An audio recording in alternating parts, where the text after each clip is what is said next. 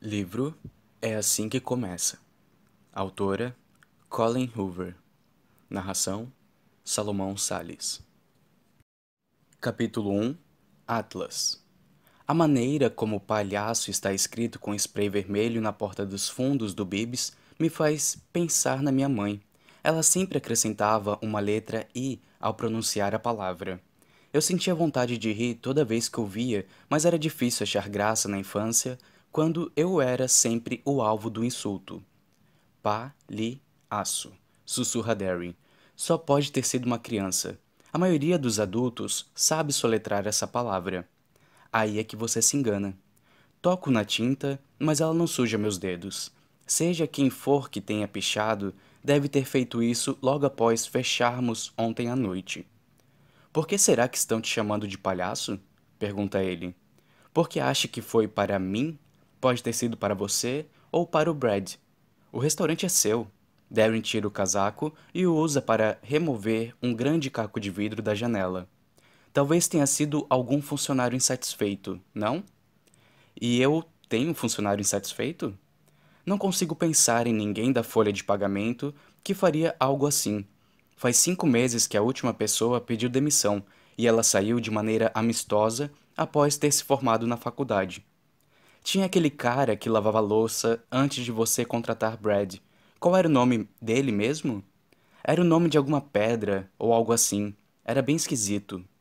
Quartzo, falei. Era apelido. Faz tanto tempo que não penso nesse sujeito que duvido que ainda tenha algum rancor em relação a mim.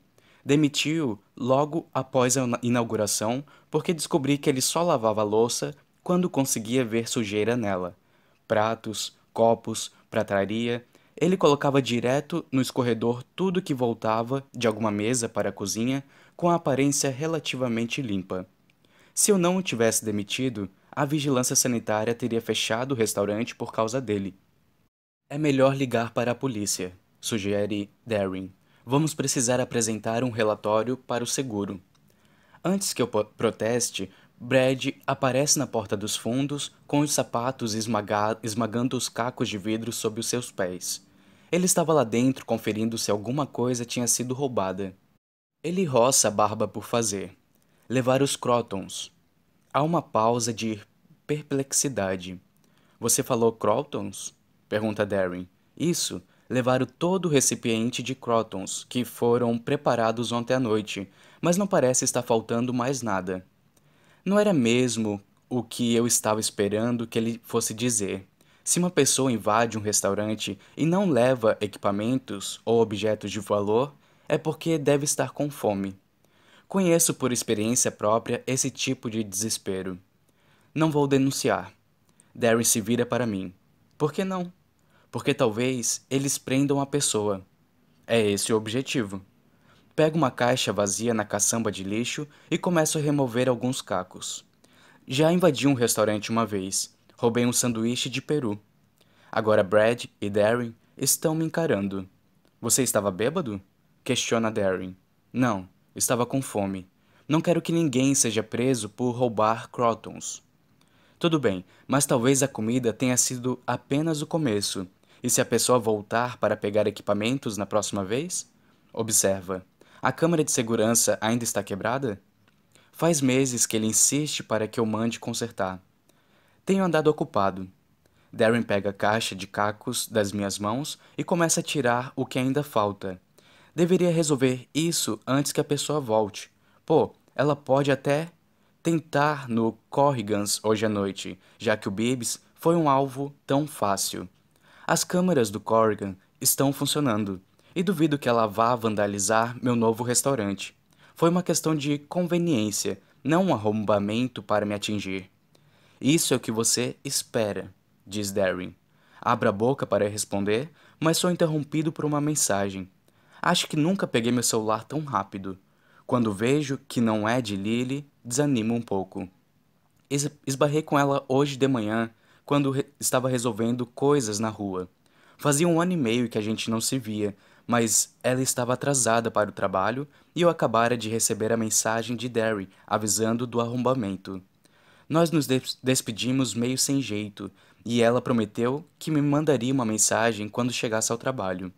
Faz uma hora e meia que isso aconteceu e ainda não tive notícias dela. Uma hora e meia não é nada, mas não consigo ignorar o incômodo no meu peito, tentando me convencer de que ela tem suas dúvidas a respeito do que dissemos na conversa de cinco minutos na calçada. Não tenho dúvida nenhuma a respeito do que eu disse. Talvez eu tenha me entusiasmado demais ao ver o quanto Lily parecia feliz e descobrir que ela não está mais casada. Mas tudo o que eu falei foi a sério. Estou pronto para isso, mais do que pronto. Abro o contato dela no telefone. Quis escrever para ela tantas vezes no último ano e meio, mas, da última vez que nos falamos, deixei a decisão em suas mãos. Lily estava com a vida tumultuada e eu não queria complicá-la ainda mais. Agora ela está solteira, contudo, e falou como se finalmente estivesse pronta para dar uma chance ao que quer que possa acontecer entre nós dois. Porém, ela teve uma hora e meia para pensar na nossa conversa, e uma hora e meia é tempo suficiente para se arrepender. Cada minuto que se passa sem uma mensagem dela vai parecer um dia inteiro. Seu contato ainda está salvo como Lily Kincaid no meu celular, então edito as informações e troco seu sobrenome para Bloom. Sinto Derry atrás de mim, olhando a tela por cima do ombro. É a nossa Lily? Brad se anima. Ele está mandando uma mensagem para Lily? Nossa, Lily? Pergunto confuso. Vocês só a viram uma vez. Ela ainda está casada? Pergunta Derry. Balanço a cabeça. Que bom para ela, comenta ele. Ela está grávida, né? Era menina ou menina, afinal?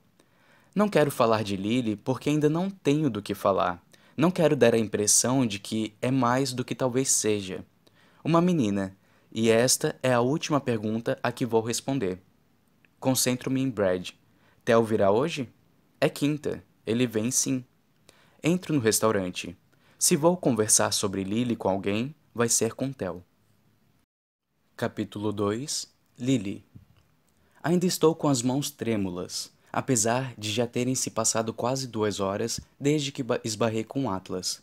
Não sei se estou tremendo de agitação ou se é porque, de tão ocupada, não consegui comer nada desde que cheguei. Mal tive cinco segundos de paz para assimilar o que aconteceu, quanto mais para comer o café da manhã que trouxe. Aquilo realmente aconteceu?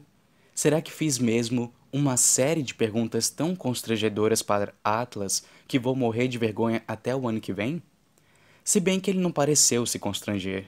Parece muito feliz em me ver, e quando me abraçou, foi como se uma parte de mim que estava adormecida tivesse despertado novamente. No entanto, este é o primeiro momento que tive para ir ao banheiro, e após me olhar no espelho agora, eu meio que quero chorar. Estou com as bochechas coradas, com manchas de cenoura na camisa e o esmalte descascando desde tipo janeiro. Não que Atlas espere ou queira perfeição. É só que imaginei esbarrar com ele muitas vezes, mas em nenhum desses cenários era no meio de uma manhã caótica, meia hora após ser alvejada por um bebê de onze meses com as mãos cheias de comida. Ele estava tão bonito, tão cheiroso. Já eu devo estar com cheiro de leite materno. Estou tão abalada pelo possível significado do nosso encontro inesperado que demorei o dobro do tempo para organizar tudo para o motorista de, da entrega desta manhã. Nem conferi nosso site para ver se havia novos pedidos. Dou uma última olhada no espelho, mas tudo que vejo é uma mãe solo, exausta e esgotada. Saio do banheiro e volto para o caixa. Pego um pedido na impressora e começo a preparar o cartão. Minha mente nunca precisou tanto de uma distração, então aprecio a manhã movimentada. O pedido é de um buquê de rosas para alguém chamada Greta, de alguém chamado Jonathan. A mensagem diz: Desculpa por ontem à noite, me perdoa? Solto um gemido. Buquês de desculpas são os que eu menos gosto de montar. Sempre fico obcecada tentando descobrir por que a pessoa está pedindo perdão. Será que ele se esqueceu de que os dois iam sair? Chegou tarde em casa? Eles brigaram? Será que ele bateu nela?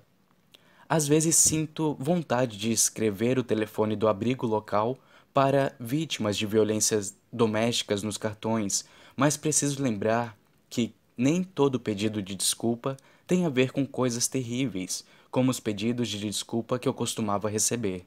Talvez Jonathan seja um amigo de Greta e esteja tentando animá-la. Talvez ele seja seu marido e tenha exagerado numa pegadinha. Qualquer que seja o motivo por trás das flores, espero que elas representem algo positivo. Insiro o cartão no envelope e o coloco no buquê de rosas. Ponho na prateleira de entrega e estou pegando o próximo pedido quando recebo uma mensagem. Corro para o celular como se ele fosse se autodestruir e eu só tivesse três segundos para ler a mensagem. Estremeço quando olho a tela. Não é de Atlas, e sim de Riley. Ela pode comer batata frita? Respondo com rapidez. As macias. Largo o celular ruidosamente no balcão. Não gosto que Emerson coma batatas fritas com frequência, mas Riley só fica com ela um ou dois dias na semana, então tento alimentá-la melhor quando está comigo. Foi bom passar alguns minutos sem pensar em Riley, mas sua mensagem me fez lembrar de que ele existe. E enquanto ele existir, Temo que qualquer relacionamento ou até mesmo amizade com Atlas não possa existir. Como, como Riley vai reagir se eu começar a sair com Atlas? Como vai reagir se eles precisarem conviver? Talvez eu esteja colocando a carroça na frente dos bois. Encaro o celular e me pergunto o que devo dizer a Atlas. Falei que escreveria para ele depois de abrir a floricultura, mas havia clientes esperando antes mesmo de eu destrancar a porta. E agora que Riley mandou mensagem, lembrei que ele também está presente neste cenário, o que me faz hesitar em relação a falar com Atlas. A porta da frente se abre e Lucy finalmente chega. Ela está sempre muito bem vestida, mesmo quando seu mau humor é evidente. Bom dia, Lucy. Ela afasta o cabelo dos olhos e coloca a bolsa no balcão, suspirando. É mesmo um bom dia? Lucy não é muito simpática de manhã. É por isso que eu ou Serena, minha outra funcionária, costumamos ficar no caixa pelo menos até às onze, enquanto Lucy monta arranjos nos fundos. Ela lida muito melhor com os clientes após uma xícara de café, ou cinco. Acabei de descobrir que os marcadores de lugar não chegaram porque foram descontinuados e agora já é tarde demais para pedir mais. O casamento é em menos de um mês.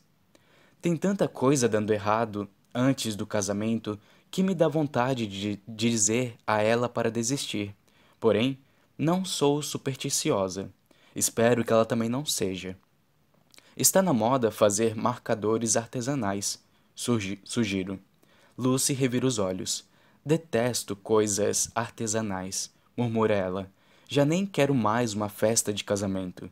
Parece que o planejamento está demorando mais do que nosso namoro. É verdade. Talvez a gente cancele tudo e vá para Las Vegas. Você foi se casar lá, não foi? Você se arrepende? Não sei o que responder primeiro. Como pode detestar coisas artesanais? Você trabalha numa floricultura e eu sou divorciada, então é óbvio que me arrependo de ter me casado daquele jeito. Entrego-lhe uma pequena pilha de pedidos que ainda não preparei. Mas foi divertido, admito. Lucy vai para os fundos e começa a organizar o, re o restante dos pedidos e volta a pensar em Atlas, e em Riley, e no Armagedon, pois é isso o que acontece com os dois no meu cérebro ao mesmo tempo. Não faço ideia de como isso poderia dar certo. Quando Atlas e eu nos encontramos, foi como se todo o resto sumisse, inclusive Riley. No entanto, agora Riley está começando a se infiltrar de novo nos meus pensamentos. Não da maneira como ele ocupava meus pensamentos antes. Agora é mais como um bloqueio na estrada. Minha vida amorosa, enfim, tem seguido em linha reta, sem solavancos nem curvas, mais ou menos porque deixou de existir há mais de um ano e meio, mas agora me parece que diante de mim há apenas um terreno irregular e obstáculos e penhascos. Será que vale a pena? É óbvio que Atlas vale a pena, mas será que vale a pena nós dois ficarmos juntos? Será que nós dois termos um relacionamento compensaria o estresse que isso causaria em todas as outras áreas da minha vida? Faz um bom tempo que não me sinto tão dividida. Parte de mim quer ligar para Alissa e lhe contar que vi Atlas, mas não posso. Ela sabe como Riley ainda se sente em relação a mim. Sabe o que ele pensaria se eu trouxesse Atlas para a nossa vida. Não posso conversar com minha mãe porque ela é minha mãe. Por mais próximas que tenhamos nos tornados nos últimos tempos, eu jamais falaria abertamente sobre minha vida amorosa com ela. Tem apenas uma mulher com quem eu me sentiria à vontade para conversar sobre Atlas. Lucy? Ela reaparece dos fundos e tira um fone de ouvido. Você me chamou? Pode ficar no meu lugar por um tempo? Preciso sair para resolver uma coisa. Volto em uma hora. Ela vem para trás do balcão e eu pego minha bolsa. Não tenho muito tempo sozinha agora que Emerson nasceu, então, de vez em quando, roubo uma horinha aqui e ali durante o trabalho, quando tenho alguém para me substituir na floricultura. Às vezes, gosto de ficar sentada refletindo, e é impossível fazer isso na presença de uma criança, pois, mesmo enquanto ela dorme, estou na função mãe. E com o fluxo constante de clientes no trabalho, é difícil eu ter um momento de paz sem ser interrompida. Descobri que quando estou sozinha no carro, com a música ligada e, de vez em quando, com uma fatia de torta da Cheese, Cheesecake Factory, é tudo o que eu preciso para colocar as ideias no lugar. Depois de estacionar na frente, de frente para o porto de Boston, reclino o banco e pego o bloco de notas e a caneta que trouxe. Não sei se isso vai me ajudar tanto quanto uma sobremesa às vezes me ajuda, mas preciso dar vazão aos meus pensamentos da mesma maneira como eu fazia no passado. Esse método já me ajudou antes, quando precisei que as coisas se encaixassem direito. Desta vez, no entanto, tudo o que eu espero é que as coisas não se desmantelem por completo. Querida Ellen, adivinha só quem está de volta? Eu. E Atlas. Nós dois. Esbarrei com ele quando estava com M indo encontrar Riley hoje de manhã. Foi muito bom encontrá-lo. Porém, por mais que tenha sido reconfortante vê-lo e saber em que momento da nossa vida nós estamos, a despedida foi um pouco esquisita. Ele estava com pressa devido a uma pequena emergência no restaurante e eu estava atrasada para abrir a floricultura. Nós nos despedimos depois que prometi escrever para ele quando chegasse à loja. E quero escrever, quero mesmo, sobretudo porque vê-lo me levou a pensar no quanto me faz falta o que sinto quando estou com ele. Só percebi que estava me sentindo sozinha quando passei aqueles poucos minutos com Atlas. Mas desde que eu e Riley nos divorciamos. Ah, espera. Caramba, não te contei do divórcio. Faz tempo demais que não te escrevo. Vou voltar um pouco. Decidi que minha separação de Riley deveria ser permanente após dar à luz M. Pedi o divórcio logo depois que ela nasceu. Não quis ser cruel em relação ao momento, mas só tomei minha decisão quando a segurei no colo e soube, do fundo do meu coração, que faria tudo o que fosse necessário para interromper o ciclo de violência doméstica. Sim, pedir o divórcio foi sofrido. Sim, fiquei de coração partido. Mas, não, eu não me arrependo. Minha escolha me fez perceber que, às vezes, as decisões mais difíceis que a pessoa toma costumam levar aos melhores resultados. Não posso mentir e dizer que não sinto falta dele, porque eu sinto. Sinto falta da família que poderíamos ter sido para Emerson. Porém, sei que tomei a decisão certa, apesar de, às vezes, me sentir sobrecarregada com o peso dela. É difícil porque ainda preciso interagir com Riley. Ele ainda tem todas as qualidades pelas quais me apaixonei, e agora que não estamos mais juntos, é raro eu ver o lado negativo que levou ao fim do nosso casamento. Acho que é porque ele tem se comportado muito bem. Ele teve que colaborar e não resistir muito, pois sabia que eu poderia tê-lo denunciado por todos os episódios de violência doméstica pelos quais passei com ele. Riley poderia ter perdido muito mais do que a esposa, então, na hora de negociarmos a guarda, as coisas foram mais tranquilas do que eu esperava. Talvez tenha sido mais porque eu resisti ainda menos do que ele. Minha advogada foi muito direta quando falei que queria guarda unilateral, a não ser que eu estivesse disposta a contar a um juiz as partes mais feias dos nossos piores momentos. Eu não tinha muito o que fazer para impedir Riley de visitar Emerson.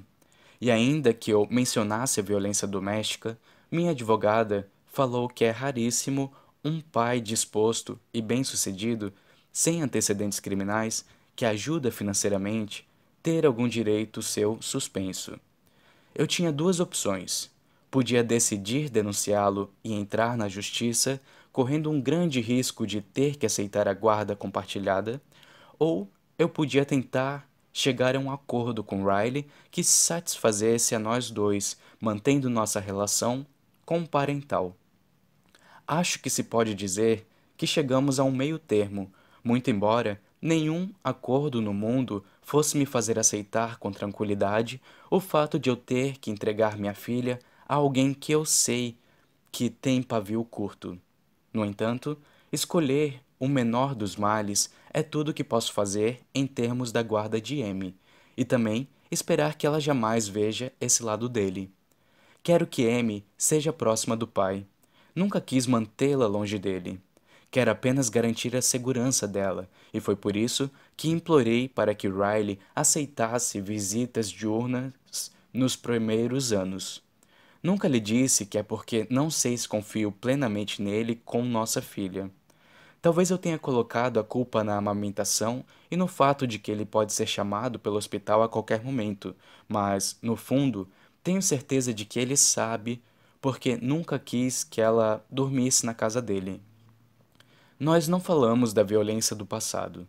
Falamos de M, falamos de trabalho, colocamos um sorriso no rosto quando estamos com nossa filha.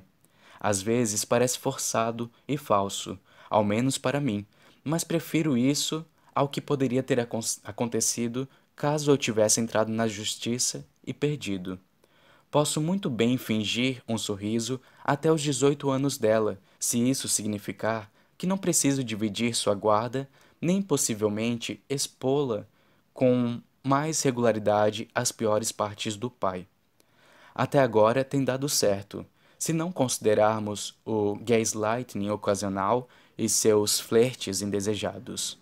Por mais que eu tenha deixado meus sentimentos evidentes durante o divórcio, ele ainda tem esperança quanto a nós dois. Às vezes, diz coisas que demonstram que não abriu mão por completo da ideia de reatarmos. Receio que boa parte da cooperação de Riley se baseie na ideia de que ele poderá me reconquistar caso se comporte bem o bastante, por tempo o bastante. Ele enfiou na cabeça que vou acabar cedendo com o tempo. Mas as coisas não vão acontecer como ele quer, Ellen. Um dia vou dar outro rumo para minha vida e, sendo bem sincera, espero que esse rumo inclua Atlas. É cedo demais para saber se isso é uma possibilidade, mas tenho certeza absoluta de que meu rumo nunca mais incluirá Riley por mais tempo que passe. Faz quase um ano que pediu o divórcio, mas faz quase 19 meses da briga que causou nossa separação, o que significa que estou solteira há mais de um ano e meio. Um ano e meio entre dois possíveis relacionamentos parece bastante, e talvez fosse mesmo se não estivéssemos falando de Atlas. Mas como posso fazer isso dar certo? E se eu mandar uma mensagem para Atlas e ele me convidar para um almoço? E se o almoço for maravilhoso, o que certamente seria, e virar um convite para jantar? E se o jantar nos levar de volta ao ponto em que paramos quando éramos mais jovens? E se nós dois ficarmos felizes e nos apaixonarmos de novo e ele se tornar, se tornar uma parte da minha vida? Sei que parece que estou me precipitando, mas é de Atlas que estamos falando. A não ser que ele tenha passado por um transplante de personalidade, creio que você e eu sabemos o quanto acho fácil me apaixonar por ele, Ellen. É por isso que estou hesitando tanto. Tenho medo que dê tudo certo. E se der certo, o que Riley vai achar do meu novo relacionamento?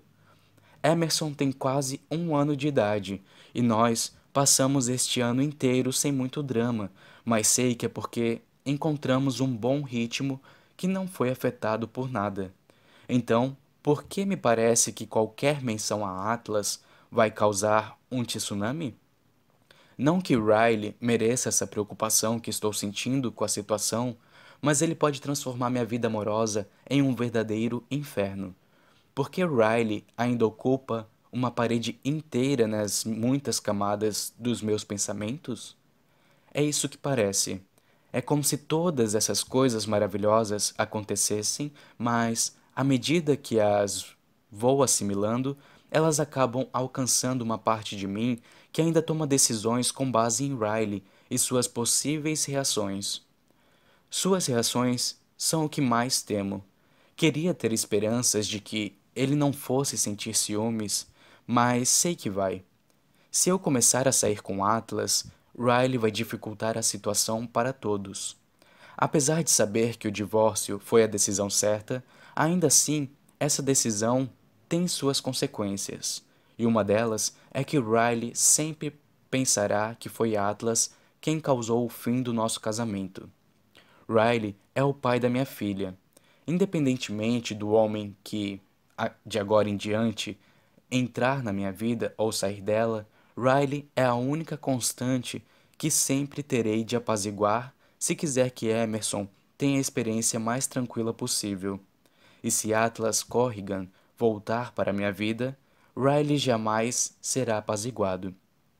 Queria que você pudesse me dizer o que fazer. Devo sacrificar algo que sei que me deixará feliz, a fim de evitar o tumulto inevitável que a presença de Atlas causaria? Ou será que sempre terei um buraco com a forma de Atlas no meu coração, a não ser que eu lhe permita preenchê-lo? Ele está esperando uma mensagem minha, mas acho que preciso de mais tempo para assimilar tudo. Nem sei o que lhe dizer. Não sei o que fazer. Eu te conto se decidir alguma coisa. Lily. Capítulo 3 Atlas Finalmente chegamos à costa? Diz Tel. Você realmente diz isso para ela, em voz alta? Eu me remexo no sofá, constrangido. Quando éramos mais jovens, a gente gostava de Procurando Nemo. Você citou uma animação. Tel balança a cabeça dramaticamente. E não deu certo. Faz mais de oito horas que vocês se encontraram e ela ainda não deu sinal de vida. Talvez esteja ocupada, ou talvez você tenha sido intenso demais, responde Tel, inclinando-se para frente. Ele une as mãos entre os joelhos e se concentra. Bem, e o que aconteceu depois que você disse essa breguice aí? Ele é cruel. Nada. Nós dois tínhamos que ir trabalhar. Perguntei se ela ainda tinha meu telefone e ela disse que tinha decorado o número, então a gente se despe. Calma aí, interrompe Tel. Ela decorou seu número? Pelo jeito, sim. Tá. Ele parece esperançoso. Isso quer dizer alguma coisa. Ninguém decora mais o número de ninguém. Estava pensando o mesmo, mas também me perguntei se ela não teria decorado meu número por outros motivos. Quando o anotei e o coloquei dentro da capa de seu celular, foi para o caso de uma emergência. Talvez parte de Lily temesse precisar dele um dia e assim ela o teria decorado por motivos que não têm nada a ver comigo. E o que eu faço então? Mando uma mensagem? Ligo para ela? Espero até que entre em contato comigo? Faz só oito horas, Atlas. Pega leve. Os conselhos dele estão sendo contraditórios. Dois minutos atrás, você disse que oito horas sem receber nenhuma mensagem era tempo demais, e agora está dizendo que devo pegar leve? Theo dá de ombros e chuta minha escrivaninha para fazer sua cadeira girar. Eu tenho 12 anos. Nem tenho celular ainda, e você quer minha opinião sobre as regras para enviar mensagens? Fico surpreso por ele ainda não ter celular. Brad não parece ser um pai rígido. Por que você não tem celular? Meu pai disse que vou ganhar um quando fizer 13 anos. Faltam dois meses, responde ele ansiosamente. Theo tem vindo ao restaurante depois da escola umas duas vezes por semana desde que Brad foi promovido seis meses atrás. Ele me disse que quer ser terapeuta quando crescer, então o deixo praticar comigo. No começo, nossas conversas eram para beneficiá-lo. Ultimamente, porém, acho que sou eu quem está estou me beneficiando. Brad espia meu escritório à procura do filho. Vamos, Atlas tem que trabalhar. Ele gesticula para que Tel se levante, mas o menino simplesmente continua girando na minha cadeira. Foi Atlas que me chamou aqui. Ele estava precisando de conselhos. Nunca vou entender esse lance de vocês, comenta Brad, apontando para o espaço entre nós dois. Que conselhos são esses que você recebe de meu filho? Como evitar ajudar nos afazeres domésticos e como vencer no Minecraft? Theo se levanta e alonga os braços por cima da cabeça. São sobre garotas, na verdade. E o que importa no Minecraft não é vencer, pai. É mais para socializar mesmo. Theo olha para mim por cima do ombro enquanto sai do escritório. Mande logo uma mensagem para ela. Sugere, sugere ele como se fosse a solução óbvia. E talvez seja mesmo. Brad o puxa para fora do escritório. Eu me recosto na cadeira e encaro a tela sem notificações do celular. Talvez ela tenha decorado o número errado. Abro seu contato e hesito. Talvez Tel tenha razão. Pode ser que eu tenha sido intenso demais hoje de manhã. Não dissemos muita coisa quando nos encontramos, mas o que foi dito tinha intenção e significado. Talvez ela tenha se assustado com isso. Ou talvez eu esteja certo e ela tenha decorado o número errado. Meus dedos pairam por cima do teclado do celular. Quero mandar uma mensagem, mas não quero pressioná-la.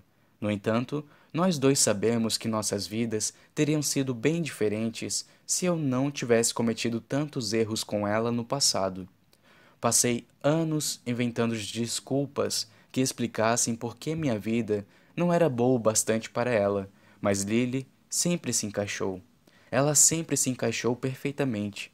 Desta vez, não vou deixar que ela se afaste sem me esforçar um pouco mais. A primeira coisa que vou fazer é garantir que ela tenha meu número certo. Gostei de te ver hoje, Lily. Espero para ver se ela vai me responder. Quando vejo os três pontinhos aparecerem, segura a respiração de tanta expectativa. Eu também.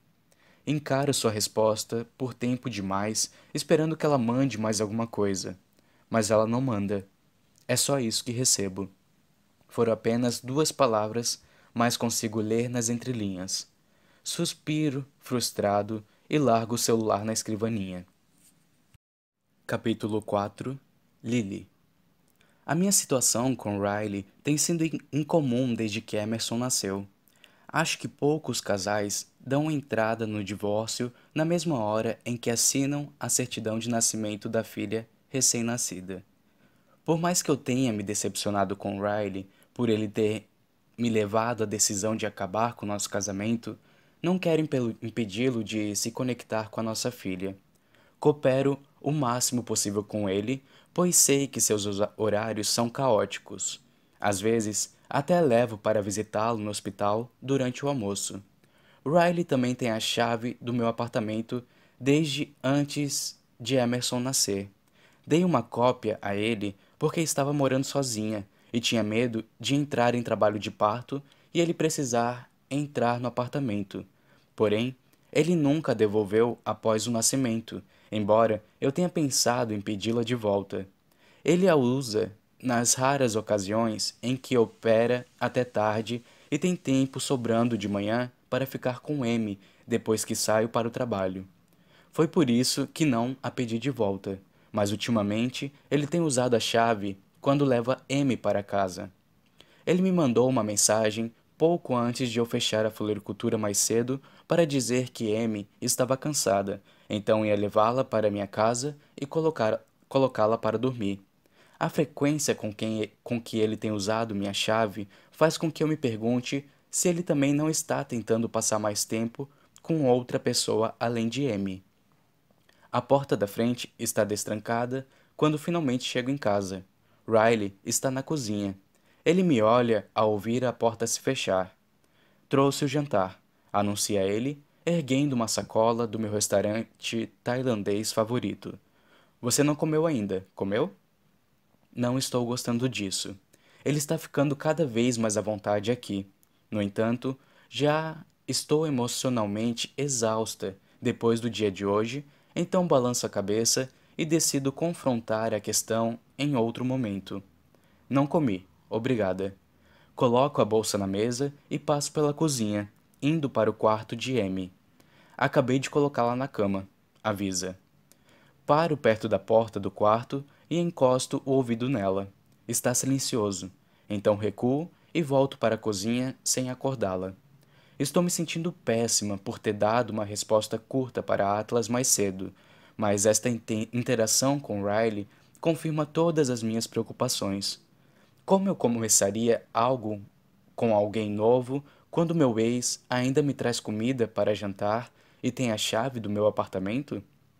Preciso estabelecer limites firmes com Riley antes de poder sequer considerar a ideia de Atlas. Riley escolhe uma garrafa de vinho tinto da minha adega. Posso abrir? Dou de ombros enquanto sirvo o pad thai no meu prato. Pode, mas não vou querer. Riley devolve a garrafa e decide tomar um chá. Pego uma água na geladeira e nós dois nos sentamos à mesa. Como ela estava hoje? Pergunto a ele. Um pouco rabugenta, mas eu tinha muita coisa para resolver.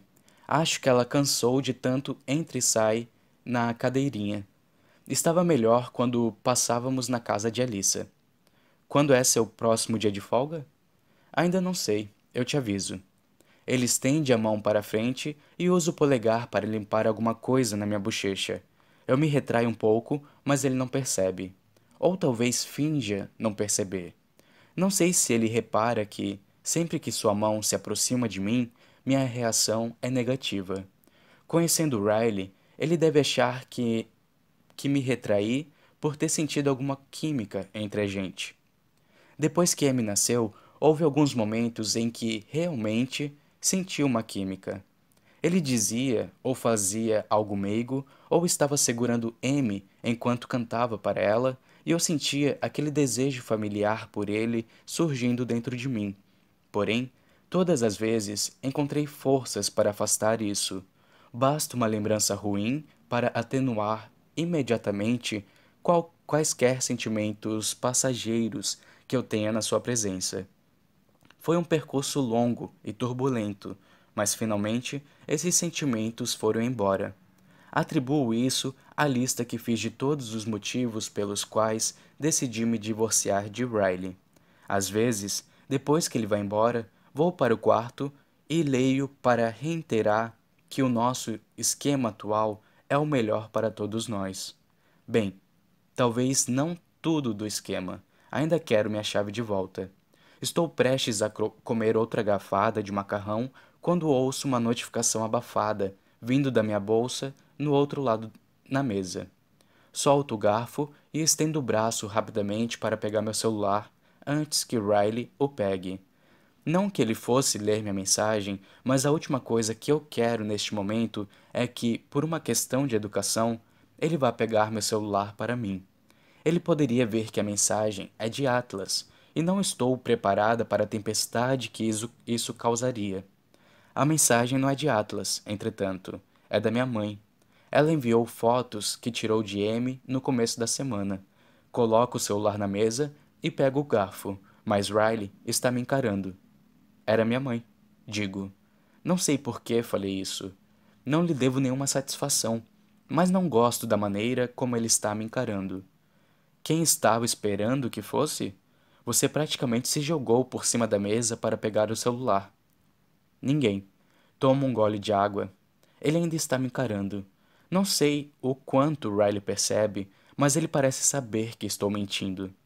Ele gira o garfo no macarrão e olha o prato, retesando o maxilar. Você está saindo com alguém? Pergunta ele, com uma certa veemência na voz. Não que isso seja da sua conta, mas não. Não estou dizendo que é da minha conta, estou apenas puxando o papo. Não respondo porque sei que é mentira. Nenhum marido que se divorciou recentemente e que pergunta à ex-esposa se ela está saindo com alguém está apenas puxando o papo. Eu realmente acho que, em algum momento, a gente precisa conversar sobre namoro, diz ele, antes de eu e você trazermos outras pessoas para perto de Emerson, e talvez estabelecer algumas regras. Faço que sim. Acho que precisamos estabelecer regras para, as, para muitas outras questões também. Ele semicerra os olhos. Tipo o quê? Seu acesso ao meu apartamento. Engole seco. Quero minha chave de volta. Riley me encara inexpressivamente antes de responder. Então limpa a boca e diz: Não posso colocar minha filha para dormir? Não é isso que estou dizendo. Você sabe que meus horários são frenéticos, Lily já é difícil conseguir vê-la. Não estou dizendo que quero que você a veja menos. Só quero minha chave de volta. Eu valorizo a minha privacidade. Riley está com uma expressão tensa. Está chateado comigo. Eu sabia que ficaria, mas ele está exagerando. Isso não tem nada a ver com o quanto eu quero que ele veja Amy. Não quero que ele tenha acesso fácil ao meu apartamento. Só isso. Tive meus motivos para sair da nossa casa e me divorciar dele. Não vai ser uma mudança imensa, mas é uma que precisa acontecer. Senão, ficaremos presos para sempre nessa rotina que nos faz mal. Então, ela pode começar a dormir lá em casa, diz ele, com muita convicção, enquanto me olha para ver a minha reação. Sei que ele está sentindo o incômodo que de repente começou a me sufocar. Mantenho a voz calma. Não sei se estou pronta para isso. Riley solta o garfo no prato ruidosamente. Talvez a gente devesse alterar o acordo de guarda compartilhada. Suas palavras me irritam, mas consigo impedir que a raiva transborde. Levanto e pego meu prato. Está falando sério, Riley? Peço a chave do meu apartamento de volta e você ameaça me colocar na justiça? Nós dois aceitamos o acordo, mas ele está agindo como se o acordo fosse para o meu bem e não para o dele. Ele sabe que eu poderia ter pedido guarda unilateral depois de tudo que vivenciei com ele. Caramba, nem pedir a prisão dele eu pedi. Ele deveria é se sentir grato por eu ter sido tão generosa quanto fui. Quando chega à cozinha, coloco o prato na bancada e seguro a beirada dela deixando minha cabeça pender entre os ombros. Calma, Lily. Ele só está reagindo. Ouço Riley suspirar, arrependido, e em seguida ele vem para a cozinha atrás de mim. Ele se apoia na bancada enquanto passo água no prato. Você pode pelo menos me dar um, um prazo? Diz ele com a voz mais baixa. Quando ela vai pod poder dormir lá em casa? Pressiono o quadril na bancada e me viro para ele. Quando ela souber falar. Por quê? Odeio o fato de precisar dizer isso em voz alta, porque assim ela pode me contar se alguma coisa acontecer, Riley. Depois de assimilar completamente as minhas palavras, ele morde o lábio inferior e faz que sim sutilmente. Percebo sua frustração pelas veias saltando em seu pescoço. Ele tira as chaves do bolso e remove a do meu apartamento. Joga-a joga na bancada e se afasta. Após ele pegar o casaco e sair, sinto uma culpa familiar se infiltrando furtivamente no meu peito. A culpa sempre vem acompanhada de dúvidas do tipo: será que estou sendo dura demais com ele? E e se ele tiver mesmo mudado? Eu sei as respostas para essas perguntas, mas às vezes é bom relembrar.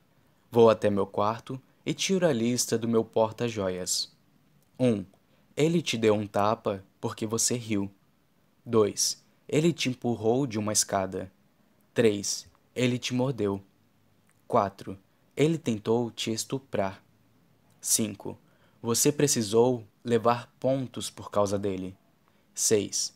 Seu marido te machucou fisicamente mais de uma vez, e isso teria se repetido várias e várias vezes. 7. Você fez isso pela sua filha. Passa o dedo na tatuagem no ombro, sentindo as pequenas cicatrizes que ele deixou ali com os dentes. Se Riley fez essas coisas comigo nas melhores épocas do nosso, casa do nosso relacionamento, o que ele seria capaz de fazer nas piores? Dobro a lista e aguardo no porta-joias para a próxima vez que eu precisar de um lembrete. Capítulo 5 Atlas Você era o alvo, sim, afirma Brad, encarando a pichação. Quem quer que tenha vandalizado Bibs duas noites atrás decidiu passar no meu novo restaurante ontem à noite, o Corrigans. Está com duas janelas danificadas e há outra mensagem em tinta spray na porta dos fundos. Vá se danar, Atlasno. A pessoa acrescentou o no e sublinhou o asno em meu nome. Admito que o trocadilho foi bom, mas não estou para piadas esta manhã. Ontem à noite, o vandalismo mal me abalou. Não sei se foi porque tinha acabado de esbarrar com Lily e ainda estava eufórico por isso, mas hoje de manhã acordei grilado com o fato dela estar, aparentemente, me evitando. Assim, os danos causados ao meu novo restaurante parecem estar me atingindo um pouco mais. Vou dar uma olhada na gravação da câmera de segurança. Espero que ela mostre algo de útil. Ainda não sei se quero ir à delegacia. Se for algum conhecido meu, talvez eu possa ao menos confrontar a pessoa antes de ser obrigado a recorrer à polícia. Brad vem comigo até o escritório, liga o computador e abro o aplicativo da câmera de segurança. Acho que Brad pode sentir minha frustração, pois não diz nada enquanto analiso vários minutos de gravação. Ali, diz ele, apontando para o canto inferior esquerdo da tela. Diminua a velocidade do vídeo até vermos uma silhueta. Quando aperto o play, nós dois encaramos a tela confusos. Tem alguém encolhido nos degraus dos fundos, imóvel. Passamos cerca de meio minuto vendo, depois eu volto o vídeo. Segundo o horário da gravação, a pessoa ficou ali nos degraus por mais de duas horas, sem cobertor, em outubro, em Boston. A pessoa dormiu aqui? exclama Brad. Ela não estava nada preocupada em ser flagrada, né? Volto a gravação ainda mais até a, pe a pessoa aparecer na imagem pela primeira vez, depois de uma hora. Como está escuro, é difícil ver suas feições, mas parece alguém jovem, mais um adolescente do que um adulto. A pessoa dá uma avaliada durante alguns minutos, vasculha a caçamba, confere o cadeado por da porta dos fundos, pega tinta spray e deixa sua mensagem engraçadinha. Ela usa a lata de tinta spray para tentar quebrar as janelas, mas as janelas do Corrigans são de vidro temperado, então a pessoa acaba ficando de saco cheio ou se cansando de tentar fazer um buraco grande o bastante para poder entrar por ele, como fez no Bibs. É quando ela se deita nos degraus dos fundos e pega no sono.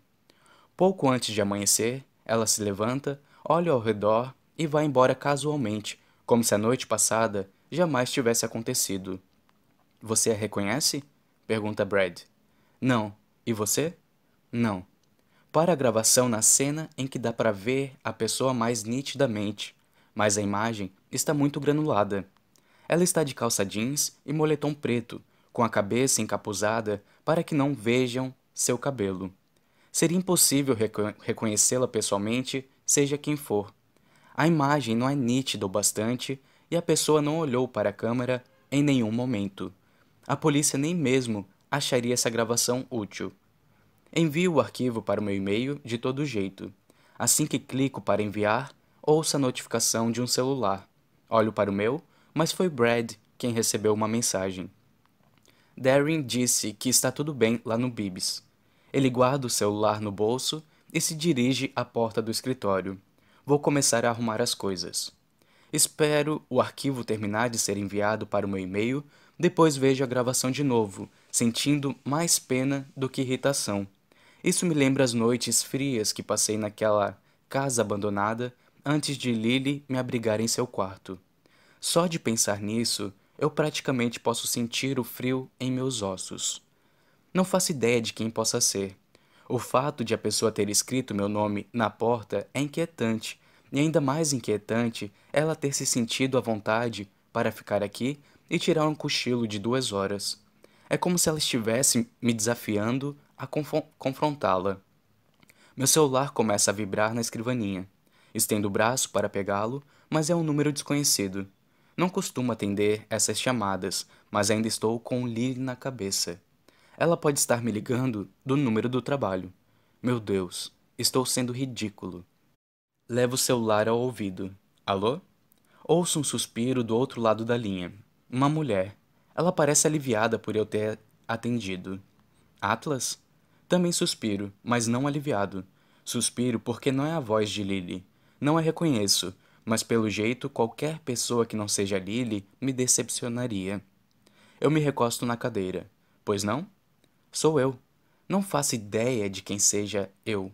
Penso em todas as ex-namoradas que podem estar me ligando, mas nenhuma delas tem a voz assim. E nenhuma delas diria apenas sou eu e presumiria que eu saberia quem é.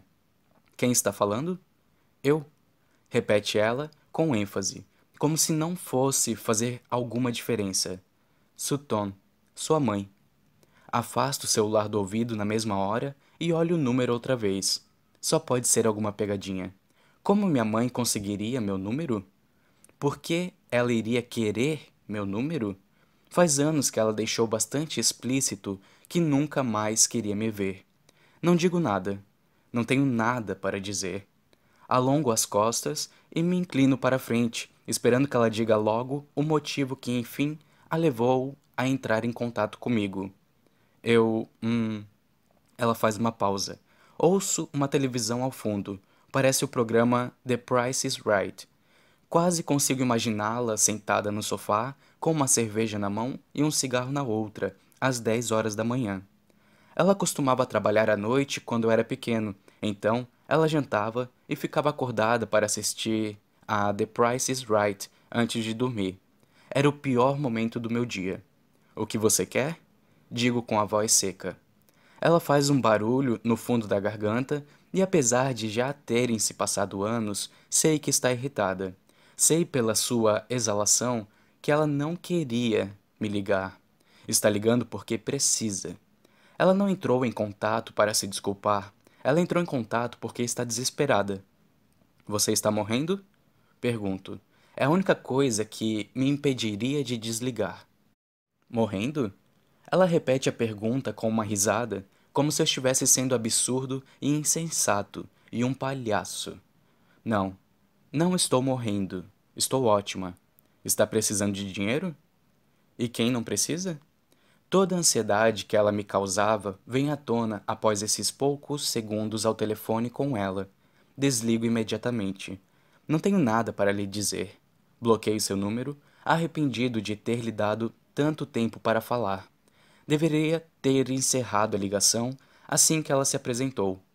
Eu me inclino para a frente na escrivaninha e coloco a cabeça nas mãos. Meu estômago está embrulhado com o choque dos últimos minutos. Para ser sincero, estou surpreso com minha reação. Imaginei que isso talvez fosse acontecer algum dia, mas achei que não fosse me importar. Pensei que não ligaria para o fato de ela ter reaparecido na minha vida, assim como não liguei quando ela me obrigou a sair da, da sua. Naquela época, no entanto, eu não ligava para muitas coisas. Mas agora eu realmente gosto da minha vida. Tenho orgulho do que conquistei. Não tenho absolutamente nenhum desejo de permitir que alguém do passado retorne e ameace isso. Passo as mãos no rosto, assimilando os últimos minutos. Depois me afasto da escrivaninha. Vou lá fora ajudar Brad com os concertos e faço o que posso para deixar o momento para trás. Mas é difícil. É como se meu passado estivesse me atingindo por todas as direções e não tenho com quem conversar sobre isso.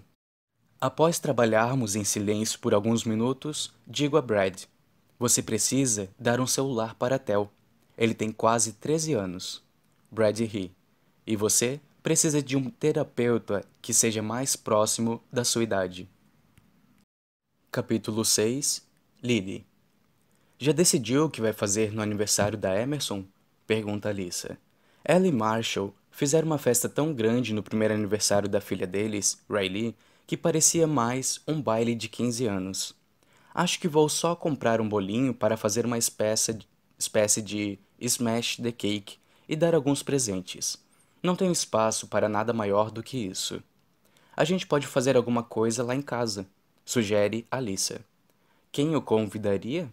Ela vai fazer um ano, não tem amigos, nem sabe falar ainda. Alissa revira os olhos. Nós não fazemos festas infantis por causa dos bebês, e sim para impressionar os amigos. Você é minha única amiga e não preciso te impressionar. Entrego para Alissa um pedido tirado da impressora. Vamos jantar hoje? Nós jantamos juntas pelo menos duas vezes na semana na casa dela. Riley passa lá de vez em quando, mas planejo propositalmente as visitas para as noites em que ele está de plantão. Não sei se a Lisa já percebeu. Se tiver percebido, ela provavelmente me entende. Ela diz que é difícil ver Riley perto de mim porque também suspeita de que ele ainda tem esperanças de reatar comigo. Alissa prefere ficar com ele quando não estou presente. Os pais de Marshall, Marshall chegam na cidade hoje, lembra? Ah, é. Boa sorte. Alissa gosta dos pais de Marshall, mas acho que ninguém fica muito animado em ter os sogros em casa por uma semana. O sino da porta toca e Alissa e eu olhamos para cima ao mesmo tempo, porém duvido que o mundo dela tenha começado a girar como o meu. Atlas está vindo na nossa direção. Aquele é o. Meu Deus, sussurro baixinho. Sim, é ele mesmo, um Deus, cochicha Alissa. O que ele está fazendo aqui? E por que ele se parece mesmo com um Deus? Assim fica bem mais difícil pensar na decisão que tenho que tomar. Não consigo nem, nem encontrar as palavras para cumprimentá-lo. Apenas sorrio e o espero chegar até a gente mas o trajeto da porta até o balcão parece estar um quilômetro mais longo. Ele não tira os olhos de mim enquanto anda. Quando se aproxima, ele finalmente cumprimenta Alissa com um sorriso. Depois, olha de volta para mim enquanto põe um pote de plástico tampado no balcão. Trouxe seu almoço, diz ele casualmente, como se trouxesse meu almoço todos os dias e eu devesse estar esperando por isso. Ah, essa voz! Esqueci o quanto ela me afeta. Pego o pote, mas não sei o que dizer com a Alissa parada do meu lado, observando nossa interação. Encaro-a e lhe dou aquele olhar. Ela finge não perceber, mas, como não paro de encará-la, ela acaba cedendo. Tudo bem, vou colocar flores nas. flores. Ela se afasta para nos dar privacidade. Volto minha atenção para o almoço que Atlas trouxe. Obrigada. O que tem aqui? Nosso especial de fim de semana, diz Atlas. É a massa. Por que você está me evitando? Chego a sorrir com isso, mas estremeço logo em seguida. Não estou te evitando. Balanço a cabeça com um rápido suspiro, sabendo que não posso mentir para ele. Tudo bem, eu estou te evitando. Apoio os cotovelos no balcão e cubro o rosto com as mãos. Desculpa. Atlas está quieto, então acabo olhando para ele. Ele parece sincero quando diz: Prefere que eu vá embora? Nego com a cabeça, e assim que faço isso, os cantos dos olhos de seus olhos se enrugam um pouco. Mal é um sorriso, mas sinto um calor descendo pelo meu peito. Ontem de manhã, quando esbarrei com ele, eu falei demais. Agora estou muito confusa para falar. Não sei como posso ter uma conversa séria com ele sobre tudo o que passou pela minha cabeça nas últimas 24 horas quando perco a fala perto dele. Ele me afeta da mesma maneira quando eu, eu era mais nova, mas naquela época eu era mais ingênua. Não sabia que homens como Atlas são tão raros, então não sabia a sorte que era tê-lo na minha vida. Agora eu sei, e é por isso que morro de medo de estragar tudo. ou de Riley estragar tudo. Ergo o pote de massa que ele trouxe. O cheiro está ótimo. E a comida está ótima. Eu que fiz. Eu deveria rir disso, mas minha reação não combina com a conversa. Coloco o pote no balcão. Quando olho novamente, ele vê a minha expressão tensa e responde com um olhar tranquilizador. Não dizemos muito, mas os sinais não verbais que estamos trocando já dizem o bastante. Meus olhos pedem desculpa pelo meu silêncio. Ele me diz silenciosamente que tudo bem, e nós dois estamos nos perguntando o que vai acontecer em seguida. Atlas desliza a mão lentamente no balcão, aproximando-a da minha. Ergue o dedo indicador e o passa ao longo do meu mindinho. É um gesto tão pequeno e carinhoso, mas meu coração dá uma cambalhota. Ele afasta a mão e cerra os punho, o punho como se tivesse sentido o mesmo que eu. Limpa a garganta. Posso te ligar hoje à noite?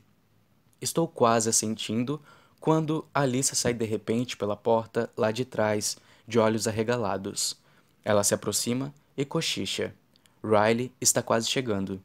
Parece que meu sangue congela nas veias. O quê? Não digo isso para que ela repita. Digo porque estou chocada, mas ela repete de todo modo. Riley está chegando. Ele acabou de mandar uma mensagem. Ela acena a mão na direção de Atlas. Você tem 10 segundos para escondê-lo. Tenho certeza de que Atlas consegue ver o pânico no meu rosto quando olho, mas ele diz com bastante calma: Para onde devo ir? Aponto para meu escritório e vou rapidamente com ele até lá. Depois que entramos, questiono minha decisão. Talvez ele entre aqui. Cubro a boca com a mão, tremendo enquanto penso, e depois indico o armário de materiais. Pode se esconder ali dentro? Atlas olha para o armário e depois para mim. Aponta para a porta. Dentro do armário? Ouço a campainha da porta da frente e sinto uma urgência ainda maior. Por favor, abra a porta do armário. Não é o lugar ideal para esconder um ser humano, mas é espaçoso. Ele vai caber com tranquilidade.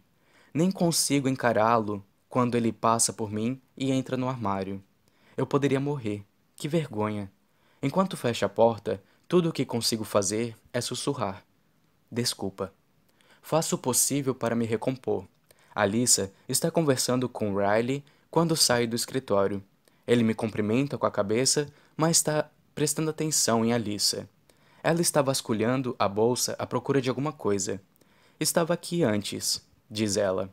Riley tamborila os dedos com impaciência. O que está procurando? Pergunto a ela. A chave. Trouxe-a sem querer e Marshall precisa da SUV para ir buscar os pais no aeroporto. Riley parece irritado. Tem certeza de que não a deixou em outro canto quando falei que eu vinha buscá-la? Inclino a cabeça e me concentro em Alissa. Você sabia que ele ia vir?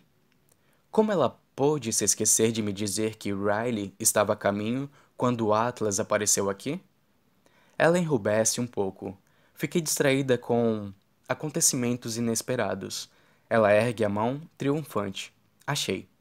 Solte-a, solta-a na palma de Riley. Beleza, tchau. Pode ir embora. Riley se movimenta como se estivesse prestes a ir, mas depois se vira e cheira o ar. Que aroma bom é esse? Os olhos dele e de Alissa se voltam para o pote ao mesmo tempo. Alissa o puxa para perto de si e o segura. Preparei um almoço para mim e para Lily. Riley ergue a sobrancelha. Você cozinhou? Ele estende o braço para o pote. Preciso ver. O que tem aqui? Alissa hesita antes de lhe entregar o pote. É frango barabadoula. Ela me encara e seus olhos estão arregalados. Ela mente muito mal. Frango o quê? Riley abre o pote e o inspeciona. Parece uma massa com camarão. Alissa limpa a garganta. Pois é, eu cozinhei os camarões no caldo de frango. É por isso que o nome é frango barabadoula. Riley tampa de volta e me olha preocupado enquanto empurra o pote para Alissa por cima do balcão. Eu pediria uma pizza se fosse você. Dou uma risada forçada, Alissa também. A risada de nós duas faz nossa reação parecer exagerada para uma piada que nem foi engraçada. Riley franze a testa, recuando alguns passos com um olhar de suspeita.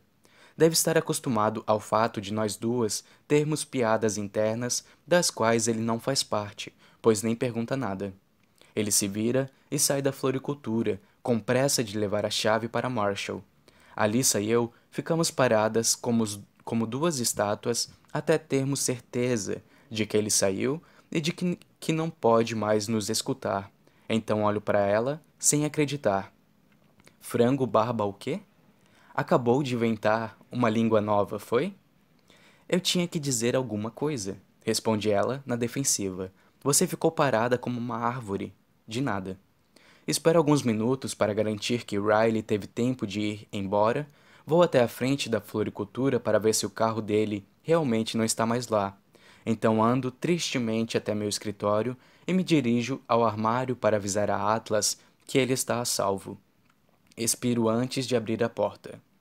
Atlas está aguardando pacientemente, encostado numa estante de braços cruzados, como se ficar escondido no armário não o incomodasse nem um pouco. Me desculpe. Não sei quantas vezes vou precisar me desculpar para compensar o que acabei de pedir que fizesse, mas estou disposta a dizer isso mais umas mil vezes. Ele já foi? Faço que sim, mas em vez de sair do armário, Atlas segura minha mão, me puxa para perto e fecha a porta. Agora nós dois estamos no armário. No armário escuro. Mas não tão escuro assim. Consigo ver o brilho em seus olhos, indicando que ele está se segurando para não sorrir. Talvez ele não me deteste tanto assim pelo que fiz. Atlas solta minha mão, mas está tão apertado para nós dois aqui dentro que partes dele roçam em minhas partes. Sinto um frio na barriga, então pressiono as costas na estante atrás de mim, tentando não me apertar contra ele, mas parece que ele está me cobrindo como um cobertor macio. Ele está tão próximo que consigo sentir o cheiro do seu shampoo. Com muita calma, tento respirar para diminuir o nervosismo. E então, posso? Pergunta ele, a voz um sussurro. Não faço ideia do que ele está me perguntando, mas quero responder veemente que sim. Em vez de aceitar algo que nem sei o que é, conto na minha cabeça até três e então digo: Pode o quê? Te ligar hoje à noite. Ah! Ele voltou à conversa que estávamos tendo lá na frente, como se Riley nem tivesse nos interrompido. Mordo o lábio, querendo dizer sim, pois quero que Atlas me ligue. Mas também quero que Atlas saiba que escondê-lo de Riley dentro de um armário provavelmente já reflete como será o, será o restante das nossas interações, já que Riley sempre estará por perto devido ao fato de termos uma filha. Atlas. Digo seu nome como se fosse falar algo terrível depois, mas ele me interrompe. Lily, Responde ele sorrindo, como se nada que eu pudesse dizer depois do seu nome conseguisse ser terrível. Minha vida é complicada. Não queria que isso parecesse um alerta, mas é o que acontece. Quero te ajudar a descomplicá-la. Temo que sua presença vá complicá-la ainda mais. Ele ergue a sobrancelha. Vai complicar a sua vida ou a de Riley? Todas as complicações dele se tornam minhas. Ele é o pai da minha filha. Atlas abaixa a cabeça só um pouco. Exatamente, ele é o pai dela. Não é seu marido. Então você não deveria deixar sua preocupação com os sentimentos dele convencê-la a desistir do que seria a segunda melhor coisa que já te aconteceu. Ele diz isso com tanta convicção que parece que meu coração está despencando no meu peito a segunda melhor coisa que já me aconteceu? Adoraria que essa confiança que ele tem em nós fosse contagiosa. E qual foi a melhor coisa que já me aconteceu? Ele me olha com atenção. Emerson. Ouvi-lo dizer isso quase me faz derreter. Eu me abraço e me seguro para não sorrir. Você vai dificultar as coisas para mim, não é mesmo? Atlas balança a cabeça devagar. A última coisa que eu quero é dificultar algo para você, Lily. Ele se afasta e a porta começa a se abrir, trazendo luz para dentro do armário. Ele me encara com uma das mãos na porta e a outra na parede. Qual é um horário bom para que eu te ligue hoje de noite? Ele parece tão à vontade com a conversa que quero puxá-lo de volta para dentro do armário e beijá-lo. Assim, talvez alguma parte de sua confiança e paciência passe para mim. Minha boca parece algodão quando digo qualquer horário. Seus olhos se cravam nos meus lábios por um instante e todo o meu corpo reage ao seu olhar. Mas então Atlas fecha a porta, deixando-me sozinha dentro do armário. Eu mereci isso. Uma mistura de vergonha, nervosismo e talvez até um pouco de desejo está inundando minhas bochechas. Continuo parada até ouvir o som baixo do sino da porta da floricultura, indi indicando que ela foi aberta. Estou me abanando quando Alissa abre a porta do armário alguns instantes depois. Ponho as mãos nos quadris com rapidez para disfarçar o efeito que a presença de Atlas causa em mim. Alissa cruza os braços na frente do peito. Você escondeu no armário? Meus ombros se abaixam de vergonha. Pois é. Lily, Alissa parece decepcionada comigo, mas o que ela esperava que eu fizesse? Apresentasse um ao outro de novo? Bem, foi bom você ter feito isso, porque não sei o que teria acontecido, mas você escondeu no armário. Você simplesmente o guardou aqui dentro como um casaco velho. Ela discutir o ocorrido não está me ajudando a me recuperar do momento.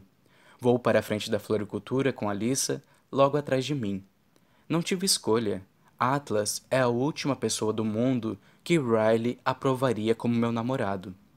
Sinto muito em lhe informar, mas Riley só aprovaria uma pessoa como seu namorado, e essa pessoa é o próprio Riley. Não respondo porque morro de medo de que ela esteja certa.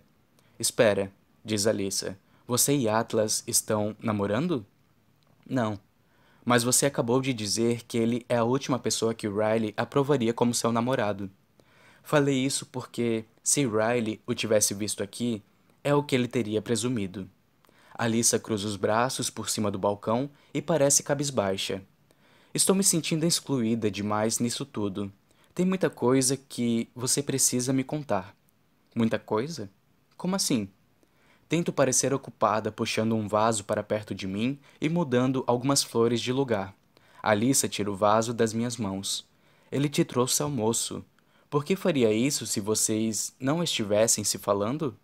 E se vocês estão se falando, por que não me contou? Pego o vaso de volta. A gente se esbarrou ontem. Não foi nada. Eu não falava com ele desde antes do nascimento da Amy. Alissa pega o vaso de novo. Eu vivo esbarrando em antigos amigos por aí e eles não me trazem almoço. Ela me devolve o vaso. É como se quem o segurasse tivesse permissão para falar. Seus amigos não devem ser chefes de cozinha. É isso que chefes fazem, eles preparam almoço para os outros.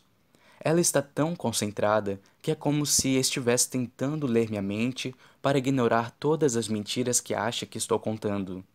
Juro que não é nada, ainda. Se algo mudar, você será, será a primeira a saber. Ela parece satisfeita momentaneamente com a resposta, mas noto alguma coisa em seu rosto antes de ela desviar o olhar. Não sei se é preocupação ou tristeza. Não pergunto, pois sei que isso é difícil para ela. Imagino que a ideia de qualquer homem que não seja Riley me trazendo o almoço deva deixá-la um pouco triste. No mundo ideal de Alissa, seu irmão jamais teria me agredido e eu ainda seria sua cunhada. Capítulo 7 Atlas Quando estiver preparando linguado, sempre segure a faca assim Mostro que o primeiro passo é encostar o dorso da lâmina na cauda, mas Tel desvia o olhar assim que começa a tirar as escamas do peixe. Eca, sussurra ele, cobrindo a boca. Não aguento. Tel vai para o outro lado do balcão, deixando o espaço entre ele e a aula de culinária. Estou apenas tirando as escamas. Ainda nem o abri. Tel faz um barulho como se fosse vomitar. Não estou interessado em trabalhar com comida. Prefiro continuar sendo seu terapeuta. Theo se senta no balcão. Falando nisso, você chegou a mandar mensagem para Lily? Cheguei. Ela respondeu?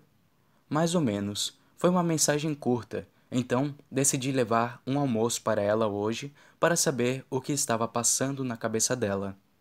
Bastante ousado. Passei a vida inteira sem ter coragem em relação a ela. Desta vez, eu queria que ela tivesse certeza das minhas intenções. Ah, não, resmunga Tel. Que cafunice. Você falou sobre peixes e praias e costas? Nunca devia ter lhe contado o que disse a Lily sobre finalmente termos chegado à costa. Ele vai ficar me zombando para sempre. Cala a boca. Aposto que você nunca nem falou com uma garota. Você tem 12 anos. Theo ri, mas percebo um constrangimento surgir quando ele acha que não estou olhando. Ele fica quieto, apesar do tumulto ao nosso redor. Tem pelo menos mais cinco pessoas na cozinha agora, mas, como todos estão concentrados no trabalho, não tem ninguém prestando atenção na nossa conversa. Está afim de alguém? Pergunto. Ele dá de ombros. Mais ou menos. As conversas que tenho com Theo costumam ser unilaterais. Apesar de ele adorar fazer perguntas, não responde a mu muitas. Então, sou cauteloso. É mesmo? Tento responder casualmente para que ele conte mais. Quem é ela? Theo está olhando as próprias mãos. Está mexendo na cutícula do polegar, mas vejo seus ombros se abaixarem um pouco depois da minha pergunta, como se eu tivesse feito algo de errado ou dito algo de errado. Ou ele, digo. Sussurro para garantir que só ele vai me escutar. Theo me encara. Ele nem precisa confirmar ou negar. Vejo a verdade estampada no medo que há por trás dos seus olhos. Volto a prestar atenção no preparo do peixe e digo da maneira mais tranquila possível: Você estuda com ele? Theo não responde de imediato. Não sei se eu sou a primeira pessoa para quem ele fez essa confissão, então quero ter a certeza de que vou tratá-la com o cuidado que ela merece. Quero que ele saiba que pode contar comigo, mas também espero que saiba que pode contar com o pai. Theo olha ao redor para conferir se não tem ninguém parando perto da gente por tempo suficiente para acompanhar a conversa. Estamos juntos este ano no clube de matemática. Dispara com palavras rápidas e concisas, como se quisesse colocá-las para fora e nunca mais repeti-las. Seu pai sabe? Theo balança a cabeça. Observo-o sufocar o que parece ser pensamentos nervosos. Largo a, largo a faca após terminar com as escamas e vou até a pia mais próxima de Theo para lavar as mãos. Conheço seu pai há muito tempo. Ele é um dos meus melhores amigos por um motivo. Eu não me envolvo com pessoas que não são boas. Percebo que ele fica mais tranquilo quando digo isso, mas também noto que está constrangido e provavelmente quer mudar de assunto. Eu até diria para você mandar uma mensagem para essa pessoa de que, quem gosta, mas você deve ser o único garoto de 12 anos do mundo que não tem celular. Desse jeito, nunca vai namorar ninguém. Acho que vai passar o resto da vida solteiro e sem celular. Theo se sente aliviado com a brincadeira. Ainda bem que você decidiu ser chefe e não terapeuta. Seus conselhos são uma porcaria. Estou ofendido. Meus conselhos são ótimos. Tudo bem, Atlas, acredite no que quiser. Ele parece relaxar e me acompanha enquanto volto para minha bancada. Você chamou Lily para sair quando passou lá no trabalho dela? Não. Vou fazer isso hoje à noite. Vou ligar para ela quando chegar em casa. Passo por Tel e bagunço seu cabelo a caminho do freezer. Ei, Atlas! Eu paro. Os olhos deles, dele estão repletos de preocupação, mas um dos meus garçons empurra as portas e passa entre a gente, impedindo Tel de dizer o que quer que ele estivesse prestes a dizer mas não é nem preciso falar nada. Não vou contar nada, Tel. O sigilo profissional vale para nós dois. Isso parece tranquilizá-lo. Acho bom, porque se você contar para meu pai, vou revelar suas cantadas bregas. Tel põe as mãos nas bochechas, brincando. Finalmente chegamos a uma prainha, minha golfinha. Fulmino com um olhar. Não foi assim que aconteceu. Theo aponta para o outro lado da cozinha. Olha ali, chegamos à areia, minha querida sereia. Pare com isso. Lily, o que diabos rolou? Nosso barco quebrou. Ele ainda está me seguindo pela cozinha e zombando de mim quando o turno do seu pai acaba. Nunca me senti tão feliz ao vê-lo ir embora. Capítulo 8 Lily São quase 21 horas e 30 minutos e não tenho nenhuma chamada não atendida. Faz uma hora e meia que Emerson dormiu e ela costuma acordar antes das 6 horas. Eu me deito por volta das 22 horas porque, se eu não dormir pelo menos 8 horas, fico um verdadeiro zumbi. No entanto, se Atlas não ligar antes das 22 horas, tenho certeza de que nem vou conseguir pegar no sono. Vou ficar me perguntando se não deveria ter pedido desculpas mais umas 70 vezes por tê-lo escondido no armário. Vou até a pia do banheiro para começar meu skincare noturno e levo meu celular. Não largo o aparelho desde que Atlas passou na floricultura na hora do almoço e disse que me ligaria à noite. Deveria ter perguntado a que horas à noite. Para Atlas, hoje à noite pode significar 23 horas. Para mim, pode significar 20 horas. É provável que a gente tenha noções completamente diferentes de manhã e noite. Ele é um chefe bem-sucedido que chega em casa para relaxar depois da meia-noite, enquanto eu já estou de pijama às 19 horas. Meu celular faz um barulho, mas não é uma chamada de voz. É como se alguém estivesse me ligando pelo FaceTime. Por favor, que não seja Atlas. Não estou preparada para conversar por vídeo. Acabei de passar um esfoliante facial. Olho o celular e é óbvio que é ele. Aceito a chamada e viro o celular rapidamente para que ele não possa me ver. Deixo-o na pia enquanto acelero o processo de limpeza.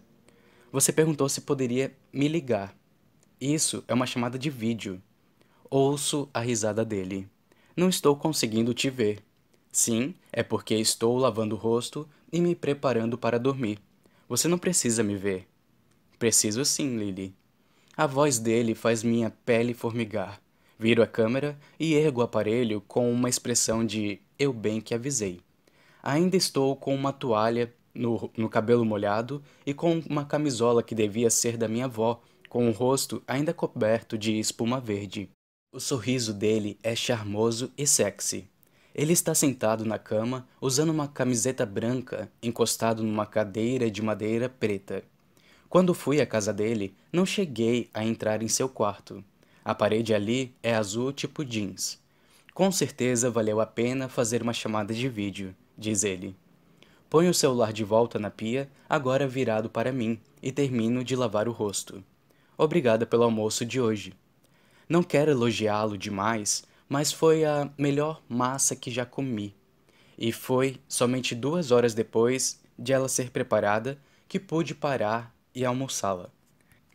Gostou da massa porque você está me evitando, foi? Você sabe que estava uma delícia. Vou até a cama após terminar no banheiro. Apoio o celular no travesseiro e me deito de lado. Como foi seu dia?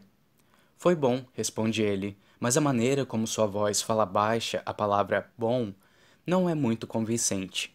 Franzo a testa para lhe mostrar que não acreditei. Atlas desvia o olhar da tela por um segundo, como se estivesse refletindo. É apenas uma semana daquelas, Lily, mas está melhor agora. Vejo um sorriso se formar em seus lábios, o que me faz sorrir também. Não preciso puxar papo. Encará-lo em total silêncio por uma hora já me alegraria. Qual é o nome do seu restaurante novo? Já sei que é o sobrenome dele, mas não quero que ele saiba que pesquisei no Google. Corrigans. É o mesmo tipo de culinária do Bibis? Mais ou menos. É alta gastronomia, mas com um menu de inspiração italiana. Ele se vira de lado, apoiando o celular em alguma coisa e ficando na mesma posição que eu. Isso me faz lembrar de antigamente, quando a gente ficava acordado até tarde, conversando na minha cama. Não quero falar de mim. Como tem passado? Como anda a floricultura? E sua filha, como ela é? Quantas perguntas! Tenho muitas outras, mas comecemos por essas. Tá bom. Eu estou bem, exausta na maior parte do tempo, mas imagino que é isso que dá ser empresária e mãe solo. Você não parece exausta. Dou uma risada. É a iluminação boa. Quando Emerson completa um ano? No dia 11. Vou chorar. Esse primeiro ano passou rápido demais. É incrível o que ela, o quanto ela se parece com você. Acha mesmo? Ele faz que sim e diz: Mas e a floricultura? Está feliz com ela? Balanço a cabeça e franzo a testa. Mais ou menos. Por que só mais ou menos? Sei lá, acho que estou cansada dela. Ou vai ver, estou cansada em geral. É muita coisa, é um trabalho maçante e o retorno financeiro não é muito. Quero dizer, me orgulho do sucesso dela e de estar por trás disso tudo, mas às vezes fico sonhando com um trabalho automático, tipo linha de montagem de alguma fábrica. Eu entendo, diz ele. É tentadora a ideia de poder voltar para casa e não pensar no trabalho. Você acha chato ser chefe em algum momento? De vez em quando. Foi por isso que abri o Corrigans, para ser sincero. Decidi assumir mais o papel de proprietário e menos o de chefe. Ainda cozinho várias noites por semana, mas passo boa parte do tempo cuidando da administração dos dois restaurantes. Você trabalha muitas horas? Muitas, mas consigo achar uma noite livre para a gente. Isso me faz sorrir. Fico mexendo no edredom, evitando o contato visual porque sei que estou corando. Está me convidando para sair? Estou. Você topa? Posso arranjar uma noite livre também. Agora, nós dois estamos sorrindo, mas então Atlas limpa a garganta como se estivesse se preparando para fazer alguma ressalva. Posso te fazer uma pergunta difícil? Pode. Tento disfarçar meu nervosismo em relação ao que ele está prestes a perguntar. Mais cedo, você mencionou que sua vida era complicada. Se isso. se a gente se tornar alguma coisa, isso vai ser mesmo um problema para Riley? Nem hesito. Vai. Por quê? Ele não gosta de você. De mim em particular ou de nenhum cara com quem, quem você se envolve? Franzo o nariz. De você. De você em particular. Por causa da briga no meu restaurante? Por causa de muitas coisas, admito. Deito de costas e puxo o telefone junto. Ele culpa você pela maioria das nossas brigas. Atlas está nitidamente confuso então explico, tentando não deixar a situação constrangedora demais. Lembra quando a gente era adolescente e eu escrevia num diário? Lembro, apesar de você nunca me deixar ler nada. Bem, Riley encontrou os diários e leu todos, e não gostou do que leu. Atlas suspira. Lily, a gente era adolescente. Pelo jeito, ciúme não tem prazo de validade. Atlas, Atlas comprime os lábios como se estivesse tentando conter a frustração. Eu realmente odeio te ver estressada com a possível reação dele a coisas que nem sequer aconteceram. Mas eu entendo, você está numa situação difícil. Ele me olha para me tranquilizar. Vamos dar um passo de cada vez, tudo bem? Um passo bem devagar de cada vez, sugiro. Combinado, bem devagar. Atlas ajusta o travesseiro abaixo debaixo da cabeça. Eu via você com aqueles diários. Sempre me perguntei o que você escrevia sobre mim. Se você escrevia sobre mim. Quase tudo era sobre você. Você ainda os tem? Tenho. Estão numa caixa no meu armário. Atlas se senta. Leia algum trecho para mim. Não, de jeito nenhum. Lily. Ele me olha todo esperançoso e animado com a possibilidade, mas não posso ler meus pensamentos juvenis em voz alta pelo FaceTime. Estou ficando vermelha só de pensar. Por favor? Cubro o rosto com as mãos. Não, não implore. Se ele não parar de me olhar assim, vou terminar cedendo aos seus olhos azuis pidões. Ele vê que está me vencendo pelo cansaço. Lily, morro de curiosidade para saber o que você acha de mim desde a adolescência. Um parágrafo é só o que peço. Como posso dizer não? solta um gemido e joga o celular na cama, frustrada. Me dá, me dá dois minutos. Vou até o armário e pego a caixa. Carrego-a até a cama e começo a folhear os diários à procura de algo que não me envergonhe tanto. O que você quer que eu leia? Eu contando do nosso primeiro beijo? Não, a gente vai fazer tudo devagar, lembra? Diz ele brincando. Comece com alguma coisa mais do início. Assim fica bem mais fácil. Pego o primeiro diário e o folheio até encontrar algo que me parece curto e não tão humilhante. Lembra da noite em que te procurei chorando porque meus pais estavam brigando? Lembro, confirma. Ele se acomoda no travesseiro e coloca um braço atrás da cabeça.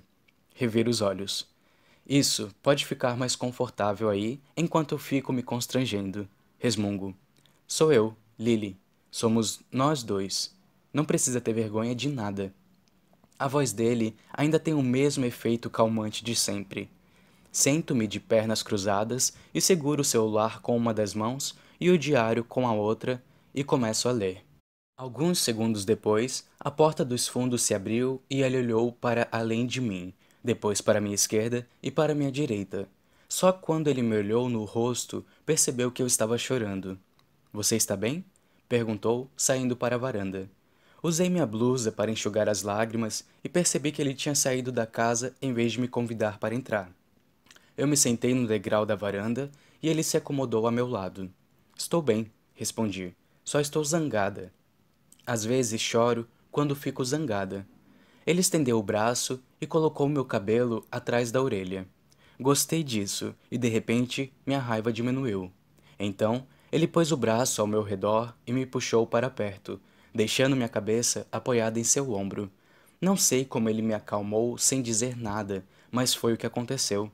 A simples presença de algumas pessoas acalma, e com ele é assim. É o completo oposto de meu pai. Ficamos sentados assim por um tempo, até que vi a luz de meu quarto se acender. É melhor você ir, sussurrou ele. Nós dois vimos minha mãe parada no quarto me procurando. Só naquele instante percebi a vista perfeita que ele tinha do quarto. Enquanto voltava para casa, tentei pensar em todo o tempo que Atlas passara naquela casa. Tentei lembrar se eu tinha andado alguma vez com a luz acesa durante a noite, porque normalmente, quando estou no quarto à noite, fico só de camiseta. E olha só a maluquice, Ellen. Eu torcia para ter feito isso, sim. Lily. Atlas não está sorrindo quando termino de ler. Está me encarando com muita intensidade e o peso em seu olhar me faz sentir um aperto no peito. A gente era tão jovem, comenta. Há um, há um pouco de sofrimento em sua voz. Pois é, jovens demais para lidar com aquelas coisas, especialmente você. Atlas não está mais olhando para o celular, mas assente. O clima mudou e percebo que ele está pensando em algo completamente diferente. Lembro que ele tentou fazer pouco caso de alguma coisa ao dizer que era apenas uma semana daquelas. O que está te incomodando? Ele volta a olhar para o celular. Parece que vai mudar de assunto novamente, mas depois apenas suspira e sobe um pouco para se recostar na cabeceira. Alguém vandalizou os restaurantes. Os dois? Ele assente. Sim, começou uns dias atrás. Acha que é algum conhecido seu? Não é ninguém que eu reconheça, mas o vídeo da câmera de segurança não é muito nítido. Ainda não denunciei para a polícia. Por que não? Ele franze a testa. Parece ser alguém mais jovem, talvez um adolescente. Acho que me preocupo com a possibilidade de a pessoa estar na mesma situação que eu naquela época, passando necessidade. A tensão em seus olhos diminui um pouco. E se a pessoa não tiver uma Lily para salvá-la? Demora alguns segundos para assimilar o que ele disse. Quando isso acontece, não sorriu. Engulo o nó na garganta, esperando que ele não veja minha reação. Não é a primeira vez que ele menciona que eu o salvei naquela época, mas toda vez que diz isso, quero contestar suas palavras. Eu não o salvei. Tudo que fiz foi me apaixonar por ele. Consigo ver por que me apaixonei por ele. Que proprietário se preocupa mais com a situação da pessoa que vandalizou seu estabelecimento do que com os danos causados? Atlas, atencioso, sussurro. O quê? pergunta ele. Não queria ter dito em voz alta. Passa a mão no calor que se espalha pelo meu pescoço. Nada. Atlas limpa a garganta, inclinando-se para a frente. Um sorriso sutil se forma. Voltemos ao seu diário, sugere. Bem que me perguntei se você sabia que eu conseguia ver o interior do seu quarto pela janela naquela época, porque, depois daquela noite, você deixou a luz acesa um bocado de vezes. Dou uma risada, contente por ele ter tornado o clima mais leve. Você não tinha televisão. Queria que tivesse alguma coisa para ver. Ele solta um gemido. Lily, você precisa me deixar ler o restante. Não. Você me trancou num armário hoje. Me dar permissão para ler seus diários seria uma boa maneira de se desculpar. Achei que você não tivesse se ofendido. Acho que pode ser uma reação atrasada. Ele começa a, sen a sentir devagar. Pois é, estou começando a senti-lo agora. Estou muito ofendido. Estou rindo quando M começa a chorar do outro lado do corredor. Suspiro porque não quero desligar, mas não sou daquelas mães que conseguem deixar o filho chorar até cansar. M está acordando. Preciso desligar, mas você está me devendo um jantar. Eu só é só dizer quando, Atlas responde. Não trabalho aos domingos. Então seria bom num sábado. Amanhã é sábado, observa ele. Mas a gente vai fazer tudo devagar. Bom, mas é bem devagar se a gente contar a partir do dia em que nos conhecemos. Assim, são anos entre o momento em que te conheci e o nosso primeiro encontro. Às 18 horas? Sorriu. Às 18 horas está perfeito. Assim que digo isso, Atlas fecha os olhos por dois segundos. Espera, não posso amanhã. Merda. Vai ter um evento no restaurante e preciso estar lá. Que tal domingo? No, no domingo eu fico com M. Prefiro esperar um pouco antes de vocês conviverem.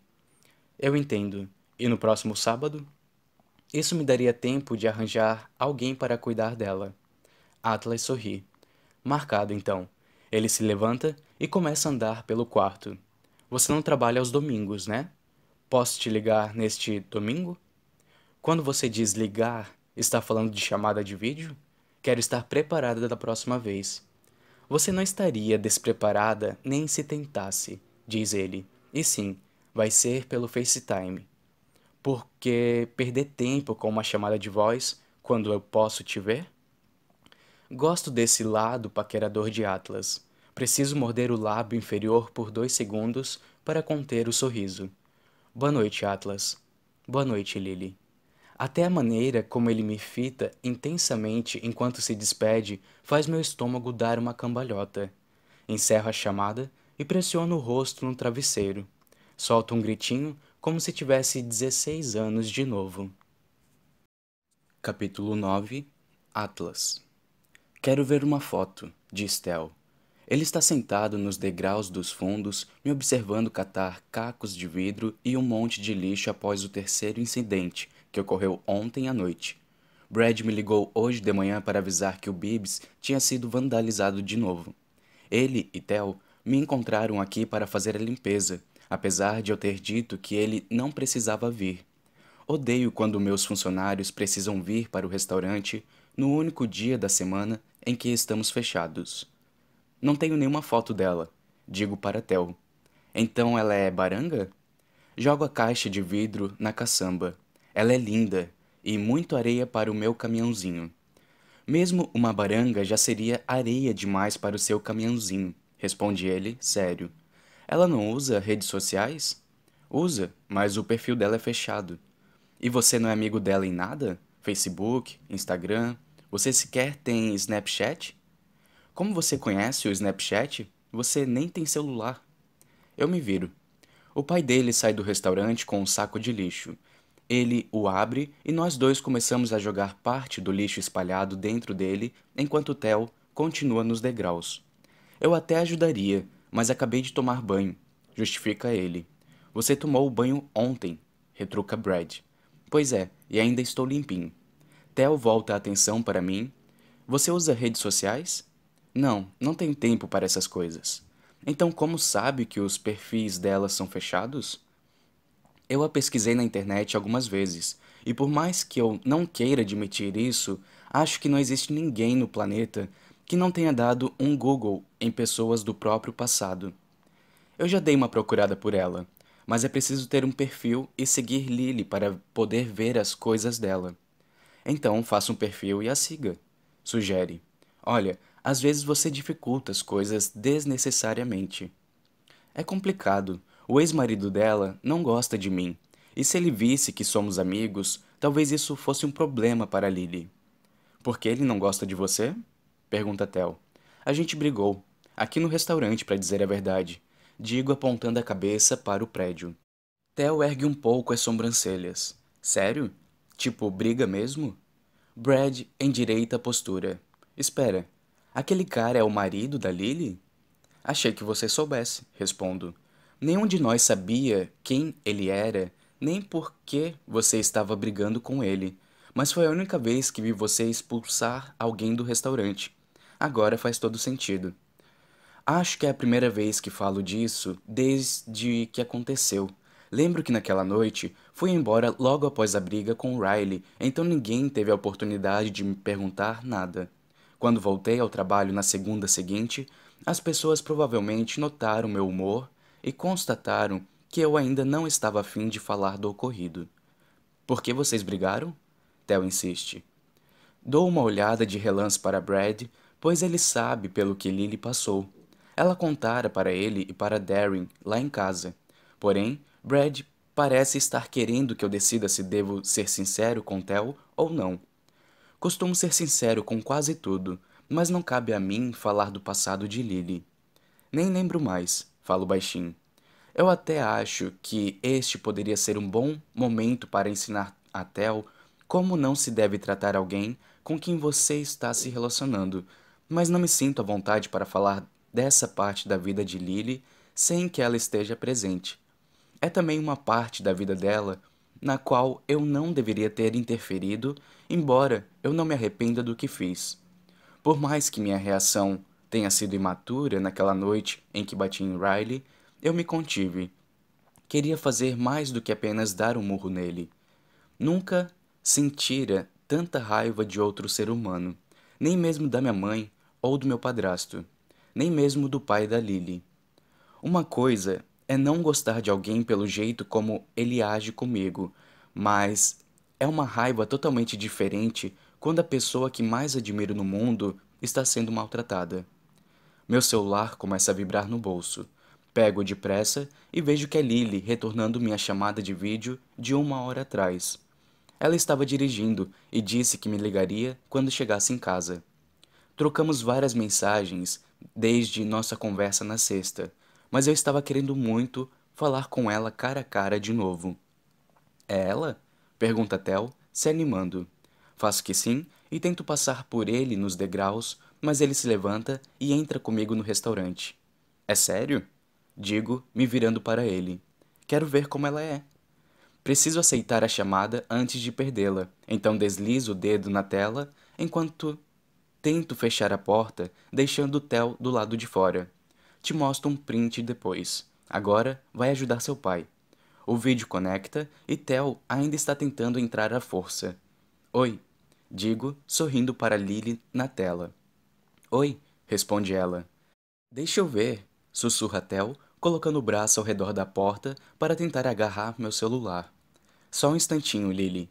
Encosto o celular no peito para que ela não possa ver nada, depois abre a porta o bastante para que eu consiga pressionar a mão na cara do Theo. Faço-o descer do degrau mais alto. Brad, venha buscar seu filho. Theo, vem cá, chama Brad. Me ajuda aqui. Theo parece contrariado, mas ele finalmente cede e se vira para o pai. Mas eu estou limpo, murmura ele. Fecho a porta e afasto o celular do peito. Lily está rindo. O que foi isso? Nada. Vou até meu escritório e tranco a porta para ter privacidade. Como está sendo seu dia? Eu me sento no sofá. Bom, acabamos de voltar do almoço com minha mãe e o namorado dela. Fomos a uma lanchonete pequena em Borden. Era bonitinha. Como ela está? Não conversamos sobre os pais dela, exceto quando ela menciona que o pai tinha mencionou que o pai tinha falecido. Está ótima, responde Lily. Está namorando um cara chamado Robbie. Ele a faz feliz, embora seja um pouco estranho vê-la toda animadinha por causa de um homem, mas eu gosto dele. Ela está morando em Boston agora? Está. Ela se mudou depois que meu pai morreu, para ficar mais perto de mim. Que bom. Fico feliz de saber que você tem família aqui. E você?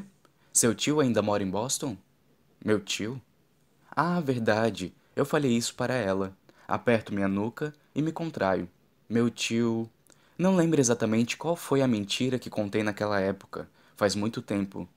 Meu tio faleceu quando tinha nove anos, Lily. Ela franze a testa, confusa. Não, você foi morar com um tio quando tinha 18 anos. Foi por isso que você foi embora.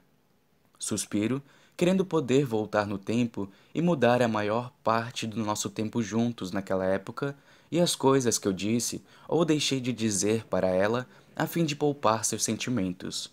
Mas quem é que não voltaria no tempo se pudesse mudar a própria adolescência? Eu menti. Não tinha nenhum tio em Boston naquela época. O quê? Ela ainda está balançando a cabeça, tentando entender. Não parece zangada, contudo. Parece mais confusa do que qualquer outra coisa. Então, com quem você foi morar? Com ninguém. Eu não podia continuar entrando escondido no seu quarto para sempre. Sabia que aquilo não terminaria bem e, tirando você, não havia nada naquela cidade que pudesse melhorar minha, minha situação. Boston tinha abrigos e recursos. Disse a você que meu tio ainda estava vivo para que não se preocupasse comigo. Lily recosta a cabeça na cabeceira e fecha os olhos um pouco. Atlas. Ela diz meu nome com compaixão. Quando abre os olhos de novo, parece estar tentando não chorar. Não sei o que dizer. Achei que você tivesse uma família. Desculpe por ter mentido. Não foi por maldade. Eu só queria poupar. Não se desculpe. Ela me interrompe. Você fez o que era certo. O inverno estava chegando e talvez você não tivesse sobrevivido naquela casa. Ela enxuga uma lágrima. Não consigo nem imaginar como deve ter sido difícil se mudar para Boston com aquela idade, sem nada, sem ninguém. Deu certo, digo, abrindo um sorriso. Deu tudo certo. Estou tentando acabar com a tristeza que acabo de causar. Não pense na nossa situação naquela época. Pense apenas na nossa situação agora. Ela sorri. Onde você está agora? Esse é seu escritório? É sim. Vou virando o celular para que ela possa ver um pouco do espaço. É pequeno, só tem um sofá e um computador, mas quase nunca estou aqui. Passo a maior parte do tempo na cozinha. Você está no Bibis? Isso. Os dois restaurantes fecham aos domingos. Estou aqui só dando uma geral. Não vejo a hora de ir ao Corrigans. É lá que a gente vai jantar no sábado? Dou uma risada. De jeito nenhum eu te levaria para algum restaurante meu no nosso encontro. As pessoas com quem trabalho são curiosas demais em relação à minha vida pessoal. Ela sorri.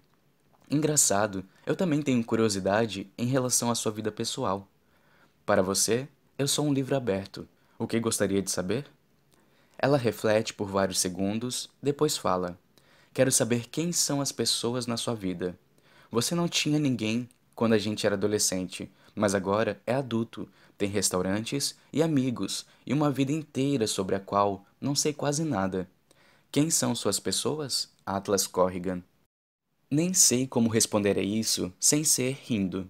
Ela não retribui meu sorriso, entretanto, o que me faz pensar que está perguntando mais por precaução do que por curiosidade. Olha, olho-a carinhosamente, querendo diminuir parte de sua apreensão. Eu tenho amigos, digo. Você conheceu algum deles há um tempo lá em casa. Não tenho família, mas não sinto isso como um vazio. Gosto da minha carreira e da minha vida. Faço uma pausa e depois digo algo com toda franqueza. Eu sou feliz, se é isso que está querendo saber. Vejo o canto da sua boca se erguer. Que bom. Sempre quis saber onde você tinha ido parar. Tentei te achar nas redes sociais, mas não tive sorte. Volto a rir com isso, pois Theo e eu acabamos de ter essa conversa. Não uso muito as redes sociais.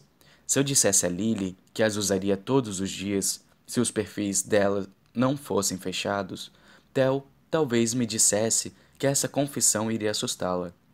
Fiz perfis para os restaurantes, mas são dois funcionários meus que cuidam deles. Encosta a cabeça no sofá. Ocupado demais para essas coisas. Baixei o TikTok alguns meses atrás, mas foi um erro. Passei horas vidrado certa noite e perdi uma reunião na manhã seguinte. Apaguei o aplicativo no mesmo dia. Lily dá uma risada. Eu faria praticamente qualquer coisa para te ver fazendo vídeos para o TikTok. Não vai rolar. Alguma coisa chama a atenção de Lily por um instante, então ela começa a se erguer na cama, mas para. Espera um momentinho, preciso largar o celular. Ela solta o celular, mas acho que não percebe que ele esbarra em alguma coisa e vira, ficando inclinado. A câmera está apontada para ela e vejo-a ajustar Emerson de um seio para o outro. São apenas alguns segundos, quase rápido demais para eu perceber o que está acontecendo antes que acabe. Não acho que ela queria que a câmera estivesse virada para ela. Quando ela percebe o celular, seus olhos se arregalam por um segundo e depois a tela fica preta assim que sua mão o pega. Quando a câmera está apontada para seu rosto de novo, ela está cobrindo o rosto com os dedos bem abertos. Mil desculpas. Pelo quê? Acho que acabei de te mostrar meus peitos. Sim, mas não precisa se desculpar por algo assim. Eu é que devo agradecer. Ela ri, parecendo gostar do comentário. Nada que você não tenha visto antes, comenta, dando de ombros de uma maneira encantadoramente encabulada. Ela ajusta o travesseiro debaixo do braço que está usando para segurar Emerson enquanto a amamenta. Estou tentando fazer o desmame, pois ela está prestes a completar um ano. Já diminuímos para uma vez por dia, mas no domingo é difícil porque passo o dia inteiro com ela. Lily franze o nariz. Desculpe, duvido que você queira saber detalhes sobre a amamentação. Se for você falando, eu não consigo pensar em nenhum assunto que me entediaria. Ah, aposto que consigo pensar em alguma coisa antes do nosso jantar, afirma ela, tratando meu comentário como se fosse um desafio. Não consigo ver Emerson, mas dá para perceber que Lily está olhando para ela, pois tem um sorriso no rosto que eu só vejo quando está falando da filha ou a vendo. É um sorriso que vem do orgulho e uma das expressões que mais gosto de ver estampada no rosto de Lily. Ela está pegando no sono, sussurra Lily. Preciso desligar. Pois é, melhor eu ir também. Não quero deixar Brad e Tel fazendo a maior parte da limpeza lá fora sem mim. Talvez eu te ligue mais tarde, pode ser? sugere ela. É óbvio que sim. Lembro que Tel disse que queria ver uma foto de Lily, então Antes de ela encerrar a chamada, tira um print. O celular faz um barulho perceptível de foto e Lily vira a cabeça com curiosidade. Você tirou um. Eu queria uma foto sua. Digo rapidamente. Tchau, Lily. Encerro a chamada antes que eu fique envergonhado demais. Não fazia ideia de que o celular iria fazer um barulho e de que ela conseguiria ouvi-lo. Acho bom, Tel, dar valor ao que eu fiz. Abro a porta do escritório e vejo Brad varrendo a cozinha. Fico confuso, já que a cozinha é limpa depois que fecham o restaurante, e os danos causados de madrugada foram apenas do lado de fora. Não fizeram a limpeza do piso ontem à noite? Está tudo bem com a cozinha. Só estou fingindo varrer, explica. Brad vê a perplexidade em meu rosto, então continua. Queria que Tel fizesse a limpeza da maior parte da bagunça lá fora já que ele odeia tanto. É coisa de pai. Ah, faz sentido. Não faz nenhum sentido, mas deixo Brad fingindo que estava rindo e volto lá para fora. Theo está fazendo uma careta enquanto usa o polegar e o indicador para erguer algo que vai para o lixo. Que nojo, murmura ele, colocando o lixo no saco. Você precisa contratar um segurança particular ou algo assim. Isso já está fora de controle. Não é uma má ideia. Ergo o celular na frente dele para que veja o print da chamada com a Lily. Ele recua, surpreso. Essa é a Lily? Essa é a Lily. Guarda o celular no bolso e pega o saco de lixo de Tel. Agora está explicado. Ele se senta no degrau mais alto. O que está explicado? Porque você fica sem saber o que dizer perto dela e acaba falando aquelas cafonices. Não acho que as coisas que digo a ela são cafonices, mas ele tem razão quanto a uma coisa. Ela é tão linda que às vezes não sei o que dizer quando estou perto dela. Não vejo a hora de você começar a namorar. Digo para Tel. Vou te zoar tanto. Capítulo 10 Lily Mãe, não tem problema, sério. Estou segurando o celular entre a bochecha e o pescoço. Já estou na casa de Alissa não é problema nenhum. Tem certeza? Rob disse que poderia cuidar dela. Não, Rob precisa cuidar de você. Está bem. Diga a Amy que a avó sente muito. Vó? É assim que vai ser chamada agora? Estou apenas testando, explica. Não gosto de vovó. Ela já, já se chamou de avó de quatro maneiras diferentes desde que Amy nasceu, mas nenhuma delas pegou. Amo você, mãe melhoras. Também amo você. Encerro a ligação e tiro M da cadeirinha. É um alívio ver que o carro de Riley não está na vaga dele.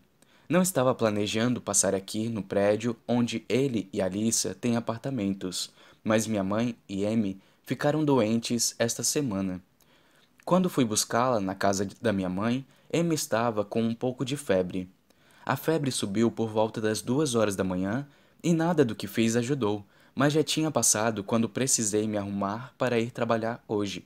Porém, hoje à tarde, minha mãe começou a se sentir péssima, então precisei buscar M durante o trabalho.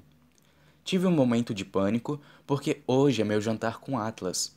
Pensei que precisaria cancelar, mas Alissa me salvou. Não contei a ela por que precisaria de uma babá. Mandei mensagem perguntando se ela podia cuidar da M por algumas horas hoje e ela respondeu com uma única palavra: óbvio. Avisei a ela que Amy teve febre ontem à noite, mas Amy e Riley passam tanto tempo juntas que faz meses que paramos de nos preocupar com a possibilidade de uma transmitir alguma doença para outra, o que acontece semana sim, semana não. Amy provavelmente até pegou a febre de Riley. Bato a porta de Alissa e depois de abri-la, ela vai logo pegando Emerson. Vem cá, diz ela, depois puxa M para perto de si e a aperta. Que cheirinho gostoso. O Riley não tem mais cheiro de bebê e isso me deixa triste. Ela abre mais a porta para me convidar para entrar e quando entro segurando a bolsa maternidade, Alissa finalmente repara na minha roupa. Calma aí. Ela aponta para o meu corpo com um dedo. Que história é essa? Por que vou ficar de babá mesmo, hein? Não quero dizer para onde eu vou, mas é a Lissa. Ela me entende mais do que ninguém. Vê a hesitação no meu rosto e compreende na mesma hora. Vai sair com um cara? Sussurra ela, fechando a porta em seguida. É o deus grego? Atlas, isso. Por favor, não conte para o seu irmão. Bem na hora em que digo isso, percebo Marshall parado na sala de estar. Ele imediatamente cobre os ouvidos e diz: Não ouvi nada, não ouvi nada, lá, lá, lá, lá, lá. Ele passa por nós e vai para a cozinha. Alissa cena com a mão para que eu não me preocupe. Não esquenta, ele sabe ser imparcial. Ela gesticula para que eu acompanhe até a sala de estar. Riley está num cercadinho, então Alissa leva Amy até ela. Riley, veja só quem está aqui. Riley sorri ao ver Amy. As meninas estão começando a demonstrar entusiasmo na presença uma da outra. Adoro o fato de elas terem mais ou menos a mesma idade. Os seis meses de diferença importam cada vez menos. Aonde ele vai te levar? Passo as mãos na minha roupa e espano um fiapo. Vamos jantar, mas nunca fui neste restaurante. Espero não estar arrumada demais. É a primeira vez que vai sair com ele? Você parece nervosa. Sim, é a primeira vez e eu estou nervosa. Mas é um nervosismo diferente, um nervosismo bom. Eu já o conheço tão bem, então não me sinto como se estivesse indo, indo jantar com um desconhecido. Alissa me observa por um instante com um olhar afetuoso. Você parece animada. Estava sentindo falta de te ver assim. É, eu também. Eu me abaixo para me despedir de Amy e Rayleigh. Não volto muito tarde. Preciso passar na floricultura e fechar para Lucy, então ele vai me buscar lá. Devo voltar umas 21 horas e 30. Tente mantê-la acordada até lá, se não for problema. Por que vai voltar tão cedo? Que sem graça. Não dormi ontem à noite, estou exausta. Mas não quero cancelar o jantar, então vou dar um jeito.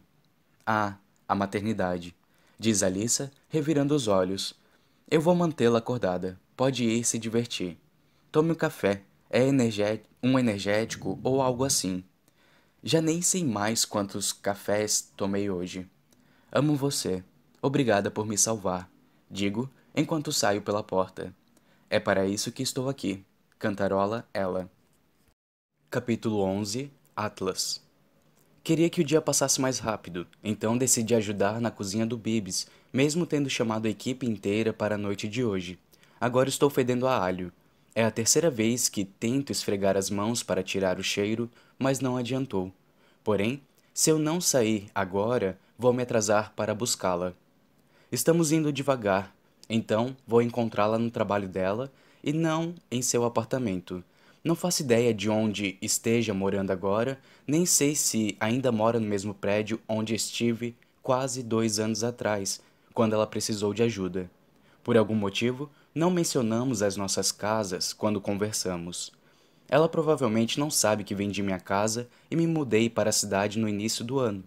Estou curioso para saber a que distância estamos um do outro agora. Estou sentindo cheiro de perfume, Derry comenta depois de passar por mim. Ele para de andar na direção do freezer e se vira para me dar uma encarada. Você passou perfume? Por que está arrumado? Cheiro as mãos. Não estou com cheiro de alho? Não, está com cheiro de quem de quem vai sair. Vai sair mesmo? Estou saindo, mas volto mais ou menos na hora de fechar. Pensei em passar a noite aqui e ver se consigo flagrar quem quer que esteja vandalizando os restaurantes. Houve um período de vários dias de calmaria entre os incidentes, mas ontem à noite fomos atacados de novo. Apesar de os estragos não terem sido grandes, desta vez a pessoa apenas espalhou o lixo por toda parte outra vez.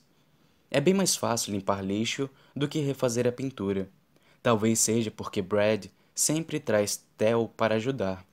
Eu deveria avisar a Tel que, Quanto mais ele reclama de uma tarefa, mais provavelmente é que ele seja obrigado a fazê-la. Esta noite, pretendo confrontar a pessoa que está causando os problemas para ver se consigo entender seus motivos e convencê-la a parar antes que seja preciso envolver a polícia. Tenho certeza de que a maioria das, das coisas pode ser resolvida com uma conversa simples e franca, em vez de uma intervenção dramática mas não faço ideia de com quem estou lidando. Darren se aproxima e diz em voz baixa: Com quem vai sair? Com a Lily? Seco as mãos numa toalha e assinto. Darren sorri e se afasta. É bom ver que meus amigos gostam de Lily.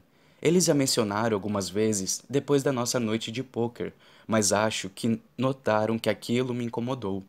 Eu não gostava de falar da Lily quando ela não fazia parte da minha vida. Agora, no entanto, é possível que ela esteja de volta. Talvez. É por isso que estou tão nervoso, pois sei que sair comigo esta noite é um grande risco para ela. Se as coisas entre nós progredirem, isso afetará sua vida de uma maneira negativa. Talvez seja por isso que, duas horas atrás, comecei a me sentir imensamente pressionado para garantir que nosso jantar esteja à altura dela mas estou com cheiro de alguém que tem pavor de vampiros, então as coisas já não estão correndo muito bem. Paro no estacionamento quando faltam cinco minutos para as 18 horas. Lily devia estar me esperando, pois sai da floricultura e tranca a porta atrás de si antes mesmo de eu sair do carro. Assim que a vejo, fico ainda mais nervoso. Ela está linda. Está de macacão preto e salto alto. Lily veste o casaco e me encontra no meio do estacionamento. Eu me aproximo e a cumprimento com um beijo rápido na bochecha. Você está maravilhosa, Juro que ela cora um pouco depois que digo isso. Estou mesmo? Não dormi ontem à noite. Parece que estou com cara de uma senhora de 90 anos. Por que não dormiu? Amy passou a noite inteira com febre. Ela está melhor agora, mas. Lily boceja. Desculpe, acabei de tomar café. Daqui a pouco o efeito bate. Tudo bem, eu não estou cansado, mas estou com cheiro de alho. Eu gosto de alho. Que bom. Lily se inclina para trás e olha para a própria roupa. Eu não sabia o que vestir. Nunca fui a esse restaurante. Nem eu. Então não faço ideia. Mas posso apostar que vai se sair bem. Escolhi um restaurante novo que eu estava querendo conhecer. Fica a uns 45 minutos de carro, mas imaginei que assim teríamos tempo de botar a conversa em dia no caminho. Tenho um presente para você, anuncia ela. Está no meu carro. Vou pegar. Eu a acompanho até o carro e a vejo pegar alguma coisa no porta-luvas. Quando ela me entrega, não consigo deixar de sorrir. É seu diário? Ela leu outro trecho curto para mim ontem à noite, mas ficou tão envergonhada de ler em voz alta que preferiu parar. É um deles. Vamos ver como vai ser a noite antes que eu te dê o outro. Sem pressão. Acompanho-a até meu carro e abro a porta do carona para Lily. Ela começa a bocejar de novo enquanto fecho sua porta. Eu me sinto mal, como se talvez ela estivesse cansada demais para o nosso jantar. Não faço ideia de como é cuidar de uma criança. Parece egoísmo da minha parte não sugerir que remarquemos. Então, antes de dar a ré, eu digo: se você preferir voltar para casa e dormir, podemos sair no próximo fim de semana. Quero que tenhamos o nosso encontro, Atlas. Vou dormir quando estiver morta. Ela fivela o cinto de segurança. Você está mesmo com um cheiro de alho. Acho que está brincando. Ela costumava fazer muitas piadas quando éramos mais jovens. Era uma das coisas de que eu mais gostava nela. Lily sempre parecia estar de bom humor, apesar de todas as coisas ruins que a cercavam. É a mesma força que admirei nos dias que passamos juntos após ela descobrir que estava grávida na emergência do hospital. Sei que foi um dos piores momentos de, da sua vida, mas ela conseguiu sorrir enquanto lidava com tudo, e, a, e até passou uma noite inteira impressionando meus amigos com seu humor durante uma noite de pôquer. Todos enfrentam o estresse à sua própria maneira, e nenhuma delas é necessariamente errada, mas Lily o enfrenta com leveza, e leveza é a qualidade que mais acho atraente nos outros. Como conseguiu uma noite de sábado livre? Pergunta Lily. Odeio estar dirigindo, pois queria olhar para ela enquanto respondo. Nunca a vi tão mulherão? Isso é um elogio? Não sei. Nem devia dizer isso em voz alta, caso não seja, mas, quando Lily e eu nos apaixonamos, nós dois não éramos o que consideraríamos adultos. Mas hoje é diferente. Somos adultos, com carreiras, e ela é mãe, dona do próprio negócio e independente. Isso é sexy pra caramba. O único outro momento que passei com ela já adulto foi quando ela, tecnicamente, ainda estava com Riley, então me parecia errado pensar nela como estou pensando agora, com desejo. Eu me concentro no trajeto e tento não criar uma pausa na conversa, mas acho que estou um pouco nervoso. Isso me surpreende. Como consegui a noite livre? Digo, fingindo que estou pensando na pergunta e não no quanto quero admirá-la. Eu contrato pessoas de confiança. Lily sorri. Você sempre trabalha nos fins de semana? Faço que sim. Costumo tirar apenas o domingo de folga, quando nós fechamos. Às vezes, descanso na segunda. O que você mais curte no seu trabalho? Hoje ela está cheia de perguntas. Olho-a de soslaio e sorrio. Ler as avaliações. Ela faz um murmúrio, chocada. Como? diz ela. Você disse avaliações? Lê as avaliações que fazem dos seus restaurantes? Cada uma delas. O quê? Meu Deus, qual o seu nível de segurança em si mesmo? Eu deixo nossas redes sociais a cargo de Serena, só para evitar as avaliações. As suas são ótimas. Ela praticamente vira o corpo inteiro para mim. Você lê as minhas avaliações? Leio as avaliações de todos os, os estabelecimentos cujos donos eu conheço. Acha esquisito? Não é não esquisito. Dou a seta. Gosto de ler avaliações. Acho que as avaliações de um estabelecimento refletem o dono e quero saber o que as pessoas acham dos meus restaurantes.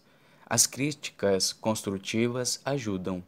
Não tenho a experiência de cozinha que muitos chefes têm e as críticas ensinam muito.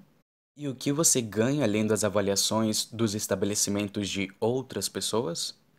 Nada, na verdade. Só acho divertido. Eu tenho alguma avaliação negativa? Lily desvia a vista, virando-se parcialmente para olhar para frente. De novo. Esqueça. Não responda. Vou só fingir que todas são boas e que todo mundo ama as minhas flores. Mas todo mundo ama mesmo as suas flores. Ela comprime os lábios, tentando não sorrir. O que você menos curte no seu trabalho? Adoro o fato dela estar me fazendo perguntas tão aleatórias. Isso me lembra daquelas noites em que ficávamos acordados até tarde e ela me fazia um monte de perguntas sobre mim. Até a semana passada eram as expensões da vigilância sanitária. Porque até semana passada, o que mudou? O vandalismo. Aconteceu de novo? Sim, duas vezes nesta semana. E você ainda não faz ideia de quem seja? Balanço a cabeça. Nenhuma. Você tem alguma ex-namorada esquentada? Ah, duvido que seja isso. Não seria do fetio delas. Lily tira os saltos e põe uma das pernas no banco para ficar mais confortável. Quantos namoros sérios você teve? Ela quer saber sobre isso. Tá bom, então. Defina sério. Sei lá, mais de dois meses? Um, respondo. Quanto tempo vocês ficaram juntos? Pouco mais de um ano. Eu a conheci quando estava na Marinha. Por que vocês terminaram? Nós fomos morar juntos. Foi por isso que terminaram? Acho que morar juntos nos fez perceber mais rápido que éramos incompatíveis. Ou talvez a gente só estivesse em momentos diferentes da vida.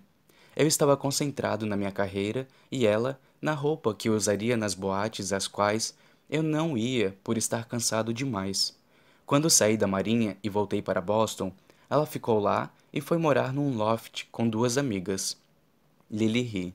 Não consigo te imaginar numa boate. Pois é, acho que é por isso que estou solteiro.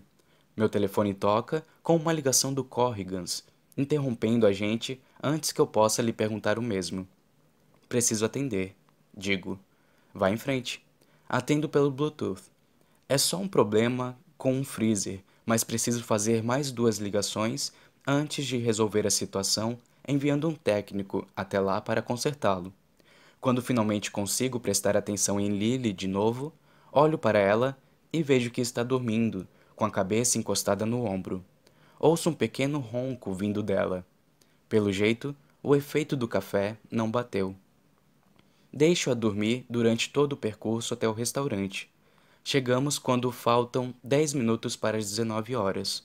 Está escuro e o restaurante parece cheio, mas temos alguns minutos antes de eu precisar dar nosso nome para a reserva, então a deixo descansar. Seu ronco é tão encantador quanto ela.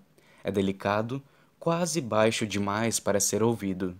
Faço um pequeno vídeo para pro poder provocá-la mais tarde, então estendo o braço para o banco de trás e pego seu diário. Sei que ela disse que eu não deveria ler na frente dela, mas tecnicamente não é o que estou fazendo. Ela está dormindo. Abro na primeira página e começo a ler. Leio o primeiro texto que escreveu, completamente fascinado. Sinto como se estivesse quebrando alguma regra ao ler isso, mas foi ela quem trouxe o diário. Leio o segundo texto, depois o terceiro. Então abro o aplicativo da reserva e a cancelo, pois a não ser que eu acorde Lily neste exato momento, vamos nos atrasar. Prefiro que nossa mesa vá para outra pessoa, porque ela parece estar precisando desse sono há um bom tempo. E quero ler mais uma entrada do diário. Quando acordar, eu a levo para jantar em algum outro restaurante. Cada palavra no diário me faz voltar à nossa adolescência. São muitos os momentos em que, que quero rir das coisas que ela diz e de como as diz, mas me controlo porque não quero assustá-la. Acabo lendo um trecho que tenho quase certeza ser sobre o nosso primeiro beijo. Olho o relógio e já faz meia hora que estamos aqui, mas Lily continua dormindo pesado e não posso parar no meio do texto. Continuo lendo, torcendo para que ela durma por tempo bastante para que eu consiga chegar até o fim. Preciso te contar uma coisa, disse ele. Prendi a respiração, sem saber o que ele ia dizer. Hoje falei com meu tio. Minha mãe e eu morávamos com ele em Boston. Disse que posso ficar lá depois que ele voltar de uma viagem a trabalho. Neste momento, eu deveria ter ficado muito feliz por ele. Deveria ter sorrido e dado os parabéns. Mas senti toda a minha imaturidade quando fechei os olhos e senti pena de mim mesma. Você vai? Perguntei. Ele deu de ombros. Não sei. Eu queria falar com você primeiro. Ele estava tão perto de mim na cama que dava para sentir o, o sopro quente de sua respiração. Também percebi que ele tinha cheiro de menta. Será que escovava os dentes com água de garrafa antes de vir para cá? Sempre dou muita água para ele levar para casa. Coloquei a mão no travesseiro e comecei a puxar uma pena que estava para fora. Depois de soltá-la, eu a torci entre os dedos. Não sei o que dizer, Atlas. Fico feliz por você ter onde ficar. Mas e o colégio? Posso terminar o ano lá, disse ele. Assenti. Pelo visto, ele já tinha se decidido. Quando você vai? Qual seria a distância de Boston até aqui? Deve ficar algumas horas, mas é um mundo inteiro de distância para quem não tem carro. Ainda não tenho certeza se vou. Larguei a pena no travesseiro e coloquei a mão do lado do corpo. O que está te impedindo? Seu tio está te oferecendo um lugar para ficar. Isso é bom, não é? Ele comprimiu os lábios e fez que sim. Depois pegou a pena que eu tinha largado e começou a mexê-la entre os dedos. Colocou-a de novo no travesseiro e depois fez algo que eu não esperava. Levou os dedos até meus lábios e os tocou. Meu Deus, Ellen, achei que ia morrer bem ali. Jamais tinha sentido algo tão intenso dentro de mim. Ele deixou os dedos parados por alguns segundos e disse: Obrigado, Lily, por tudo. Ele levou os dedos até meu cabelo, depois se inclinou para frente e deu um beijo em minha testa. Eu estava com a respiração tão acelerada que precisei abrir a boca em busca de mais ar. Percebi que ele afava tanto quanto eu. Ele olhou para mim e observei seus olhos se voltarem para minha boca. Você já foi beijada alguma vez, Lily? Neguei com a cabeça e ergui o rosto na direção do dele, porque eu precisava que Atlas fizesse algo a respeito dessa situação bem naquele momento. Caso contrário, eu não conseguiria mais respirar. Então, quase como se eu fosse tão delicada quanto uma casca de ovo, ele aproximou a boca da minha e parou bem ali. Eu não sabia o que fazer em seguida, mas não me importei. Eu não ligaria se a gente passasse a noite inteira daquele jeito sem nunca sequer mover as bocas, de tão bom que era. Seus lábios se fecharam nos meus e eu meio que senti sua mão tremendo. Fiz o mesmo que ele e comecei a imitar seus movimentos. Senti a ponta de sua língua roçar uma vez em meus lábios e achei que meus olhos iam se virar para dentro de minha cabeça. Ele fez isso de novo e depois uma terceira vez, então eu fiz, fiz o mesmo. Quando nossas línguas se encostaram pela primeira vez, dei um sorrisinho, porque eu já tinha imaginado muitas vezes meu primeiro beijo.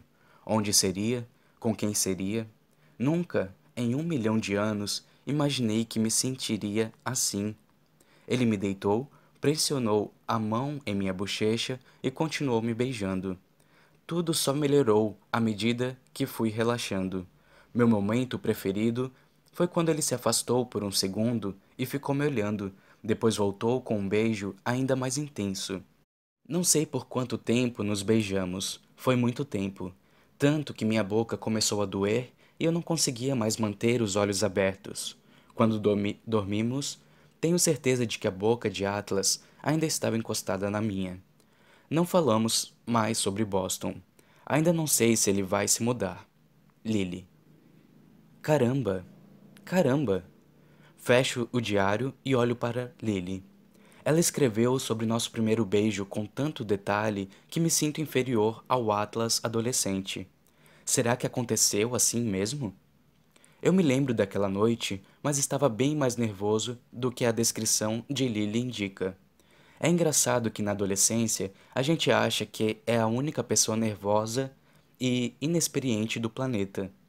A gente acha que quase todos os outros adolescentes entendem muito mais da vida mas não é assim, de jeito nenhum. Nós dois estávamos assustados e encantados um pelo outro, e apaixonados. Já tinha me apaixonado por ela muito antes do nosso primeiro beijo. Antes daquele momento, eu nunca tinha amado tanto alguém. Acho que nunca amei tanto alguém mesmo depois daquele momento. E acho que ainda amo. Tem tanta coisa que Lily não sabe sobre aquela parte da minha vida, tanta coisa que quero lhe contar agora que li sua versão do nosso tempo juntos. É óbvio que ela não fazia ideia do quanto foi importante para mim naquela época. Quando todos me deram as costas, Lily foi a única que se ofereceu para me ajudar. Ela ainda está dormindo pesado, então pego meu celular e abro uma nota em branco. Começo a digitar, detalhando como minha vida era antes de ela aparecer. Não pretendia escrever tanto quanto escrevo, mas pelo jeito tenho muito o que dizer. Levo mais 20 minutos para finalmente terminar de digitar tudo, e só depois de mais 5 minutos, Lily, por fim, começa a despertar. Coloco o celular no porta-copos, inseguro em mostrar a ela o que acabei de escrever. Talvez eu espere alguns dias ou semanas. Ela quer ir devagar, e não tenho certeza se o, o que disse no final da carta coincide com sua ideia de ir devagar. Lily ergue a mão e coça a cabeça. Está virada para a janela, então não vejo seu rosto quando seus olhos se abrem, mas percebo que acordou porque endireita a postura. Fica olhando pela janela por um instante, depois vira a cabeça para mim. Tem algumas mechas de cabelo grudadas na bochecha. Estou recostado na porta, observando-a casualmente, como se isso fosse um comportamento totalmente natural para um primeiro encontro. Atlas. Ela diz meu nome como se fosse um pedido de desculpa e uma pergunta ao mesmo tempo. Não tem problema. Você estava cansada. Ele pega meu celular e confere as horas. Meu Deus! Ela se inclina para a frente, pressionando os cotovelos nas coxas e o rosto nas mãos. Não acredito nisso. Lily, não tem problema. Sério. Ergo o diário. Você me fez companhia. Ela olha o diário e solta um gemido. Quero morrer de vergonha. Jogo o diário no banco de trás. Para mim, foi bastante produtivo. Lily dá um tapinha no meu ombro. Pare de rir. Estou me sentindo mal demais para achar graça. Não se sinta mal. Você está exausta e provavelmente com fome. A gente pode comprar um hambúrguer no caminho de volta. Lily se recosta dramaticamente no banco. Deixar o chefe sofisticado levar a garota para comer fast food, já que ela dormiu durante o encontro? Por que não? Ela vira o visor e percebe o cabelo grudado na bochecha. Nossa, eu estou muito mãe. É a última vez que vamos sair? É? Não é? Já estraguei tudo? Eu entenderia. Dou a ré. De jeito nenhum. Não depois de tudo o que acabei de ler. Acho que nada seria capaz de superar este encontro. Suas expectativas são muito baixas, Atlas. Acho sua autodepreciação encantadoramente charmosa. Quero fazer uma pergunta sobre seu diário. O quê? Ela está limpando uma mecha de rímel. Parece totalmente frustrada agora que acha que estragou o nosso encontro. Já eu não consigo parar de sorrir. Na noite do nosso primeiro beijo, você colocou os cobertores na máquina de lavar de propósito? Foi um truque para que eu dormisse na sua cama? Ela franze o nariz. Você já chegou até essa parte? Você passou um tempinho dormindo. Ela reflete sobre minha pergunta e assente, admitindo. Queria que meu primeiro beijo fosse com você, e isso não teria acontecido se você continuasse dormindo no chão. Ela provavelmente tem razão, e deu certo.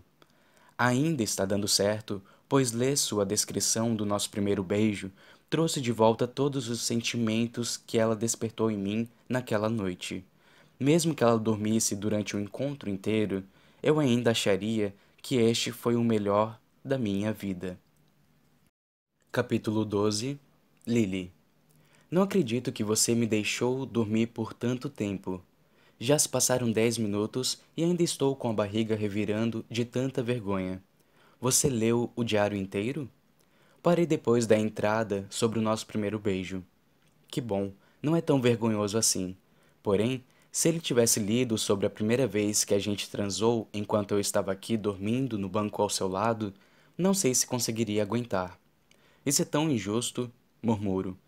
Você precisa fazer algo vergonhoso para equilibrar a situação, pois agora parece que arruinei completamente a nossa noite. Atlas ri. Acha que eu fazer algo vergonhoso fará você se sentir melhor em relação a esta noite? Assinto. Isso é a lei do universo, olho por olho, humilhação por humilhação. Atlas tamborila no volante com o polegar, enquanto massageia o maxilar com a outra mão. Então, aponta a cabeça para o celular que está no porta-copos. Abro o aplicativo Notas no meu celular, leio a primeira. Ah, nossa, eu estava brincando, mas não perco tempo em pegar o seu celular. Qual é a senha? 9595. Digito os números e dou uma olhada na tela inicial enquanto ela está aberta. Todos os aplicativos estão dentro de uma pasta, bem organizados. Ele não tem nenhuma mensagem não lida e tem apenas um e-mail não lido. Meu Deus, você é muito organizado. Quem é que tem só um e-mail não lido? Não gosto de bagunça, revela. É um efeito colateral da Marinha. Quantos e-mails não lidos você tem? Milhares. Abro o aplicativo Notas e clico na mais recente. Assim que vejo as duas palavras no topo, abaixo o celular, pressionando-a na minha coxa com a tela para baixo. Atlas. Lily. Sinto minha vergonha ser coberta por uma onda morna de expectativa que cai sobre mim. Você me escreveu uma carta do tipo Querida Lily? Ele assente devagar. Você passou um bom tempo dormindo. Quando me olha, seu sorriso vacila, como se ele estivesse preocupado com o que quer que tenha escrito. Ele se vira para a frente de novo e percebo que engole em seco. Encosta a cabeça no vidro do passageiro e começo a ler em silêncio. Querida Lily, você vai ficar morta de vergonha quando acordar e perceber que caiu no sono durante nosso primeiro encontro. Estou bem curioso para ver sua reação, mas você parecia tão cansada quando te busquei que ver você descansando me deixa feliz. A última semana foi surreal, não é? Lá estava eu, começando a achar que talvez nunca fosse fazer realmente parte da sua vida, e aí, puf, você aparece. Eu poderia falar muitas e muitas coisas sobre o que aquele nosso encontro na rua significou para mim, mas prometi ao meu terapeuta que iria parar de dizer cafonices. Não se preocupe, planejo com descumprir minha promessa com frequência, mas você perguntou se poderíamos ir devagar. Então isso só vai acontecer depois que a gente sair mais algumas vezes. Em vez disso, Estou apenas, estou pensando em seguir o seu exemplo e falar do nosso passado. Acho mais do que justo. Você me deixou ler alguns de seus pensamentos mais íntimos de um momento bem vulnerável da sua vida, então o mínimo que posso fazer é detalhar um pouco a minha própria vida naquela época. Minha versão é um pouco mais pesada, no entanto. Vou tentar omitir os piores detalhes para poupá-la mas não sei se você é capaz de compreender por completo o que sua amizade significou para mim sem saber qual era minha situação antes de você aparecer na minha vida. Eu te contei partes das coisas, como acabei daquele jeito, indo morar naquela casa abandonada, mas fazia mais tempo que eu sentia que não tinha um lar. Na verdade, eu nunca senti que tivesse um, apesar de ter uma casa, uma mãe e, vez ou outra, um padrasto. Não me lembro de como eram as coisas quando eu era pequeno. Fico imaginando que talvez ela tenha sido uma boa mãe numa época distante. Lembro-me de uma viagem que fizemos a Cape Cod, quando provei camarão ao coco pela primeira vez, mas caso ela tenha sido uma mãe decente, sem ser naquele único dia, naquela única refeição, isso nunca ficou na minha memória. Minha memória é composta mais de momentos que passei sozinho ou em que tentava apenas não a incomodar. Ela se zangava com rapidez e reagia na mesma velocidade. Nos primeiros dez anos da minha vida, mais ou menos, minha mãe era mais forte e mais ágil do que eu, então passei a maior parte de uma década me escondendo de sua mão, de seus cigarros, de sua língua afiada. Sei que ela estava estressada. Era uma mãe solo que trabalhava à noite para tentar me sustentar, mas, por mais que eu tenha dado muitas desculpas para ela naquela época, já vi muitas mães solo vivendo bem sem recorrerem às coisas que ela fazia. Você viu minhas cicatrizes. Não vou entrar em detalhes, mas por mais que aquilo tenha sido ruim, ficou ainda pior durante o terceiro casamento dela. Eu tinha 12 anos quando eles se conheceram. Mal sabia eu que meus 12 anos seriam seriam meu único ano de tranquilidade. Ela vivia fora porque estava com ele e quando voltava para casa, ficava até de bom humor porque estava se apaixonando. É curioso como o amor por um namorado pode melhorar ou piorar a maneira como algumas pessoas tratam os próprios filhos. Mas aí, os meus 12 anos viraram 13. Tim foi morar com a gente e os próximos quatro anos da minha vida foram um verdadeiro inferno. Quando não era minha mãe, que eu estava irritando, era Tim. Quando eu estava em casa, alguém estava gritando comigo. Quando estava na escola, a casa estava sendo destruída pela briga dos dois que esperavam que eu arrumasse tudo quando voltasse. A vida com eles era um pesadelo, e quando finalmente fiquei forte o bastante para me defender, foi então que Tim decidiu que não queria mais morar comigo. Minha mãe o escolheu. Fui obrigado a sair de casa. Eles nem precisariam pedir duas vezes. Eu estava mais do que pronto para me mandar de lá mas isso porque eu tinha para onde ir. Até eu não ter mais. Depois de três meses, o amigo com quem eu estava morando se mudou para o Colorado com a família. Naquele momento, eu não tinha ninguém, não tinha outro lugar para ir e, mesmo que tivesse, eu não teria dinheiro para chegar até lá. Então, fui obrigado a procurar minha mãe e pedir para voltar.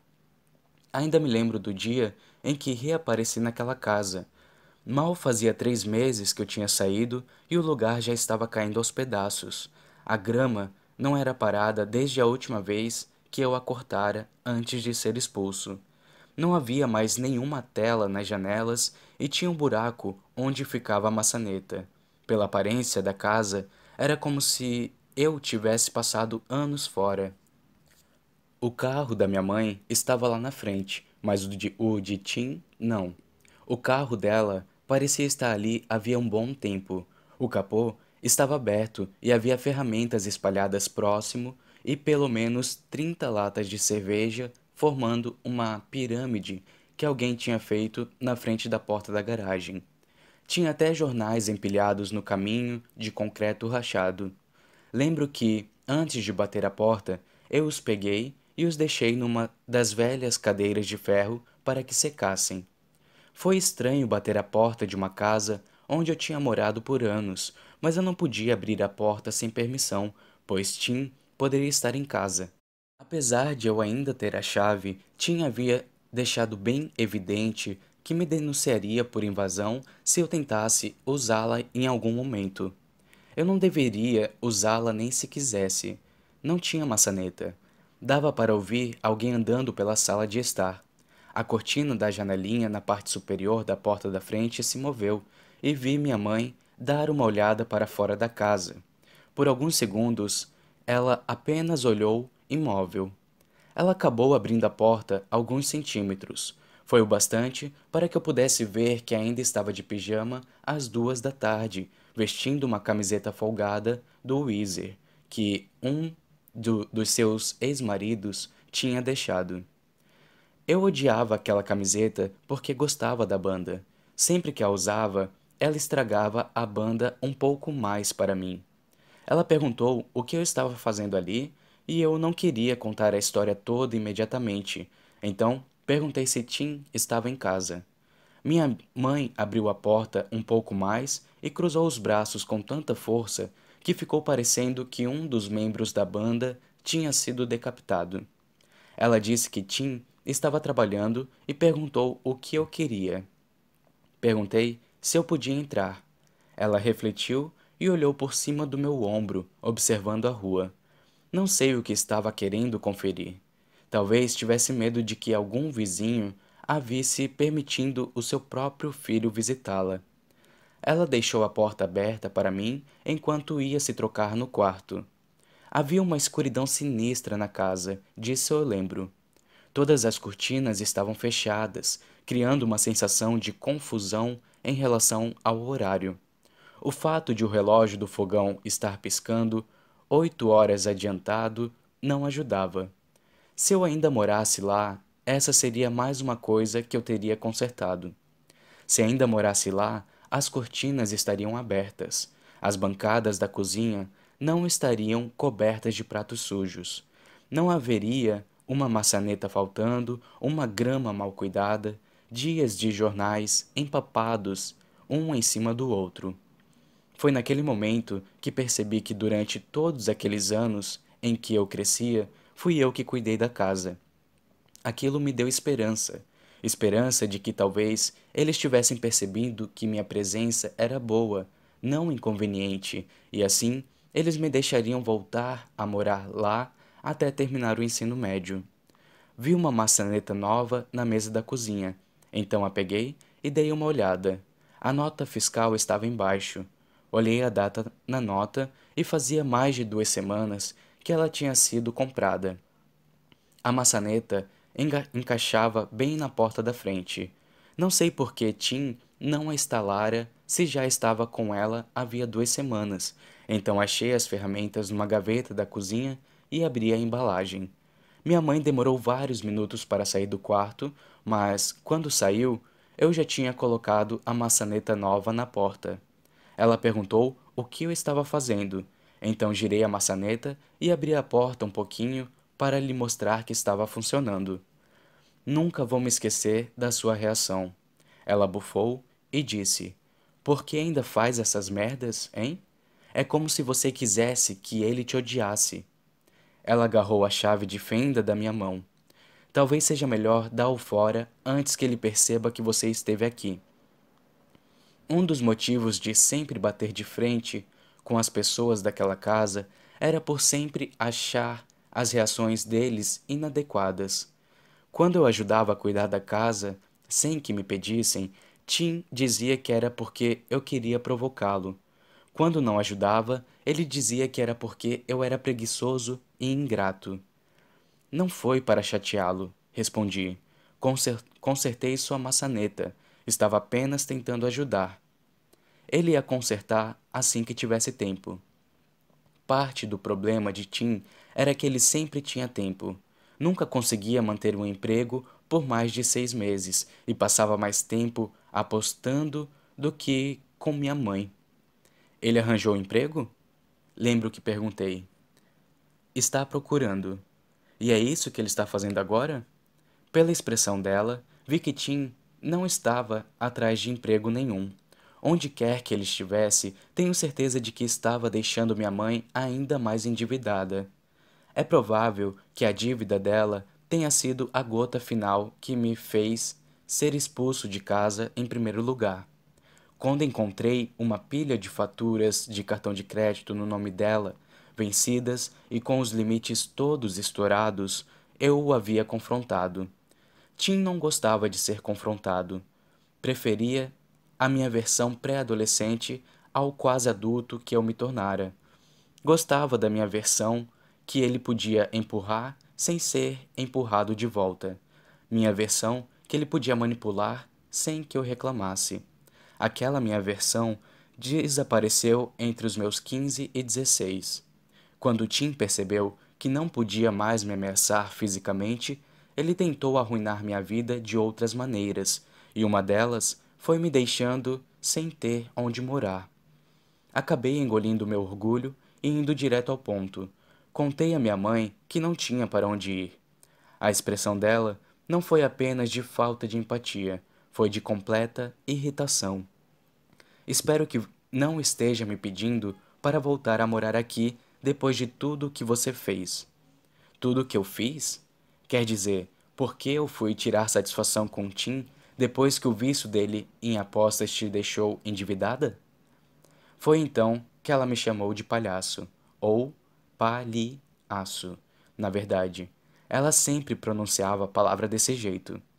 Tentei implorar, mas logo ela voltou, voltou a ser quem eu estava acostumado a ver. Jogou a chave de fenda em mim. Foi tão repentino e inesperado, pois nem estávamos discutindo no momento, que não consegui me abaixar a tempo. Fui atingido bem acima do olho esquerdo, no meio da sobrancelha. Passei os dedos pela testa e eles saíram manchados de sangue. Tudo o que eu tinha feito foi pedir para voltar. Eu não a desrespeitei, não a xinguei, apenas apareci, consertei sua porta e tentei conversar com ela, e acabei com um corte ensanguentado. Eu me lembro de olhar meus dedos pensando: não foi Tim que fez isso, foi minha mãe. Por muito tempo eu culpei Tim por tudo o que dava errado naquela casa, mas tudo o que dava errado naquela casa começava por ela. Tim apenas pegou um ambiente que já era terrível e o deixou ainda pior. Lembro de pensar que preferia morrer a voltar a morar com minha mãe. Até aquele momento, parte de mim ainda tinha alguns bons sentimentos em relação a ela. Não sei se era um resquício de respeito, mas por algum motivo eu conseguia me sentir grato pelo fato de ela ter me mantido vivo quando eu era pequeno. Mas isso não é o mínimo que um pai ou uma mãe deve fazer quando decide colocar um filho no mundo? Percebi naquele momento que eu estava lhe dando crédito demais. Sempre associei nosso distanciamento ao fato de ela ser mãe solo, mas havia muitas mães solo e atarefadas que conseguiam ser próximas dos filhos. Mães que defendiam os filhos quando eles eram maltratados.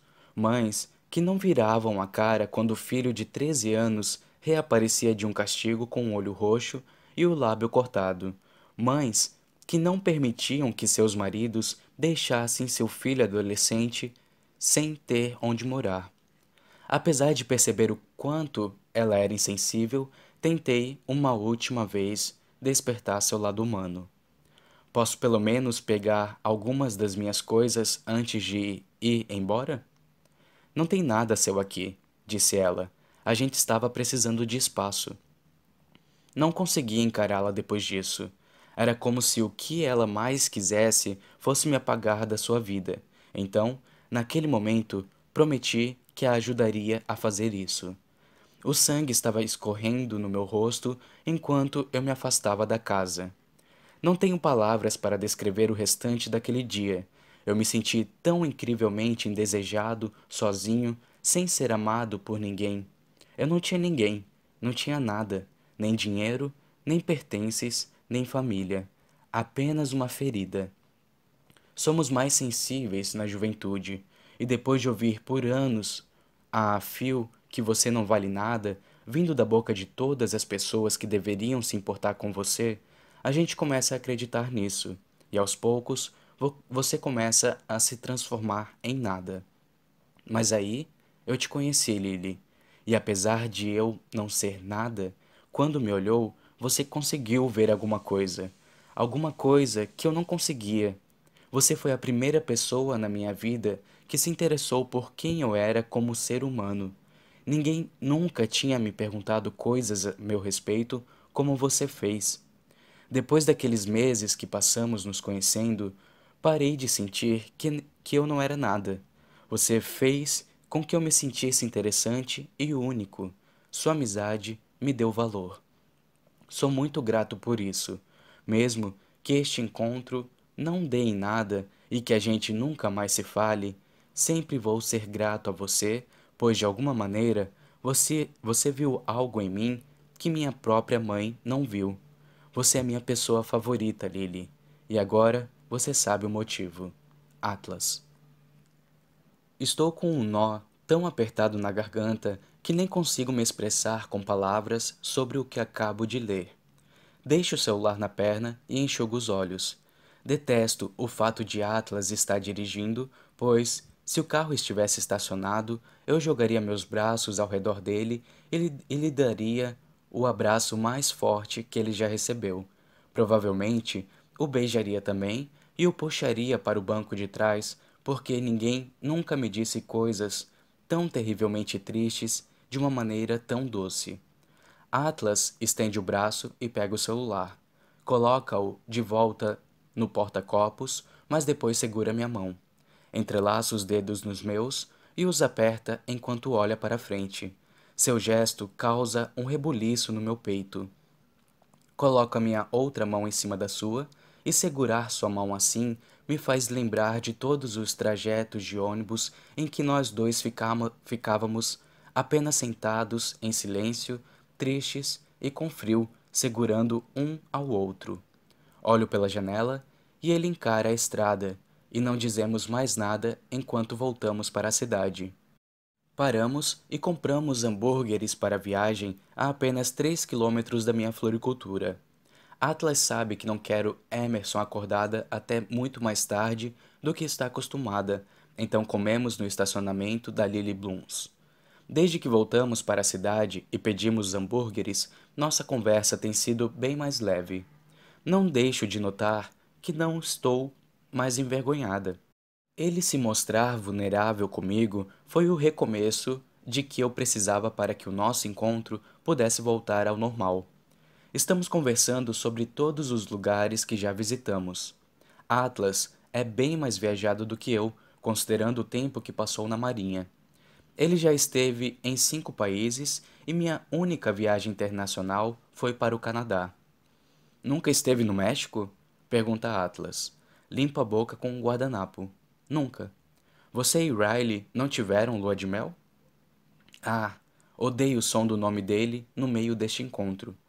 Não, a gente se casou em Las Vegas, sem planejar nada. Não tivemos tempo para a lua de mel. Atlas toma um gole de sua bebida. Quando me fita, é com um olhar penetrante, como se quisesse desvendar aquilo que não estou dizendo. Você queria ter feito uma festa? Dou de ombros. Sei lá, sempre soube que Riley nunca teve vontade de se casar. Então, quando ele sugeriu que fôssemos para Las Vegas para a gente se casar, Pensei que era uma oportunidade que poderia nunca mais acontecer. Acho que senti que um casamento daquela maneira improvisada era melhor do que não me casar com ele. E se você se casasse de novo? Faria alguma coisa diferente? Rio da pergunta e faço que sim na mesma hora. Mas é óbvio, eu quero tudo: as flores, as madrinhas, o pacote completo. Põe uma batata na boca e votos românticos, e uma lua de mel ainda mais romântica. Para onde você iria? Paris, Roma, Londres. Não tenho vontade de ficar sentada sobre o sol em praia nenhuma. Quero ver todos os lugares românticos da Europa e fazer amor em todas as cidades e tirar fotos dando beijo na frente da Torre Eiffel. Quero comer croissant e ficar de mãos dadas em trens. Solto a caixinha vazia de batatas fritas dentro do saco. E você? Atlas estende o braço para alcançar minha mão, minha outra mão, e a segura. Ele não responde, apenas sorri para mim e aperta minha mão, como se ainda fosse cedo demais para revelar seu desejo. Segurar a mão dele me parece tão natural. Talvez seja porque a gente fazia muito isso na adolescência, mas ficar sentado aqui no carro com ele e não segurar sua mão parece mais esquisito do que segurá-la. Mesmo com a interrupção que criei no nosso encontro quando peguei no sono, a noite toda foi tranquila e fácil. Estar perto dele é algo instintivo, instintivo. Passo o dedo em cima do seu pulso. Preciso ir para casa. Eu sei, diz ele, roçando o polegar no meu. O celular de Atlas apita, então ele o pega com a outra mão e lê a mensagem que chegou. Ele suspira baixinho e a maneira como solta o celular no porta-copos me passa a impressão de que ele está irritado com quem quer que tenha lhe mandado a mensagem. Está tudo bem? Atlas abre um sorriso forçado, pouco convincente. Posso ver que há algo errado e ele sabe disso. Ele desvia a vista e olha para nossas mãos. Depois vira a minha até a palma ficar para cima e começa a traçar linhas nela. Seu dedo mais parece um para-raios, fazendo a eletricidade se espalhar da minha mão para todo o meu corpo. Minha mãe me ligou na semana passada. Sou pega de surpresa por isso. O que ela queria? Não sei. Desliguei antes que pudesse dizer, mas tenho quase certeza de que ela está precisando de dinheiro. Junto nossas mãos de novo. Não sei o que falar. Deve ser difícil passar 15 anos sem ter notícias da mãe e depois ela finalmente entrar em contato quando precisa de alguma coisa. Isso faz eu me sentir muito grata pela enorme presença da minha mãe na minha vida. Não queria soltar essa bomba quando você estava com pressa. Vamos deixar alguns papos para o nosso segundo encontro. Ele sorri para mim, mudando a vibe completamente. É incrível como seu sorriso define o que acontece dentro de mim. Vamos, eu te acompanho até seu carro. Dou uma risada, pois meu carro está literalmente a um metro e meio de distância mas Atlas passa pela frente do seu carro e abre a porta do carona e me ajuda a sair. Em seguida, cada um dá um passo e chegamos ao meu carro. Adorei a caminhada, brinco. Ele abre um sorriso rápido e não sei se era para me seduzir, mas de repente sinto um calor no corpo inteiro, apesar do tempo frio. Atlas dá uma olhada por cima do meu ombro, inclinando, indicando o meu carro. Tem mais algum diário aí dentro? Aquele era o único. Droga, lamenta ele. Atlas encosta o ombro no meu carro, então faço o mesmo, ficando de frente para ele. Não sei se estamos prestes a nos beijar.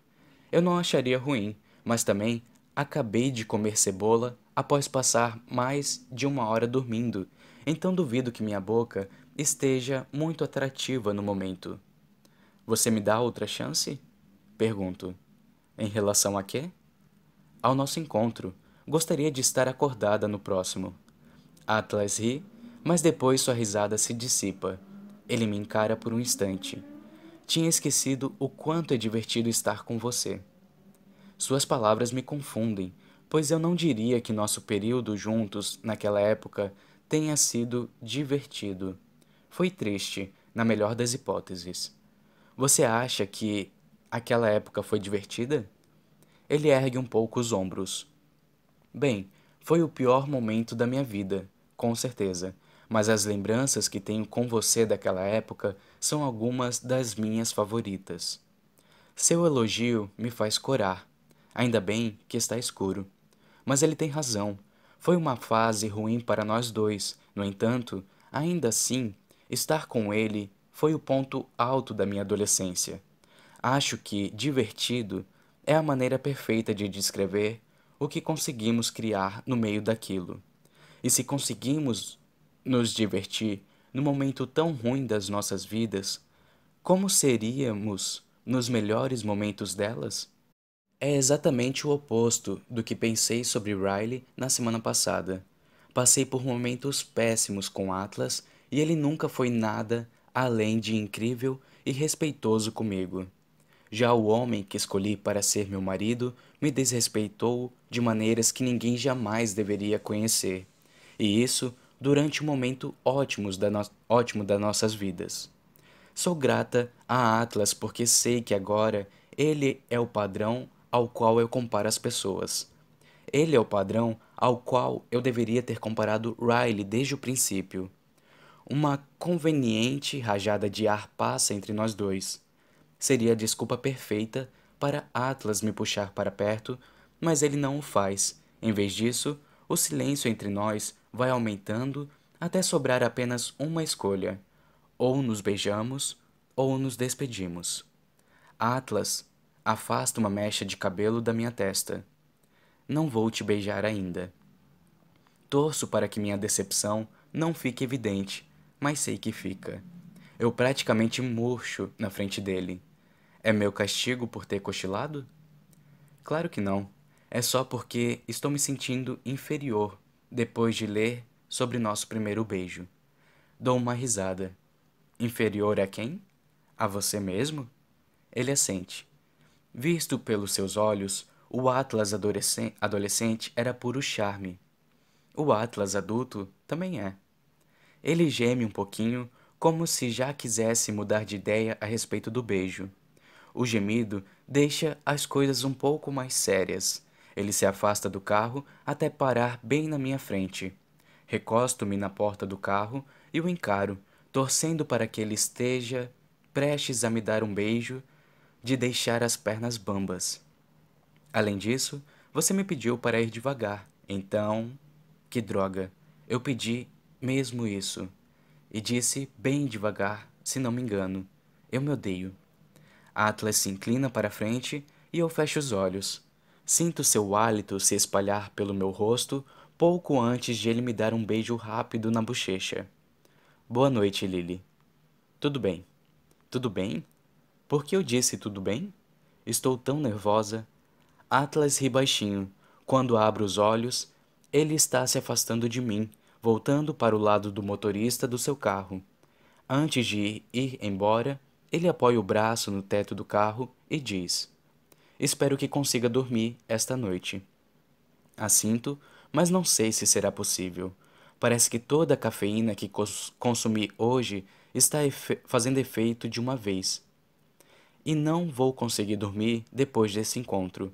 Vou ficar pensando na carta que ele escreveu para mim e quando não estiver pensando, pensando nela, estarei reencenando mentalmente nosso primeiro beijo a noite inteira, pensando em como será a parte 2.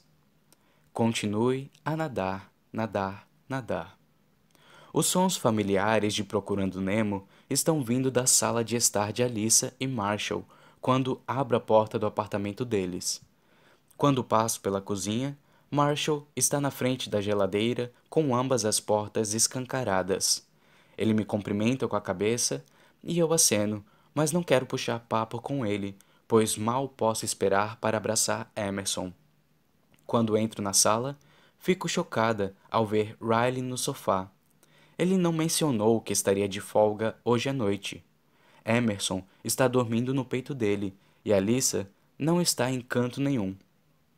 Oi, Riley não se vira para me cumprimentar, mas não é necessário. Posso ver que tem alguma coisa o incomodando. Vejo a tensão em seu maxilar como um sinal evidente de que está zangado. Quero pegar Emerson, mas ela parece relaxada, então a deixo acomodada no peito de Riley. Faz quanto tempo que ela dormiu? Riley ainda está encarando a televisão, com uma das mãos protegendo as costas de Amy e a outra atrás da cabeça. Desde que o filme começou. Reconheço a cena, então faz cerca de uma hora. Alissa finalmente aparece na sala, aliviando o clima. Oi, Lily. Me desculpe por ela ter dormido. Fizemos de tudo para deixá-la acordada. Nós duas nos entreolhamos por dois segundos. Alissa se desculpa silenciosamente pelo fato de Riley estar aqui. Responda em silêncio que não tem problema. Eles são irmãos. Não posso esperar que ele não venha para cá quando sabe que ela está cuidando da nossa filha. Riley gesticula para Lisa. Você pode colocar Emerson no Moisés? Preciso conversar com Lily. A rispidez em sua voz assusta nós duas. Eu e Alissa voltamos a nos entreolhar enquanto ela tira Emerson do colo de Riley. A vontade de pegá-la só aumenta enquanto Alissa a deixa no Moisés. Riley se levanta e, pela primeira vez desde que cheguei, faz contato visual comigo. Ele me olha da cabeça aos pés, reparando na roupa e nos saltos que estou usando. Observo enquanto engole em seco lentamente. Ele vira a cabeça para cima, indicando que quer conversar comigo no terraço da cobertura do prédio. Seja lá qual for a conversa, ele quer privacidade total. Ele sai do apartamento em direção ao terraço e olho para Lisa em busca de orientação. Quando Riley se afasta, ela avisa. Eu disse a ele que você tinha um evento hoje. Obrigada. Alissa jurou que não contaria para Riley sobre meu encontro, mas não sei por que ele está tão zangado se não sabe onde eu estava. Por que ele está chateado? Alissa dá de ombros. Não faço ideia. Ele parecia bem quando chegou aqui uma hora atrás. Eu sei melhor do que ninguém que Riley é capaz de parecer bem num instante e no outro parecer o oposto. No entanto, costumo saber o que o irritou. Será que ele descobriu que saí com Atlas? Será que descobriu que foi com Atlas? Quando chego ao terraço, vejo Riley encostado na beirada, olhando para baixo. Já sinto um frio na barriga. Meus saltos estalam no piso enquanto vou até ele. Riley me olha, me olha rapidamente. Você está bonita. Ele diz como se fosse um insulto, não um elogio. Ou talvez seja apenas minha culpa falando. Obrigada. Eu me encosto na beirada, esperando que ele diga o que está incomodando. Está voltando de um encontro? Eu estava no evento. Confirmo a mentira da, de Alissa. Não adianta ser honesta com ele, pois ainda é cedo demais para saber se essa história com Atlas vai dar em alguma coisa, e a verdade só deixaria Riley ainda mais chateado. Pressiona as costas na beirada e cruza os braços na frente do peito. O que foi, Riley? Ele faz uma pausa antes de finalmente falar. Eu nunca tinha visto aqueles desenhos antes de hoje. Ele está apenas tentando puxar papo ou está irritado com alguma coisa? Não estou entendendo nada dessa conversa. Mas aí, a ficha cai. Eu juro, às vezes, sou a maior idiota. É óbvio que ele está chateado. Certa vez, ele leu tudo o que tinha nos meus diários. Ele sabe o quanto aquele filme é importante para mim depois de ler o que escrevi sobre a história. Mas agora que ele finalmente ouviu, imagino que tenha encaixado as peças e pelo jeito ele encaixou ainda mais peças também. Agora ele se vira e me olha como se estivesse se sentindo traído. Você colocou o nome Dory, Dory na nossa filha? Ele dá um passo à frente. O nome do meio da nossa filha é por causa do seu vínculo com aquele homem? Sinto meu coração disparar na mesma hora. Aquele homem. Interrompo o contato visual enquanto penso em como explicar isso direito. Quando escolhi que Dory seria o nome do meio de Emerson, não foi pensando em Atlas. Aquele filme era importante para mim muito antes de Atlas aparecer na minha vida, mas eu devia ter pensado melhor antes de colocar esse nome nela. Limpo a garganta, abrindo caminho para a verdade. Escolhi esse nome porque a personagem me inspirou quando eu era mais jovem. Não tem nada a ver com mais ninguém. Riley solta uma risada exasperada, decepcionada. Você é mesmo foda, Lily.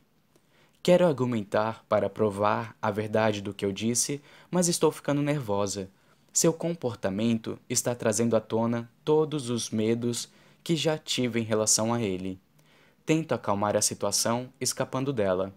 Vou para casa. Começo a descer a escada, mas ele se adianta e passa na minha frente, se colocando entre mim e a porta da escada. Dou um passo nervoso para trás, coloco a mão no bolso à procura do celular caso precise usá-lo. Vamos mudar, mudar o nome do meio dela, avisa. Mantenho a voz firme e calma enquanto respondo. O nome dela é Emerson, em homenagem ao seu irmão, essa é a sua ligação com o nome dela. O nome do meio é a minha ligação. Acho mais do que justo. Você está procurando pelo em casca de ovo. Vou para o lado, querendo passar, mas ele me acompanha. Dou uma olhada por cima do ombro para medir a distância entre mim e a beirada. Não que eu ache que ele vá me jogar, mas eu também não achava que ele era capaz de me empurrar a escada abaixo. Ele sabe? Pergunta Riley. Ele não precisa dizer o nome de Atlas para que eu saiba a quem está se referindo. Sou invadida pela culpa e fico preocupada por achar que Riley pode perceber isso. Atlas sabe que o nome do meio de Emerson é Dory, porque fiz questão de lhe dizer. Mas estou sendo sincera, o nome não é por causa dele. O nome é por minha causa. Dory era minha personagem favorita antes mesmo de eu saber da existência de Atlas Corrigan. Eu admirava a força dela e só escolhi esse nome para a minha filha porque espero que ela tenha, acima de tudo, força. Porém, a reação de Riley está me dando vontade de me desculpar, porque Procurando Nemo é mesmo importante para Atlas e para mim, algo que se tornou óbvio quando saí correndo atrás de Atlas na rua para lhe contar o nome dela. Talvez Riley tenha razão de estar com raiva. Essa é a questão, contudo. Riley pode sentir raiva, mas isso não significa que eu mereço tudo que vem junto.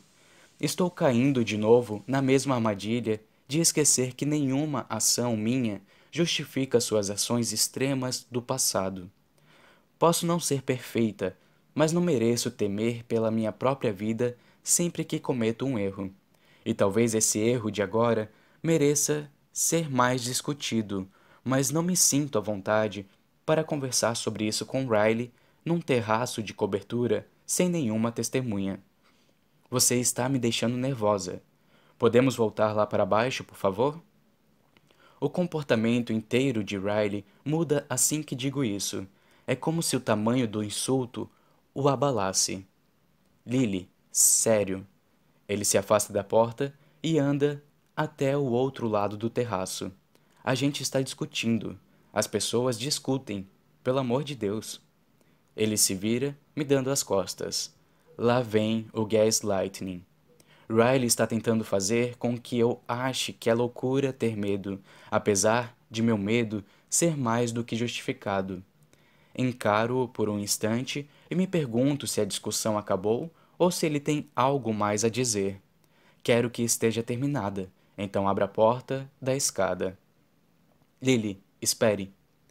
Paro porque sua voz está bem mais calma, o que me faz pensar que talvez ele seja capaz de conversar sem descambar para nenhuma briga explosiva. Riley se aproxima de mim com a expressão sofrida. Desculpe, você sabe como eu me sinto em relação a tudo o que tem a ver com ele. Sei mesmo, e é exatamente por isso que estou tão dividida sobre a possibilidade de Atlas voltar a fazer parte da minha vida. Só de pensar em ter que confrontar Riley sobre isso me dá vontade de vomitar, ainda mais agora. Fiquei chateado por descobrir que o nome do meio da nossa filha possa ter sido escolhida para me magoar. Você não pode esperar que uma coisa dessas não me afete. Eu me recosto na parede e cruzo os braços na frente do peito. Não teve nada a ver com você nem com Atlas. Foi uma coisa só minha, juro. Só de mencionar o nome de Atlas em voz alta parece deixar o ar entre nós dois mais tenso, como se fosse algo tangível que Riley pudesse esmurrar. Riley assente, a expressão tensa, mas parece aceitar a resposta. Para ser sincera, nem sei se ele deveria. Talvez, subconscientemente, eu tenha mesmo feito isso para magoá-lo. A essa altura, nem sei mais. A raiva dele está me fazendo questionar minhas próprias intenções. Tudo isso me parece familiar demais. Nós dois ficamos quietos por um tempo, tudo o que eu quero é ir atrás de Emerson, mas Riley parece ter mais a dizer, pois se aproxima e coloca a mão na parede atrás da minha cabeça. Fico aliviada por ele não parecer mais estar zangado, mas não sei se gosto da expressão no seu olhar que substitui a raiva. Não é a primeira vez que ele me olha assim desde que nos separamos. Sinto meu corpo inteiro enrijecer com a mudança gradual em seu comportamento. Ele se aproxima alguns centímetros, ficando perto demais, e abaixa a cabeça. Lily, diz ele, a voz um sussurro áspero. O que a gente está fazendo? Não lhe respondo porque não sei o motivo da pergunta. Estamos tendo uma conversa. Uma conversa iniciada por ele. Riley ergue a mão e passa o dedo na gola do meu macacão, que está um pouco à mostra por baixo do meu casaco. Quando ele suspira, seu hálito atravessa meu cabelo. Tudo seria tão mais fácil se a gente pudesse simplesmente.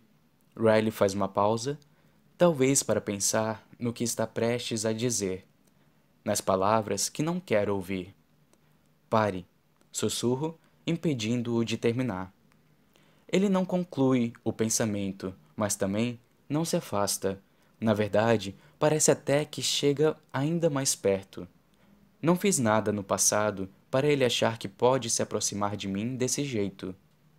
Não faço nada que lhe dê esperanças desde que teremos qualquer coisa além de uma relação coparental civilizada. É sempre ele que fica tentando ultrapassar os meus limites e chegar perto daquilo que eu considero aceitável, e francamente, cansei disso. E se eu tiver mudado? pergunta ele. Mudado de verdade? Agora seus olhos estão cheios de sinceridade e sofrimento. Isso não me afeta nem um pouco. Nem um pouco mesmo. Para mim, não faz diferença se você mudou, Riley. Eu espero que você tenha mudado. Mas não cabe a mim testar essa teoria. Essas palavras o abalam bastante. Vejo quando precisa de um momento para reprimir alguma resposta grosseira que sabe que não deve dar neste momento. Ele para de falar, para de me olhar, para de ficar grudado em mim. Riley bufa, frustrado, depois se afasta e se dirige para a escada. Tomara que esteja indo para o próprio apartamento. Ele bate a porta após entrar. Não vou atrás dele imediatamente por motivos óbvios. Preciso de espaço. Preciso assimilar as coisas. Não é a primeira vez que Riley me pergunta o que estamos fazendo, como se nosso divórcio fosse algum joguinho meu. Às vezes, ele diz isso casualmente, outras por mensagem. Algumas vezes, chega a fazer piada. No entanto, toda vez que insinua o quanto nosso divórcio é absurdo, reconheço o que está fazendo. É uma tática de manipulação. Ele acha que, se tratar nosso divórcio como uma bobagem nossa, eu vou acabar concordando e voltando com ele. A vida dele ficaria mais fácil se eu o aceitasse de volta.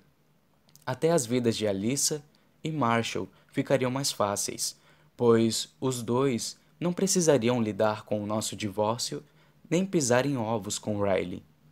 Mas a minha vida não ficaria mais fácil. Não é nada fácil temer pela própria segurança sempre que se pisa em falso.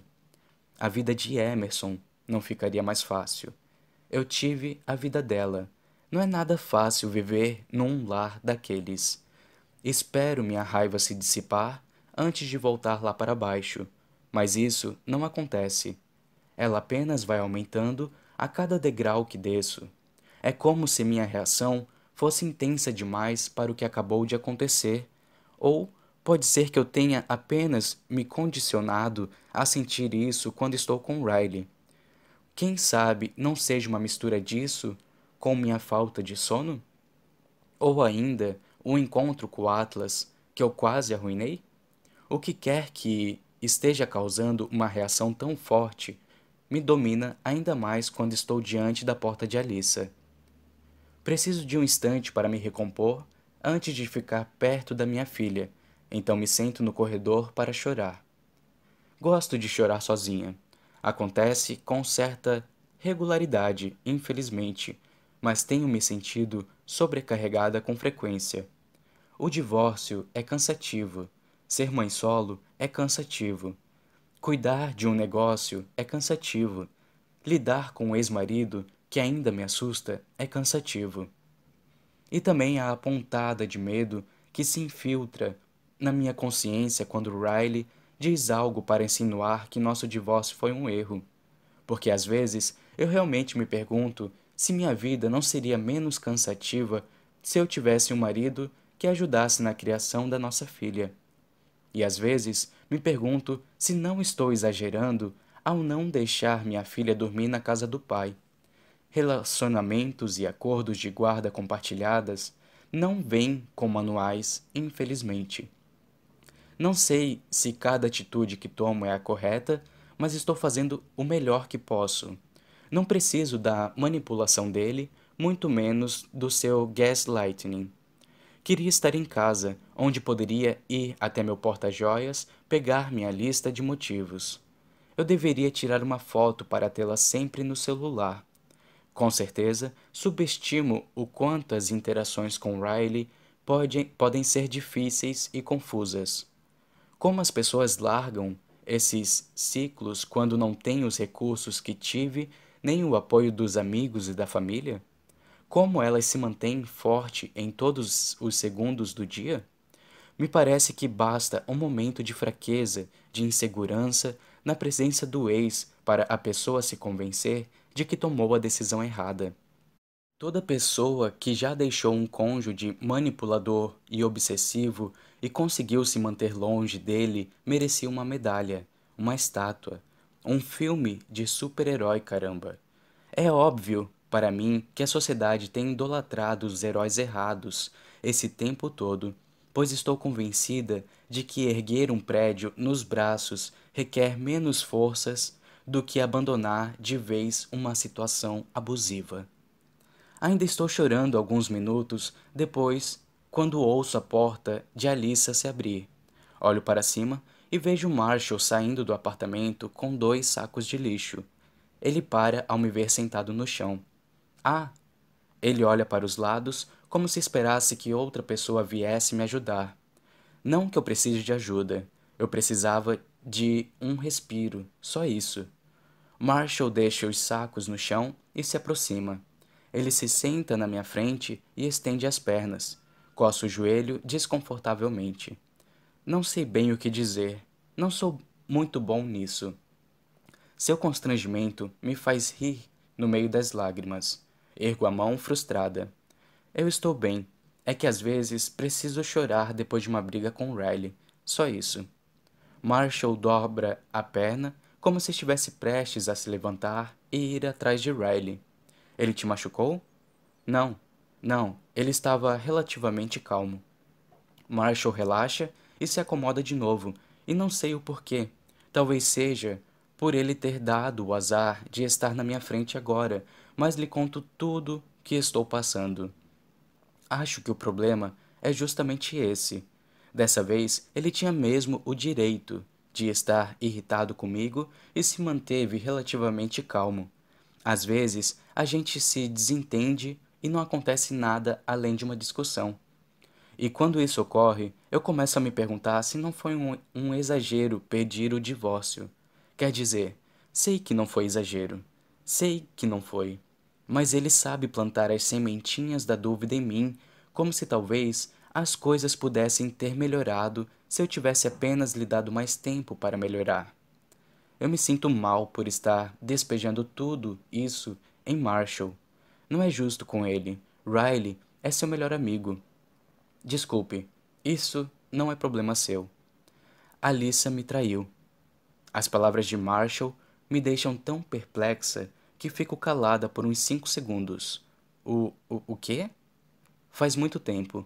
A gente conseguiu se resolver, mas caramba, doeu pra caramba. Ela partiu meu coração. Eu balanço a cabeça, tentando assimilar a informação. Ele continua falando, contudo, então tento acompanhar. Não estávamos num momento bom. Estudávamos em universidades diferentes, tentamos fazer o relacionamento à distância dar certo e éramos jovens. E nem foi nada demais. Ela bebeu e pegou um cara qualquer numa festa antes, antes de lembrar o quanto eu sou maravilhoso. mas quando ela me contou, nunca senti tanta raiva na vida. Nada jamais me ferirá daquele jeito. Quis retalhar, quis traí-la para ela saber como era, quis furar seus pneus e gastar todo o limite dos seus cartões de crédito e queimar todas as suas roupas. Mas, por mais que eu estivesse furioso, quando ela estava na minha frente, eu jamais, nem por um segundo, pensei em machucá-la fisicamente. Na verdade, eu só queria abraçá-la e chorar no ombro dela. Marshall me olha com sinceridade. Quando penso em Riley te batendo, sinto uma raiva absurda, porque amo o cara, amo mesmo. Ele é meu melhor amigo desde que éramos crianças, mas também o odeio por ele não ser uma pessoa melhor. Nada do que você fez e nada do que você poderia fazer justificaria um homem pôr as mãos em você por, por raiva. Lembre-se disso, Lily. Você tomou a decisão certa ao sair daquela situação e jamais deveria se sentir culpada por isso. Tudo o que você deveria sentir é orgulho. Eu não fazia ideia do quanto isso estava pesando em mim, mas as palavras de Marshall tiraram um fardo tão grande de cima de mim que senti como se pudesse voar. Acho que essas palavras não seriam tão importantes se tivessem vindo de outra pessoa. Receber essa validação de alguém que ama Riley como um irmão tem algo de reafirmador, de empoderador. Você está errado, Marshall. Você é bom pra caramba nisso. Marshall sorri e me ajuda a levantar. Ele pega os sacos de lixo e eu volto para o apartamento deles para ir até a minha filha e lhe dar um baita abraço. Capítulo 13 Atlas É incrível como uma noite pode deixar de ser algo que eu queria que acontecesse havia anos para ser algo que eu temia havia anos. Se eu não tivesse acabado de receber aquela mensagem enquanto estava deixando Lily, eu certamente a teria beijado. Mas não quero que haja nenhuma distração durante nosso primeiro beijo como adultos. A mensagem era de Darren, me avisando que minha mãe estava no Bibis.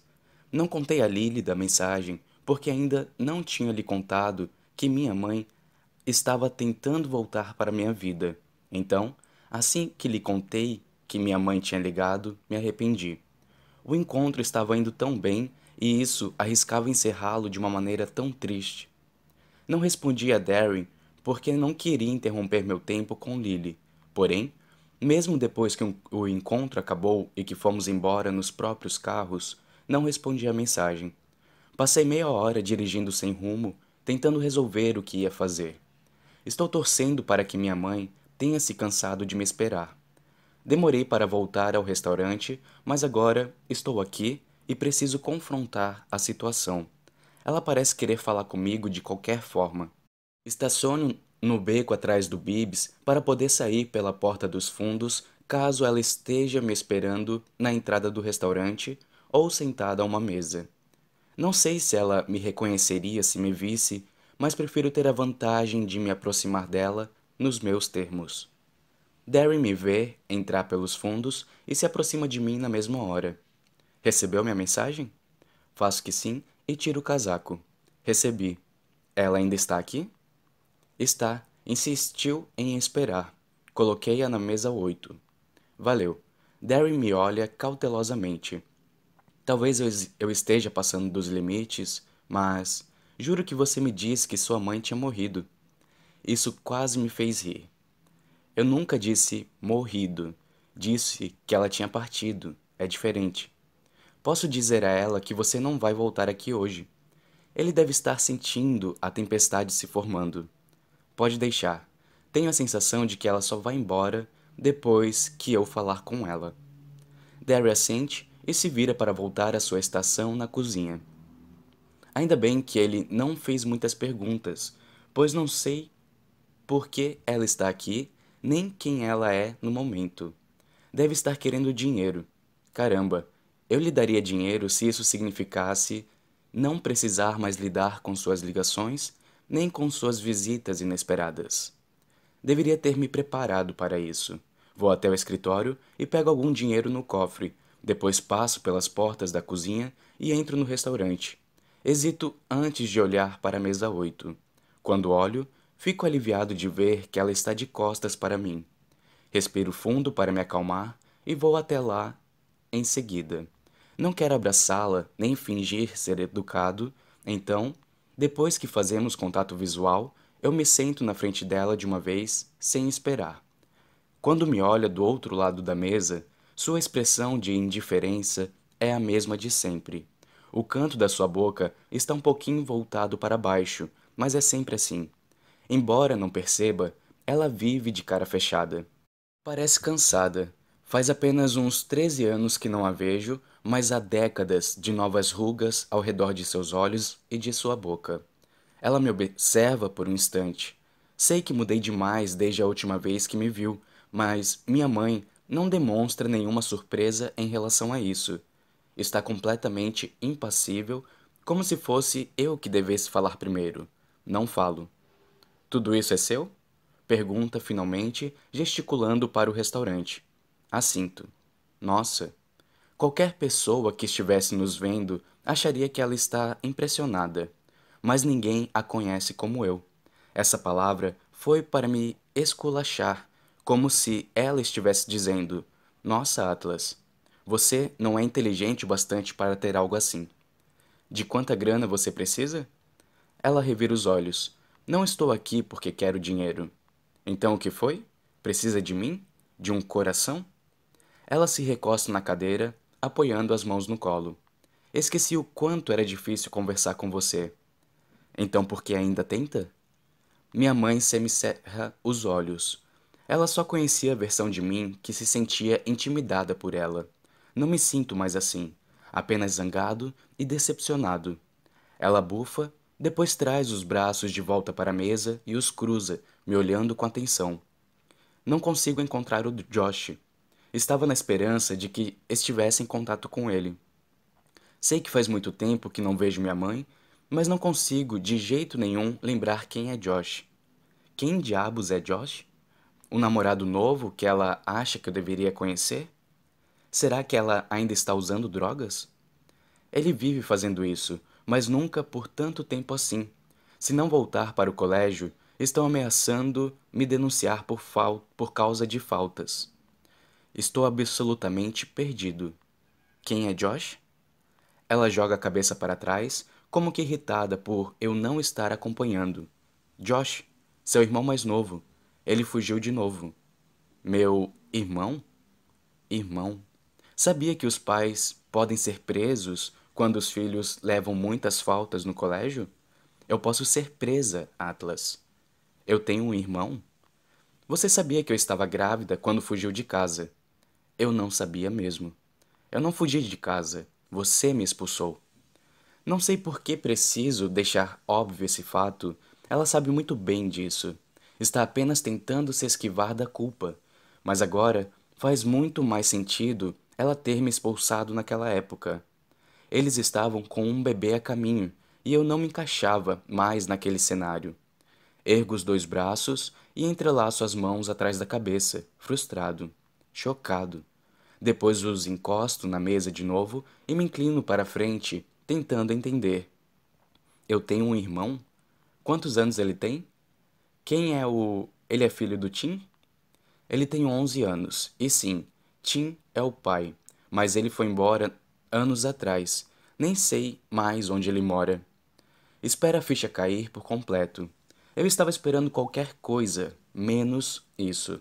Tenho tantas perguntas, mas o mais importante no momento é descobrir onde o menino está. Quando foi a última vez que o viu? Umas duas semanas atrás, responde. E você comunicou à polícia? Ela franze o rosto. Não, é óbvio que não. Ele não desapareceu. Está apenas querendo encher meu saco. Tenho que colocar as mãos, a mão nas têmporas para não erguer a voz. Ainda não entendo como ela me encontrou ou porque ela pensa que um menino de 11 anos está tentando dar uma lição nela, mas agora meu único objetivo é encontrá-lo. Você voltou a morar em Boston? Ele desapareceu aqui? Minha mãe faz uma cara de confusão. Voltei a morar? Parece que estamos falando duas línguas diferentes. Você voltou a morar aqui ou ainda mora no Maine? Ah, meu Deus, sussurra ela, tentando lembrar. Eu voltei para cá, tipo, uns 10 anos atrás. Josh era um bebê. Ela está morando aqui faz 10 anos? Eles vão me prender, Atlas. O filho dela está desaparecido há duas semanas e ela está mais preocupada com a própria prisão do que com ele. Tem gente que não muda nunca. O que você precisa que eu faça? Sei lá. Estava esperando que ele tivesse entrado em contato com você e que talvez você soubesse onde ele estava. Mas, se nem sabia que ele existia, por que ele entraria em contato comigo? Ele sabe que existo? O que ele sabe? Além do seu nome? Nada. Você nunca esteve por perto. A adrenalina me invade e fico chocado de ainda estar sentado na frente dela. Meu corpo inteiro está tenso quando me inclino para frente. Deixe-me entender isso direito. Tenho um irmão mais novo que eu nem sabia que existia e ele acha que eu não dava mínima para ele? Não acho que ele pense muito em você, Atlas. Você esteve ausente durante a vida inteira dele. Ignore a alfinetada porque ela está enganada. Qualquer menino dessa idade pensa no irmão que ele acha que o abandonou. Tenho certeza de que ele me detesta. Caramba, é provável que seja ele que. Merda, é óbvio. Isso explica tanta coisa. Aposto meus dois restaurantes que é ele quem está por trás do vandalismo, e é por isso que a, a pronúncia errada me lembrou da minha mãe. O menino tem 11 anos. Tenho certeza de que ele é capaz de pesquisar minhas informações no Google. Onde você mora? Pergunto. Ela praticamente se encolhe na cadeira. Estamos num período de transição de moradia, então passamos os últimos meses no Heisemore Inn. Fique lá para o caso de ele aparecer, sugiro. Não tenho mais dinheiro para ficar lá. Estou sem trabalho, então estou passando uns dias na casa de uma amiga. Eu me levanto e tiro o dinheiro do bolso, depositando na mesa na frente dela.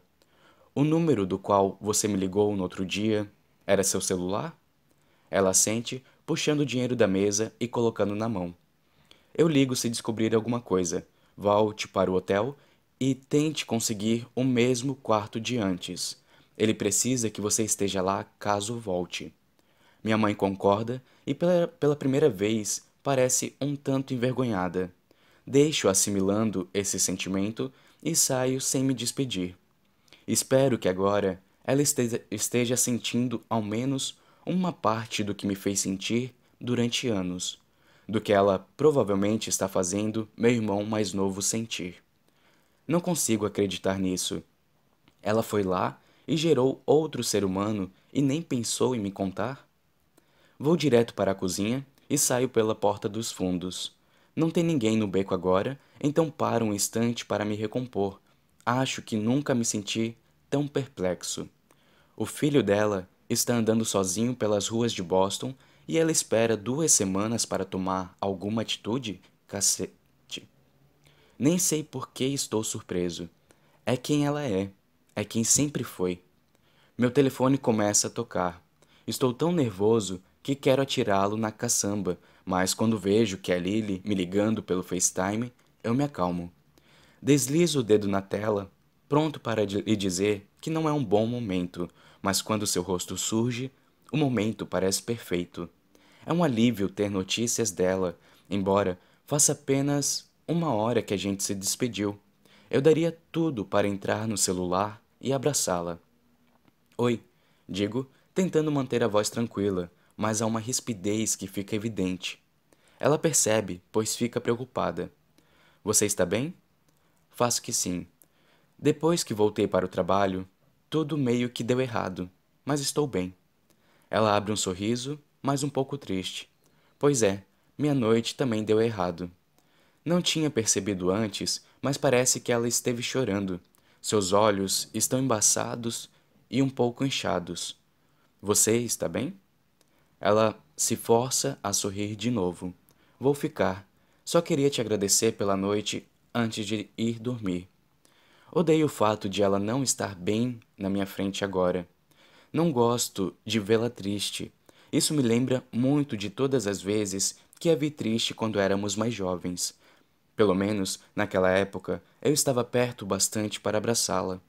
Talvez eu ainda possa. Um abraço faria você se sentir melhor? É óbvio, mas é só dormir que eu vou ficar bem. A gente se fala amanhã? Não faço ideia do que aconteceu entre nosso encontro e essa ligação, mas ela parece completamente desanimada. Parece estar sentindo o mesmo que eu. Um abraço dura dois segundos, e assim você vai dormir bem melhor.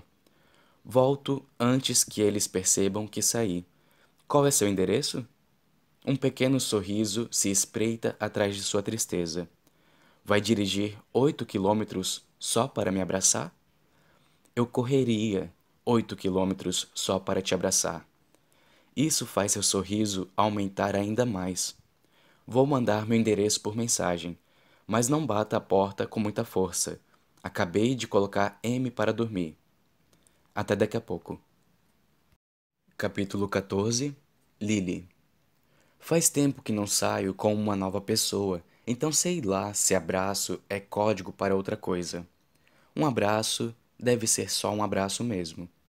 Mal consigo usar as redes sociais, quanto mais conhecer as gírias mais recentes. Juro que sou a milenial mais desatualizada que conheço.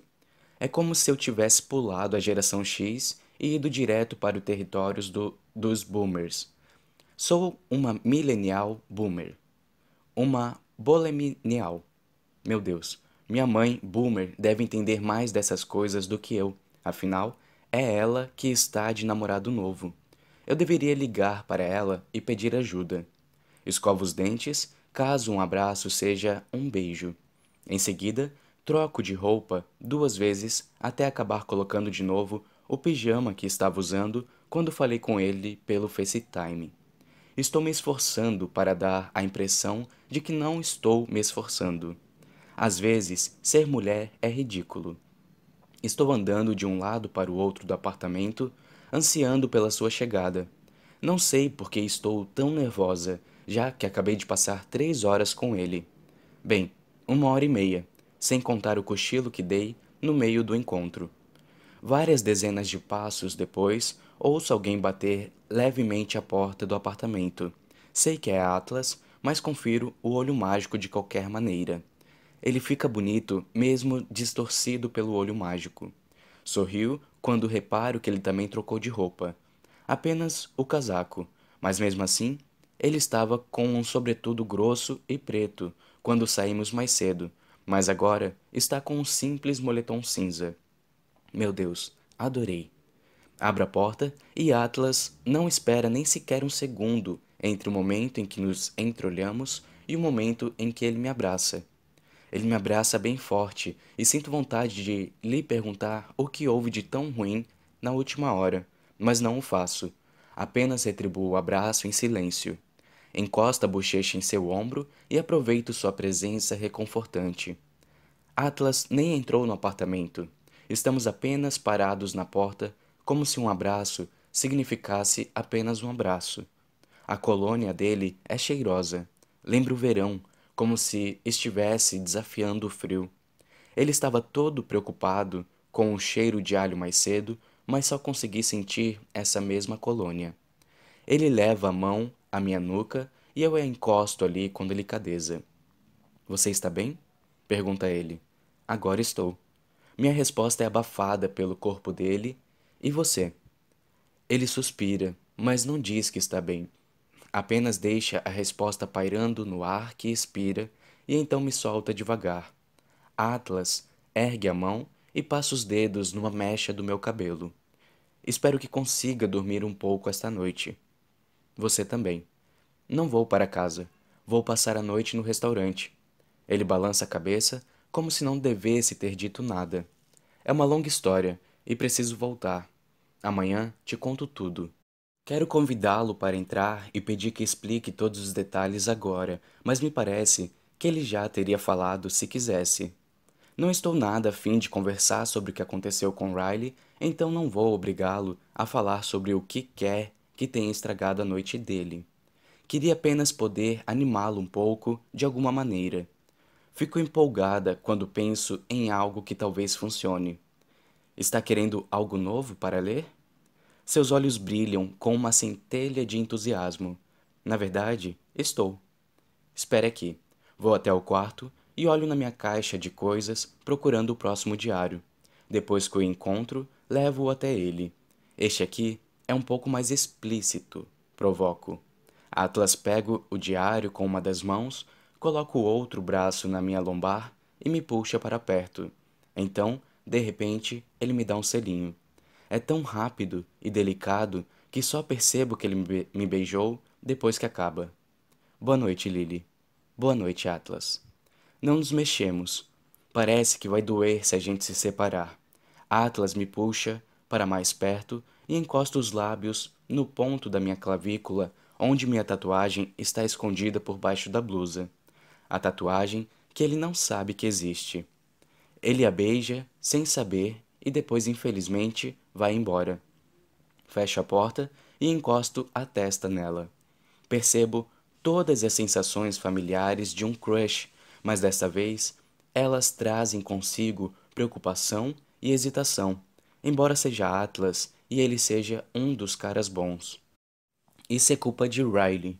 Ele pegou a pouca confiança que eu tinha nos homens graças ao meu pai e acabou com ela.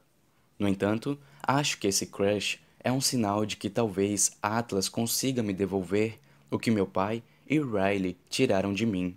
Esse pensamento acaba com o frio na barriga que Atlas provocou e me faz sentir como se eu estivesse despencando, pois sei como isso faria Riley se sentir.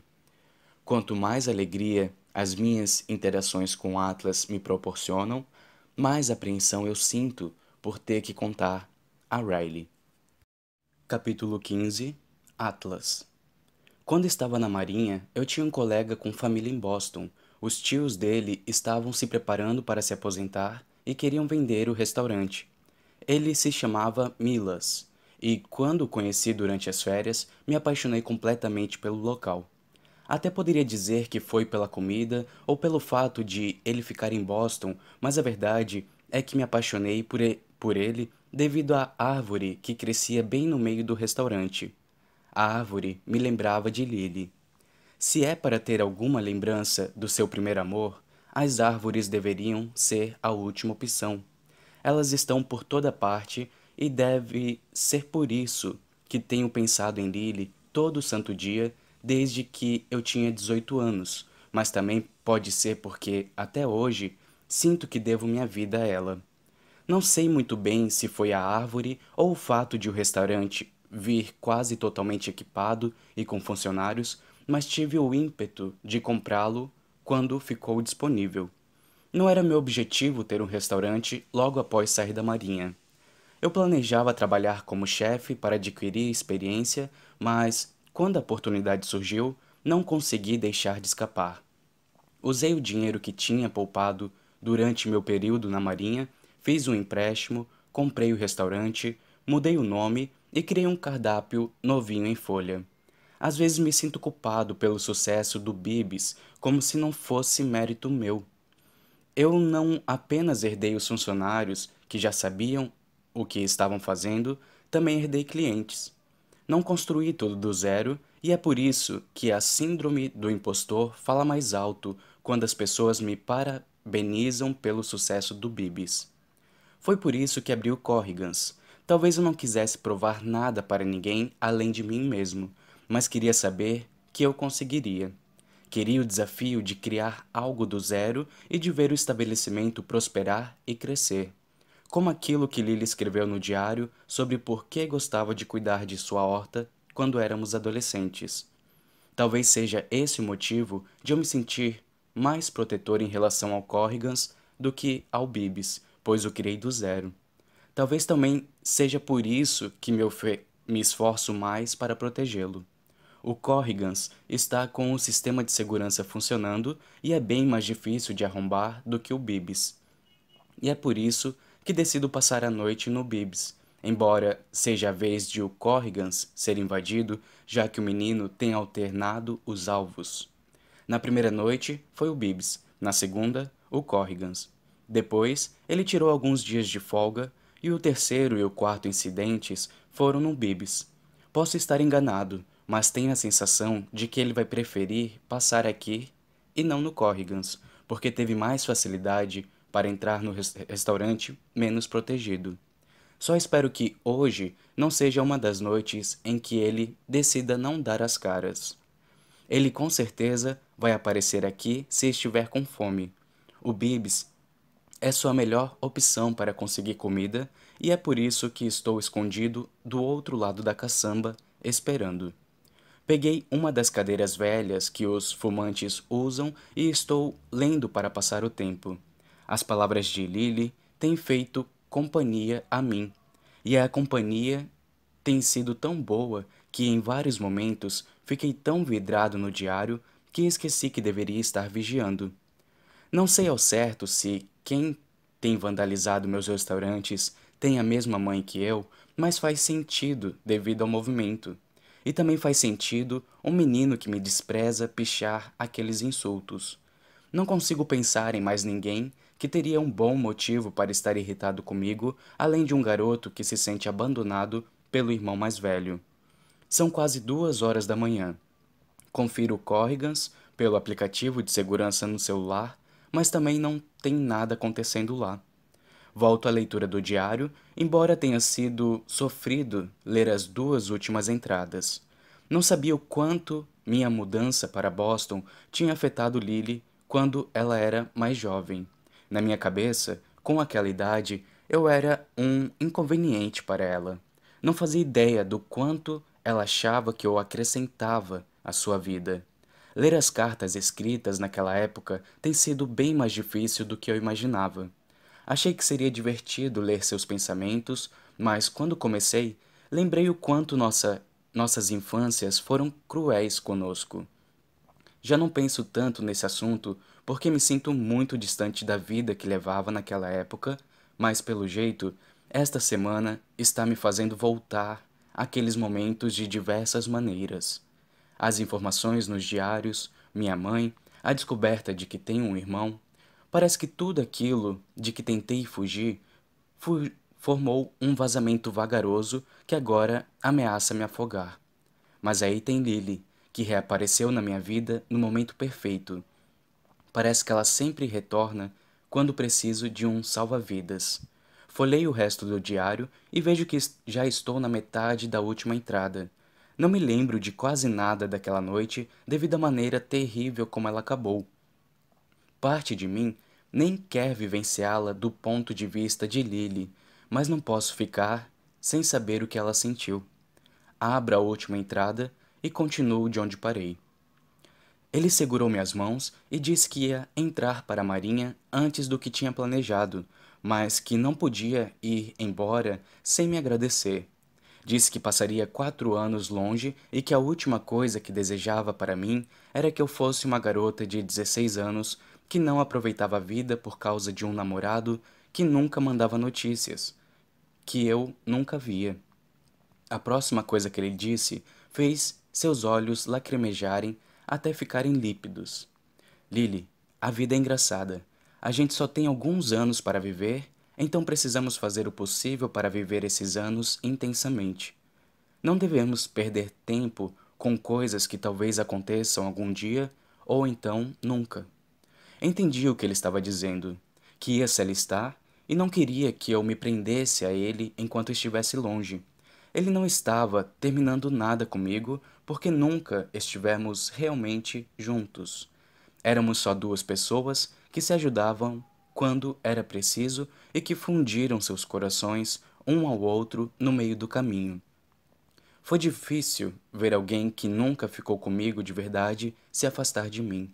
Durante todo o tempo que passamos juntos, acho que nós meio que já sabíamos que não era algo para sempre.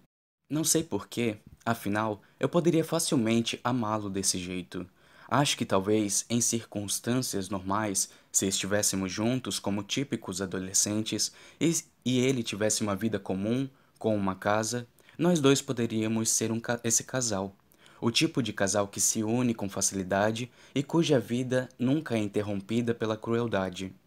Nem tentei fazê-lo mudar de ideia naquela noite. Sinto que a gente tem uma conexão que nem os fogos do inferno quebrariam.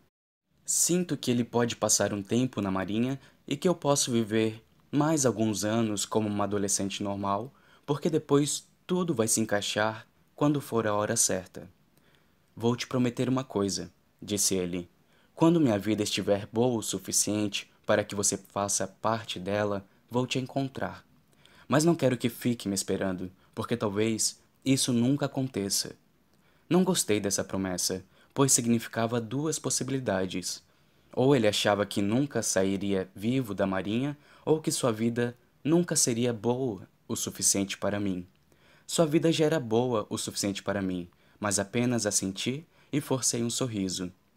Se você não vier atrás de mim, eu vou atrás de você, e isso não vai ser nada bom, Atlas Corrigan. Ele riu de minha ameaça. Bem, não vai ser muito difícil me achar. Você sabe exatamente onde estarei. Sorri. Onde tudo é melhor. Ele retribuiu o sorriso. Em Boston. E depois me beijou. Ellen, sei que você é adulta e sabe tudo sobre o que aconteceu em seguida, mas mesmo assim não me sinto à vontade contando o que fizemos nas duas horas seguintes. Vamos dizer apenas que a gente se beijou muito, rimos muito, amamos muito, sussurramos muito, muito. E nós dois tivemos de tapar as bocas e fazer o máximo de silêncio possível para que não nos flagrassem. Quando terminamos, ele me abraçou, pele com pele, mão no coração. Ele me beijou e me olhou bem nos olhos. Eu te amo, Lily. Tudo o que você é. Eu te amo. Sei que essas palavras são muito repetidas por aí, principalmente por adolescentes. Muitas vezes de forma prematura e sem muito mérito. Mas, quando ele as disse para mim, sei que não queria falar que estava apaixonado por mim. Não era esse tipo de eu te amo. Imagine todas as pessoas que você conhece ao longo da sua vida. São muitas. Elas surgem como ondas, entrando e saindo aos poucos, dependendo da maré. Algumas ondas são muito maiores e causam mais impacto que, que outras. Às vezes, as ondas trazem coisas lá do fundo do mar e as largam no, no litoral. Marca nos grãos de areia que provam que as ondas estiveram lá muito depois de a maré recuar. Foi isso que Atlas quis dizer ao falar Eu te amo. Estava me contando que eu era a maior onda que tinha aparecido em sua vida. E eu fazia, eu havia trazido tanta coisa comigo que minhas marcas sempre estariam presentes, mesmo quando a maré recuasse. Depois de dizer que me amava, ele falou que tinha um presente de aniversário para mim. Pegou uma pequena sacola marrom não é nada demais. Foi tudo o que consegui comprar. Abri a sacola e tirei o melhor presente que já ganhei. Era um imã que dizia Boston em cima. Embaixo, com letras pequenas, estava escrito Onde tudo é melhor. Eu disse que guardaria para sempre e que pensaria nele toda vez que o visse. Quando comecei a escrever a, esta carta, falei que meu aniversário de 16 anos tinha sido um dos melhores dias de minha vida, porque até aquele segundo tinha sido o mesmo. Os próximos minutos é que não foram. Antes de Atlas aparecer naquela noite, eu não estava esperando por ele, então não pensei em trancar a porta do quarto. Meu pai me escutou conversando com alguém, e ao escancarar a porta e encontrar Atlas na cama comigo, ele ficou mais zangado do que eu já ouvira antes e Atlas estava em desvantagem, porque não estava preparado para o que veio em seguida. Nunca vou esquecer aquele momento enquanto estiver viva. Eu não podia fazer absolutamente nada enquanto meu pai o golpeava com um bastão de beisebol. O barulho dos ossos se quebrando foi a única coisa que escutei acima de meus gritos. Ainda não sei quem chamou a polícia. Tenho certeza de que foi minha mãe, mas já se passaram seis meses e ainda não conversamos sobre aquela noite. Quando a polícia apareceu em meu quarto e tirou meu pai de cima dele, eu nem reconheci Atlas, de tão ensanguentado que ele, está, ele estava. Fiquei histérica. Histérica. Não só tiveram de levar Atlas em uma ambulância, como também precisaram chamar uma para mim porque eu não conseguia respirar. Foi o primeiro e único ataque de pânico que já tive. Ninguém queria me dizer onde ele estava ou se estava bem. Meu pai nem foi preso pelo que fez. Espalhar a notícia de que Atlas estava naquela casa antiga, sem ter onde morar. Meu pai foi venerado pelo ato heróico, por ter salvado a filhinha do mendigo que a manipulou para que transasse com ele. Meu pai disse que eu tinha envergonhado a família, dando motivos para a cidade inteira fofocar. E vou te contar, até hoje falam sobre isso. Hoje de manhã, escutei Kate dizer a alguém no ônibus que tentou me alertar sobre Atlas. Disse que sabia que ele era uma má influência desde o momento em que o viu. Mas isso é mentira. Se Atlas estivesse no ônibus comigo, eu provavelmente teria ficado de boca calada e agido com maturidade, como ele tentou me ensinar. Em vez disso, fiquei com tanta raiva que me virei e mandei Kate ir para o inferno. Disse que Atlas era um ser humano melhor do que ela jamais seria e que, se eu a escutasse falar mal dele de novo, ela ia se arrepender.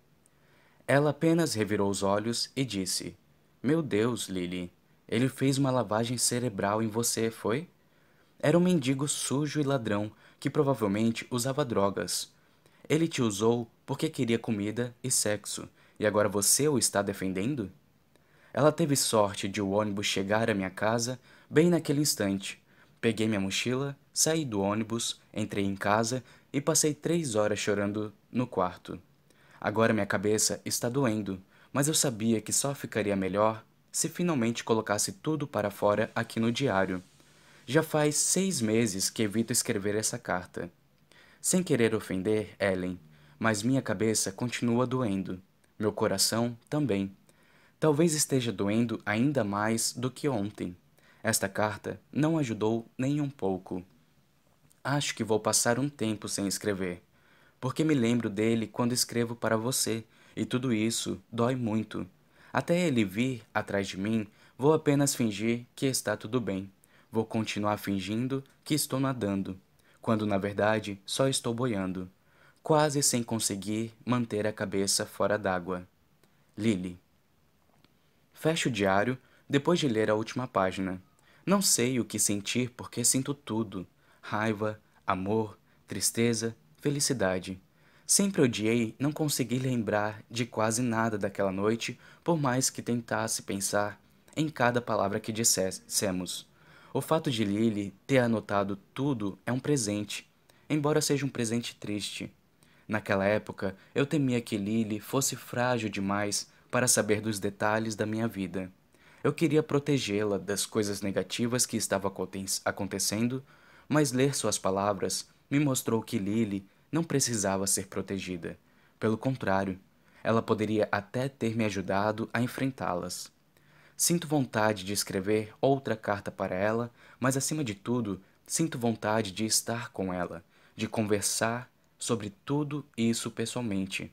Sei que estamos indo devagar, mas quanto mais tempo passo perto dela, mais fico impaciente para reencontrá-la. Eu me levanto para guardar o diário e pegar algo para beber enquanto espero, mas paro assim que fico de pé. Há um poste no começo do beco iluminando o restaurante e tem uma sombra se movendo na luz. A sombra passa na frente do restaurante, indo na outra direção, como se o dono da sombra estivesse vindo para perto de mim. Recuo para continuar escondido. Alguém aparece.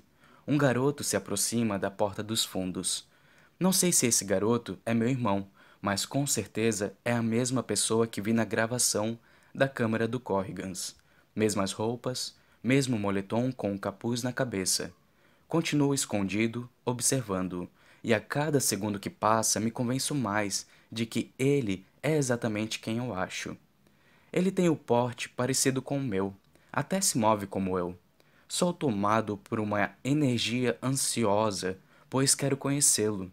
Quero lhe dizer que não estou com raiva e que sei pelo que ele está passando. Acho que eu não estava irritado com o vândalo, nem mesmo antes de saber que talvez fosse meu irmão. Já é difícil se irritar com uma criança, mas é ainda mais difícil se irritar com uma que foi criada pela mesma mulher que supostamente me criou.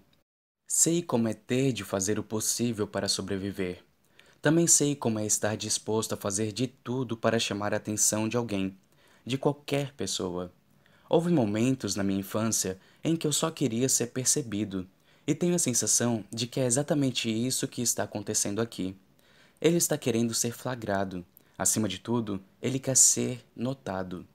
Ele vem até a porta dos fundos do restaurante sem nenhuma hesitação.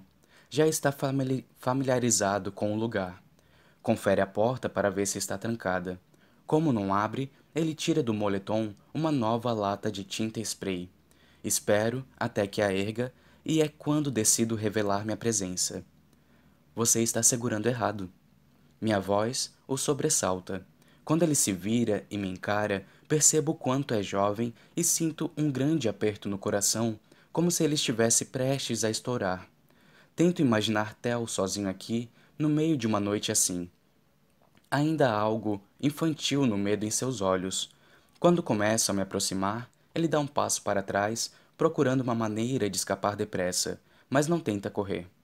Sei que ele está curioso para ver o que vai acontecer. Não é por isso que tem vindo aqui à noite, pós-noite? Estendo a mão para pegar a lata de tinta spray. Ele hesita, mas me dá. Demonstro como segurar a lata direito. Se fizer assim, não vai pingar. Você está segurando perto demais. Enquanto ele me observa, todas as emoções passam pelo seu rosto: raiva, admiração, traição. Ficamos em silêncio enquanto notamos o quanto somos parecidos. Nós dois puxamos a nossa mãe, mesma mandíbula, mesmos olhos claros, mesma boca, até a mesma testa involuntariamente franzida. É muita coisa para assimilar. Eu já estava conformado com a ideia de não ter família, mas cá está ele, em carne e em osso.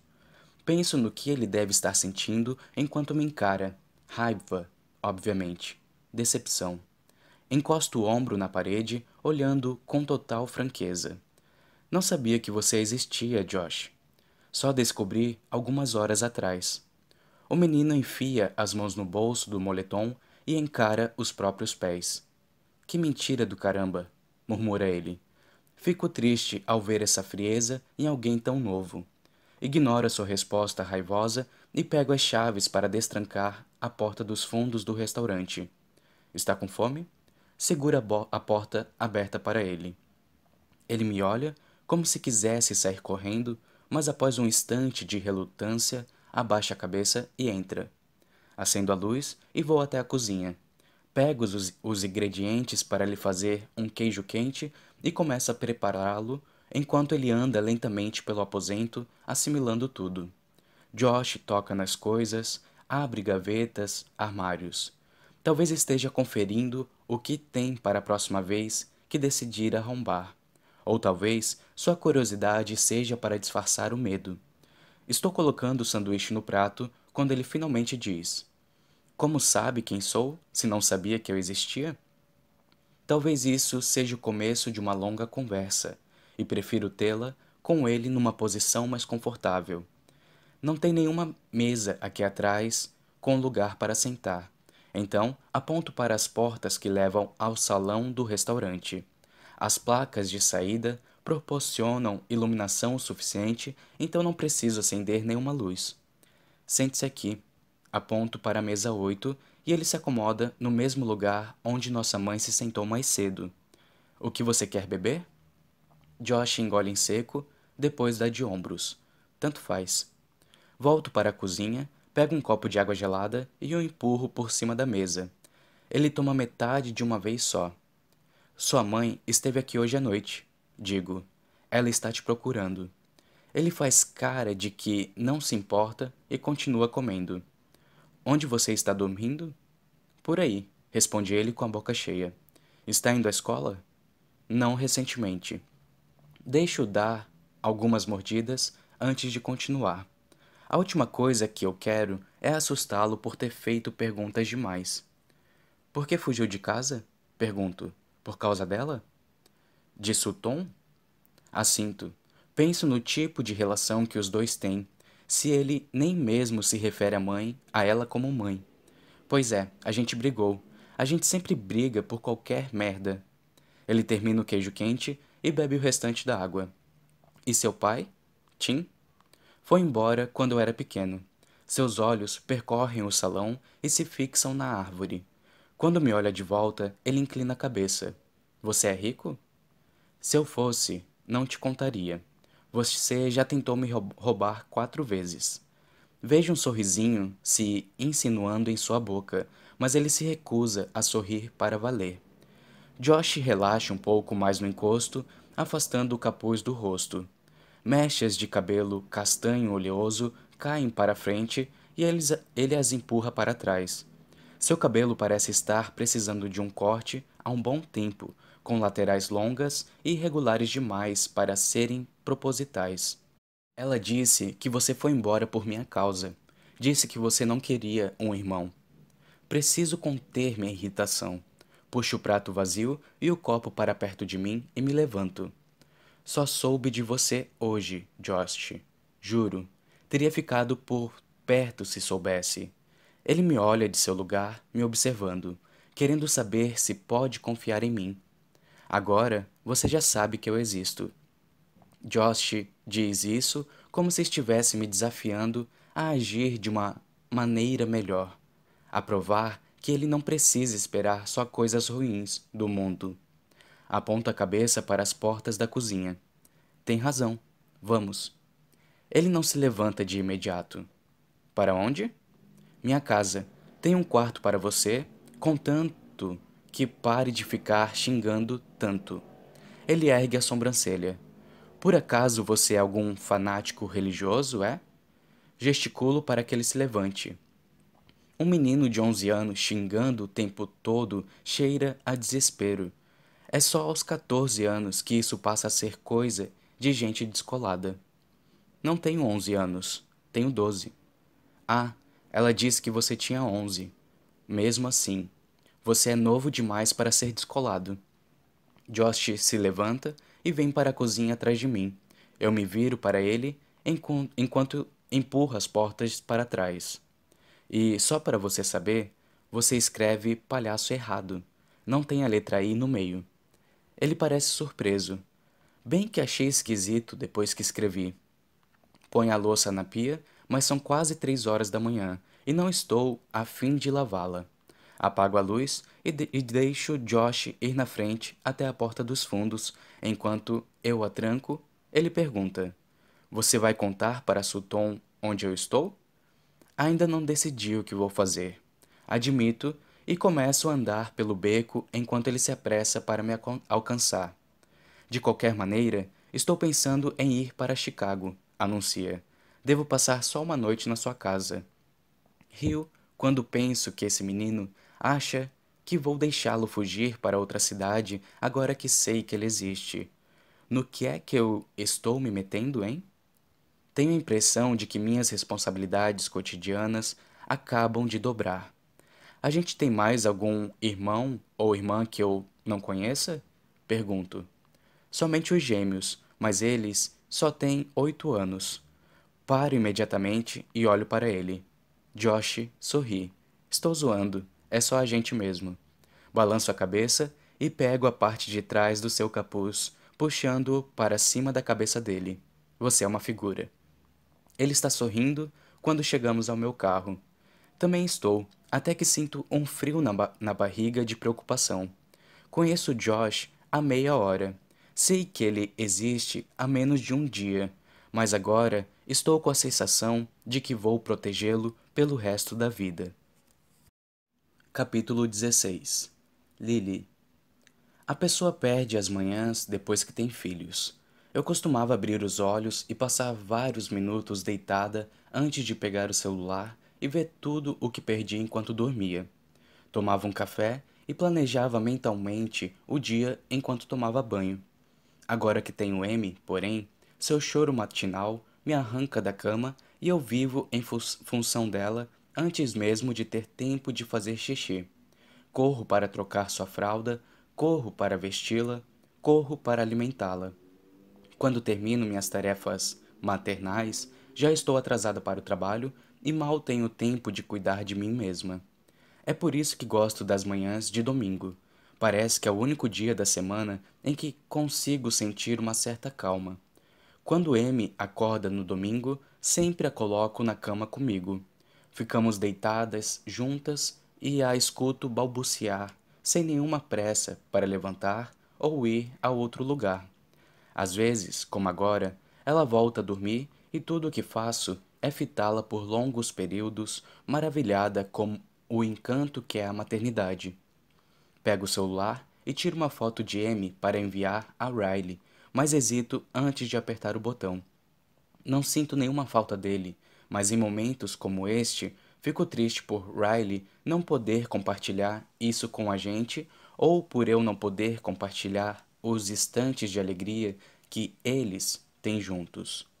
Não há nada melhor do que curtir a criança que você gerou com a pessoa que também a criou, e é por isso que sempre tento mandar fotos e vídeos para ele. Porém, ainda estou chateada com a noite de ontem e não estou muito afim de entrar em contato com ele ainda. Salva a foto para um dia mais tranquilo. Caramba, Riley. O divórcio é difícil. Sabia que seria, mas é muito mais do que eu esperava. E passar por um divórcio com uma criança no meio é um milhão de vezes mais complicado. Você será obrigada a interagir com aquela pessoa pelo resto da vida. Precisa dar um jeito de planejar as festas de aniversário em conjunto ou de aceitar duas comemorações separadas. Precisa planejar os feriados que cada um vai passar com a criança e também quais dias da semana, às vezes até as horas do dia. Não dá para se livrar, num piscar de olhos, da pessoa com quem você se casou e de quem se divorciou. Você é obrigada a conviver com ela para sempre.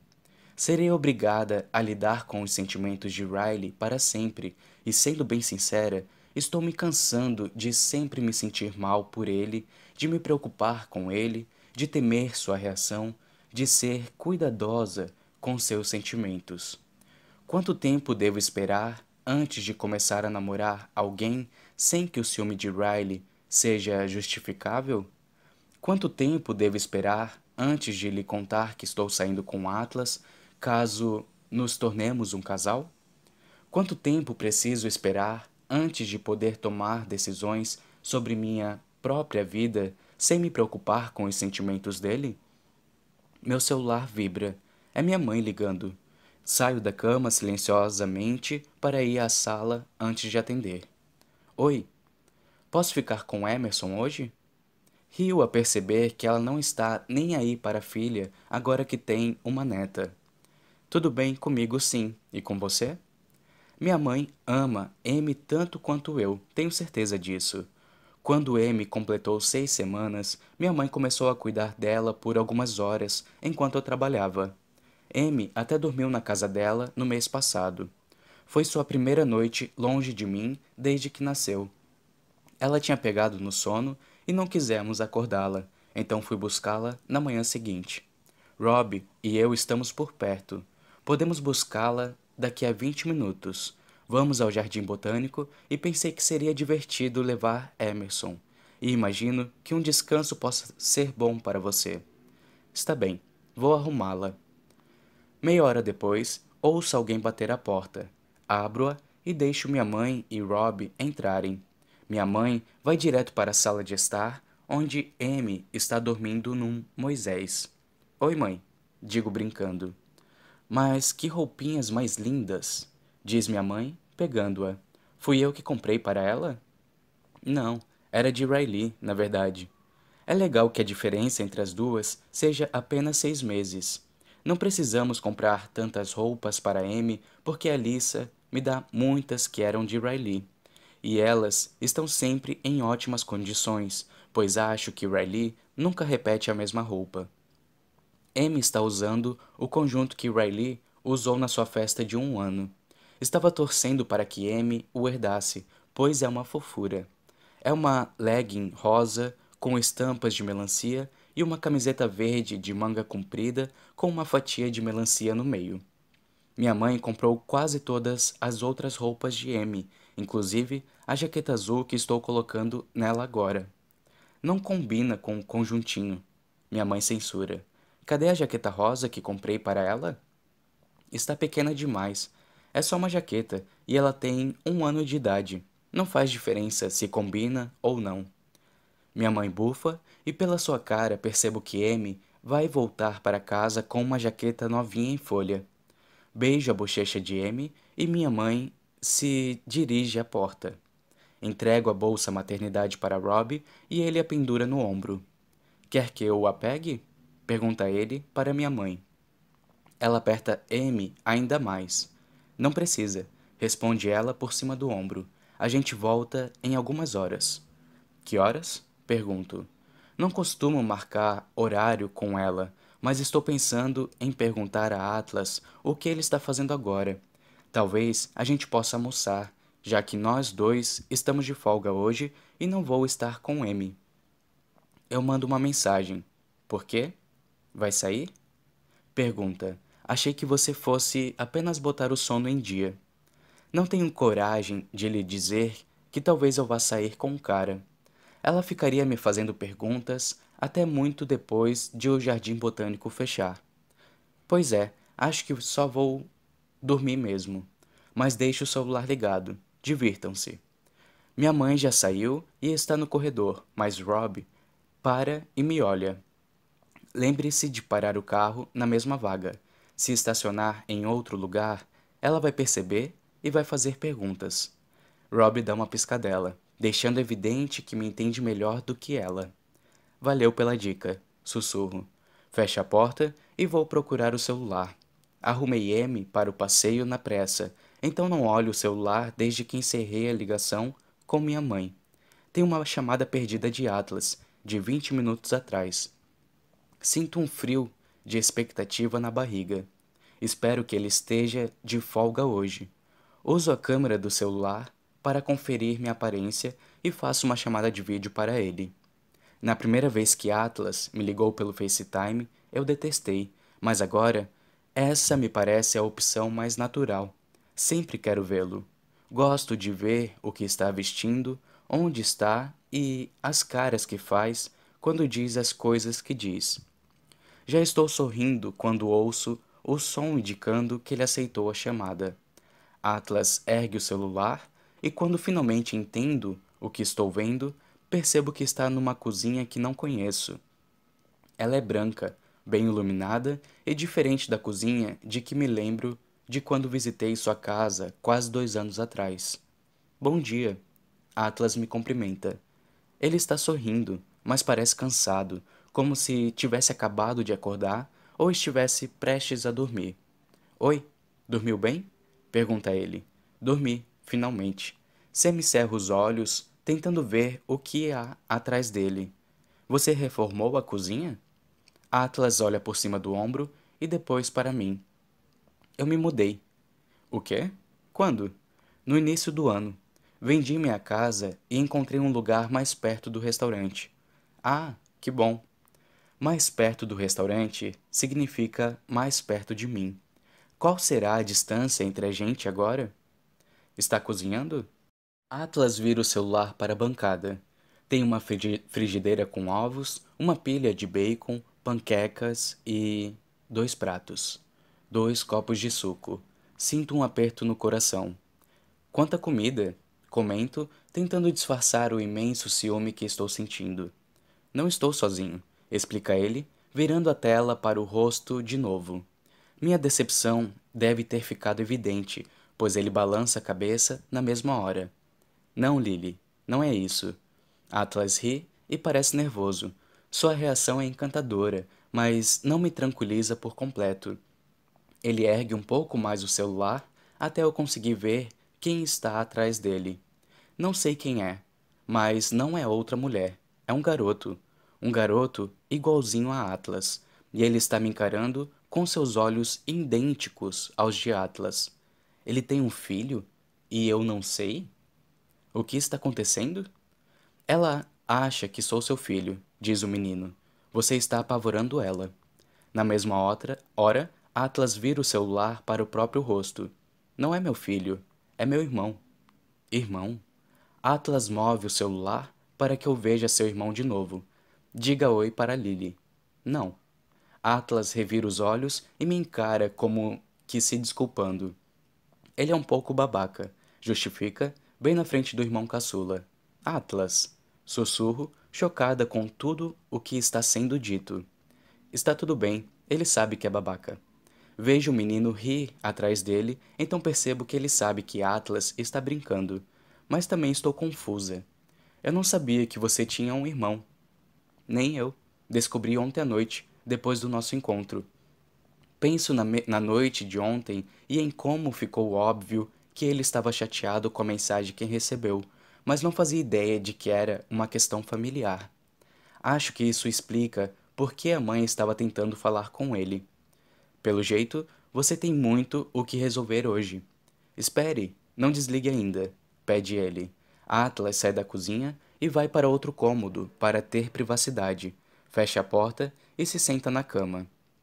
Os pãezinhos só ficam prontos em dez minutos. Posso falar. Nossa, panquecas e pãezinhos. Que menino de sorte. Meu café da manhã foi café preto. Atlas sorri, mas é um sorriso fraco. Ele parecia de bom humor na frente do irmão, mas agora que estou sozinho com ele, percebo o estresse na maneira como está se portando. Cadê M? Pergunta. Minha mãe vai ficar com ela por algumas horas. Quando ele nota que nós dois não vamos trabalhar e que não estou com M, ele suspira como se estivesse desanimado. Então está com o dia de hoje livre? Tudo bem, a gente vai fazer tudo devagar, lembra? Além disso, não é todo dia que você descobre que tem um irmão mais novo. Atlas passa a mão no cabelo e suspira. Era ele que estava vandalizando os restaurantes. Isso me surpreende. Preciso ouvir o resto da história. Foi por isso que minha mãe tentou me ligar na semana passada. Ela queria saber se ele tinha falado comigo. Agora me sinto mal por ter bloqueado o número dela. Não tinha como você saber. Estou de pé no meio da sala, mas quero estar sentada para esta conversa. Vou até o sofá e deixo o celular no braço dele, apoiando-o no suporte de dedo. Ele sabia sobre você? Atlas assente. Sabia, e achava que eu sabia da existência dele, e é por isso que estava descontando a raiva nos meus restaurantes. Tirando os milhares de dólares que me fez gastar, ele me parece um bom menino. Ou pelo menos parece ter potencial para ser um bom menino. Sei lá, ele passou pelas mesmas merdas que eu com minha mãe, então não sei como isso o afetou. Sua, sua mãe também está aí? Atlas balança a cabeça. Ainda não contei para ela que o encontrei. Falei com um amigo que é advogado e ele disse que quanto mais cedo eu contar, melhor. Assim, ela não vai poder usar isso contra mim. Usar isso contra ele? Você quer tentar obter a guarda dele? Atlas assente, sem titubear. Não sei se é o que Josh quer, mas não consigo aceitar outra opção. Sei o tipo de mãe que ela é. Ele mencionou que queria ir atrás do pai, mas Tim é ainda pior do que minha mãe. Você tem algum direito como irmão dele? Atlas balança a cabeça. Somente se minha mãe deixar que ele more comigo. Não estou nada a fim de ter essa conversa. Ela vai negar só para me irritar, mas. Atlas suspira fortemente. Se Josh ficar com ela, não vai ter nenhuma chance na vida. Ele já é mais calejado do que eu era com aquela idade, mais raivoso. Fico, fico com medo do que essa raiva pode virar se ele não tiver alguma estabilidade na vida. Mas não sei se consigo fazer algo assim. E se eu fizer mais merda com ele do que minha mãe? Isso não vai acontecer, Atlas. Você sabe que não. Ele aceita meu consolo com um sorriso rápido. É fácil para você dizer isso. Você leva muito jeito para cuidar da sua filha. Eu apenas sei fingir bem, admito. Não faço ideia do que estou fazendo. Nenhum pai ou mãe sabe. Todos nós sofremos de síndrome do impostor e nós viramos como e nos viramos como dá, a cada minuto do dia. Por, por que isso é reconfortante e apavorante ao mesmo tempo? Você acabou de resumir a paternidade e a maternidade em uma frase. Atlas expira. Acho melhor eu voltar e conferir se ele não está me roubando. Eu te ligo mais tarde, tá? Tudo bem. Boa sorte. A maneira como Atlas articula silenciosamente a palavra tchau é sexy pra caramba. Quando encerro a chamada, me deito e suspiro. Adoro como me sinto depois de falar com ele. Atlas me deixa toda boba e energizada e feliz, mesmo quando a chamada é tão maluca e caótica como essa de agora. Queria saber onde ele mora. Eu passaria na casa dele só para fazer um delivery de abraço, assim como ele fez comigo na outra noite. Odeio o fato de Atlas estar lidando com isso, mas ao mesmo tempo fico feliz por ele. Não consigo imaginar sua solidão desde que o conheci, não tendo nenhum familiar em sua vida. E pobre criança. É a história de Atlas se repetindo, como se um único menino, sendo tão maltratado pela mãe, não bastasse. Meu celular apita, indicando uma nova mensagem. Sorrio quando vejo que é dele. Sorrio ainda mais quando vejo o tamanho da mensagem. Obrigado por ser a parte mais reconfortante da minha vida neste momento. Obrigado por sempre ser o farol de que eu preciso toda vez que me sinto perdido, quer você queira me iluminar ou não. Eu me sinto grato pela sua existência. Estou com saudade. Deveria demais ter te beijado. Estou cobrindo a boca com a mão quando termino de ler. Sinto emoções tão fortes que não sei como lidar. Sorte de Josh ter você na vida dele neste momento. Após alguns segundos, Atlas reage à mensagem com um coração, então mando outra. E você tem razão. Deveria ter me beijado. Atlas reage com outro coração. Capítulo 17 Atlas Josh não confia em mim, mas vou vencê-lo pelo cansaço. Aposto que não confia em ninguém, então não vou levar para o lado pessoal. Se a infância dele tiver sido parecida com a minha, tenho certeza de que ele já endureceu bem mais do que qualquer menino de 12 anos deveria endurecer. Por mais que me olhe com desconfiança, posso ver que também está curioso a meu respeito. Ele não faz muitas perguntas, mas me observa de uma maneira que denuncia as milhares de perguntas que tem na ponta da língua. Por algum motivo, no entanto, Josh prefere guardá-las para si. Deve estar se perguntando por que peguei tão leve com ele ontem à noite depois que descobri que era ele causando danos aos meus restaurantes. Também deve estar se perguntando por que eu não sabia da existência dele e como acabei com uma vida tão diferente da minha mãe e de Tim. Quaisquer que sejam suas perguntas, ele está tentando conter bastante suas expressões. Não quero constrangê-lo, então tenho falado mais enquanto ele toma o café da manhã. Não é tão difícil, pois as perguntas que tenho para ele são igualmente numerosas. Foi também por isso que não consegui dormir ontem à noite depois que enfim chegamos à minha casa. Fiquei alerta para ver se ele não ia tentar ir embora de fininho e realmente me surpreendi quando vi que ele ainda estava aqui pela manhã. Por mais que minhas perguntas possam irritá-lo, lembro como é ter 12 anos. Tudo o que eu queria era que alguém se interessasse por quem eu era, mesmo que fosse um interesse falso. Se a vida dele tiver sido parecida com a minha, ele passou 12 anos sendo ignorado, e não vou deixar que se sinta desse jeito na minha casa. Porém, tenho feito apenas perguntas fáceis, abrindo caminho para os assuntos mais difíceis. Josh come uma coisa de cada vez. Primeiro um pãozinho, depois o bacon. Ele está cortando as panquecas pela primeira vez quando digo: Do que você gosta? Tem algum hobby? Ele dá uma mordida e uma das suas sobrancelhas se ergue um pouco, mas não sei se é por causa da comida ou da minha pergunta. Por quê? Quer saber por que estou perguntando do que gosta? Seu pescoço está rígido quando assente. Perdi 12 anos da sua vida. Quero te conhecer. Josh desvia o olhar e põe mais panqueca na boca. Mangá, murmura.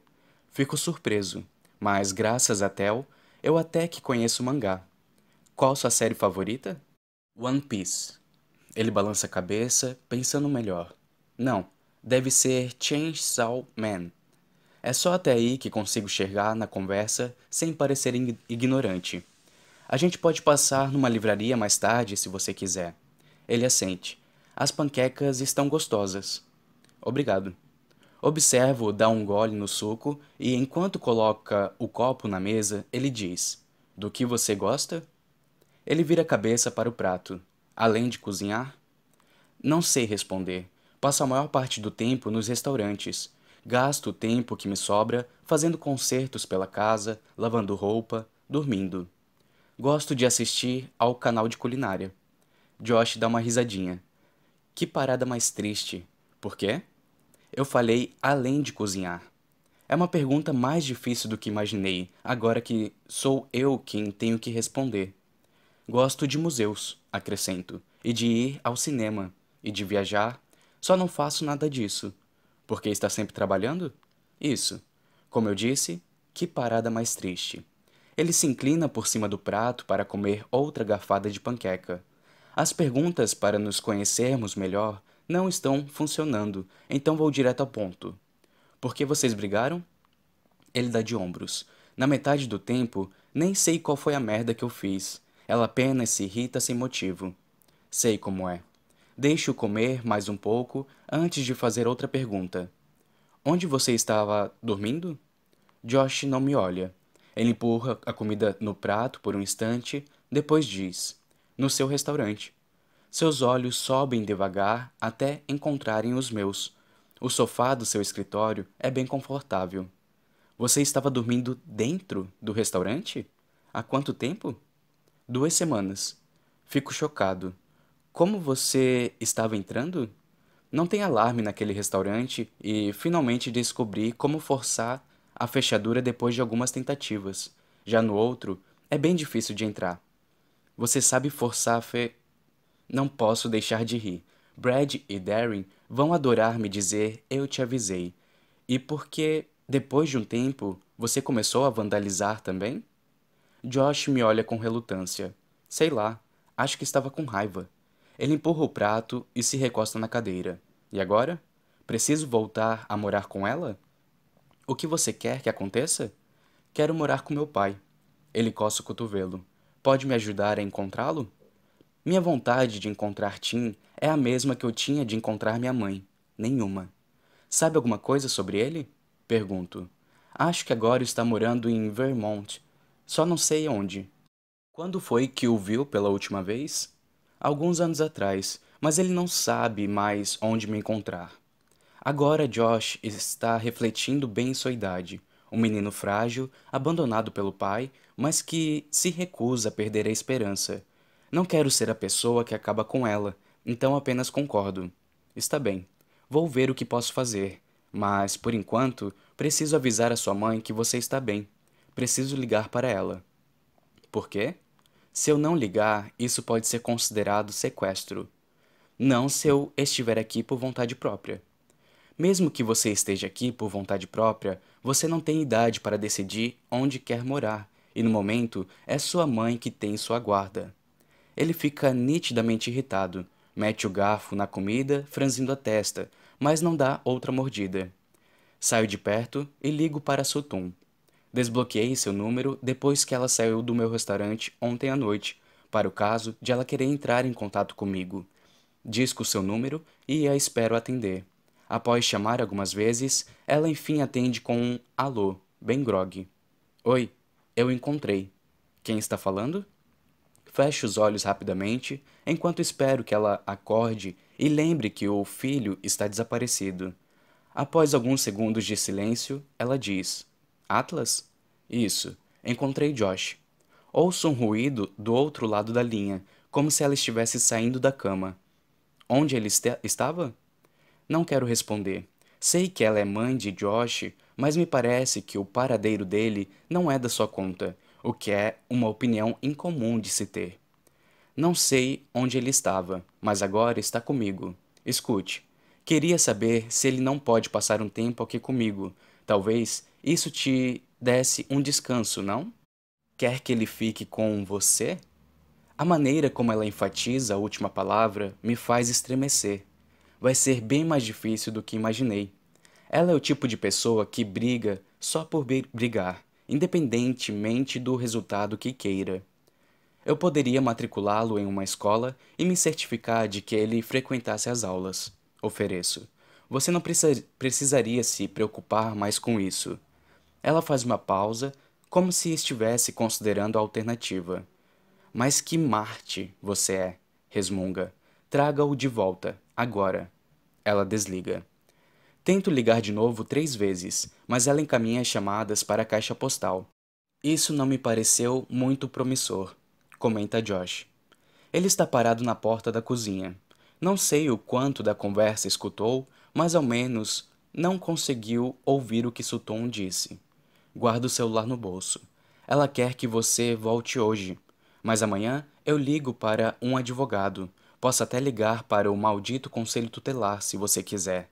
Só que não tem muita coisa que eu possa fazer num domingo. Os ombros de Josh despencam quando digo isso. Você pode pelo menos me dar seu número? Pede, como se tivesse medo de eu dizer não. É claro, não vou abandoná-lo agora que sei que você existe. Josh mexe num buraco na manga da camisa, evitando fazer contato visual comigo enquanto diz: Entendo se estiver com raiva de mim. Você morreu numa grana por minha causa. É verdade, respondo. Aqueles Crowtons causaram uma fortuna. Josh ri pela primeira vez nesta semana. Cara, aqueles croutons estavam gostosos pra caramba. Solta um gemido. Não diga essa palavra. O Risimore Inn fica do outro lado de Boston. Demoramos 45 minutos no trânsito para chegar até lá e nem é dia útil. Quando entramos no estacionamento, Josh não sai do carro na mesma hora. Ele apenas fica sentado em silêncio no banco do passageiro, encarando o hotel como se fosse o último lugar onde quisesse estar. Preferia não ter que trazê-lo de volta para a mãe, mas liguei para meu amigo advogado de novo após falar com Sutton. Ele disse que se eu quiser fazer tudo certo, sem que ela tenha argumentos para usar contra mim, tudo o que posso fazer é levá-lo de volta. Depois, se eu quiser resolver a questão judicialmente, ele diz que vou precisar arranjar um advogado e entrar na justiça. Tudo que for feito fora do âmbito da justiça pode me prejudicar. Pelo jeito, não se pode sequestrar o próprio irmão, mesmo que você saiba que ele está correndo perigo. Queria explicar tudo isso para Josh com mais detalhes, para mostrar que não estou apenas largando-o com ela, mas ele está tão cismado em morar com o pai que nem sei se quer morar comigo. E não sei se estou preparado para criar um irmão mais novo, mas enquanto eu estiver vivo, nem a pau que posso deixá-lo sobre a guarda daquela mulher, sem pelo menos tentar. Até eu resolver o que fazer em seguida, não quero que ele se encontre numa situação em que não tenha o que comer ou não tenha dinheiro para pagar mais diárias do hotel. Tiro a carteira e lhe entrego um cartão de crédito. Posso confiar em você com isto aqui? Josh olha o cartão na minha mão e seus olhos se arregalam um pouco. Não sei por que você faria isso. Passei as duas últimas semanas tentando destruir seus, seus restaurantes. Empurro o cartão para ele. Use para necessidades básicas: comida, recargas para o celular. Nós paramos no caminho e compramos um celular pré-pago para que ele possa manter contato comigo. Talvez algumas roupas novas que caibam em você. Josh pega o cartão da minha mão com relutância. Não sei como usar isto aqui. É só aproximar, mas não conte para Sutton que está com ele. Aponto para o celular. Esconda-o entre a capa e o aparelho. Ele tira a capa do celular e guarda o cartão dentro dela. Depois diz: Valeu. Ele põe a mão na maçaneta do carro. Você vai entrar para falar com ela? Balanço a cabeça. É melhor não. Acho que isso só a deixaria ainda mais irritada. Josh suspira e sai do carro. Nós nos entreolhamos por alguns segundos antes de ele por fim fechar a porta do veículo. Fico me sentindo o maior babaca por trazê-lo para cá. mas preciso fazer isso da maneira, maneira certa. Se não o trouxesse de volta, ela poderia me denunciar. E como a conheço, ela provavelmente faria isso. É melhor eu apenas deixá-lo aqui hoje e, assim que a semana começar amanhã, fazer ligações e ver que providências posso tomar para que ele vá morar comigo. Sei que, se Josh ficar aqui com ela, ele não vai ter nenhuma chance na vida. Dei sorte ao encontrar Lily. Ela me salvou. Mas não sei se há sorte o bastante no mundo para nós dois sermos salvos por uma desconhecida qualquer. Sou tudo o que ele tem. Continuo no carro enquanto Josh atravessa o estacionamento. Ele sobe a escada e bate a porta do segundo quarto antes do fim do corredor. Ele me olha por cima do ombro, então aceno bem na hora em que a porta se escancara. Vejo a raiva nos olhos de Sutton de onde estou no estacionamento.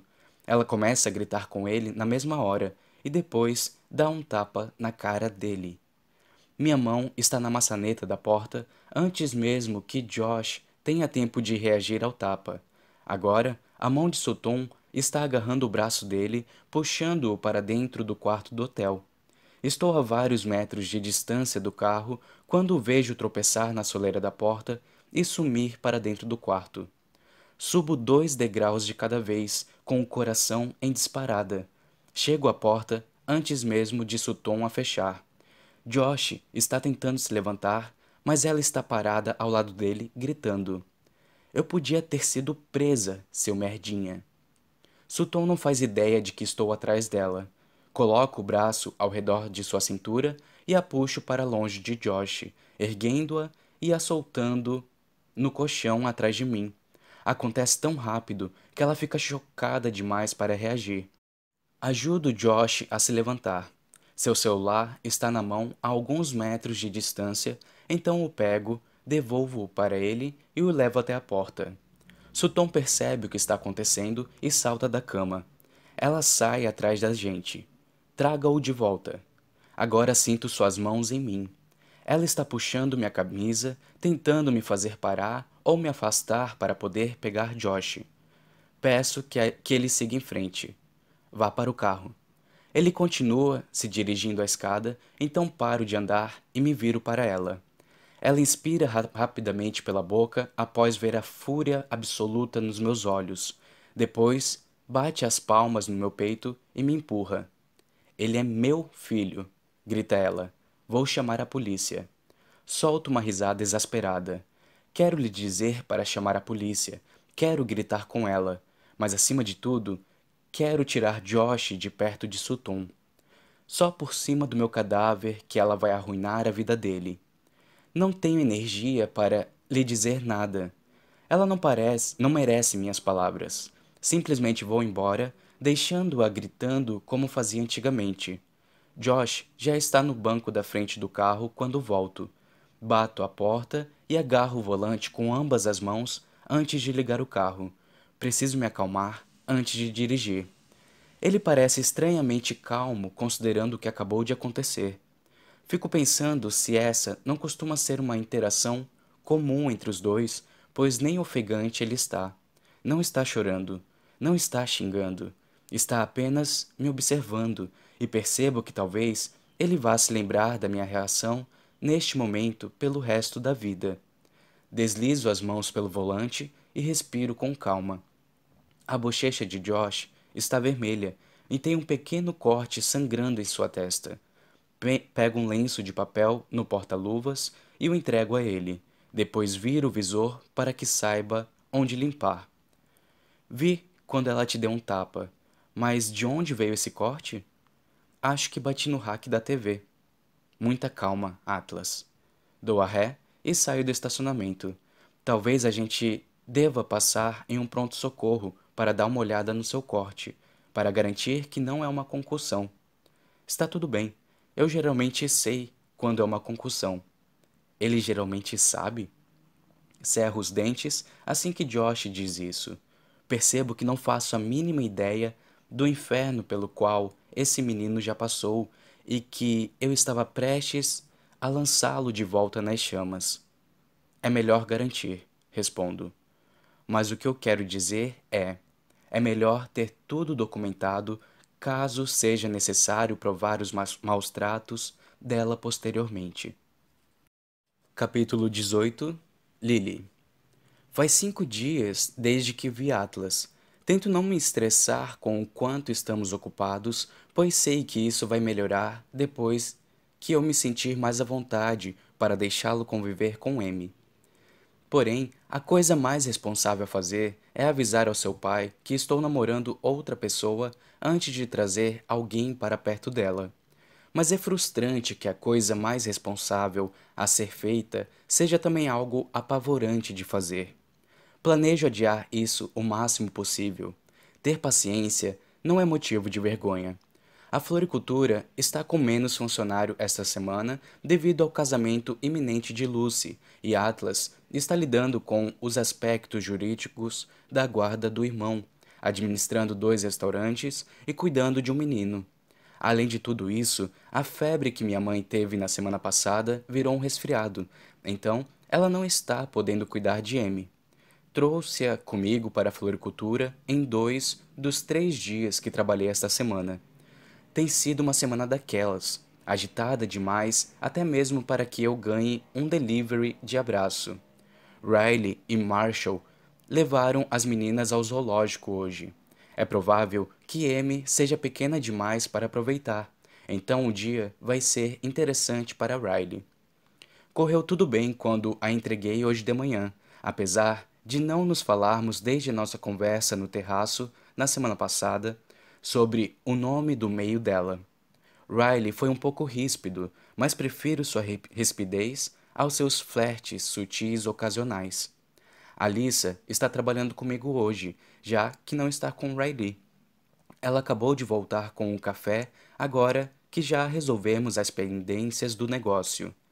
Enviamos os pedidos pela van de entrega uma hora atrás, então é a primeira vez que podemos conversar em particular desde que saí com o Atlas na semana passada. Alissa me entregou o café e depois uso o mouse para ver se não chegou nenhum pedido online novo no e-mail. O que você vai vestir no casamento de Lucy? Pergunto. A gente não vai. O quê? Não podemos ir. São as bodas de 40 anos dos meus pais e Riley e eu vamos fazer aquele jantar surpresa. Ela tinha me contado, mas eu não fazia ideia de que era no mesmo dia do casamento de Lucy. É a única noite de folga que Riley conseguiu, explica. Eu desanimo. Odeio os horários de Riley. Sei que vai melhorar com o passar do tempo quando ele deixar de ser um dos cirurgiões mais novos da equipe, mas, mesmo quando seus horários não dificultam a guarda compartilhada, ele faz minha melhor amiga escolher entre um casamento e os pais. Sei que não é culpa de Riley, mas gosto de culpá-lo secretamente por coisas que ele não pode controlar. É satisfatório. Lucy, sabe que você não vai? Alice assente. Por ela, tudo bem. Duas bocas a menos para alimentar. Ela toma um gole de café. Atlas vai com você? Não convidei. Achei que você e Marshall iriam, e não queria pedir para vocês mentirem por mim de novo. Eu me senti mal quando pedi para Alissa cuidar de M na semana passada durante meu encontro, pois sabia que ela precisaria mentir para Riley se o assunto fosse mencionado, e ela realmente precisou mentir para ele. Quando vai contar a Riley que voltou a ter vida amorosa? Solta um gemido. Preciso mesmo? Ele vai acabar descobrindo. Queria poder fingir que estou saindo com um cara qualquer chamado Greg. Não sei se ele se sentiria tão ameaçado por um Greg. Talvez eu não precise especificar com quem estou saindo, pois assim ele não ficaria tão furioso. Posso deixar para revelar que é Atlas depois de uma ou duas décadas. Alissa ri, mas depois me olha com curiosidade. Por que Riley odeia tanto Atlas? Hein? Ele não gostava do fato de eu guardar recordações da época em que Atlas e eu namoramos. Alice está me encarando, esperando. E o que mais? Balanço a cabeça. Não tem mais nada. Como assim? Você traiu Riley com Atlas? Hã? Não, meu Deus, não. Eu jamais teria feito isso com Riley. Fico um pouco ofendida com a pergunta, mas ao mesmo tempo não fico. A reação de Riley faria com que qualquer pessoa ficasse pensando sobre o que a provocou. Alissa parece perplexa. Ainda não entendi. Se você não o traiu com Atlas, por que Riley o odeia? Solto um gemido exagerado. Já me fiz essa pergunta um milhão de vezes, Alissa. Ela faz uma cara de irritação que somente um irmão provocaria. Nunca quis perguntar porque achei que você tivesse vergonha de ter traído meu irmão e apenas não queria me contar. Eu não beijo Atlas desde que tinha 16 anos.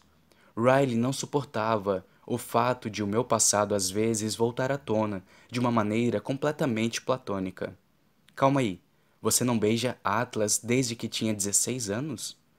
Ela se concentrou na parte totalmente errada da conversa. Você não se beijaram nem quando saíram na semana passada?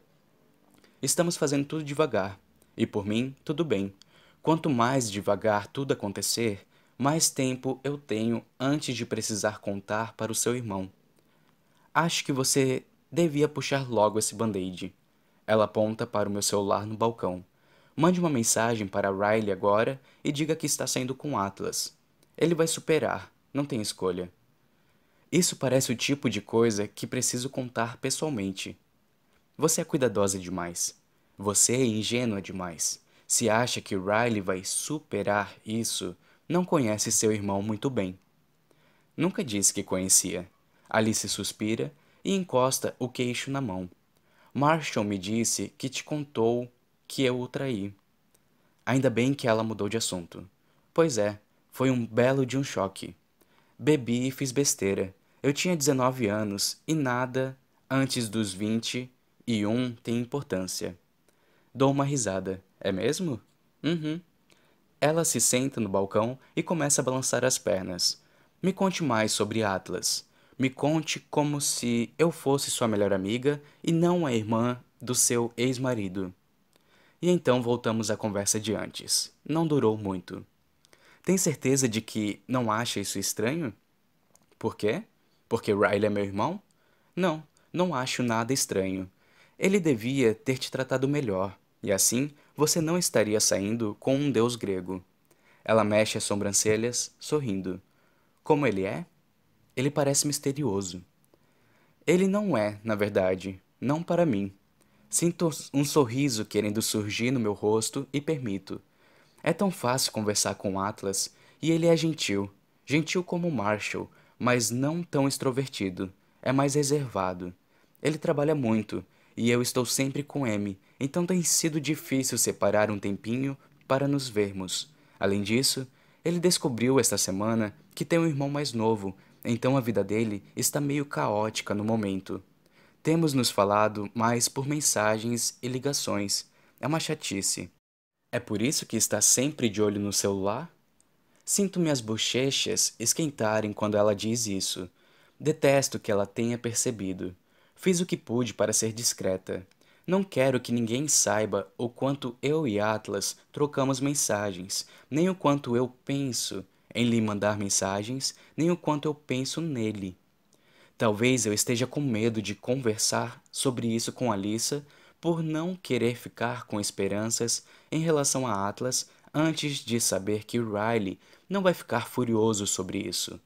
Percebo uma mensagem bem quando estou pensando nisso e preciso me esforçar ao máximo para conter meu sorriso quando olho o celular e a leio.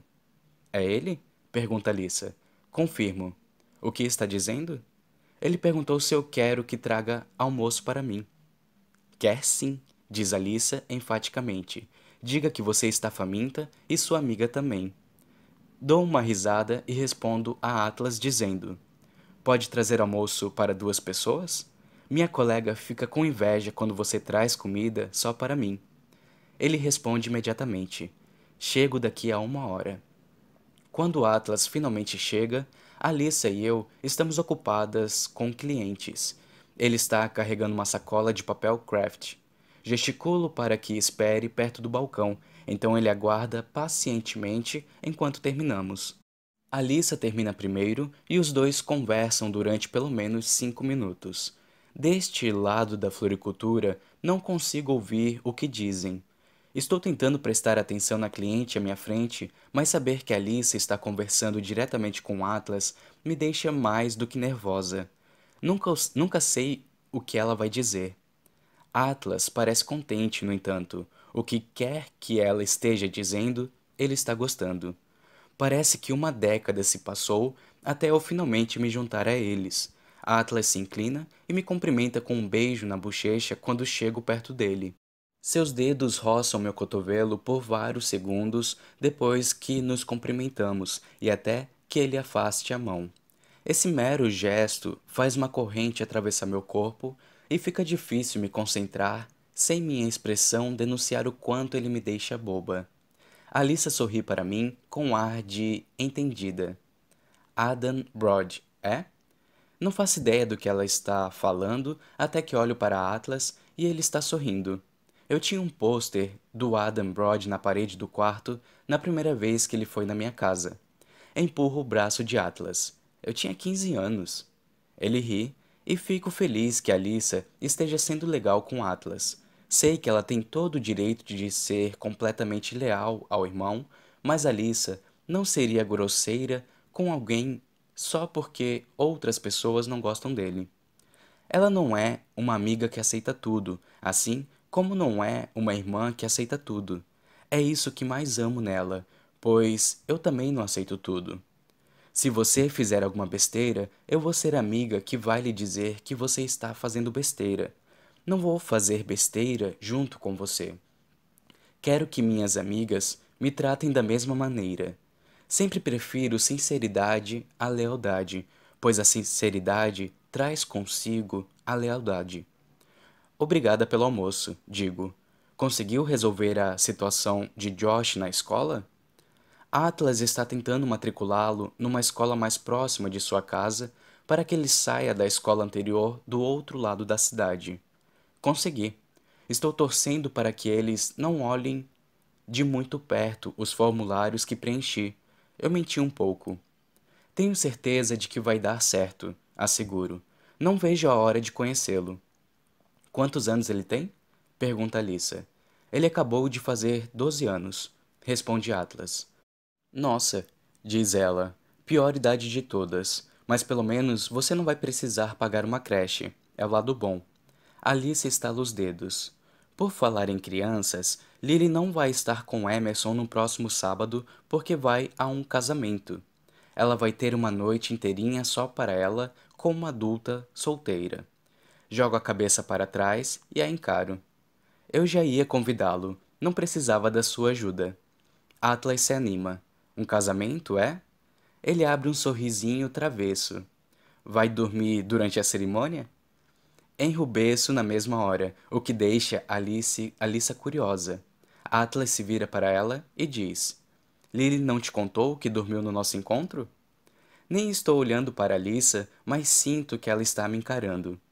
Eu estava cansada, digo, dando uma desculpa para algo indesculpável. Foi sem querer. Ah, é óbvio que preciso saber mais dessa história, declara Alissa. Ela pegou no sono a caminho. Passou mais de uma hora dormindo no estacionamento. Nem fomos ao restaurante. Alissa começa a rir e agora eu meio que quero me esconder debaixo do balcão. Quem vai se casar? Pergunta Atlas para mim. Minha amiga Lucy, ela trabalha aqui. Que horas vai ser? Às 19 horas. Vai ser um casamento à noite. Se você conseguir ir. Consigo. Atlas faz aquela sua expressão característica com os olhos, como se por um instante desejasse que estivéssemos a sós. Isso faz um calor descer pelas minhas costas, fazendo-as formigar. Preciso voltar. Bom almoço para vocês. Ele cumprimenta Lisa com a cabeça.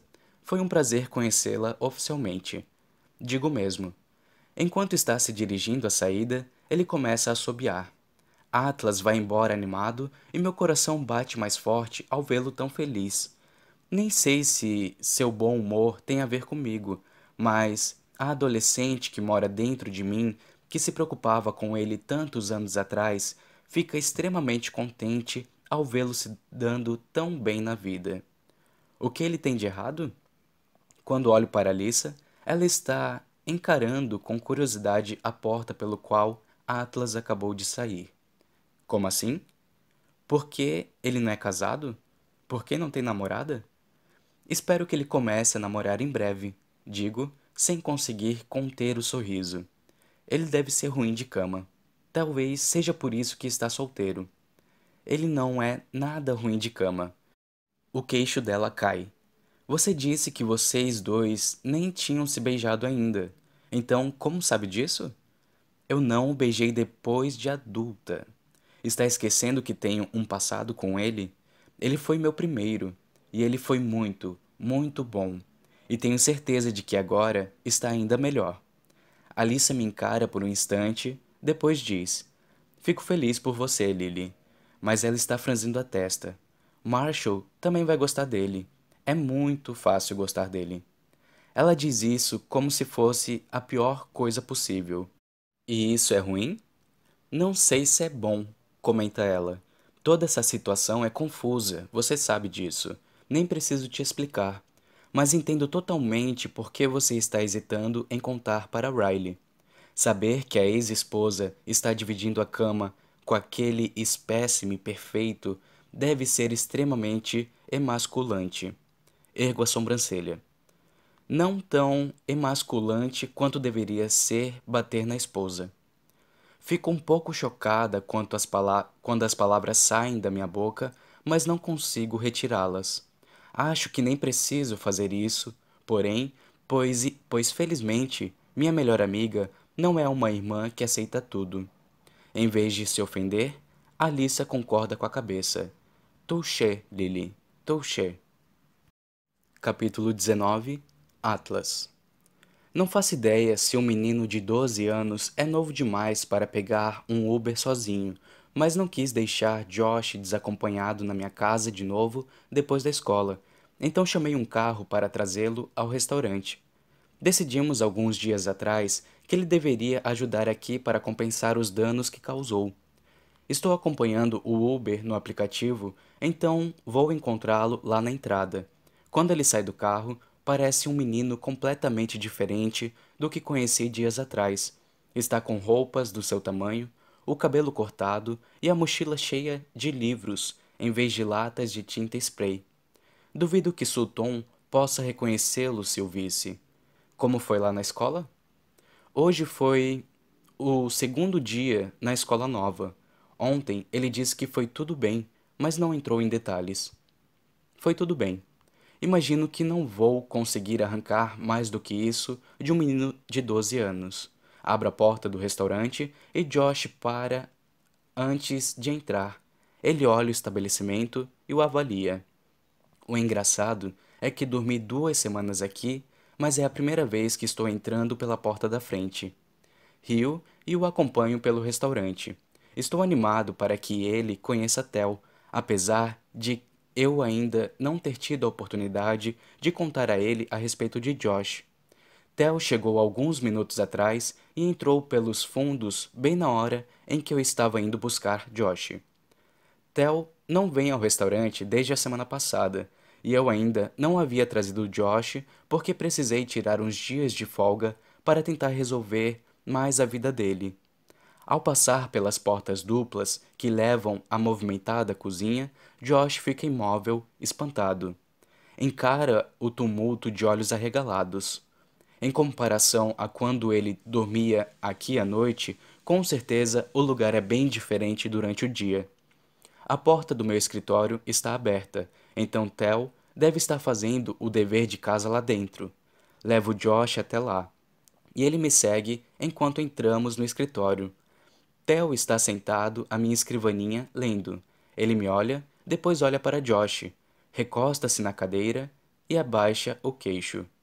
O que você está fazendo aqui? O que você está fazendo aqui? Pergunta Josh para Theo. Estão agindo como se já se conhecessem. Eu não esperava isso, pois as escolas aqui são imensas e são muitas. Nem sabia em que escola Theo estudava. Vocês dois se conhecem? Tel me diz. Sim, ele é o novato lá da escola. Depois ele diz para Josh: Mas como é que você conhece Atlas? Josh solta a mochila e aponta a cabeça para mim enquanto se joga no sofá. Ele é meu irmão. Theo olha para mim, depois para Josh, depois de volta para mim. Porque eu não sabia que você tinha um irmão? É uma longa história, digo. Não acha que seu, seu terapeuta deveria saber de algo assim? Você passou a semana inteira sem vir aqui, respondo. Eu tive treino de matemática depois das aulas todos os dias. Theo se defende. Treino de matemática? Como é que se treina matemática? Josh interrompe. Espera aí. Theo é seu terapeuta? Theo responde. Sou, mas ele não me paga.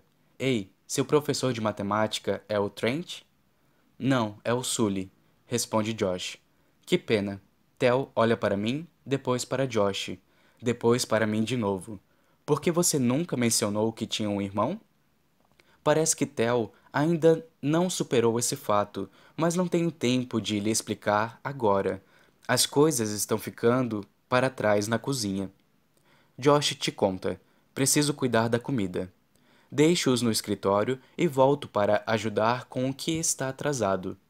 Achei bom eles já se conhecerem, mas achei ainda melhor ver que Tel parece se sentir à vontade com Josh. Conheço Tel bem mais do que conheço meu irmão mais novo e imagino que Tel teria reagido de outra maneira se não tivesse gostado de vê-lo.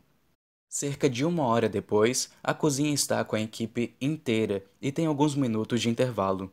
Quando entro no escritório, Josh e Tel parecem estar conversando intensamente sobre um mangá que Tel está segurando.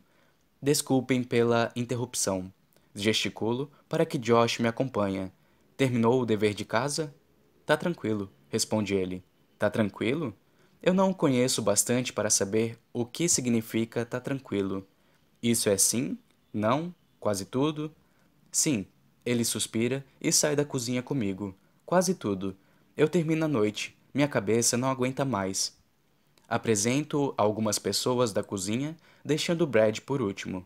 Josh, este é Brad. Ele é o pai do Theo. Aponto para Josh. Este é Josh, meu irmão mais novo. Brad franze a testa confuso, mas não diz nada. Josh tem uma dívida a pagar. Tem algum trabalho para ele? Eu tenho uma dívida? Pergunta Josh, atordoado. Tem que pagar pelos Crotons. Ah, isso. A ficha de Brad cai imediatamente. Ele assente devagar, depois diz para Josh: Já, já lavou louça alguma vez? Josh revira os olhos e vai até a pia com Brad. Fico mal por obrigá-lo a trabalhar, mas me sentiria ainda pior se não houvesse nenhuma consequência depois dos milhares de dólares que ele me fez gastar.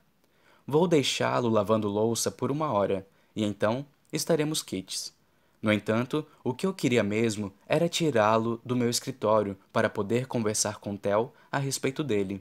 Não tive a oportunidade de falar com ele sem Josh por perto. Tel está sentado à minha escrivaninha, guardando papéis na mochila. Sento no sofá, preparado para fazer perguntas sobre Josh. Mas Tel fala primeiro. Já beijou a Lily? Eu é que sempre sou o assunto, nunca é ele. Ainda não. Caraca, Atlas, você é muito mané de vez em quando. Você conhece bem o Josh? Pergunto, mudando de assunto. Faz só dois dias que ele chegou lá na escola, então não muito. Temos algumas aulas em comum. E como ele está se saindo? Não faço ideia. Não sou professor dele. Não estou falando das notas dele, mas da vida social. Ele está fazendo amigos? Está sendo legal? Theo inclina a cabeça. Está perguntando para mim se seu irmão é legal? Você não deveria saber isso? Eu acabei de conhecê-lo. Pois é, eu também, rebate Theo. E você está me fazendo uma pergunta complicada. Às vezes as crianças são maldosas. Você sabe disso. Está dizendo que Josh é maldoso? Existem tipos diferentes de maldade. Josh é maldoso de um jeito bom. Não estou entendendo nada. Theo percebe, então explica. Ele faz bullying com quem faz bullying, se é que isso faz sentido. Esta conversa está me deixando desconfortável. Então Josh é o rei dos valentões? Isso não parece nada bom. Theo revira os olhos. É difícil de explicar, mas não sou o menino mais popular da escola e imagino que isso não seja nenhuma surpresa. Sou da equipe de matemática e sou. Ele dá de ombros em vez de completar. Mas não preciso me preocupar com garotos como Josh.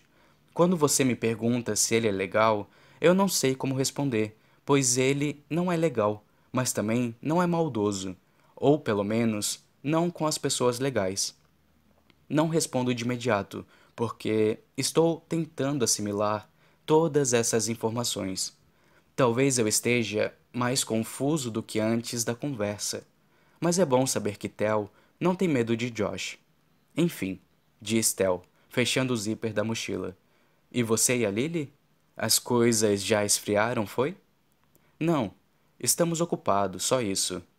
Mas amanhã vou a um casamento com ela. E aí você vai beijá-la finalmente? Se ela quiser. Tel faz que sim. Ela provavelmente vai querer, a não ser que você diga cafonices do tipo: Olha ali o naviozinho, me dá aqui um beijinho. Pego uma das almofadas no sofá e a jogo em cima dele. Eu vou é arranjar um terapeuta novo que não faça bullying comigo. Capítulo 20 Lily É desafiador ser a fornecedora de flores e convidadas de um casamento. Passei o dia inteiro na correria para garantir que as flores do local estivessem posicionadas como Lucy queria. Além disso, vamos fechar a floricultura mais cedo por causa da cerimônia, então Serena precisou de ajuda para completar todas as entregas e colocá-las na van. Quando Atlas chega ao meu prédio para me buscar, estou longe de estar pronta. Acabo de receber uma mensagem sua perguntando se deve subir. Tenho certeza de que Atlas está sendo cuidadoso porque, como tudo entre nós é muito recente, ele não sabe quem pode estar aqui caso bata a porta, nem se eu quero que os outros saibam que vou levá-lo ao casamento. Hesitei em convidá-lo justamente por isso, mas tenho certeza de que no casamento de Lucy ninguém nem conhece Riley. Nossos círculos sociais são diferentes, e ainda que alguém o conheça, e que ele ouça falar que eu levei alguém, vale a pena correr o risco. Desde que Atlas topou vir comigo, eu não via a hora de esta noite chegar. Pode subir, ainda estou me arrumando. Atlas bate a porta do apartamento momentos depois. Quando a abro para que ele entre, sinto como se meus olhos pudessem dobrar de tamanho, como em um desenho.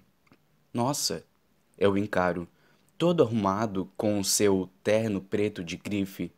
Ele fica parado no meio do corredor por mais, mais tempo do que eu normalmente levo para convidar alguém para entrar, pois quando estou na sua presença, eu me esqueço de coisas básicas, como ser educada. Atlas está segurando um buquê, mas não são flores, são cookies. Ele o entrega para mim. Imaginei que você já tivesse flores de sobra, explica. Ele se aproxima e me beija na bochecha, e sinto vontade de virar o rosto um pouquinho para que seus lábios encostem nos meus. Tomara que eu não precise ser paciente por muito mais tempo. Parecem perfeitos, digo, gesticulando para ele entrar. Entre.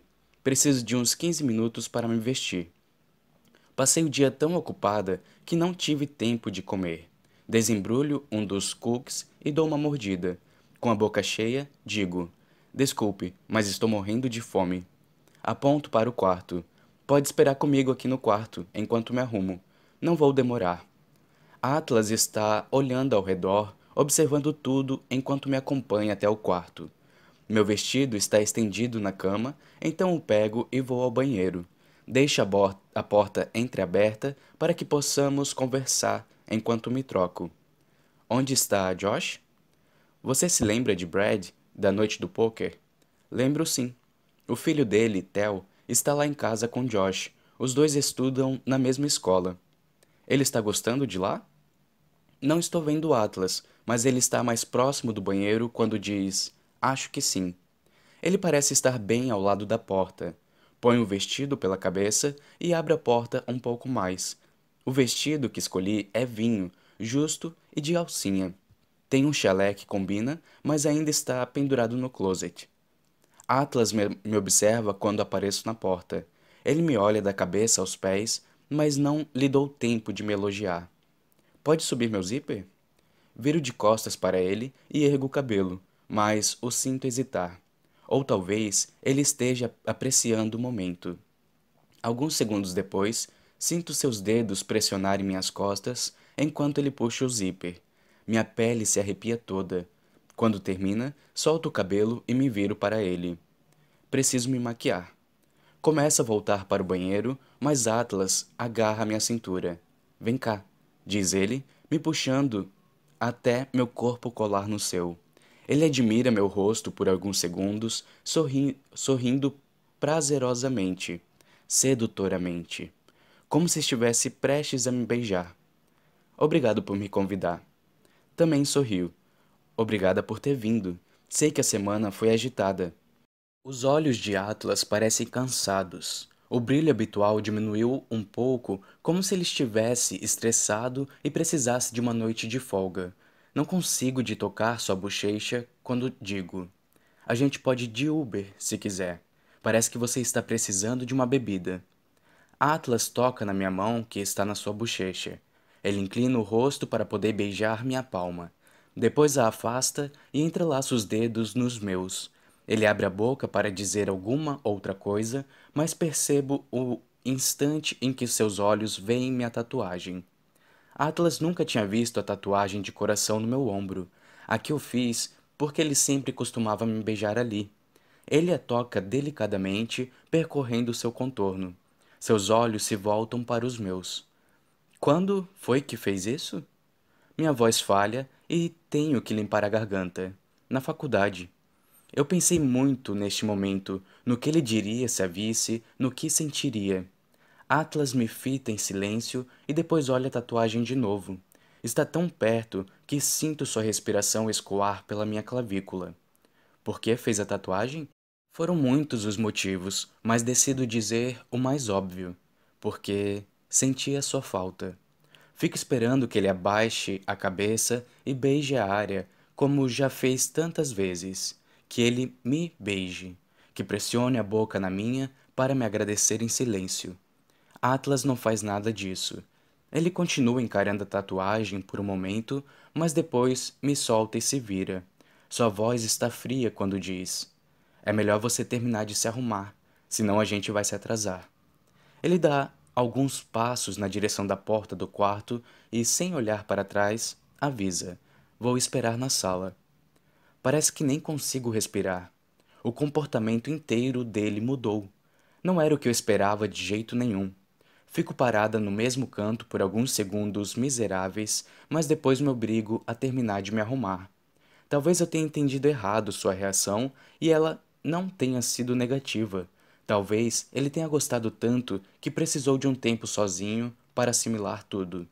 Seja qual for o motivo por trás de sua reação inesperada, Contenho as lágrimas que ardem nos meus olhos durante todo o tempo em que tento me maquiar. É algo inevitável. Talvez eu esteja magoada e eu não esperava que algo assim fosse acontecer esta noite. Vou até o closet, encontro os sapatos e pego o chalé, e estou quase que esperando nem encontrar mais Atlas quando saio do quarto. Mas ele ainda está aqui. Está encostado na parede do corredor, olhando fotos de M. Quando me escuta saindo, ele olha na minha direção e se vira para mim. Caramba! Ele parece genuinamente contente por estar perto de mim de novo, e suas mudanças de humor me deixam um pouco confusa. Você está linda, Lily. Gosto do elogio, mas não consigo ignorar o que acabou de acontecer. E se tem uma coisa que aprendi no meu relacionamento anterior, e ao testemunhar o relacionamento dos meus pais, é que eu me recuso a ficar com alguém que varre toda a sujeira para baixo do tapete. Eu quero que o tapete nem exista. Por que ficou chateado com a minha tatuagem? Minha pergunta o surpreende. Ele mexe na gravata e parece procurar alguma desculpa, mas nada lhe vem à mente, e o corredor continua em silêncio, exceto pelo momento em que ele inspira de maneira irregular, vagarosa. Não foi a tatuagem.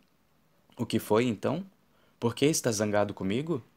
Não estou zangado com você, Lily, diz Atlas de maneira convincente, mas ele mudou depois de ver a tatuagem e não quero que a gente já comece com mentiras.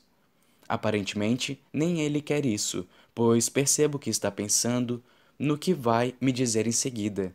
Ele parece constrangido, como se não quisesse estar tendo esta conversa, ou pelo menos não agora. Ele coloca as mãos no bol nos bolsos da calça e suspira. Naquela noite em que te levei ao pronto-socorro, eles enfaixaram seu ombro enquanto a gente estava lá. Sua voz parece sofrida, mas quando seus olhos encontram os meus, o sofrimento em sua voz não é nada em comparação à aflição que vejo ali. Ouvi quando você contou à enfermeira que ele te mordeu, mas eu não estava perto bastante para ver que. Ele para no meio da frase e engole em seco. Não estava perto o bastante para ver que você tinha essa tatuagem e que ele mordeu. Atlas para de falar de novo. Está tão chateado que nem consegue concluir a frase. Ele diz apenas outra coisa. Foi por isso que ele te mordeu? Porque leu seus diários e descobriu que sua tatuagem era por minha causa? Minhas pernas ficam bambas. Entendo porque Atlas não queria conversar sobre isso. É um assunto intenso demais para um papo casual enquanto estamos de saída. Sinto o estômago revirar e pressiono a palma da mão na barriga, preparada para responder, mas é difícil falar disso, sobretudo quando sei o quanto Atlas está se chateando por minha causa.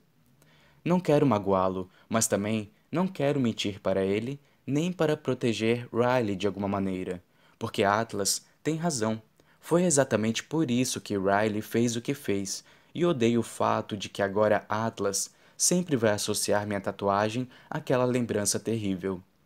A ausência de uma resposta minha serve de confirmação para ele.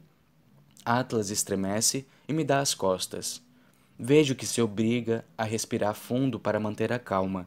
Ele parece querer explodir, mas Riley não está aqui para ser o alvo de sua explosão.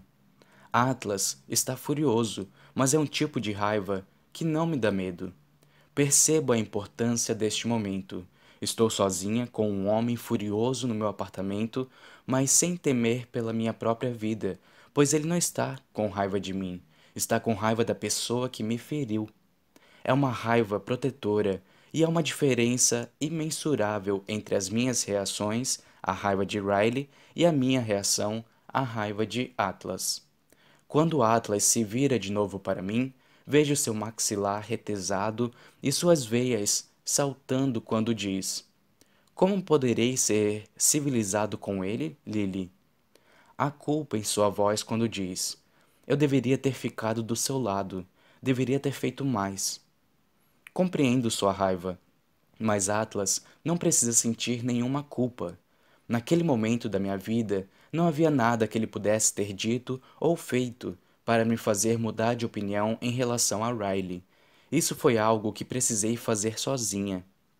Eu me aproximo de Atlas e me encosto na parede virada para ele. Ele faz o mesmo na parede oposta, então ficamos um de frente para o outro. Ele está lidando com muitas emoções no momento e quero lhe dar espaço para que o faça. Porém, também tenho muito a dizer a respeito da culpa que está sentindo. A primeira vez que Riley me bateu foi porque eu ri dele. Eu estava um pouco bêbada e achei que uma coisa era engraçada quando não era. Então ele me bateu com as costas da mão. Atlas precisa desviar o olhar depois de me ouvir dizer isso. Não sei se ele quer saber desses detalhes, mas faz um bom tempo que eu queria lhe contar tudo isso. Ele continua na mesma posição, mas parece estar usando todas as forças para não sair correndo atrás de, de Riley neste exato momento. Quando me encara de novo, esperando que eu termine de falar, seus olhos estão atentos.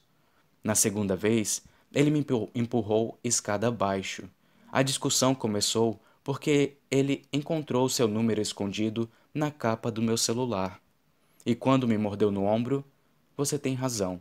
Foi porque tinha lido os diários e descoberto que minha tatuagem era por sua causa e que o imã que eu deixava na geladeira tinha sido um presente seu. Olha pa olho para baixo rapidamente, pois é difícil ver o quanto Atlas está ficando abalado. Antes eu pensava que as coisas que eu fazia justificavam as reações dele. Como se, caso eu não tivesse rido, talvez ele não tivesse batido em mim. Se eu não tivesse seu número no meu celular, talvez ele não tivesse ficado tão furioso a ponto de me empurrar da escada. Atlas nem está mais me olhando. Está com a cabeça encostada na parede, encarando o teto, assimilando tudo, paralisado pela raiva. Sempre que eu começava a me sentir culpada e a justificar as ações de Riley, eu pensava em você. Eu me perguntava qual teria sido sua reação e a comparava à de Riley, porque eu sabia que teria sido diferente.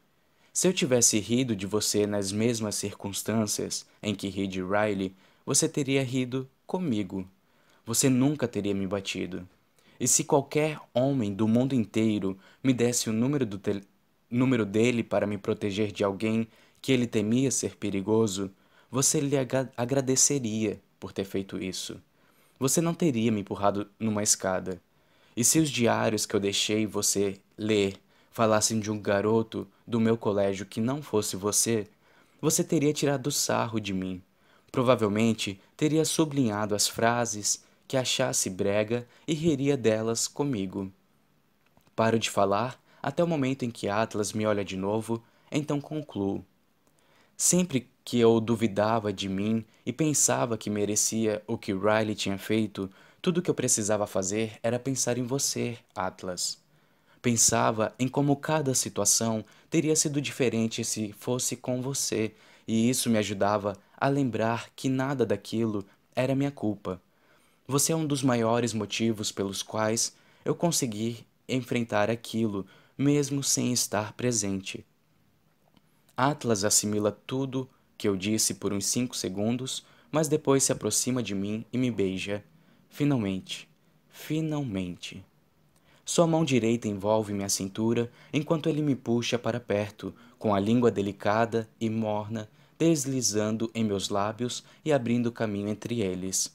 Sua mão esquerda serpenteia pelo meu cabelo até a palma se ajustar na parte de trás da minha cabeça. Um carretel de desejo começa a se desenrolar dentro de mim. Não há nenhuma hesitação em seu beijo. Sua boca encontra a minha com confiança e a minha reage a ela com alívio. Puxo, querendo absorver seu calor. Sua boca e seu toque são familiares, porque já fizemos isso antes, mas ao mesmo tempo é algo completamente novo, pois este beijo é composto de ingredientes completamente novos. Nosso primeiro beijo era composto de medo e inexperiência juvenil. Esse beijo é esperança, é conforto e segurança e estabilidade. É tudo o que estava faltando na minha vida adulta e estou tão feliz que Atlas e eu temos um ao outro novamente que poderia até chorar. Capítulo 21 Atlas Muitas coisas na minha vida já me deixaram com raiva, mas nada me deixou tão furioso como ver a tatuagem de Lily e as marcas de cicatrizes em forma de mordida que a cercavam. Nunca vou entender como um homem é capaz de fazer isso com uma mulher. Nunca vou entender como um ser humano é capaz de fazer isso com alguém que ele deveria amar e querer proteger. No entanto, o que eu entendo é que Lily merece algo melhor, e eu serei a pessoa que vai lhe dar esse algo melhor, começando por este beijo que não conseguimos interromper. Sempre que paramos para nos olhar, voltamos ao beijo na mesma hora, como se tivéssemos de compensar todo o tempo perdido num único beijo.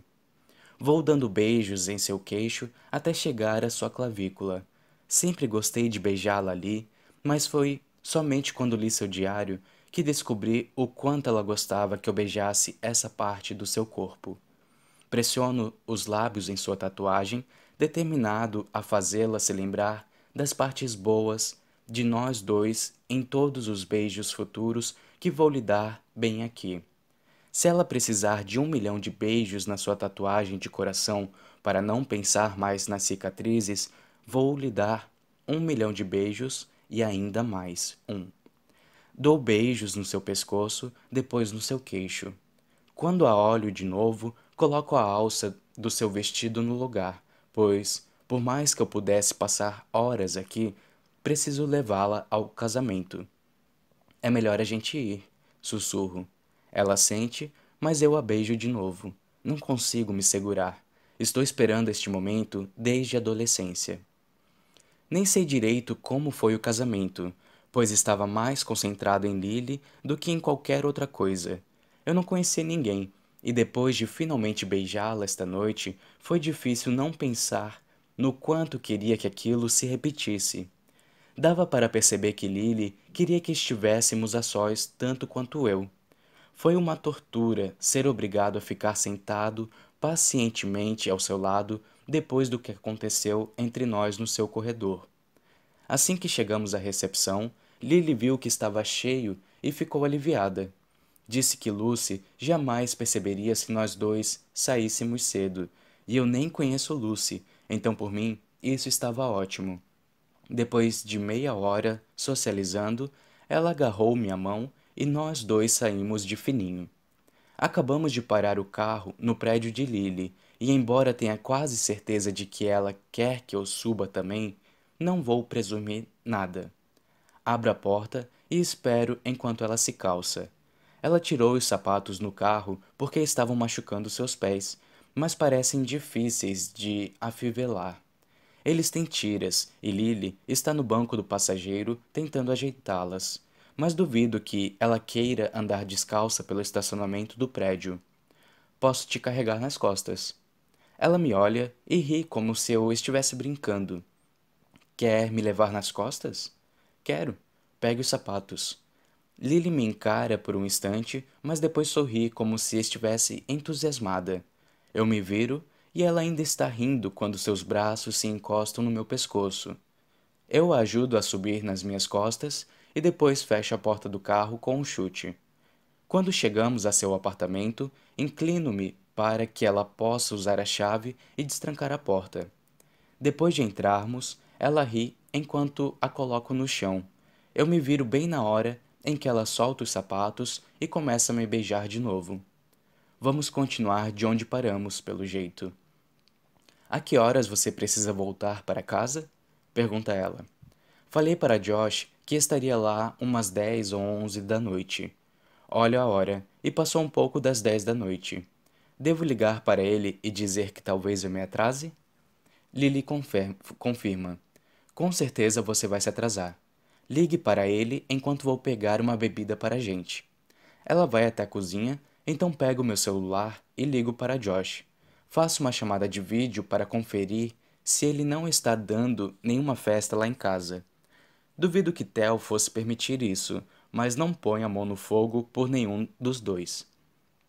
Quando Josh atende a chamada de vídeo, o celular está no chão. Vejo seu queixo e a luz da televisão. Ele está segurando um controle. A gente está no meio de um torneio, explica. Só queria saber como estão as coisas por aí. Tudo bem? Tudo, grita Tel.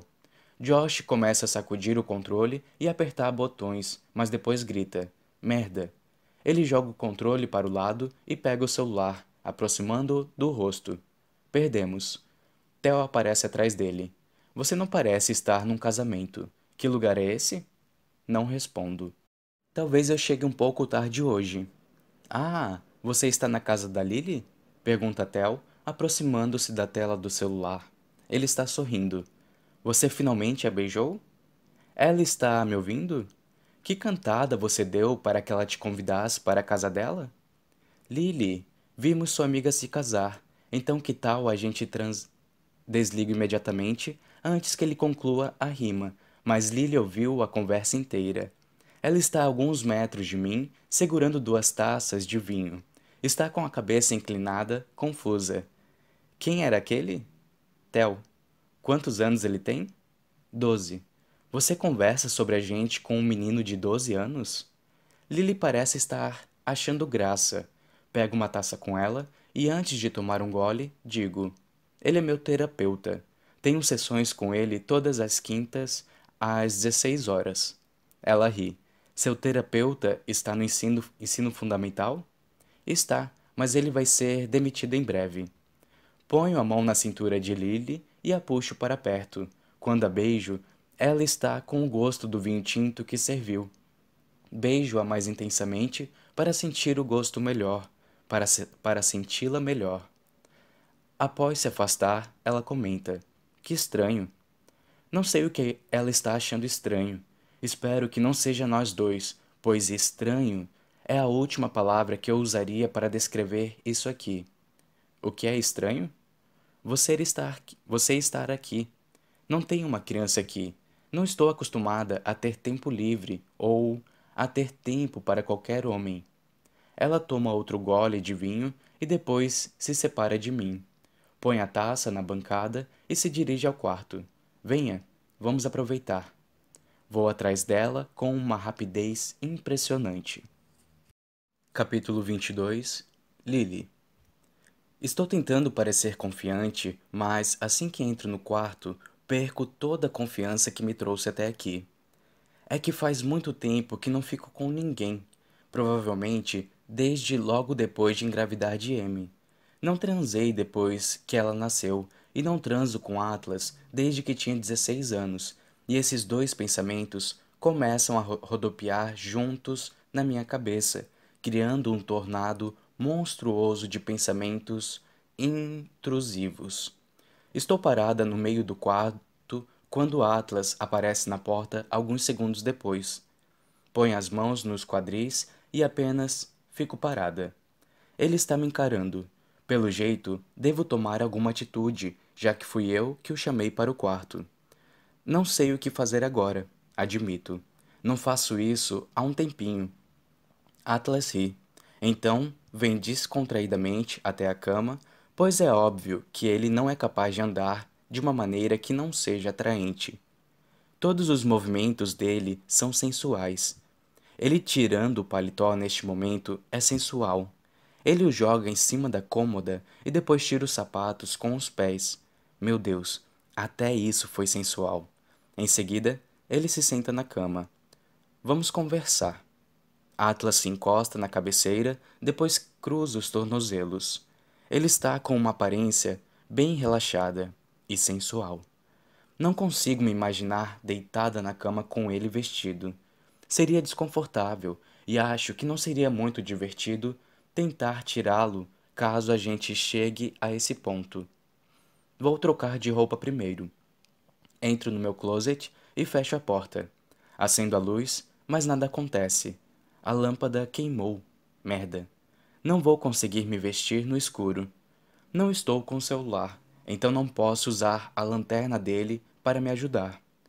Faço o que posso, mas demora um pouco para puxar o zíper para baixo.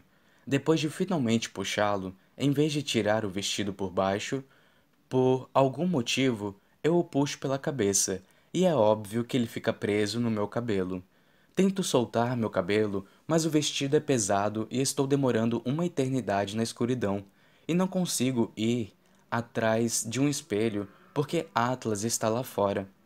Continuo tentando soltá-lo. Depois de alguns minutos frustrante, Atlas finalmente bate a porta.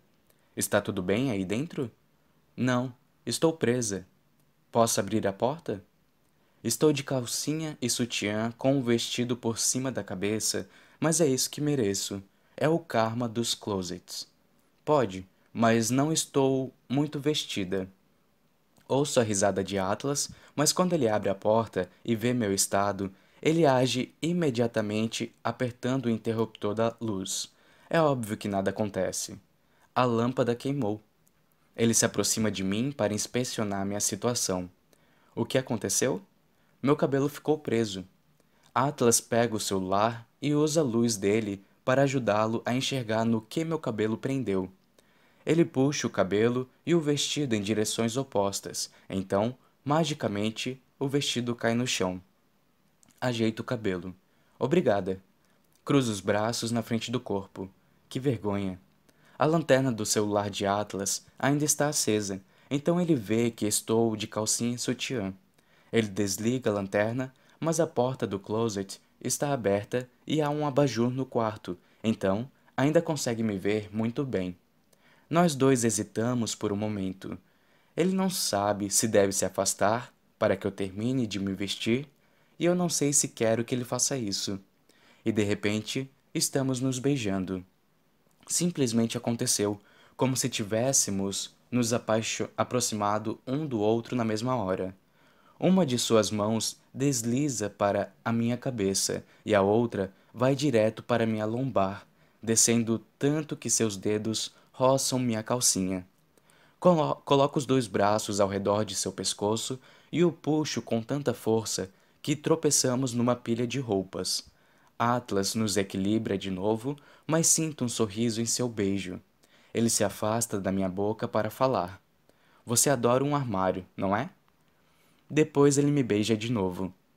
A gente se agarra no closet por alguns minutos e é igual à lembrança que eu tenho de todas as vezes que nos agarrávamos escondidos quando éramos mais novos.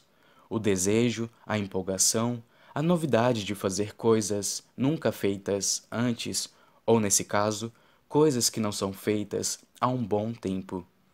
Isso me faz pensar no quanto eu adorava ficar na cama com ele. Quer a gente estivesse se beijando, conversando ou fazendo outra coisa, as lembranças que criei com ele no meu quarto estão entre as minhas recorda recordações favoritas. Ele está beijando meu pescoço quando sussurro: Me leve para a cama. Atlas não hesita. Desliza as mãos pela minha bunda e agarra minhas coxas, me erguendo. Ele me carrega para fora do closet, atravessa o quarto e me coloca no colchão antes de vir para cima de mim. Senti-lo contra meu corpo só me deixa ainda mais desesperada por ele, mas Atlas trata o momento como costumava tratar nossos beijos de antigamente, com paciência e determinação, como se me agarrar já bastasse, como se me beijar já fosse um privilégio. Não sei onde ele encontra paciência para isso, pois eu meio que quero que ele tire a roupa e me trate como se esta fosse sua única chance de ficar comigo. Talvez ele o fizesse se pensasse assim, mas nós dois sabemos que é apenas o começo. Ele está indo devagar porque foi o que lhe pedi. Tenho certeza de que, se eu lhe pedisse para ir mais rápido, ele também atenderia ao meu pedido. Atlas atencioso. Acabamos chegando a um momento em que precisamos decidir. Tenho uma camisinha na gaveta e ele provavelmente tem um tempinho antes de precisar ir embora. Mas quando paramos de nos beijar, por tempo bastante para nos olharmos, ele balança a cabeça. Nós dois estamos ofegantes e um pouco cansados de tanta agitação. Então ele sai de cima de mim e se deita de costas. Atlas ainda está vestido. Ainda estou de calcinha e sutiã. Não fomos mais longe do que isso. Por mais que eu queira, sussurra ele, não quero ir embora logo depois. Ele se deita de lado e coloca a mão na minha barriga. Está me fitando com olhos desejosos, como se quisesse dizer: deixa pra lá, e me possuir. Suspiro e fecho os olhos. Às vezes, eu odeio as responsabilidades. Atlas ri, então o sinto se aproximar. Ele beija o canto da minha boca e diz: eu não preciso ir agora. Quando diz isso, seu dedo indicador desliza para baixo da costura da minha calcinha, logo abaixo do meu umbigo. Ele a puxa para um lado e para o outro, aguardando alguma reação. Ergo os quadris, esperando que isso encerre a conversa. Parece que cada parte do meu corpo está pegando fogo quando ele desliza mais dois dedos para baixo da calcinha. Então, quando sua mão inteira se mexe, eu me perco por completo. Estremeço e agarro o lençol dos dois lados do corpo, arqueando as costas e os quadris e me pressionando contra sua mão. Atlas traz sua boca até a minha, mas não me beija. Fica perto dos meus lábios, usando o movimento dos meus quadris e os sons dos meus gemidos para guiá-lo até o fim. Ele é extremamente intuitivo. Não demora muito antes que eu me contraia em sua mão, abaixando o pescoço dele para que eu possa beijá-lo até que acabe. Quando acaba, ele tira a mão da minha calcinha, mas a deixa em cima de mim enquanto me recupero.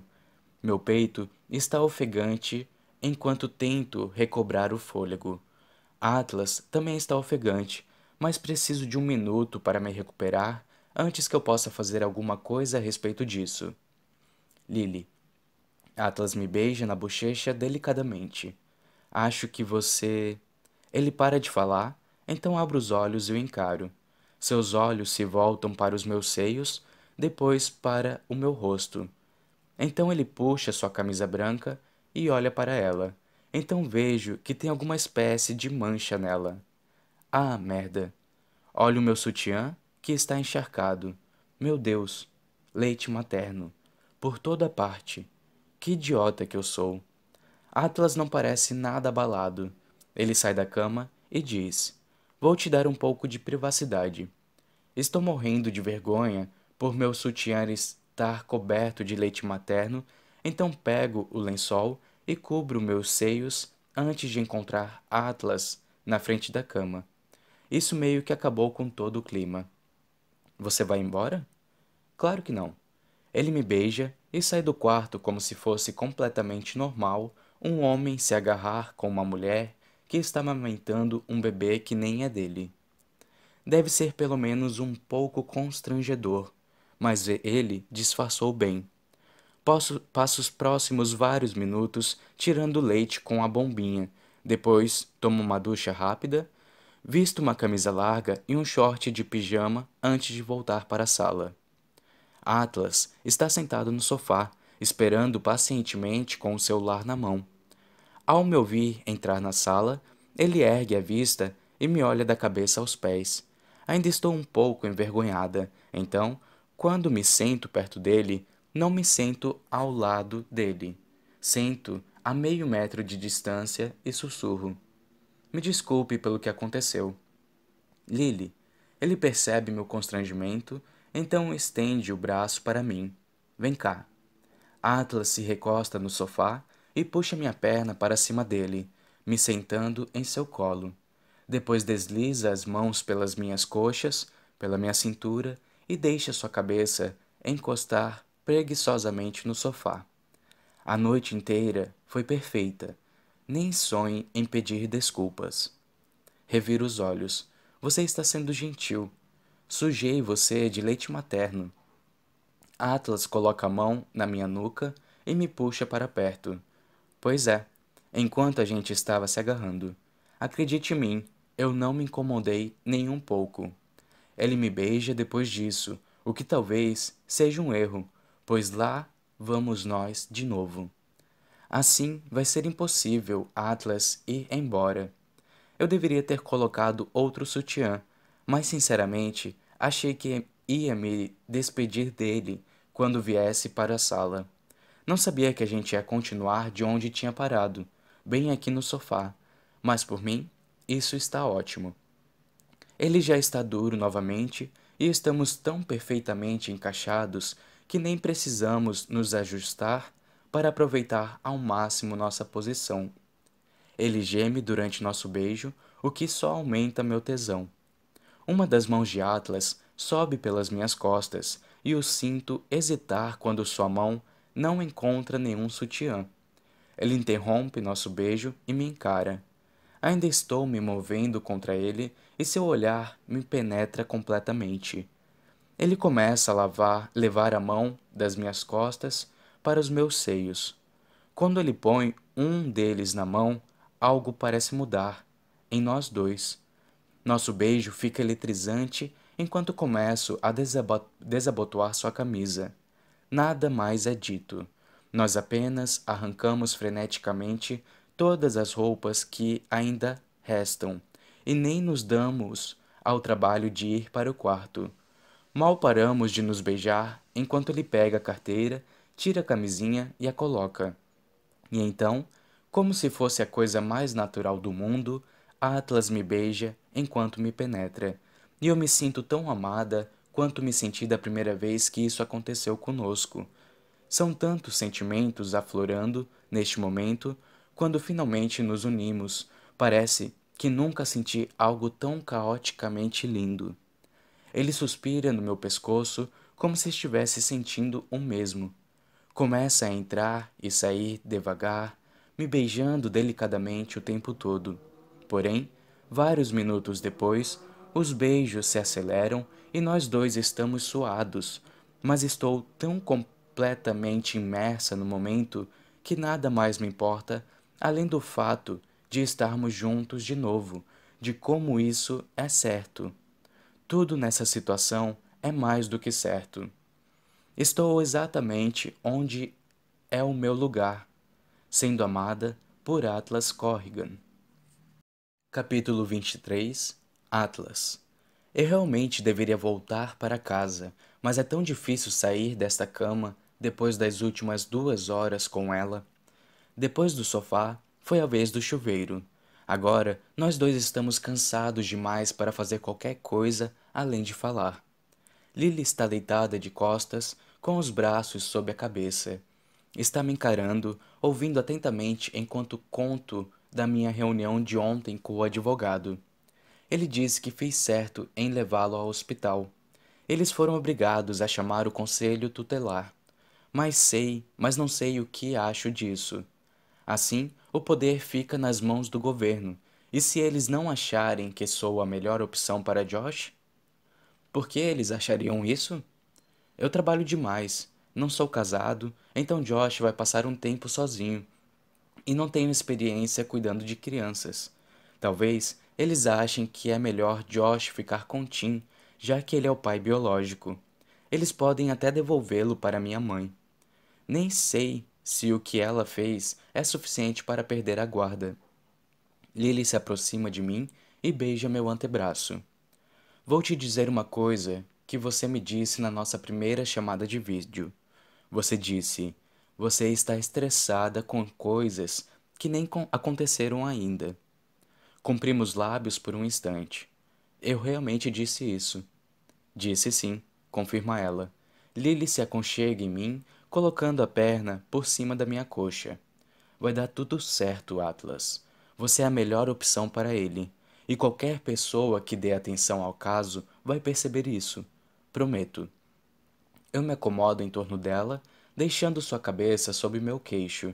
É incrível que, apesar de termos passado por muitas mudanças físicas desde a adolescência, nós ainda nos encaixamos perfeitamente um no outro. Eu estava querendo te perguntar uma coisa, diz ela, afastando-se o suficiente para me olhar. Se você se lembra da nossa primeira vez? Do que aconteceu mais tarde naquela noite, depois que meu pai bateu em você? O fato de ela estar pensando nisso não me surpreende, porque isso também passou pela minha cabeça. É a primeira vez que ficamos juntos desde aquela noite que teve um fim tão terrível, então é difícil não comparar os dois momentos.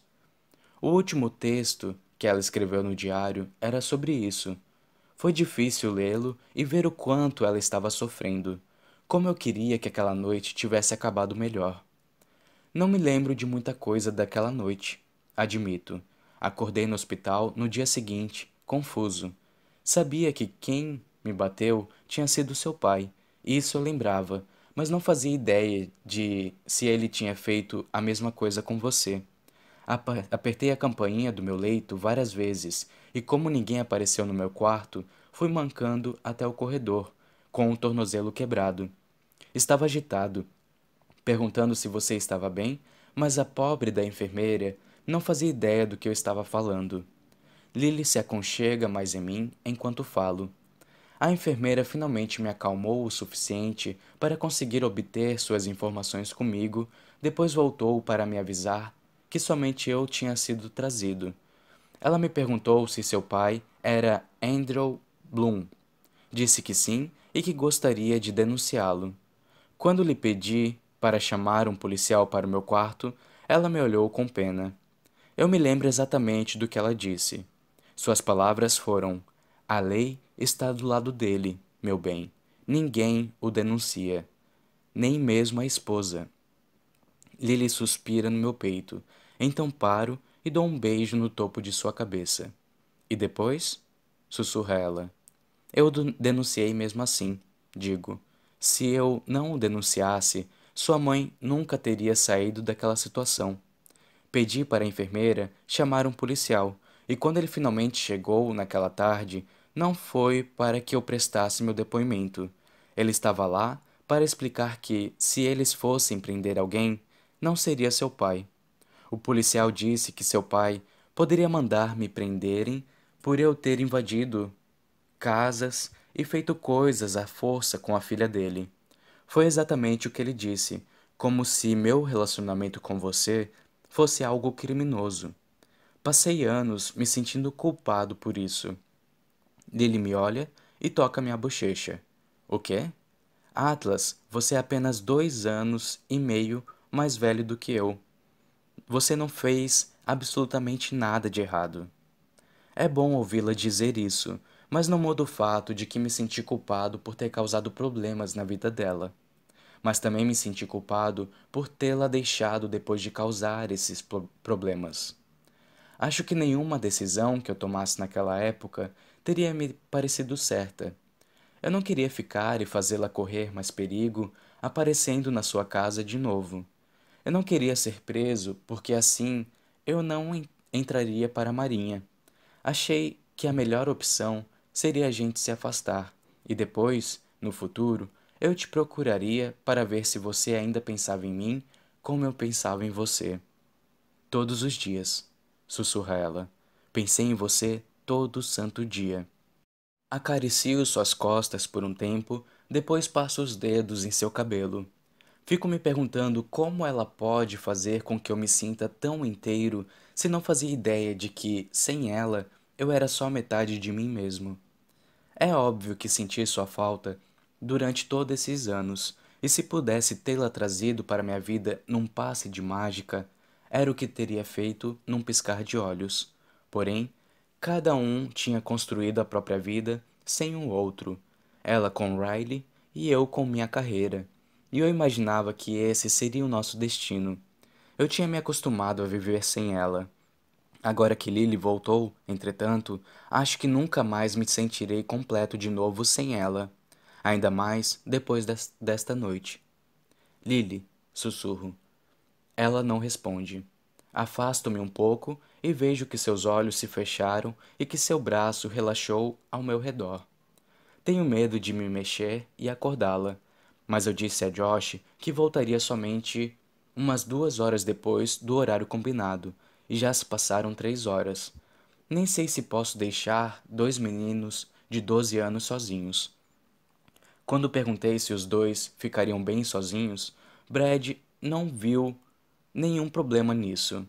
E se ele nem deixa Tel ter celular, duvido que fosse permitir que eu os deixasse sozinhos se ele próprio já não tivesse feito o mesmo com Tel.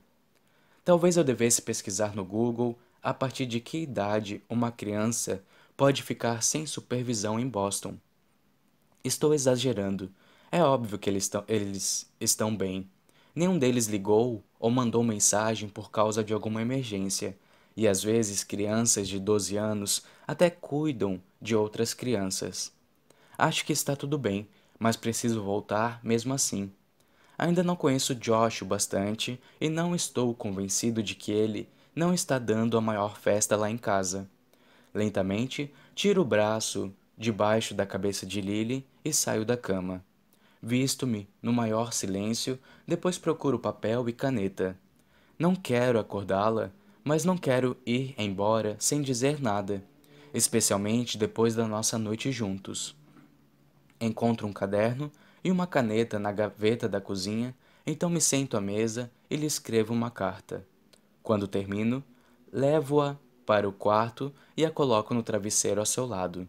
Então lhe dou um beijo de boa noite. Capítulo 24 Lily Tem alguma coisa batendo dentro da minha cabeça e fora da minha cabeça. Afasto o rosto do travesseiro e sinto a baba no meu queixo, enxugo-a com a ponta da fronha. Sento e vejo que Atlas deixou uma carta ao meu lado. Estendo o braço para pegá-la, mas ouço a batida de novo. Então coloco a carta debaixo do travesseiro para mais tarde e me obrigo a criar algum espaço no meu cérebro enevoado para poder entender o que está acontecendo neste momento. M está na casa da minha mãe. Acabo de ter a melhor noite de sono dos últimos dois anos. Tem alguém batendo na porta. Pego o celular na mesa de cabeceira e tento me concentrar na tela. Tem várias ligações perdidas de Riley, então fico preocupada de ter alguma coisa errada. Mas a única notícia que minha mãe mandou foi uma foto de M tomando café da manhã meia hora atrás. Ufa, M está bem. Relaxo na mesma hora, mas como não sei, como sei que provavelmente é Riley batendo a porta, não consigo relaxar tanto assim. Já vou, grito. Visto algo rapidamente, uma camiseta e uma calça jeans, e abro a porta para deixá-lo entrar. Ele passa direto por mim, entrando no apartamento sem ser convidado. Está tudo bem? Pergunta ele, parecendo estar em pânico, mas também aliviado por ver que estou viva. Eu, estou, eu estava dormindo. Está tudo bem. Dá para perceber que ele está irritado. Riley dá uma olhada, pela sala procurando Amy. Ela passou a noite na casa da minha mãe. Ah, ele está decepcionado. Tentei ligar porque queria vir buscá-la e passar algumas horas com ela. Você não atendeu e sempre está acordada a essa hora, diz Riley, com a voz ficando mais baixa depois que vê o sofá. Nem preciso olhar o sofá para saber o que ele está vendo. Com certeza, minha camiseta e minha calcinha ainda estão jogadas no encosto do móvel. Vou ligar para minha mãe e avisar que você vai passar lá. Vou pegar o celular no quarto, esperando que Riley não esteja prestes a fazer alguma per nenhuma pergunta. Ele está estragando o bom humor em que Atlas me deixou ontem à noite. Quando volto à sala, paro enquanto procuro o contato da minha mãe no celular. Riley está segurando uma taça de vinho, inspecionando-a. É a que Atlas usou. A minha está ao lado dela, na bancada. Um sinal evidente de que havia alguém aqui comigo ontem à noite bebendo vinho. Antes que minha calcinha fosse tirada e largada no sofá. Vejo o ciúme de Riley transbordar quando ele põe a taça na bancada e me olha. Alguém passou a noite aqui? Não me dou ao trabalho de negar. Sou adulta, adulta e solteira. Bem, talvez eu não esteja mais solteira, mas isso já é outra questão. Estamos divorciados, Riley. Você não pode me fazer esse tipo de pergunta. Talvez tenha sido a coisa errada a se dizer, pois Riley reage imediatamente e dá dois passos rápidos na minha direção. Não posso te perguntar se alguém passou a noite no apartamento onde minha filha mora? Recuo um passo. Não foi isso que eu quis dizer. E eu não levaria ninguém para perto dela sem sua aprovação, motivo pelo qual ela está com minha mãe. Os olhos de Riley estão semicerrados, acusadores. Ele parece enojado de mim. Você não permite que ela durma na minha casa, mas a deixa em outro canto quando quer dar para alguém? Ele ri. Que mãe excelente você é, Lily. Agora sou eu que estou ficando com raiva. É apenas a segunda vez que ela dorme em outro lugar desde que nasceu quase um ano atrás. Não tente me fazer sentir vergonha por ter tirado uma noite para mim mesma. E quando eu tiro uma noite para mim, o que eu faço nela não é da sua conta. Riley está com aquele olhar, a expressão vazia e distante que sempre aparecia pouco antes de ele ir longe demais. Minha raiva se transforma em medo na mesma hora, e quando Riley vê que estou me afastando, ele faz um barulho de raiva, um barulho gutural e furioso de frustração que reverbera pela sala. Ele sai do meu apartamento, batendo a porta com força. Ouço gritar a palavra porra no corredor. Não sei ao certo qual o motivo da sua raiva de mim. É porque estou seguindo em frente com a minha vida? É porque minha mãe está com M? Ou é porque deixo M dormir com minha mãe, mas ainda não me sinto à vontade para deixá-la dormir na casa dele? Talvez Riley esteja com raiva de todas essas três coisas de uma vez. Exalo para me acalmar, aliviada por ele ter ido embora. No entanto, Antes que eu possa pensar no que fazer em seguida, Riley está novamente abrindo a porta. Ele me olha do corredor de um jeito muito frio quando pergunta: É ele? Sinto o coração preso na garganta quando ele diz isso. Riley não diz o nome de Atlas, mas a quem mais estaria se referindo? Não nego imediatamente, e isso já é confirmação suficiente para ele. Riley olha ao teto um instante, depois balança a cabeça. Então eu tinha mesmo razão para me preocupar com ele naquela época? Os últimos minutos foram uma montanha russa de emoção, mas nada foi mais tumultuoso do que a pergunta que acaba de sair da sua boca. Dou alguns passos e paro perto da porta, preparada para fechá-la na cara dele depois de dizer o que estou pensando. Se realmente acha que eu teria te traído, vá em frente, acredite nisso. Não tenho energia para continuar te convencendo do contrário. Já te expliquei antes e não vou repetir. Eu jamais teria te deixado para ficar com Atlas. E não te deixei para ficar com Atlas. Eu te deixei porque mereço ser tratada melhor do que como você me tratava. Vou fechar a porta, mas antes que eu possa dar um passo para trás, Riley se move para frente e me empurra até me encostar na porta aberta da sala. Seus olhos estão repletos de fúria quando ele desliza a mão esquerda na base do meu pescoço, fazendo pressão como se quisesse me deixar parada. Ele bate a palma direita na porta, ao lado da minha cabeça, e fico tão assustada que fecho os olhos na mesma hora, sem querer ver o que vai acontecer em seguida. Sinto uma onda tão intensa de medo e ansiedade me invadir que tenho medo de desmaiar. Sinto a respiração de Riley na minha bochecha, atravessando seus dentes cerrados, pois seu rosto está bem próximo do meu. Meu coração está tão acelerado que, com sua mão me pressionando desse jeito, é impossível que ele não esteja sentindo meu, me meu medo latejar na sua palma. Quero gritar, mas estou morrendo de medo de fazer barulho e deixá-lo ainda mais nervoso. Vários segundos se passam entre o momento em que Riley me segura na porta e o momento em que ele começa a perceber o que fez, o que mais ele provavelmente estava prestes a fazer. Meus olhos ainda estão fechados, mas sinto remorso na maneira como ele se inclina para frente e pressiona a testa na porta, bem ao lado da minha cabeça.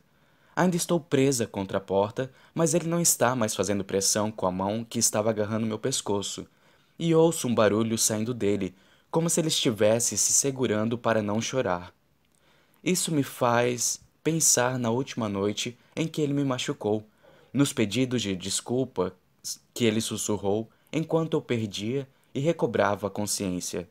Desculpe, desculpe, desculpe. Estou de coração partido, pois Riley não mudou absolutamente nada. Por mais que esperasse que isso tivesse acontecido e por mais que saiba que ele quer mudar, ele continua sendo o mesmo homem que sempre foi.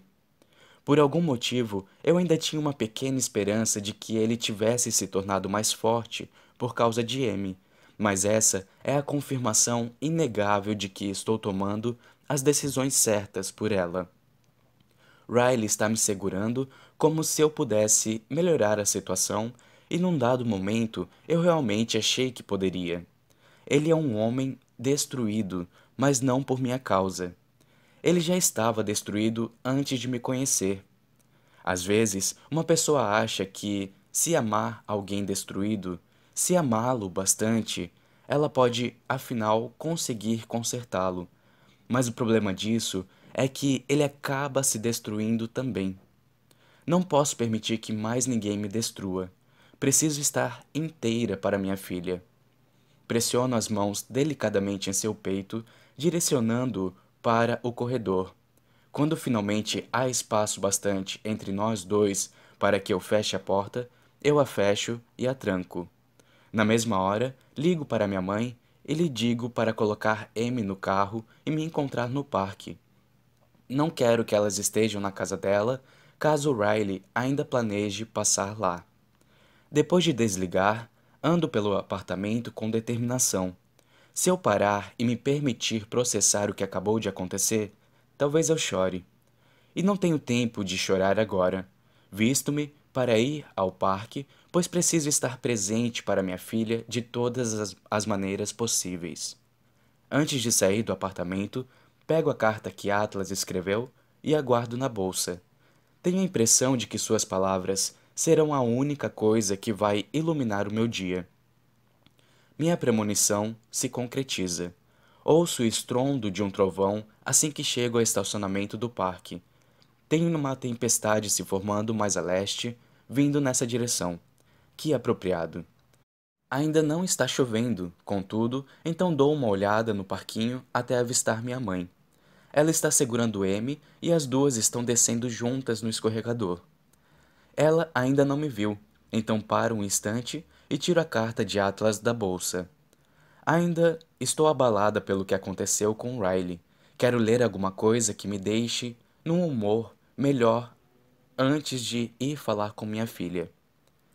Querida Lily, peço desculpas por ter ido embora sem me despedir, mas você pega no sono com muita facilidade. Não me incomodo, gosto de te ver dormindo, mesmo quando é num carro, no meio de um encontro. Às vezes, quando éramos mais novos, eu ficava observando você dormir.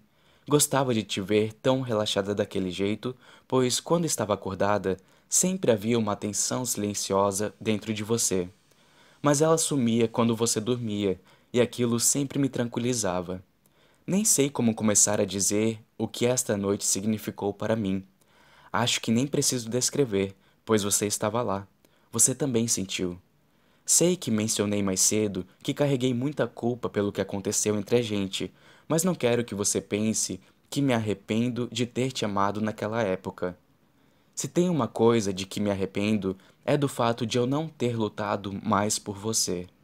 Acho que a maior, maior parte da minha culpa vem disso, de saber que se eu não tivesse te deixado, você jamais teria conhecido um homem que acabaria te machucando da mesma maneira como seu pai machucava sua mãe.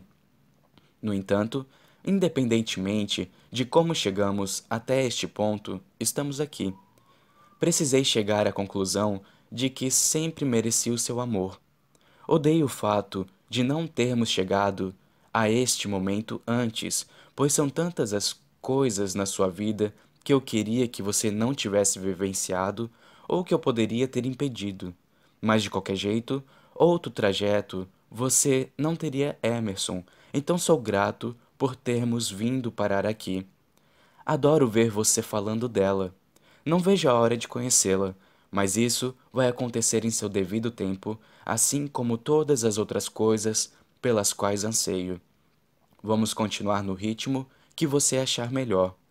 Se for para falar com você todos os dias, ou te ver apenas uma vez ao mês, qualquer coisa é melhor do que os anos que precisei passar sem saber nada a seu respeito. Estou tão feliz por você estar feliz é tudo o que eu sempre quis para você. Mas vou te dizer uma coisa: não tem nada melhor do que saber que agora é comigo que você vai ser feliz. Com amor, Atlas. Estremeço tanto que quase rasgo a carta ao meio quando alguém bate à minha janela. Tomo um susto e vejo minha mãe parada ao lado do carro. M se alegra ao me ver pelo vidro, e só seu sorriso já me faz sorrir também.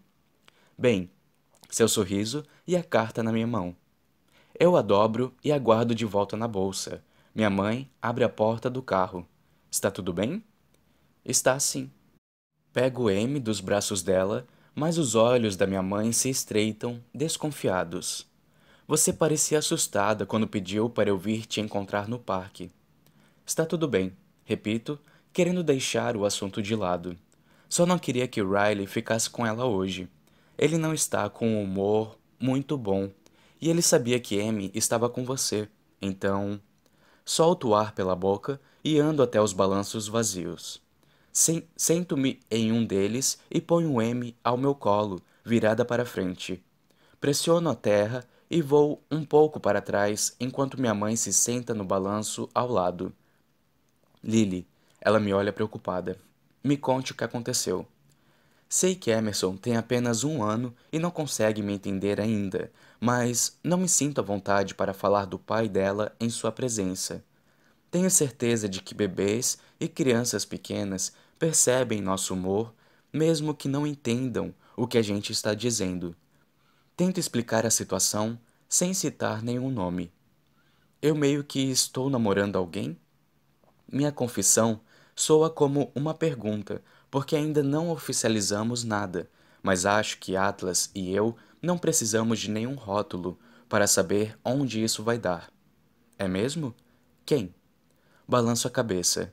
Não vou dizer que é a Atlas, embora ela provavelmente não fosse saber de quem estou falando.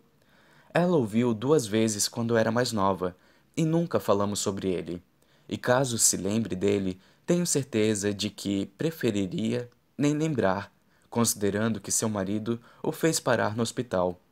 Talvez um dia eu precise apresentar Atlas oficialmente para minha mãe, e não quero que ela o reconheça do meu passado, senão ela poderia se sentir muito envergonhada. É só um cara que conheci, ainda é recente, mas suspiro e pressiono a terra de novo para nos empurrar um pouco para trás. Riley descobriu e não está nada contente.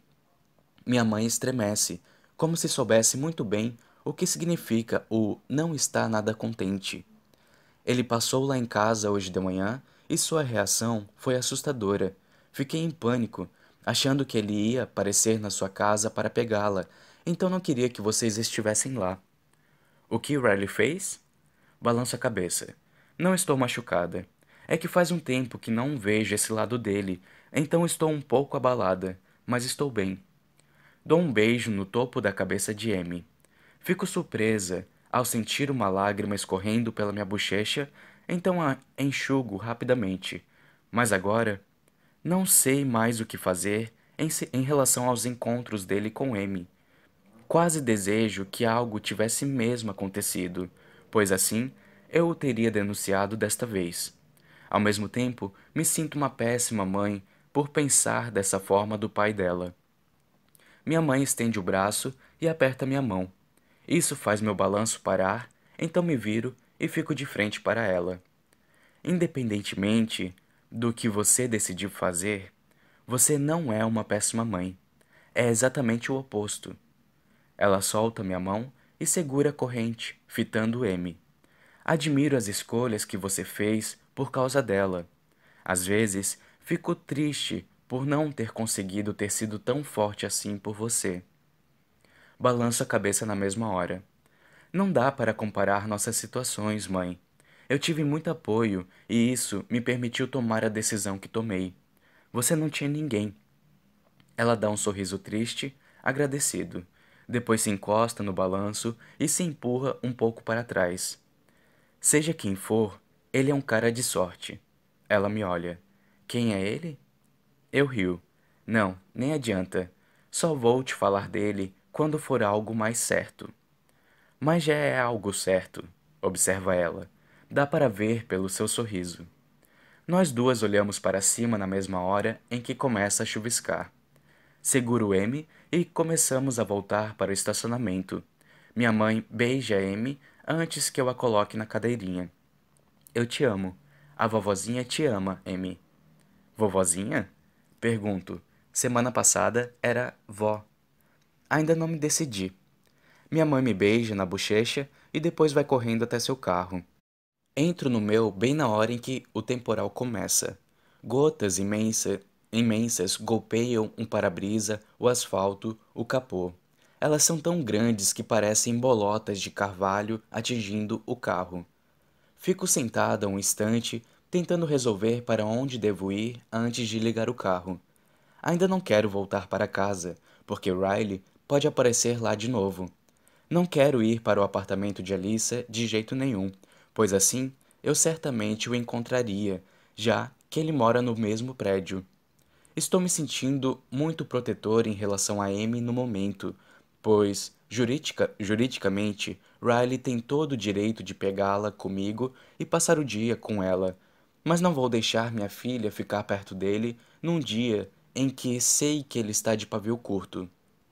Olho o retrovisor e Amy está simplesmente sentada, quietinha, observando a chuva pela janela.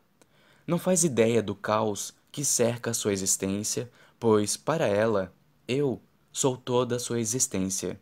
Sua confiança inteira é depositada em mim.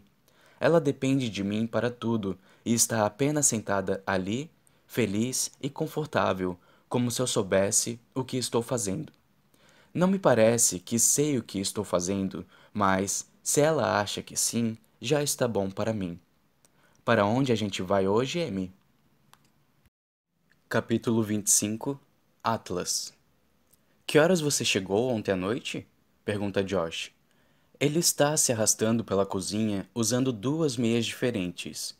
Uma delas fui eu que comprei para ele e a outra é minha. Theo e Josh estavam dormindo quando cheguei, mas mesmo assim acordei três horas antes deles. Brad veio buscar Theo uns vinte minutos atrás. Não é da sua conta. Aponto para a mesa onde está seu dever de casa que ele ainda não terminou.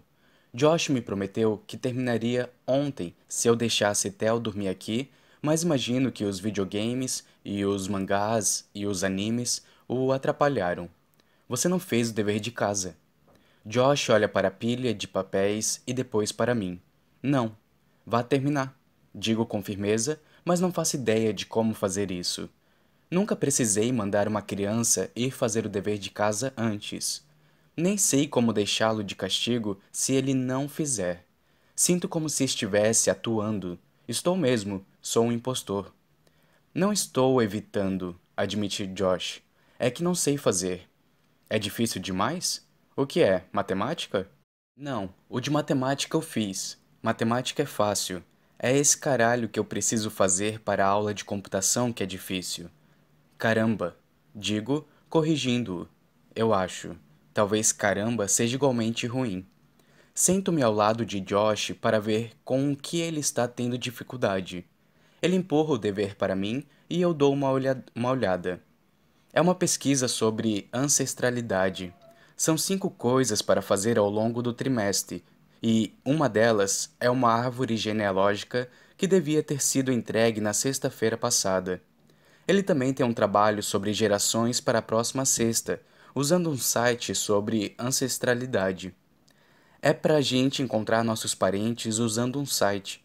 Não sei o nome de nenhum deles, nem por onde começar. Admite. Você sabe o nome de alguém? Balanço a cabeça.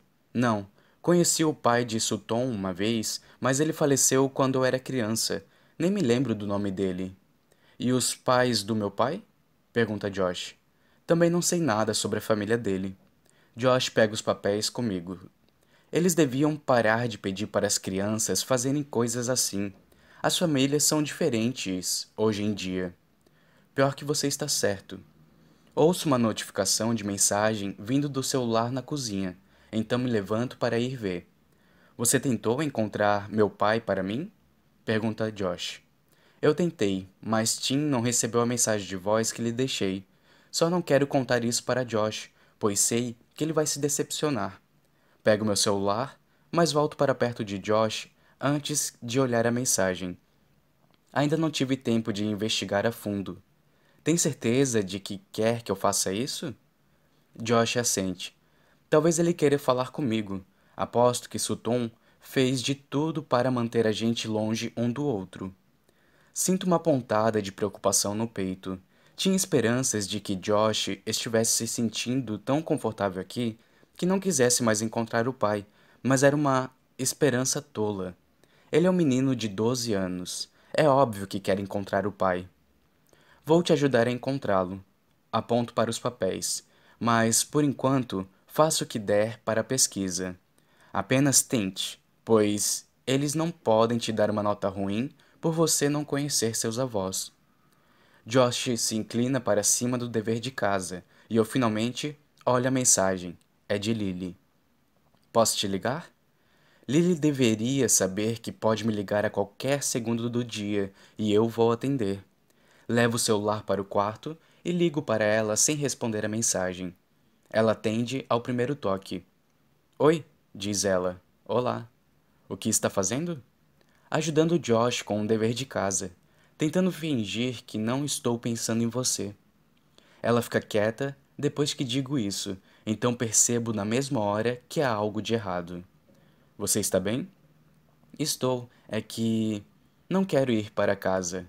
Será que posso dar uma passada aí? Claro que sim. Amy ainda está com sua mãe?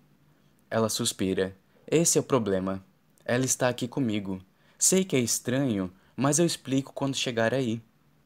Se ela vai trazer Emerson para minha casa, é porque há mesmo algo de errado.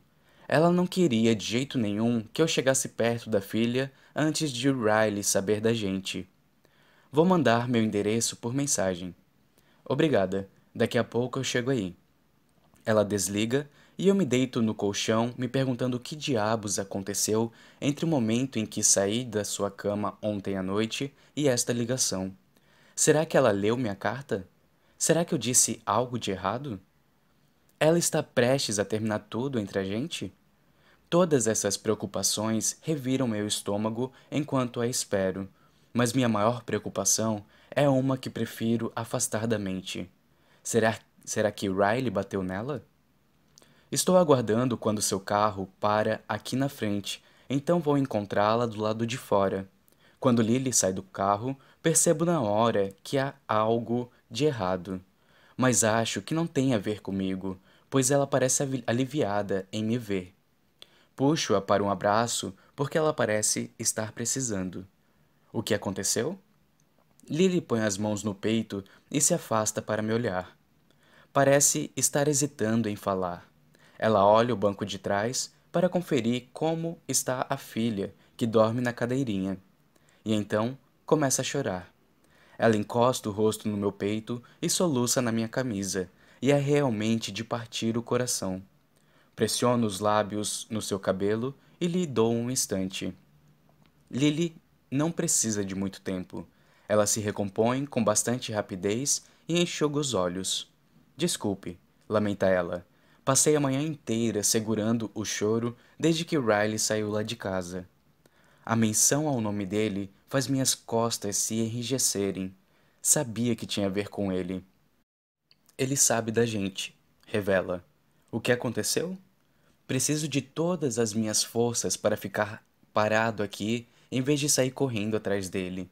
Meus ossos parece, parecem estalar de raiva. Está machucada? Não mas ele está muito chateado e não quero ficar em casa sozinha no momento. Sei que eu ainda não devia trazer Amy para perto de você, mas me sinto mais segura com ela aqui do que se Riley tentasse passar lá em casa e levá-la. Desculpe, só não quero estar num lugar onde ele possa me encontrar. Levanto seu rosto para que ela possa me encarar. Gosto que esteja aqui, vocês duas. Pode passar o dia inteiro se quiser. Ela expira e pressiona os lábios nos meus. Obrigada.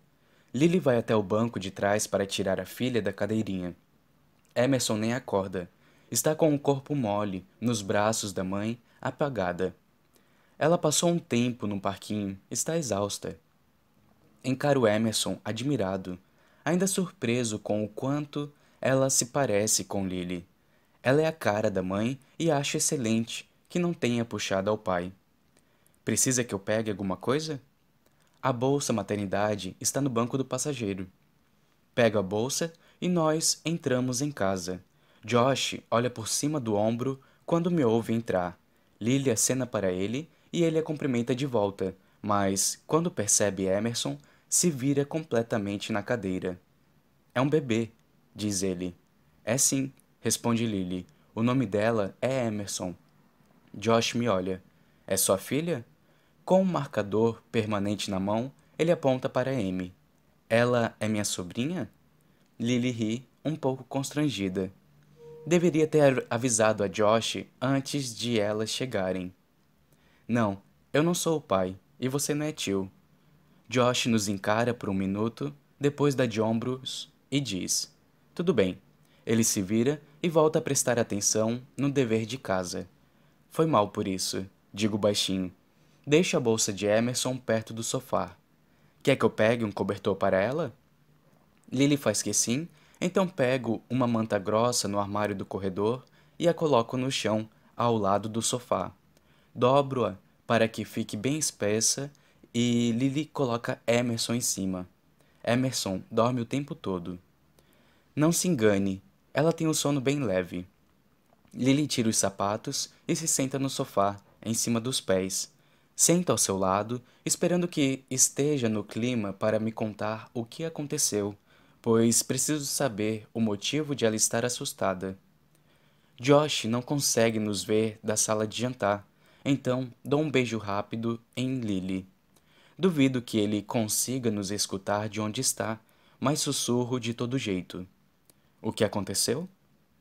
Ela suspira profundamente e se encosta no sofá, virada para mim. Riley apareceu para buscar Amy e eu não, não o estava esperando. Ele viu nossas taças de vinho, minhas roupas, juntou dois mais dois e reagiu exatamente como eu temia. Como ele reagiu? Ficou furioso, mas foi embora antes que a situação se tornasse feia demais. Feia demais? O que isso significa? Ele sabe que era eu? Lilia sente. Foi praticamente a primeira coisa que ele perguntou.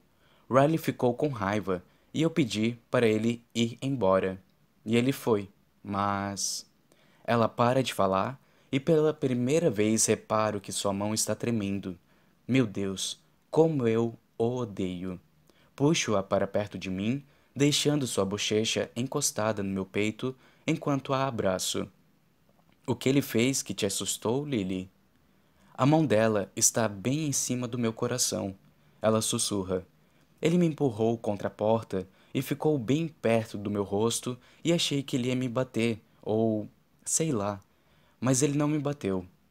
Ela deve ter sentido meu coração disparar no peito, pois ergue a cabeça e me olha. Eu estou bem, Atlas. Juro. Depois disso, não aconteceu nada. É que faz muito tempo que não o vejo furioso daquele jeito. Ele te empurrou contra a porta. Isso não é nada. Lily desvia o olhar e encosta a cabeça de novo no meu peito. Eu sei, eu sei. É que não sei o que fazer depois disso. Não sei o que fazer a respeito de Amy. Eu estava quase deixando que ela dormisse na casa dele, e agora não quero nem que ele tenha direito a visi vi visitas sem supervisão. Riley não merece visitas sem supervisão. Você precisa entrar na justiça. Lily suspira, e dá para perceber que essa deve ser a parte de sua vida que mais a estressa. Não consigo nem imaginar como deve ser para ela vê-lo ir embora com sua filhinha no carro, sabendo do que ele é capaz. Que bom que ela veio para cá hoje.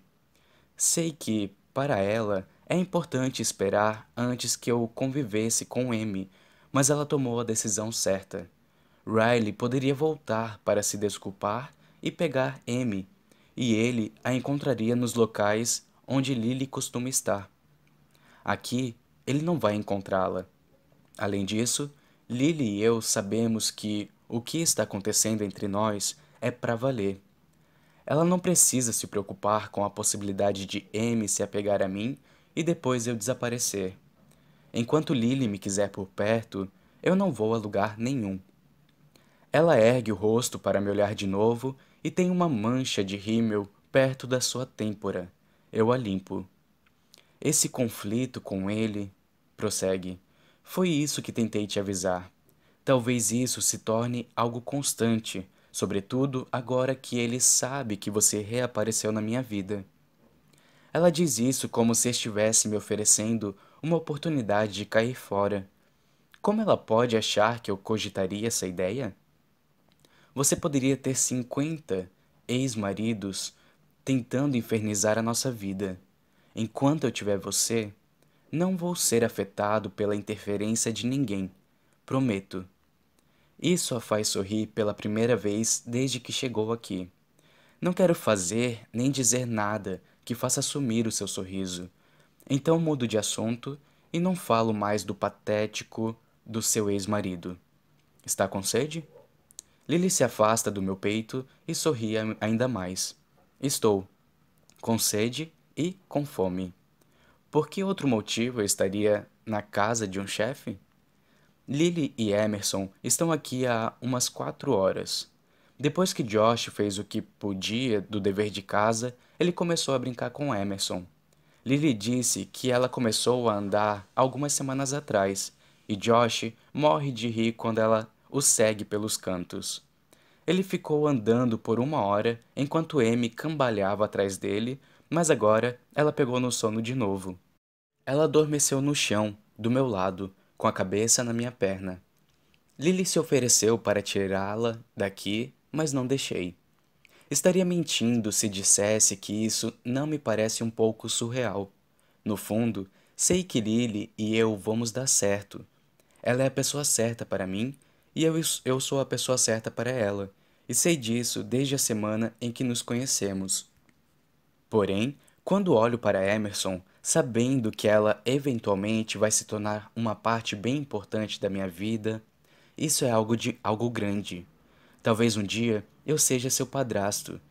É provável que eu vá influenciar mais a sua vida do que seu pai biológico, pois dele e eu vamos acabar morando juntos. Vamos acabar nos casando.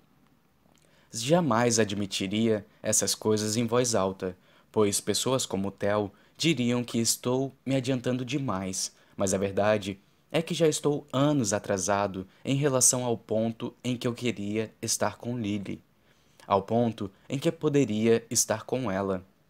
Hoje é um dia importantíssimo, mesmo que eu passe meses sem ver Emerson. Hoje pode ser o primeiro dia que estou passando com alguém que algum dia pode vir a se tornar minha filha. Ponho os fios finos de cabelo ruivo atrás da orelha de Emerson e tento entender de onde está vindo parte da raiva de Riley. Ele deve imaginar como Lily Estar com outra pessoa vai afetar seu relacionamento com Emerson. Lily está com Emerson na maior parte do tempo, então quem quer que Lily escolha para participar de sua vida também vai passar a mesma quantidade de tempo com Emerson. Não estou justificando o comportamento de Riley de maneira alguma. Se dependesse de mim, ele arranjaria um emprego no Sudão e a gente só precisaria lidar com ele uma vez ao ano. Mas essa não é a realidade. Riley mora na mesma cidade que a filha e sua ex-esposa está com outra pessoa. Isso não deve ser fácil para ninguém. Por mais que eu entenda como isso deve ser difícil para ele, jamais vou entender como Riley não percebe que é o único culpado aqui. Se ele tivesse sido um homem mais maduro, mais racional, Lily jamais o teria deixado. Ele estaria com a esposa e a filha, e eu e Lily nem estaríamos nos falando. Estou preocupado por Lily. Receio que Riley seja um pouco como, como minha mãe e que decida retalhar, brigando só por brigar mesmo, sem ter nenhum outro motivo. Você denunciou Riley alguma vez? Pergunto, olhando para Lily. Ela está sentada no chão ao meu lado, observando Emerson dormir na minha perna. Não, Ouço um pouco de vergonha em sua voz. Vocês dois têm um acordo de guarda compartilhada? Ela sente. Tenho guarda total dela, mas há requisitos.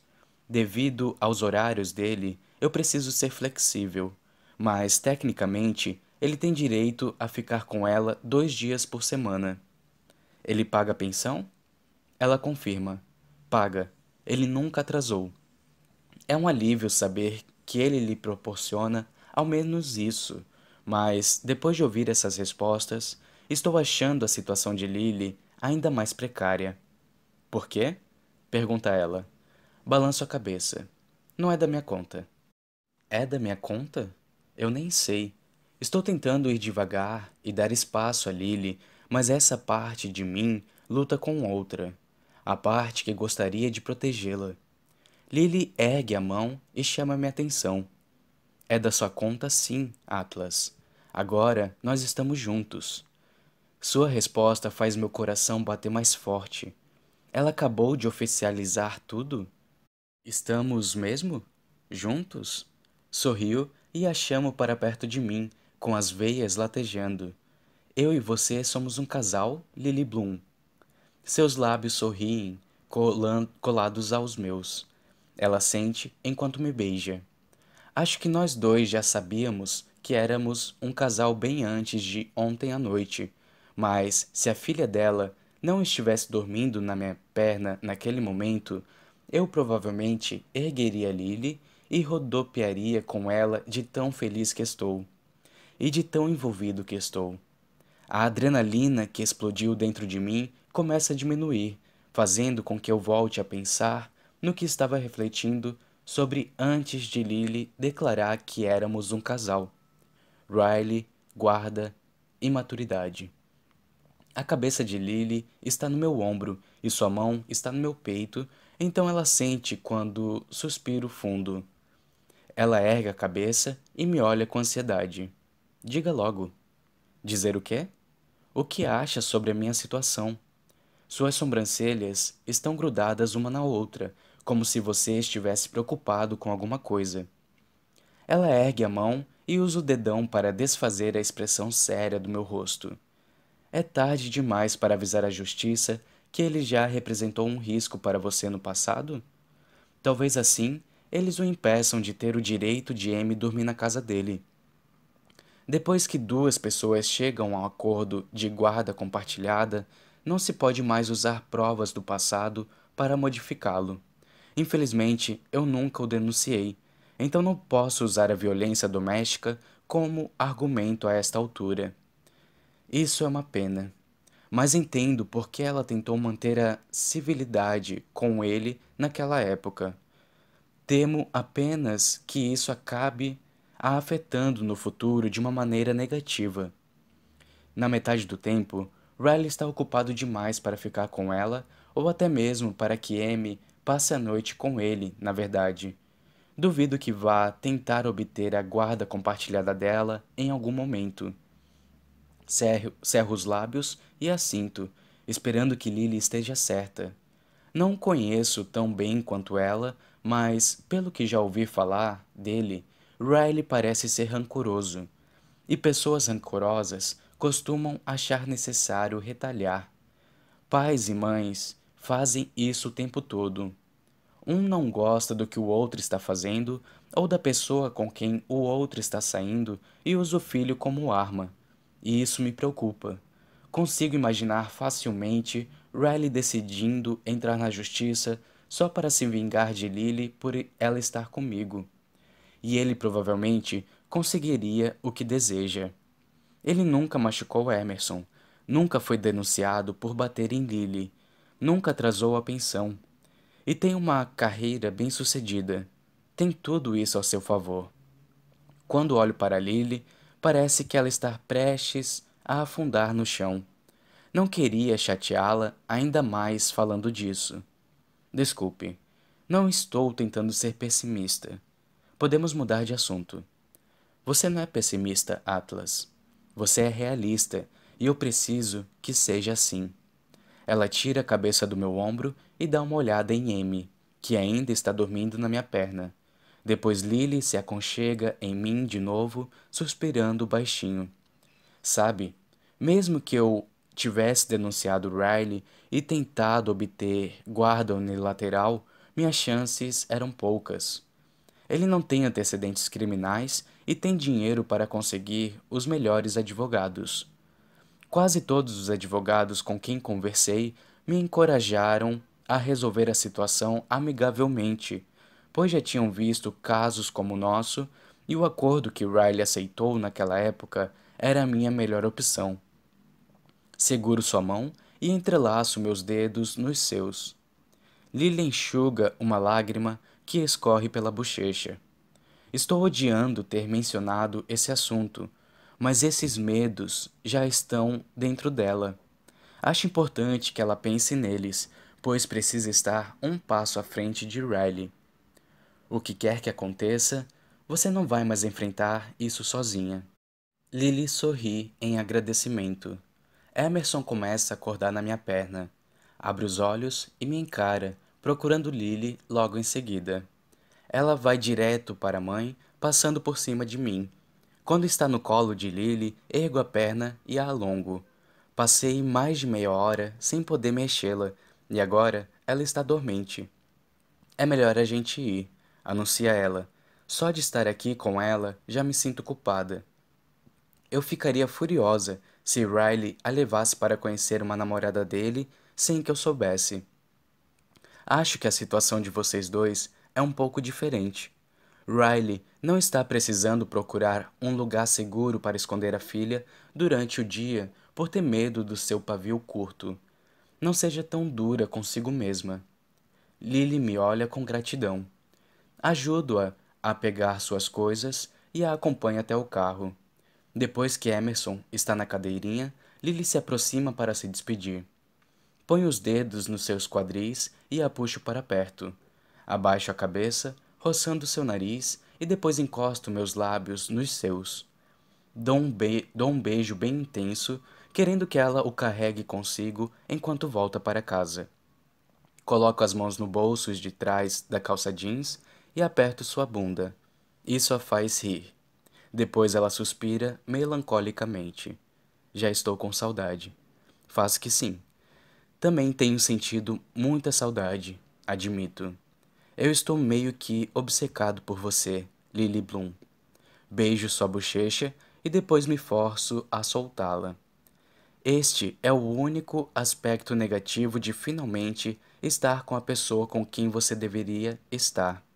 Você passa anos desejando ficar com ela e quando ela enfim se torna uma parte importante da sua vida, de alguma maneira isso dói ainda mais.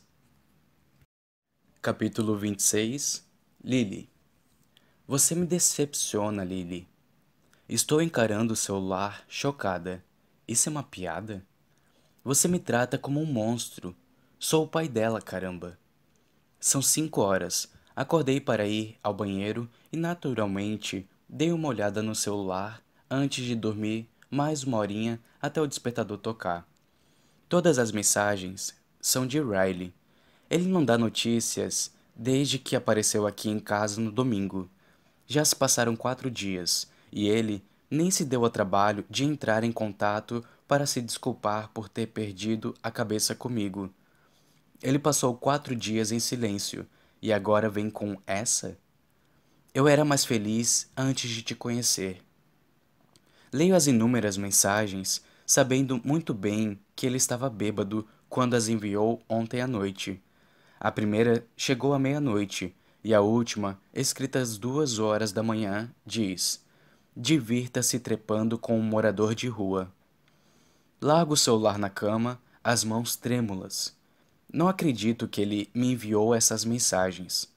Achei que os quatro dias de silêncio significassem remorso, mas está na cara que ele anda remoendo a raiva. Isso é bem pior do que eu imaginava. Tento voltar a dormir, mas não consigo. Eu me levanto e preparo uma xícara de café, mas estou enjoada demais para tomá-lo. Passo a próxima meia hora parada na cozinha, olhando para o nada, pensando sem parar nas mensagens. Quando Emerson finalmente acorda, fico aliviada. Vai ser ótimo me distrair com nossa rotina matinal agitada. Depois que a deixo com minha mãe, chego ao trabalho às oito horas em ponto. Sou a primeira na floricultura, então me ocupo o máximo possível até Serena e Lucy chegarem.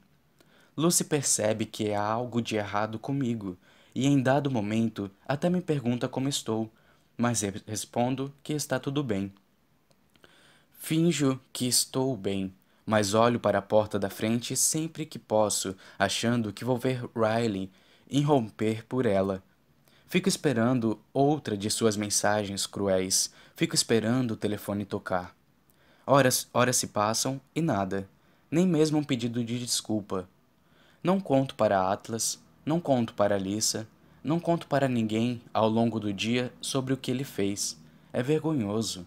As mensagens insultaram a Atlas e a mim. Não tenho ideia do que fazer, mas sei que não estou disposta a tolerar esse tipo de coisa.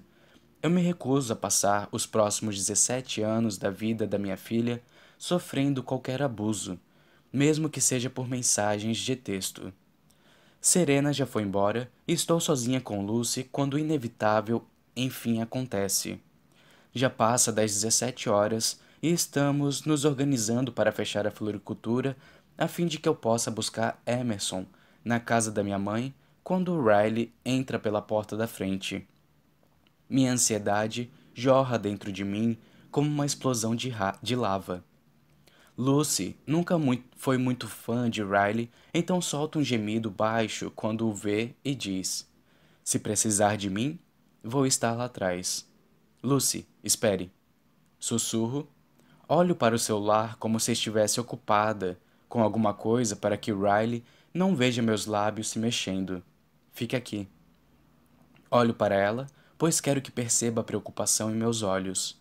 Ela apenas assente e vai fazer alguma coisa para fingir que está, está ocupada.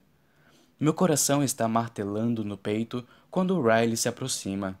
Nem tento disfarçar quando o encaro. Ele sustenta meu olhar por alguns segundos e depois olha Lucy de esguelha. Aponta a cabeça para o meu escritório. Podemos conversar? Já estou de saída. Minhas palavras saem com rapi rapidez e firmeza. Preciso ir buscar nossa filha. Veja a mão esquerda de Riley agarrar a be beirada do balcão. Ele aperta e os músculos do seu braço se contraem. Por favor, não vou demorar. Olho para Lucy. Você me espera para trancar? Ela sente, me tranquilizando. Então me viro e vou para o escritório. Ouço logo atrás de mim. Cruzo os braços na frente do peito e inspiro antes de conseguir encará-lo. Já estou de saco cheio do seu remorso. Quero arrancar essa expressão fechada da sua cara de tão furiosa que estou. Desculpe. Ele passa a mão no cabelo e estremece, aproximando-se. Bebi demais num evento ontem à noite e. Não digo nada. Eu nem lembrava que tinha mandado aquelas mensagens, Lily. Continua em silêncio. Ele começa a se inquietar, constrangendo-se com minha raiva. Põe a mão nos bolsos e fita os próprios pés. Você contou para Alissa? Não responda a sua pergunta. Na verdade, ela só aumenta minha raiva. Riley está mais preocupado com o que a irmã vai pensar dele do que com o, com o mal que está me causando? Não, mas contei para uma advogada. Minto, mas vai ser verdade assim que ele sair daqui. A partir de agora, vou documentar tudo o que ele fizer comigo. Atlas tem razão. Riley parece perfeito por fora, e se ele vai continuar com suas táticas abusivas, preciso de proteção para mim e para Emerson. Os olhos de Riley se voltam lentamente para os meus.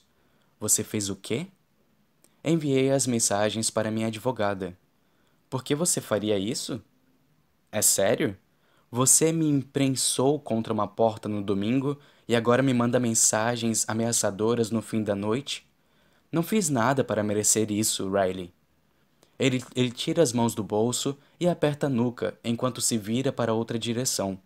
Alonga as costas e inspira pela boca. Riley parece prender o ar enquanto conta em silêncio, tentando amenizar a raiva que cresce dentro de si. Nós dois sabemos o quanto essas técnicas deram certo no passado. Quando ele se vira, não há mais remorso. Você não está enxergando um padrão? É mesmo tão burra assim? É óbvio que eu enxergo um padrão, mas acho que estamos vendo dois padrões diferentes. Nós passamos um ano bem, Lily. Não tivemos nenhum problema até ele dar as caras de novo. Agora estamos brigando o tempo todo e você ainda está trazendo advogados para a história, é?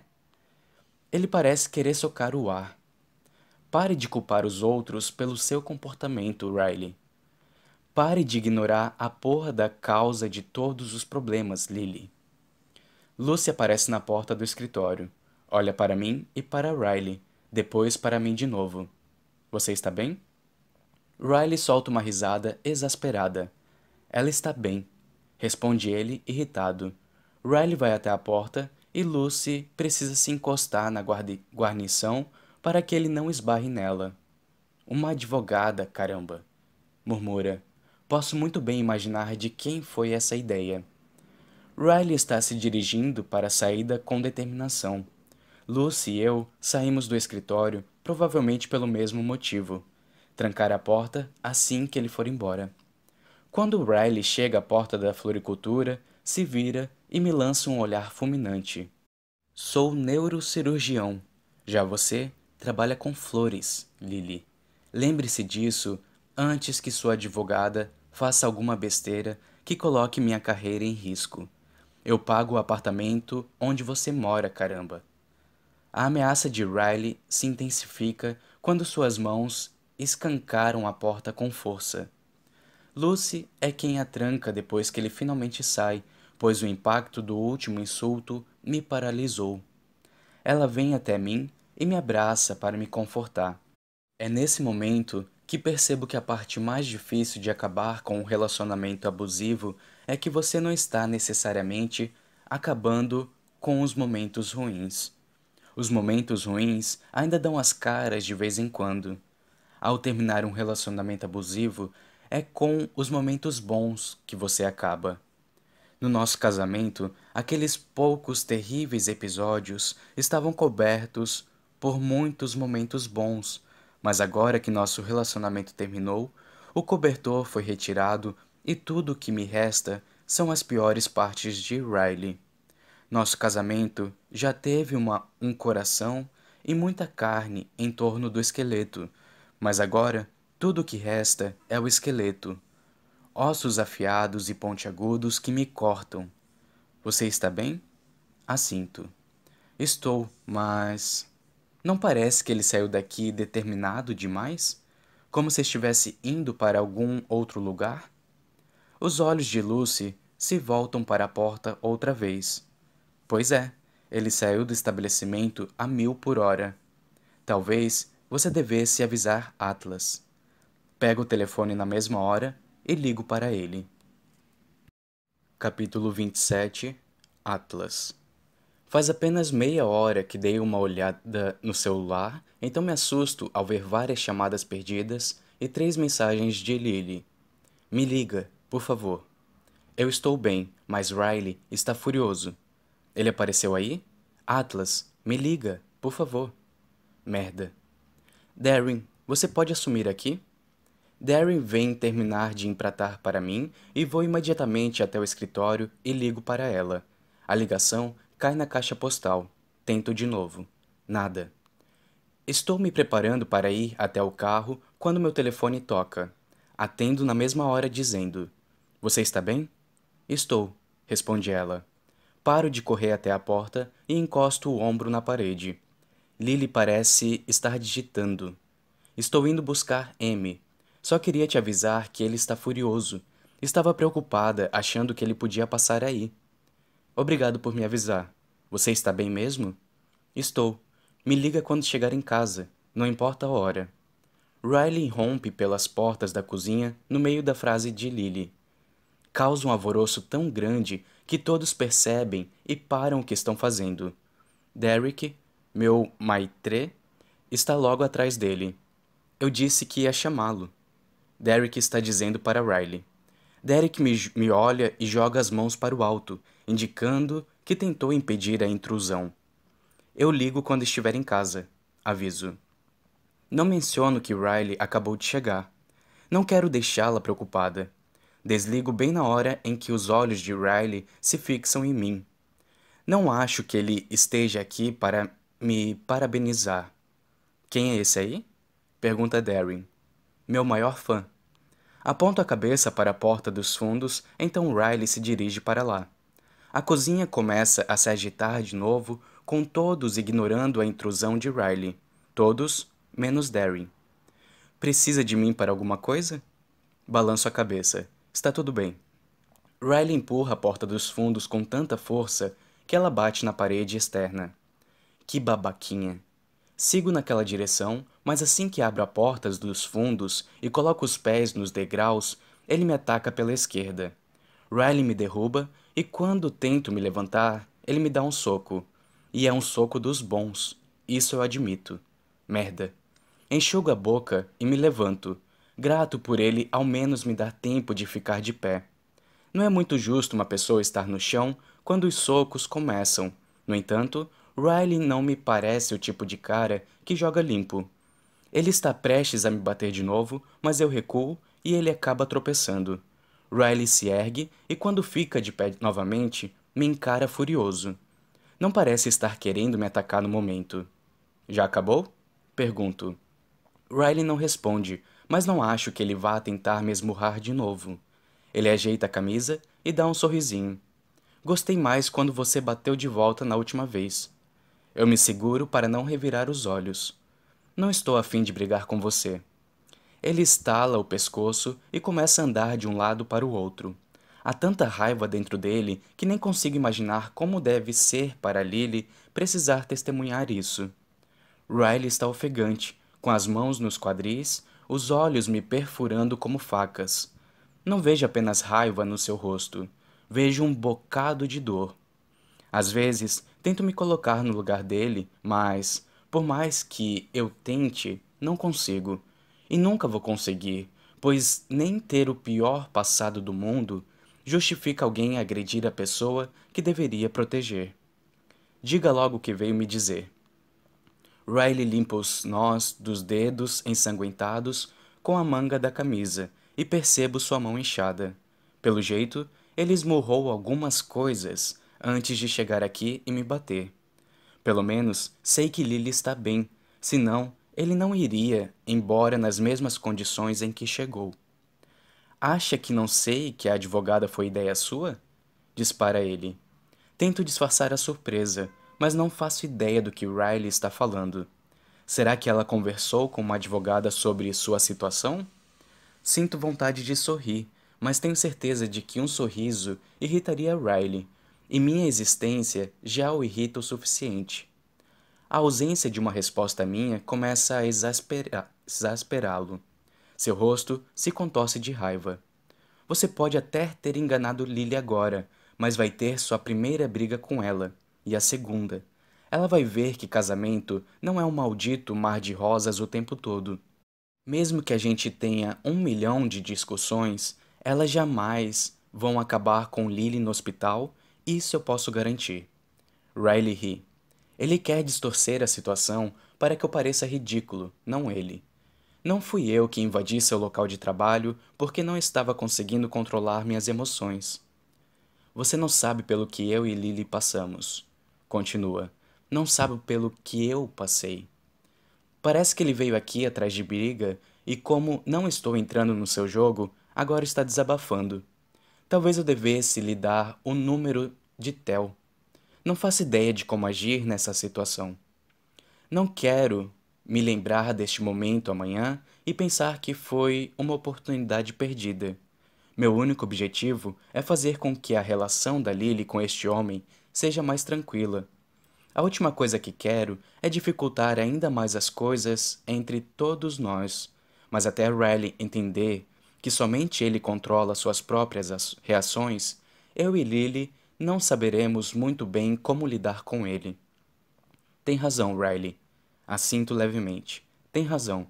Eu não sei pelo que você passou. Sento-me no degrau para mostrar que ele não precisa se sentir ameaçado por mim.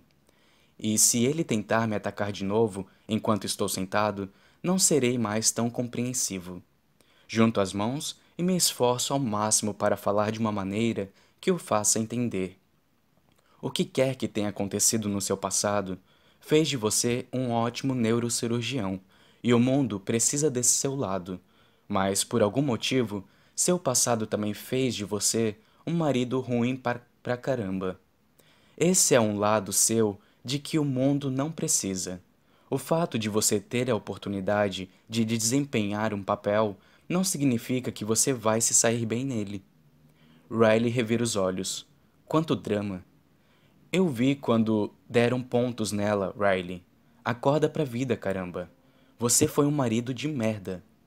Ele me encara por um instante e diz: E por que acha que vai se sair melhor do que eu?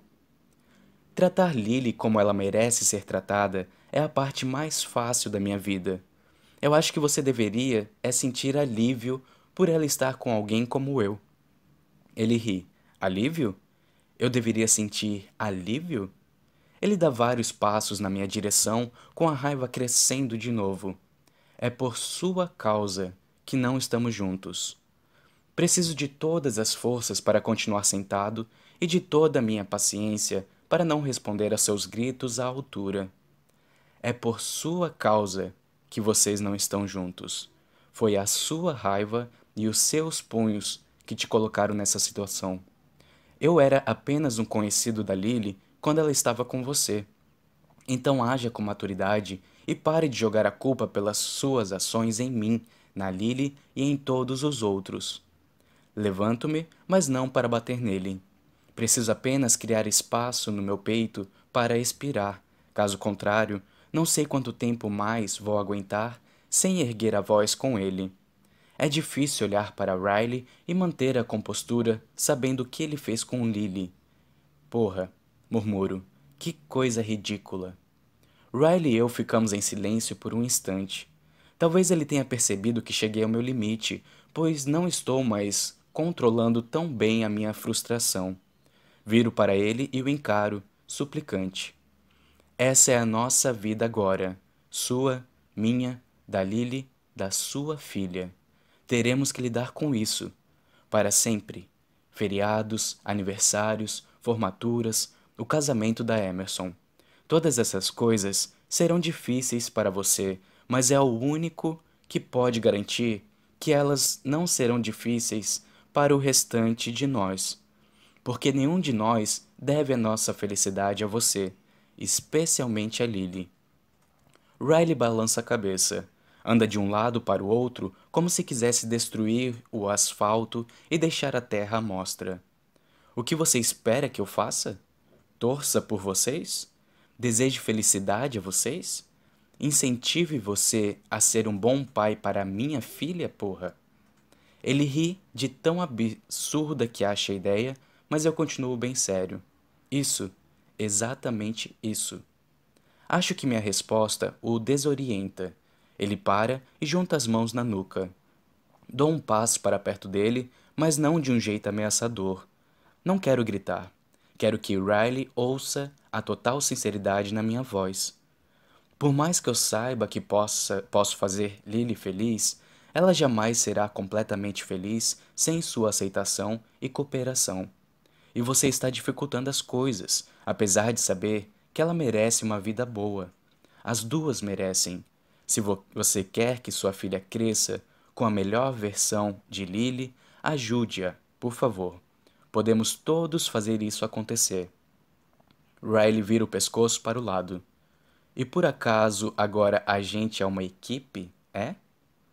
Odeio ver que ele está tentando fazer com que tudo isso soe impossível. Uma equipe é a única coisa que as pessoas deveriam ser quando tem uma criança envolvida. Isso mexe com ele. Percebo pela maneira como se contrai e depois engole em seco de repente. Riley se vira, me dá as costas e anda enquanto reflete sobre o que eu disse. Quando se vira de volta e me olha, há um pouco menos de mordacidade nele. Quando as coisas entre vocês não derem certo e Lily precisar correr atrás de alguém, eu não vou ajudar desta vez. Com isso, ele se afasta. Riley não volta pelo restaurante. Em vez disso, segue pelo beco em direção à rua. Tudo o que consigo fazer é encará-lo com pena. Ele realmente não conhece Lily. Não mesmo. Lily não corre atrás de ninguém. Ela não correu atrás de mim quando fui embora do Maine. Ela não correu atrás de mim depois que terminou com Riley. Ela se concentrou em ser mãe. Porém, é isso que ele espera que Lily faça se as coisas entre nós dois não derem certo? Ele espera que ela vá correndo atrás dele como se ele fosse seu porto seguro? O porto seguro da Lily é Emerson. E se ele ainda não enxergou isso, é porque não tem noção de nada. Se Lily tivesse ficado com Riley, ele teria passado o resto da vida dos dois inventando motivos para justificar sua raiva excessiva. Porque eu nunca fui uma questão no casamento deles e jamais teria sido. Achei que tinha pena de Riley antes, mas ele está lutando por uma mulher que mal conhece. No fundo, está lutando só por lutar. Ele tem a personalidade bem parecida com a da minha mãe e às vezes isso não tem conserto. A gente precisa simplesmente aprender a lidar com o fato. Talvez seja isso que Lily e eu precisamos fazer. Aprender a viver da melhor maneira possível, precisando lidar, ocasionalmente, com a ira ridícula de Riley. Tudo bem, eu enfrentaria essa merda todo dia se fosse para poder dormir ao lado dela todas as noites. Subo os degraus e volto à agitação da cozinha, retornando ao trabalho como se Riley nunca tivesse estado ali. Não sei se minha postura esta noite tornou a situação melhor, mas com certeza não a deixou pior. Darren me entrega um pano úmido. Você está sangrando. Ele aponta para o lado esquerdo da minha boca, então pressiono o, pan o pano úmido ali. Esse era o ex-marido? Era. Está tudo bem agora? Dou de ombros. Não sei. Ele pode se irritar e reaparecer. Que merda! Isso pode se repetir por anos. Olho para Derry e sorrio. Mas Lily vale a pena. Três horas depois, bato levemente a porta de Lily. Mandei uma mensagem avisando que estava vindo. Achei que talvez ela estivesse precisando de outro delivery de abraço. Quando abre a porta, fica evidente que é exatamente disso que ela precisa e do que eu preciso. Assim que chegamos à sala de estar, ela coloca os braços ao redor da minha cintura e eu me aconchego nela. Passamos alguns minutos abraçados. Depois que ela ergue o rosto, suas sobrancelhas se afastam quando ela vê o pequeno corte no meu lábio. Que babaca imaturo que ele é. Você colocou gelo?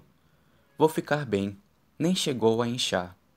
Lily fica na ponta dos pés e beija meu corte. Conte o que aconteceu.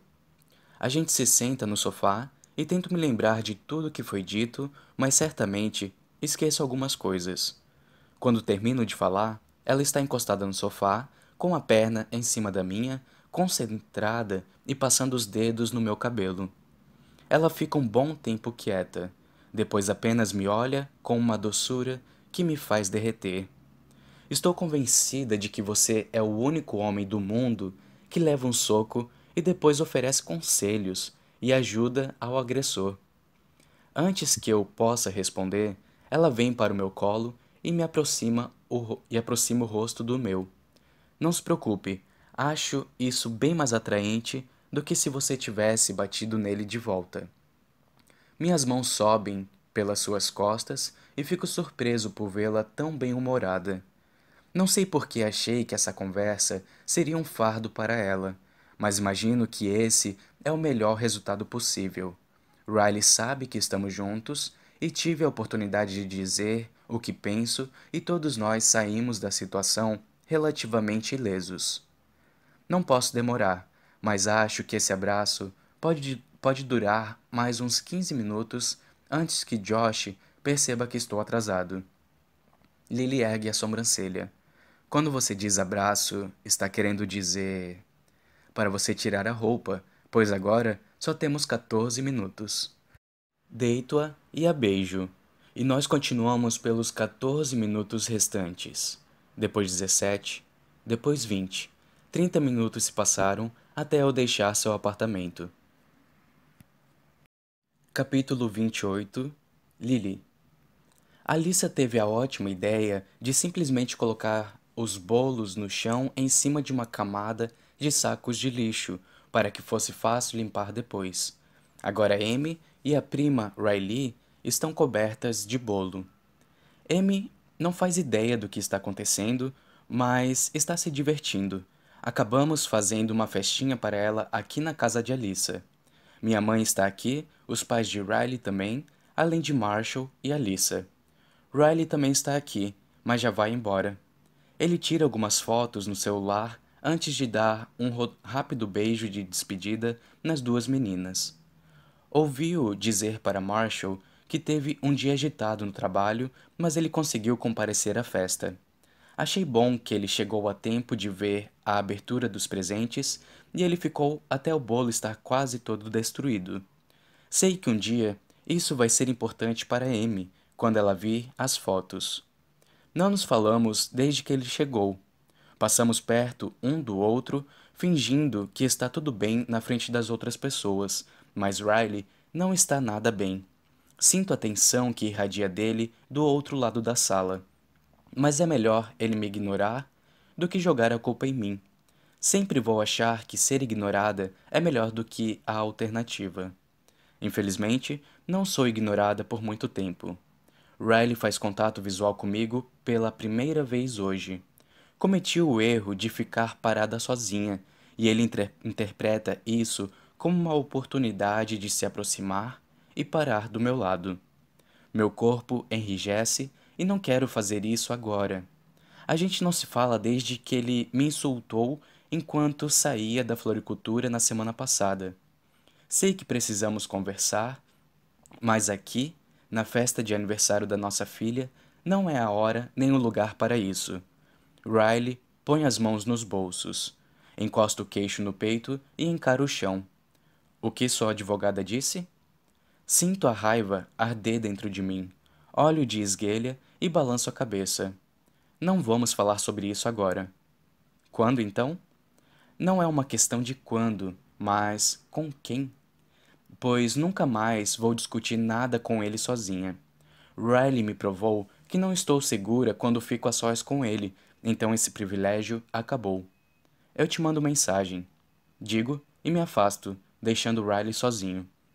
Minha mãe está com M no colo, limpando o bolo do rosto e das mãos dela. Então vou em sua direção, mas Alissa me puxa antes que eu a alcance. Vamos conversar, diz ela. Sigo-a até seu quarto e ela se senta na cama. Alissa só me traz para o seu quarto quando quer me questionar em relação a alguma coisa e escolhe os momentos ideais com uma intuição impecável. Reviro os olhos assim que entro no cômodo, depois me sento na cama. O que você quer saber? Faz umas duas semanas que não conversamos a sós. Ela pode estar querendo fazer várias perguntas sobre a minha vida. Tem acontecido muita coisa ultimamente. Alissa se deita na cama. As coisas parecem meio esquisitas entre você e Riley hoje. Deu para perceber? Eu percebo tudo. Você está bem? Reflito bastante sobre a pergunta: Você está bem? Eu costumava me esconder dessa pergunta porque não estava bem. Mesmo meses depois do nascimento de Emerson, quando alguém me perguntava isso, eu abria um sorriso enquanto me sentia arrasada por dentro. É a primeira vez que não estou mentindo quando digo: Estou sim. Alissa me encara em silêncio. Sua expressão é reconfortante, como se ela até acreditasse em mim desta vez. Ela pega minha mão e me puxa até eu estar deitada ao seu lado. Entrelaça nossos braços na altura dos cotovelos e ficamos apenas encarando o teto, curtindo um momento de silêncio em uma casa cheia de gente. Que bom que ainda tenho Alissa. Perdê-la por causa do divórcio teria partido meu coração em pedacinhos. Sou grata por ela ser tão compassiva e positiva. Gostaria de poder dizer o mesmo sobre seu irmão. Às vezes parece que Riley tem um monstro dentro de si que está sempre à procura de uma ofensa. Seu lado sombrio se alimenta de drama, e se ninguém o causa, ele inventa algum. Mas não posso mais fazer parte do seu jogo. Sei que minhas intenções eram genuínas quando eu estava casada com Riley, por mais que ele queira que suas ilusões sejam verdadeiras para que possam justificar seu comportamento. Como vão as coisas com Adonis? Eu rio. Com Atlas? Foi o que eu disse. Adonis, o belo deus grego por quem você está apaixonada. Rio de novo. Adonis não foi fruto de um incesto? Alissa me empurra. Para de evitar o assunto. Como estão as coisas? Eu me deito de bruços e me apoio no cotovelo. Estariam boas se a gente conseguisse passar algum tempo juntos. O restaurante dele só abre depois que minha floricultura fecha Ainda nem conseguimos passar uma noite inteira juntos. O que Atlas está fazendo agora? Trabalhando? Assinto. Você devia ver se ele consegue sair mais cedo hoje e eu posso ficar com a Emerson à noite. Não temos nenhum plano para amanhã. Você pode vir buscá-la na hora que quiser. Meus olhos se arregalam com a sugestão dela. Sério? Alissa sai da cama. Riley adora quando ela está aqui. Vá passar a noite com seu Adonis. Não mandei mensagem para Atlas avisando que estava a caminho do Corrigans. Ele me disse que estaria trabalhando lá esta noite e achei que seria divertido surpreendê-lo, mas quando passo pelas portas da cozinha, fico espantada com o quanto está movimentada. Ninguém nem me escuta chegar, então olho ao redor até avistá-lo. Atlas está in, in, inspecionando cada prato que lhe dão para colocar nas bandejas, e então os garçons desaparecem depressa pelas portas duplas levando a comida. Este lugar é mais chique do que o Bibis, e eu já estava, já achava o Bibis chique. Todos os garçons estão de traje formal. Atlas está vestindo um dolman branco de chefe, assim como duas outras pessoas na cozinha. Eles estão num ritmo tão bom que me pergunto se eu deveria ter vindo. Parece que vou atrapalhar se for, se for falar com Atlas, e de repente me sinto constrangida por simplesmente ter aparecido sem avisá-lo. Reconheço Derry assim que ele me vê. Ele sorri e assente com a cabeça, depois chama a atenção de Atlas. Ele gesticula na minha direção e quando Atlas se vira e me vê em sua cozinha, seus olhos brilham, mas apenas por um instante. O fato de eu estar aqui transforma imediatamente seu entusiasmo em preocupação. Ele vem direto até mim, contornando um garçom que está voltando para a cozinha com uma bandeja vazia. Oi, está tudo bem? Está sim. Alissa decidiu ficar com M esta noite, então pensei em passar aqui. Atlas sorri esperançosamente. Ela vai dormir lá? Vejo uma centelha de flerte em seus olhos. Assinto. Olha o quente! grita alguém atrás de mim. Olha o quente? Meus olhos se arregalam bem na hora em que Atlas nos tira do caminho de um garçom carregando uma bandeja de comida. É jargão, jargão de cozinha explica ele. Significa que tem algum prato quente passando. Ah, Atlas ri. Depois olha por cima do, do ombro para todos os pratos que ele está atrasando. Me dá uns 20 minutos para organizar aqui? Claro, não vim aqui para te pedir para sair mais cedo. Pensei em te observar trabalhando por um tempo. É meio divertido. Atlas aponta para uma bancada metálica. Sente aí, você vai ter a melhor vista e não vai ser derrubada. Aqui fica bem agitado. Já já eu termino. Ele ergue meu queixo e se inclina para me beijar. Depois se afasta e volta ao que estava fazendo antes de eu chegar. Eu me sento na bancada e ponho as pernas em cima dela, cruzando-as para ficar totalmente fora do caminho. Percebo alguns funcionários me olhando sorrateiramente, o que me deixa um tanto constrangida. De todos que estão aqui agora, eu só conheci Darren, então não faço ideia de quem são os outros. Eu me pergunto o que eles estão pensando da mulher desconhecida que Atlas acabou de beijar e que agora está observando o trabalho deles. Não sei se Atlas costuma trazer mulheres aqui, mas apostaria que não. Todos estão me olhando como se isso fosse uma anomalia. Darren se aproxima para me cumprimentar assim que consegue. Ele me dá um abraço rápido e diz: É bom te ver de novo, Lily. Você ainda se aproveita de jogadores de pôquer inocentes? Rio. Tem um tempinho que não faço isso. A noite do pôquer ainda tá rolando? Ele balança a cabeça. Que nada, estamos ocupados demais agora que Atlas tem dois restaurantes. Ficou difícil encontrar uma noite em que todo o pessoal pudesse ir. Que pena. Está trabalhando aqui agora? Não oficialmente. Atlas queria ver como eu me sairia com o um cardápio daqui. Ele está pensando em me promover a chefe de cozinha. Devin se aproxima e sorri. Diz, disse que quer trabalhar menos. Acho que agora entendi o motivo. Ele joga um pano no ombro. Foi bom te ver. Parece que agora vamos nos encontrar mais vezes. Ele dá uma piscadela antes de se afastar. Saber que Atlas está se esforçando para passar menos tempo no trabalho faz meu coração bater mais forte de alegria. Passo os próximos 15 minutos observando silenciosamente Atlas trabalhar. De vez em quando, ele me olha e sorri afetuosamente para mim. Mas no resto do tempo está concentrado no trabalho. Sua intensidade e confiança são fascinantes. Ninguém demonstra se sentir intimidado por ele, mas todos parecem querer sua opinião. Eles lhe fazem perguntas constantemente e ele responde a cada uma delas com paciência. Entre esses momentos de ensino há muita gritaria. Não o tipo de gritaria que eu esperaria encontrar numa cozinha, mas pessoas berrando os pedidos e cozinheiro exclamando para que para mostrar que ouviram. É barulhento e agitado, mas o clima do restaurante é de uma correria empolgante. Não era o que eu esperava ver de jeito nenhum. Achei que veria um lado totalmente diferente de Atlas, que ele berraria ordens com raiva e se comportaria como todos os chefes que já vi na televisão. Mas, felizmente, não é isso que está acontecendo nesta cozinha. Após meia hora de alvoroço, Atlas enfim se afasta de sua estação. Ele leva, lava as mãos antes de vir até mim. Sinto um frio na barriga de entusiasmo quando ele, se aproxima e pressiona a boca na minha, como se não ligasse para o fato de todos os seus funcionários conseguirem nos ver. Desculpe a demora, diz ele. Eu gostei. Foi diferente do que eu imaginava. Diferente como?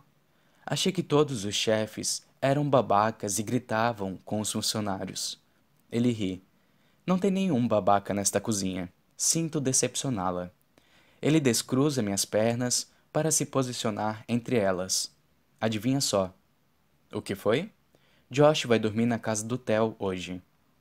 Não consigo deixar de sorrir. Que coincidência maravilhosa! Os olhos de Atlas me observam. Depois ele apoia a cabeça na minha, encostando delicadamente os lábios na minha orelha. Na sua casa ou na minha? Na sua.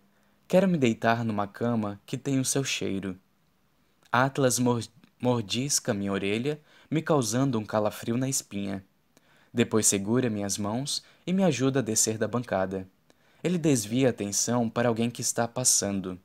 Ei, você pode assumir a final finalização dos pratos? O cara responde: Pode deixar. Atlas olha de novo para mim e diz: Te encontro lá em casa.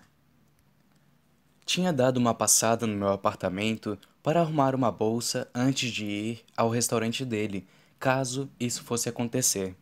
Assim, chego à casa dele primeiro. Aproveito enquanto espero o Atlas no meu carro para falar com Alissa. Ela dormiu direitinho? Dormiu. E sua noite, tudo bem? Tudo. Carinha feliz piscando. Divirta-se. Vou querer o relatório completo. Os faróis do carro de Atlas iluminam o meu quando ele chega à entrada da casa. Ainda estou pegando minhas coisas quando ele abre minha porta. Assim que saio do carro, Atlas põe uma mão impaciente no meu cabelo e me beija. É o tipo de beijo que grita: Que saudade de te beijar. Ao se afastar, ele estuda meu rosto com um sorriso meigo. Gostei de te ver me observando na cozinha esta noite. Sinto um calafrio no corpo todo. E eu gostei de te observar. Não consigo dizer isso sem sorrir. Pego minha bolsa no banco do carona e Atlas a tira das minhas mãos, pendurando-a no ombro. Acompanho-o pela garagem. Ainda tem caixas de mudança empilhadas em uma parede e um banco de musculação montado no chão ao lado das caixas vazias. Há dois cestos de roupa suja na frente de uma máquina de lavar e secar. É reconfortante ver um pouco de bagunça na sua garagem. Estava começando a achar que ele era bom demais para ser verdade, mas Atlas Corrigan tem coisas na vida para resolver e roupa acumulada para lavar, como todos nós. Ele destranca a casa e segura a porta para mim. É menor do que sua casa anterior, mas é mais a cara dele. E não é uma casa de tijolos banal, numa fileira de residências de aparência semelhante. As casas dessa vizinhança têm personalidade. Cada uma delas é bastante diferente das outras, indo de uma casa rosa de dois andares na esquina há uma construção moderna, quadrada e envidriçada na outra, na outra extremidade da rua. A casa de Atlas é de estilo bangalô e se situa entre duas residências maiores. Quando estive aqui da última vez, percebi que, por algum motivo, o quintal dele era o maior dos três. tem espaço de sobra para uma horta no futuro. Atlas digita seu código no teclado. É 9595. Informa, se você precisar entrar algum dia. 9595. Repito, percebendo que é a mesma senha do seu celular. Ele se compromete com as coisas. Gosto disso. O código de segurança não é o mesmo que uma chave para sua casa, mas me parece ter quase a mesma importância. Ele deixa minha bolsa no sofá, depois acende a luz da sala de estar. Estou encostado na parede, fora do caminho, observando-o. Que bom que ele me contou que gostou quando eu observei no trabalho, pois observar Atlas é meu passatempo favorito. Eu poderia viver como uma mosca nesta parede e me contentar com isso. Como é sua rotina quando chega em casa à noite? Atlas inclina a cabeça para o lado. Como assim? Gesticulo na direção da sala. O que você faz quando chega em casa? Finge que não estou aqui. Ele me encara silenciosamente, depois se aproxima e para bem na minha frente. Pressiona a mão na parede ao lado da minha cabeça e se inclina. Bem, sussurra ele. Primeiro eu tiro os sapatos. Ouço tirar um dos sapatos, depois o outro. De repente, ele está dois centímetros mais baixo, ficando ainda mais próximo da minha boca. Seus lábios roçam levemente nos meus disparando todas as terminações nervosas sob minha pele. Depois, ele beija o canto da minha boca. Eu tomo uma ducha. Atlas se afasta da parede, recua e me encara, me desafiando. Ele vai para o quarto. Inspiro para me acalmar ao ouvi-lo abrir o chuveiro. Tiro os sapatos e os deixo ao lado dos seus. Depois repito o seu percurso. Empurro a porta entreaberta com delicadeza e pela primeira vez vejo seu quarto pessoalmente. Eu já o tinha visto pelas nossas videochamadas, mas não entrei aqui quando estive na casa dele pela última vez.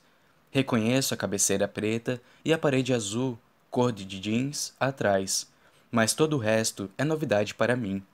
Olho tudo enquanto procuro a porta do banheiro. Ele a deixou aberta. Sua camisa está no chão perto da porta. Não sei por que meu coração está disparando como se fosse ser a primeira vez que vou vê-lo sem roupa. Isso não é novidade para mim. Nem ele, nem tomar banho com ele. Porém, sempre que estou com Atlas, é como se meu coração tivesse amnésia. Vou até a porta do banheiro e me decepciono ao ver que seu box fica escondido atrás de uma parede de pedra. Ouço o barulho da água do chuveiro e sinto todas as curvas do meu corpo se retesarem. Não deixo minhas roupas com as dele. Continuo vestida e ando lentamente até o box. Eu me encosto na longa parede de seu banheiro e me aproximo devagar da abertura do box e dou uma espiadinha nele. Atlas está de pé debaixo da água corrente, de olhos fechados, com a água caindo direto em seu rosto enquanto passo os dedos no cabelo. Fico quieta, parada e continuo encostada na parede enquanto o observo. Ele sabe que estou aqui, mas ignora minha presença e me permite assimilar o que estou vendo. Quero passar minhas mãos pelos músculos dos seus ombros e quero beijar as covinhas de sua lombar. Ele é incrivelmente lindo. Depois de enxaguar o sabão do cabelo e do rosto, ele me encara. Seus olhos encontram os meus e se estreitam, se intensificam. Depois ele se vira para mim e meu olhar desce, desce. Lily. Meus olhos se voltam para os seus e ele está sorrindo. Então, bem depressa, Atlas atravessa o box molhado e me arranca da parede até seus braços me envolverem. Ele me puxa para de para baixo da água junto com ele, e tudo é tão rápido que fico boca aberta. Ele põe a boca na minha enquanto agarra minhas coxas, enroscando em seu corpo minhas pernas dentro da calça jeans agora molhada. Minhas costas encontram a parede do box, tirando parte do meu peso de Atlas para que ele possa usar uma das mãos. Ele usa a mão livre para desabotoar minha blusa. Uso as mãos para ajudá-lo. Nós paramos de nos beijar para que Atlas possa me colocar no chão e tirar minha blusa pelos braços. A blusa cai no piso do box com um ruído abafado na mesma hora em que os dedos de Atlas encontram o botão do meu jeans. Sua boca está faminta e volta para a minha enquanto ele desliza a mão entre meus quadris e minha calcinha, puxando minha roupa para baixo com dificuldade, um centímetro de cada vez. Ele agarra os dois lados da minha calça e se abaixa pelo meu corpo enquanto se esforça para tirá-la. Quando ele está na altura dos meus tornozelos, eu o ajudo a removê-la com os pés. Então ele põe as mãos nas minhas panturrilhas e se levanta devagar. Quando está de pé novamente, seus dedos vão até o fecho do meu sutiã nas minhas costas. Sinto um frio na barriga quando ele começa a abri-lo. Sua boca encontra a minha de novo, mas esse beijo é delicado e lento, como se a remoção da última peça de roupa merecesse ser saboreada.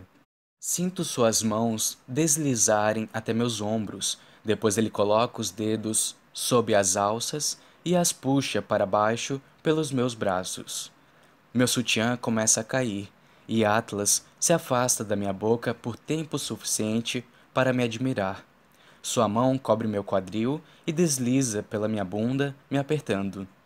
Coloca os braços ao redor do seu pescoço e passa os lábios pelo seu queixo até minha boca parar no seu ouvido. E agora? Vejo seus braços se arrepiarem.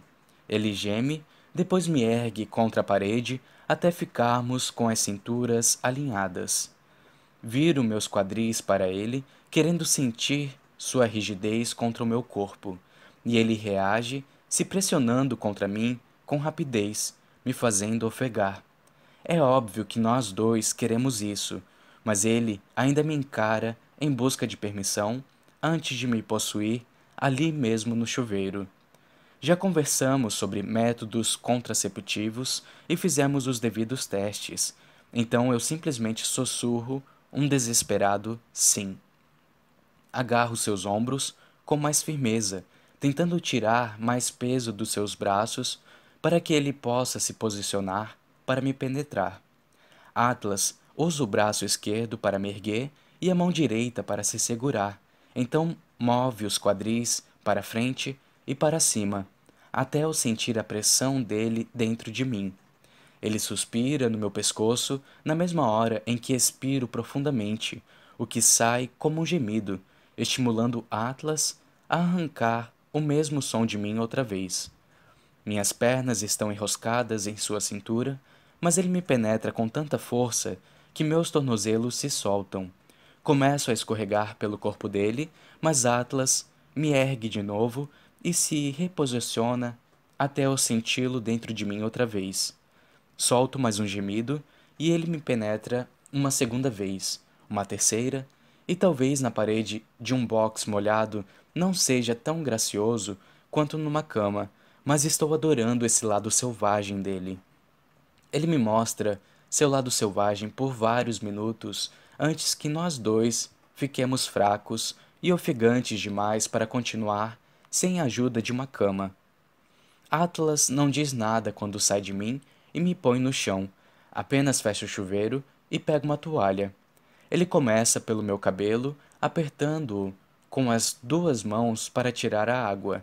Depois desce vagarosamente com a toalha pelo meu corpo até eu ficar seca o bastante. Ele passa a toalha rapidamente no próprio corpo antes de pegar minha mão e me levar para fora do banheiro. Não sei como algo tão simples quanto ir de mãos dadas com ele para o quarto pode fazer meu coração disparar. Atlas levanta o edredom e gesticula para que eu me deite. É tão confortável que parece que estou me acomodando numa nuvem. Ele vem para perto de mim e só para quando não consegue se aproximar nem mais um centímetro. Ele está deitado de lado, mas me vira para que eu fique deitada de costas na cama, aconchegada nele. Gosto dessa posição. Gosto da maneira como ele está se apoiando no cotovelo, parado ao meu lado. Gosto do leve sorriso em seus olhos, como se eu fosse uma recompensa que ele tivesse merecido. Atlas se abaixa e não estamos mais indo com calma nos beijos. É um beijo imediato e urgente que começa com um mergulho da sua língua e termina impressionantemente com ele pegando a camisinha e a colocando sem interromper a intensidade do beijo. Atlas agarra a parte interna da minha coxa e afasta minha perna para o lado para ter espaço. Depois ele está em cima de mim, dentro de mim e se movendo contra mim até eu explodir ao seu redor. Atlas está deitado na cama e estou aconchegada nele com a perna por cima da sua coxa. São esses momentos que mais gosto de compartilhar com ele os minutos quietos que conseguimos roubar do caos das nossas vidas quando estamos apenas nós dois, saciados e contentes. Minha cabeça está apoiada em seu peito e seus dedos sobem e descem pelos meus braços. Ele me beija o topo da cabeça e diz: Faz quanto tempo que a gente se encontrou na rua? Quarenta dias, digo. Sim, eu estou contando. Ele murmura como se isso o surpreendesse. Por quê? Parece mais tempo? Não, só queria saber se você também estava contando. Dou uma risada e pressiono os lábios em sua pele, bem em cima do seu coração. Como foram as coisas na festa hoje? Pergunta ele. Sei o que ele está perguntando, sem que seja necessário dizer. Ele quer saber como Riley me tratou. A festa foi boa. Conversei com Riley durante uns cinco segundos. Ele foi grosseiro? Não, a gente ficou longe um do outro a maior parte do tempo. Atlas passa os dedos no meu cabelo, no meio das mechas, deixando-as cair nas minhas costas. Ele pega outra mecha e repete o movimento. Já é um progresso. Tomara que as coisas fiquem mais fáceis daqui para frente. Tomara. Eu realmente espero que as coisas entre Riley e eu continue ficando mais fáceis, mas não vou mais deixar suas reações controlarem minha felicidade. Estou com Atlas para valer e quero estar presente nessa parte da minha vida. Se isso deixa Riley magoado ou chateado, ele que carregue o fardo dos próprios sentimentos. Talvez eu peça para Alissa participar de uma conversa minha com Riley esta semana. Quero discutir o que aconteceu e o que fazer a partir de agora mas sem estar sozinha com ele. É uma boa ideia. Talvez minhas interações com Riley nunca ultrapassem a mera, mera civilidade, mas civilidade eu aceito. O que eu não aceito são os insultos, as mensagens ameaçadoras, as explosões. Ele precisa melhorar muito e finalmente estou disposta a repreendê-lo de verdade. Eu já deveria ter agido com mais firmeza mas tenho tentado lidar com a situação da forma menos dramática possível. Porém, cansei de adaptar minha própria vida por causa de Riley. Sou leal às pessoas que me trazem coisas boas. Sou leal às pessoas que, me, que, que querem me, me apoiar e me ver feliz. E é em função delas que vou tomar minhas decisões. Vou continuar dando o meu melhor, e isso é tudo que eu posso fazer.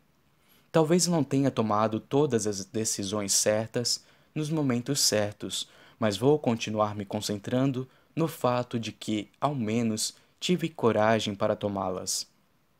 Atlas toca meu queixo e inclina minha cabeça para que eu encare. Sua expressão é de quem está exatamente onde quer estar. Você não faz ideia do quanto gostei disso. Revela. Ele me puxa para perto erguendo-me sobre seu peito até nossos olhos ficarem na mesma altura. Ele acaricia a lateral da minha cabeça. Queria que você ficasse assim na minha cama todas as noites. Quero tomar banho com você e cozinhar com você e ver televisão com você e ir ao mercado com você. Eu quero tudo com você. Detesto que tenhamos que fingir que ainda não sabemos que vamos passar o resto da vida juntos. É impressionante a rapidez com que o coração consegue dobrar de velocidade. Deslizo meus dedos em seus lábios. Não estamos fingindo. Vamos mesmo passar o resto da vida juntos. Quanto tempo precisamos esperar antes de começar?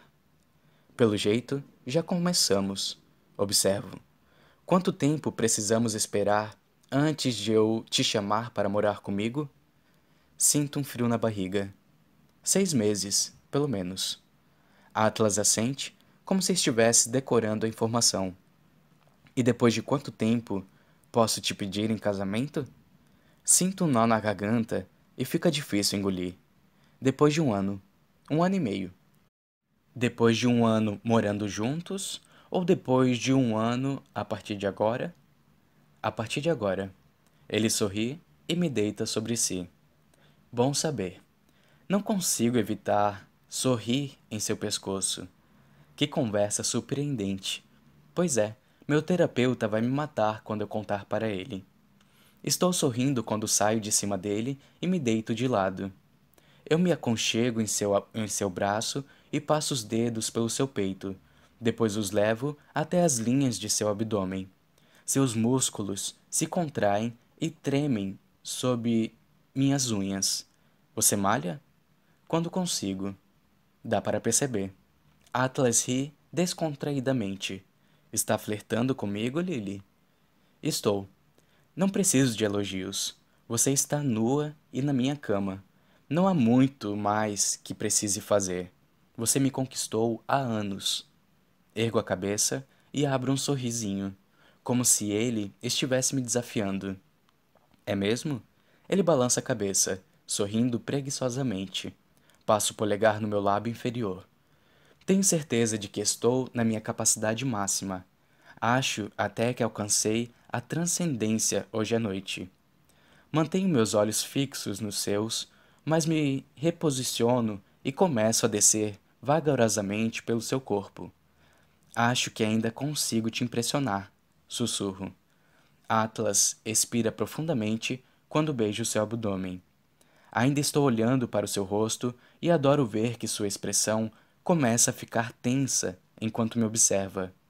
Ele engole em seco quando começo a afastar o lençol até não ter mais nada o cobrindo da cintura para baixo. Seu olhar se intensifica. Porra, Lily. Ele deixa a cabeça cair no travesseiro assim que minha língua desliza por seu membro.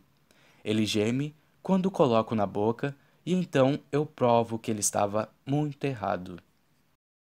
Capítulo 29 Atlas Nunca me canso dela, mas acho que tudo bem porque ela também parece nunca se cansar de mim. Hoje de manhã, ela me acordou subindo em mim e me dando um beijo no pescoço. Segundos depois, ela já estava de costas, com a minha boca entre suas coxas.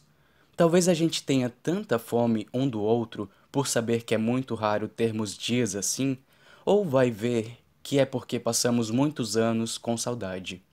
Ou então é assim que as coisas são quando se está apaixonado. Já estive com outras mulheres, além da Lily, mas tenho certeza de que ela é a única que realmente amei.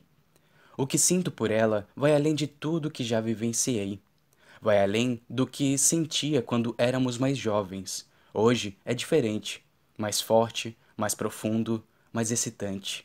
Não existe a menor chance de eu deixar Lily como a deixei naquela época. Sei que com 18 anos tinha minha cabeça era totalmente diferente, e isso tinha muito a ver com o motivo de eu sentir que não devia me manter em sua vida. Agora, porém, estou aqui para o que der e vier. Detesto demais a ideia de ir devagar. Entendo que a gente precise fazer isso, mas não tenho que gostar. Quero Lily perto de mim todo dia, porque me sinto absolutamente incompleto nos dias em que não a vejo. Agora que passamos a noite juntos, tenho a sensação de que vou sentir cada vez mais sua falta. Vou ficar irritado quando tiver de passar muito tempo sem vê-la. Ela está bem do meu lado enquanto escovamos os dentes, mas já estou com medo de quando ela for embora daqui a pouco. De repente, se eu falar que faço o café da manhã, ganho uma hora a mais com ela. Por que tem uma escova de dentes sobrando? Pergunta Lily. Ela cospe a pasta de dente na pia e me dá uma piscadela. É comum mais alguém passar a noite aqui? Sorrio para ela e enxago a boca, mas não respondo a pergunta. Tem a escova de dentes para ela, mas não quero admitir. Fiz várias coisas ao longo dos anos com a desculpa de vai que a Lily. Depois que ela saiu da minha casa dois anos atrás, quando estava escondida de Riley, saí e comprei algumas coisas, só para o caso de ela precisar voltar. Uma escova de dente a mais, travesseiros mais confortáveis para o quarto de hóspedes, roupas para o caso de ela aparecer numa emergência. Eu tinha, digamos, um kit de emergência para Lily. Agora me parece que era mais um kit para o caso de a Lily dormir aqui. E sim, trouxe tudo para a casa nova quando me mudei. Sempre tive certa esperança de que um dia ficaríamos juntos. Caramba, sendo muito honesto, eu tinha era muita esperança. Muitas decisões minhas foram baseadas na possibilidade de que Lily voltasse para minha vida. Até escolhi esta casa em vez de outra que eu tinha em mente só por causa do quintal. Parecia um quintal que ela ia amar. Enxugo a boca com uma toalha e passo para ela. Quer que eu faça o café da manhã antes de você ir embora? Quero que me dê um beijo primeiro. Meu gosto está melhor agora do que estava mais cedo. Ela fica na ponta dos pés, eu a abraço com força e a levanto até minha boca. Beijo-a enquanto saio junto com ela do banheiro e a deixo cair no meu colchão. Fico parado em cima dela. Quer panqueca? Crepe? Omelete? Um pãozinho? Antes que ela me responda, a campainha toca. Josh chegou. Dou um beijinho nela. Ele gosta de panqueca. Pode ser? Adoro panqueca. Então, teremos panqueca. Ando até a sala de estar e abro a porta para Josh. Abro e imediatamente fico paralisado ao ver minha mãe. Suspiro frustrado por não ter conferido o olho mágico antes. Ela me olha de cara fechada, os braços cruzados no peito. Ontem recebi a visita de um assistente social. Seus olhos são acusadores, mas pelo menos ela não está gritando. Não vou ter uma discussão com Lily aqui. Saio e tento fechar a porta, mas minha mãe a abre com força. Josh, venha já aqui, grita ela para dentro da casa. Ele não está. Tento falar baixo. Onde ele está? Na casa de um amigo. Tiro o telefone do bolso e olho a hora. Brad tinha dito que traria Josh às 10 horas, e já são 10 horas e 15 minutos. Tomara que ele não apareça enquanto Sutton está aqui. Ligue para ele, exige ela. A porta está escancarada desde que Sulton a abriu, por isso vejo Lily aparecendo no corredor pelo canto dos olhos. Não era assim que eu queria que minha mãe, que minha manhã com Lily terminasse. Consigo sentir a tristeza crescendo dentro de mim. Olho para ela como quem pede desculpas, e então volto a prestar atenção em Sutton. O que o assistente social disse? Pergunto a ela. Os lábios dela se retorcem com firmeza e em seguida ela olha para a esquerda. Eles não vão nem investigar. Se ele não voltar para mim hoje, vou dar queixa. Conheço os passos dados pelo Conselho Tutelar numa investigação, e eles ainda nem chamaram Josh para uma entrevista. Você está mentindo. Gostaria que você se retirasse. Vou me retirar quando puder levar meu filho. Dou um suspiro. Ele não quer morar com você agora. Nem agora, nem nunca. Mas guardo essa alfinetada. Ele não quer morar comigo. Repete ela, rindo. Qual criança dessa idade quer morar com os pais? Quantos pais nunca bateram numa criança dessa idade? Eles não suspendem sua guarda por causa disso. Deus do céu. Ela cruza os braços sobre o peito outra vez. Você só está fazendo isso para se vingar de mim. Se Sutton me conhecesse, saberia que não sou vingativo como ela. Porém, Claro que a conclusão a que chega é algo que só se encaixa em sua própria personalidade. Você sente falta dele? Pergunto calmamente. Falando sério, você tem saudade? Porque se está fazendo isso só para provar alguma coisa para alguém, não precisa, mesmo. O carro de Brad aparece na rua e eu gostaria que houvesse algum jeito de pedir-lhe para passar direto. Mas ele para no meio-fio antes que eu alcance o celular. Sutton segue meu olhar e vê Josh abrindo a porta de trás do carro de Brad. Ela imediatamente anda na direção do carro, mas Josh faz uma pausa quando a vê. Ele fica paralisado, na verdade. Não sabe o que fazer. Sutton estala os dedos e aponta para o carro dela. Vamos embora. Josh olha para mim na mesma hora, balança a cabeça e sinalizo para ele entrar. Brad percebe que tem alguma coisa errada, então estaciona o carro e abre a porta. Josh abaixa a cabeça e atravessa diretamente o quintal da frente, passando por Sutton e corre na minha direção. Sutton vem atrás dele, por isso tento fazer Josh entrar rápido para eu poder fechar a porta na cara dela, mas ela é ágil. Não vou machucá-la com a porta, então simplesmente a deixo entrar. É, parece que vai ser agora. Aceno para Brad para que ele saiba que pode ir, e em seguida olho para Lily, que está de pé, recostada numa parede, olhando tudo acontecer com cara de surpresa. Articulo os lábios para ela. Desculpe. Josh deixa a mochila cair no chão e se senta no sofá, cruzando os braços com firmeza. Não vou com você, diz ele a Sutton. Não é você quem decide. Josh olha para mim, implorando. Você disse que eu podia ficar aqui. Você pode. Sutton me fulmina com o um olhar, como se eu tivesse dito algo de errado. Talvez tenha. Talvez eu não deva interferir na relação entre mãe e filho, mas ela devia ter pensado duas vezes antes de fazer de mim irmão desse filho. Não posso dar as costas e simplesmente torcer para que fique tudo bem com ele. Se você não vier comigo, vou mandar prender o seu irmão.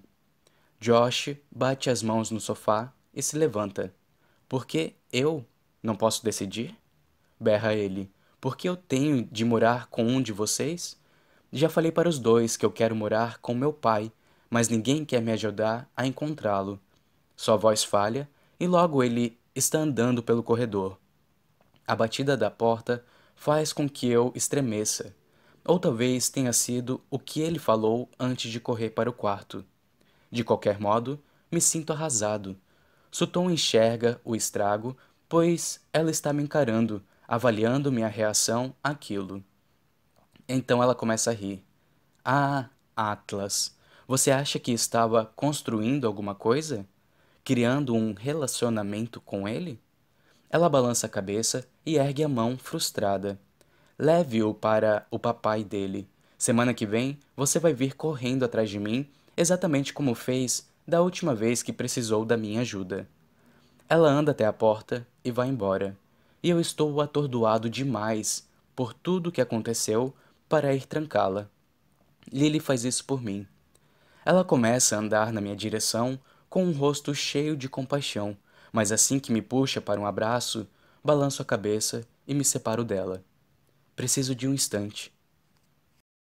Capítulo 30 Lily Atlas fecha a porta do quarto e eu me vejo sozinha na sala de estar. Estou me sentindo péssima pelos dois. Não consigo acreditar que aquela era a mãe dele. Ou até consigo. Depois de ouvir as histórias sobre ela, eu a imaginava descontrolada assim, mas acho que esperava que ela tivesse outra aparência. Tanto Atlas quanto o irmão parecem tanto com ela que fica difícil ver aquele tipo de atitude em alguém que é parente de Atlas. São pessoas completamente opostas.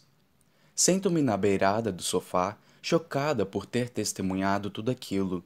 Nunca vi Atlas tão abalado. Quero ir abraçá-lo, mas entendo totalmente que ele precisa de um momento de paz. Josh também. Coitado do garoto. Não quero ir embora sem me despedir de Atlas, mas também não quero perturbá-lo até que ele se recupere. Vou até a cozinha e abro a geladeira. Procuro os ingredientes para preparar o café da manhã para eles. Preparo algo simples, porque, na verdade, é tudo o que sei fazer. Faço ovos mexidos e bacon e ponho uma bandeja com pãezinhos no forno. Quando os pãezinhos estão quase prontos, bato a porta do quarto de Josh. Pelo menos posso perguntar se ele quer comer alguma coisa enquanto espero Atlas sair do quarto dele. Josh abre a porta uns 5 centímetros e me encara. Quer tomar café? Pergunto. Sutton já foi? Assinto e ele abre a porta e me segue pelo corredor. Josh pega algo para beber enquanto tiro os pãezinhos do forno e monto uma bandeja de café da manhã para nós. Ele me olha enquanto come e tenho a sensação de estar sendo avaliada. Cadê a Emerson? pergunta ele. Está com a tia. Josh faz um gesto com a cabeça e come. Em seguida pergunta: Há quanto tempo você e meu irmão estão juntos? Dou de ombros. Isso depende. Conheço Atlas desde que eu tinha 15 anos, mas começamos a sair mais ou menos um mês e meio atrás. O rosto de Josh se ilumina com a surpresa. Mesmo? Vocês eram tipo amigos na época ou algo do tipo? Algo do tipo. Dou um gole no café e apoio a xícara com cuidado. Seu irmão não tinha onde morar quando o conheci, então eu o ajudei por um tempo. Josh se reclina na cadeira. Mesmo? Achei que ele morava com a nossa mãe. Só quando ela e seu pai deixavam, revelo, mas ele passava muito tempo tentando sobreviver sem a ajuda deles. Espero não estar contando demais, mas acho que Josh precisa entender Atlas melhor. Pega leve com seu irmão, tá?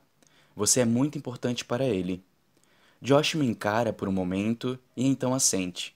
Ele se inclina outra vez sobre o prato e dá uma mordida no bacon. Deixa o bacon cair de volta no prato e limpa a boca com um guardanapo. Normalmente, ele cozinha melhor. Dou uma risada. É porque fui eu que fiz. Ah, merda. Pragueja Josh. Foi mal. Não fico nem um pouco ofendida, ofendida porque tenho certeza de que ele está se acostumando à comida de Atlas. Acha que vai ser chefe como ele? Atlas me falou que você gosta de ajudar nos restaurantes. Ele dá de ombros. Não sei. É divertido. Talvez. Mas acho que vou enjoar. Ele trabalha muito à noite. Mas eu acho que vou enjoar de qualquer trabalho depois de alguns anos. Então não sei o que vou fazer. Às vezes eu tenho a sensação de que eu ainda não sei o que quero ser quando crescer. Achei que você tinha uma floricultura ou algo assim. Foi o que Atlas me disse. E tenho. Antes disso, eu trabalhava numa empresa de marketing. Afasto meu prato e cruzo os braços na mesa. Mas acho que é assim mesmo. Você fica com medo do tédio. Porque a gente tem que escolher uma coisa para ten para tentar se dar bem nela? E se eu quiser fazer algo inteiramente diferente a cada cinco anos? Josh assente como se estivesse totalmente de acordo. Se depender dos professores da escola, a gente tem que escolher uma coisa de que a gente gosta e ficar com ela. Mas eu quero fazer mil coisas. Estou adorando como ele se animou todo agora. Parece que estou na frente de um Atlas mais jovem. Tipo o quê? Quero ser pescador profissional. Não sei pescar, mas parece divertido. E quero ser chefe. E às vezes acho que seria legal fazer filmes. Às vezes eu sonho em vender minha floricultura e em abrir uma loja de roupas. Quero fazer cerâmica e vender em feiras. Eu quero escrever um livro um dia. Quero ser capitão de navio, diz ele. Acho que seria divertido ser professora de artes. Acho que seria divertido ser o leão de chácara de um clube de striptease. Dou uma risada ao ouvir isso, mas não sou só eu que estou rindo. Josh e eu erguemos o olhar para Atlas, que está encostado na guarnição da porta, se divertindo com a nossa conversa. Fico aliviada por vê-lo mais bem-humorado do que logo após a conversa com Sulton. Atlas sorri calorosamente para mim. Lily preparou o café da manhã pra gente. Avisa Josh. Estou vendo, responde ele. Atlas se aproxima e me beija na bochecha e em seguida pega um pedaço de bacon e come. Meio ruim, murmura Josh, advertindo. Não insulte minha namorada, senão eu paro de cozinhar para você. Atlas rouba a última fatia de bacon do prato de Josh. Os ovos estão ótimos, Lily, diz Josh com falso entusiasmo. Rio enquanto Atlas se senta ao meu lado. Por mais que eu queira passar o dia inteiro com ele, já fiquei mais do que pretendia. Também parece que ele e Josh têm muito o que resolver hoje. Preciso ir, digo triste. Atlas assente e eu me levanto da mesa. Vou pegar minhas coisas. Anda até o quarto de Atlas, mas não fecha a porta, então ouço a conversa deles enquanto arrumo a bolsa. Atlas diz: Vamos pegar a estrada hoje? Para ir onde? pergunta Josh. Achei o endereço do seu pai. Paro de juntar as coisas e me aproximo da porta para ouvir a resposta de Josh. Achou mesmo? Há uma nova empolgação em sua voz. Ele sabe que vamos lá? Não, só consegui o endereço. Não sei como entrar em contato com ele. Mas você tinha razão, ele está em Vermont. Consigo ouvir do quarto o medo que Atlas está tentando encobrir com a voz. Detesto que ele tenha de passar por isso. Ouço Josh correr na direção do quarto dele. Ele vai ficar tão chocado. Termino de arrumar as coisas com o coração mais pesado. Quando volto para a cozinha, Atlas está de pé diante da pia, olhando o quintal dos fundos pela janela. Ele não me ouve chegar então coloca a mão em seu ombro. Ele imediatamente me puxa e me beija na lateral da cabeça. Vou te acompanhar até o carro. Atlas leva minha bolsa até o carro e a põe no banco de trás. Abro a porta, mas nos abraçamos outra vez antes de eu entrar. É o mesmo abraço que Atlas me deu quando apareceu no meu apartamento, precisando de um abraço naquela noite. É longo e triste, e não quero soltá-lo. O que acha que vai acontecer quando você chegar lá? Pergunto. Atlas finalmente me solta, mas mantém a mão na minha cintura enquanto se apoia no carro. Ele suspira, colocando o dedo sob um passante da minha calça jeans. Não sei. Por que estou tão receoso por ele? Porque você o ama. Os olhos de Atlas percorrem meu rosto de cima a baixo, é por isso que sempre fico receoso por você? Porque eu te amo? Perco um pouco o fôlego com a pergunta. Não sei. Você me ama? Atlas pressiona os dedos na minha cintura e me puxa para si. Levanta a mão e desce um dedo pelo meu pescoço até que encontra minha tatuagem. Eu te amo há anos e anos, Lily. Você sabe disso. Ele move o dedo e então me beija ali. Depois de seu movimento e de suas palavras, preciso de todas as forças para manter a compostura. Eu também te amei esse tempo todo. Atlas assente. Eu sei disso. Ninguém neste mundo me ama como você. Ele envolve a minha cabeça com as mãos, inclina meu rosto para o dele e me beija. Quando se afasta, Atlas me olha com saudade, como se eu já tivesse ido embora e ele já estivesse triste. Ou talvez isso seja só uma projeção minha, porque é o que eu estou sentindo. Eu te ligo hoje à noite. Te amo. Também te amo. Boa sorte hoje. Dirijo para casa com um misto de sentimentos. Cada momento com ele, nesse último dia, foi mais do que eu poderia ter esperado, mas saber o que ele está prestes a enfrentar me dá a sensação de que um pedaço do meu coração se partiu e ficou com ele. Vou passar o dia pensando em Atlas. Espero que eles não encontrem Tim, mas se encontrarem, espero que Josh tome a decisão certa. Capítulo 31 Atlas São três horas de carro até lá. Josh não disse muita coisa.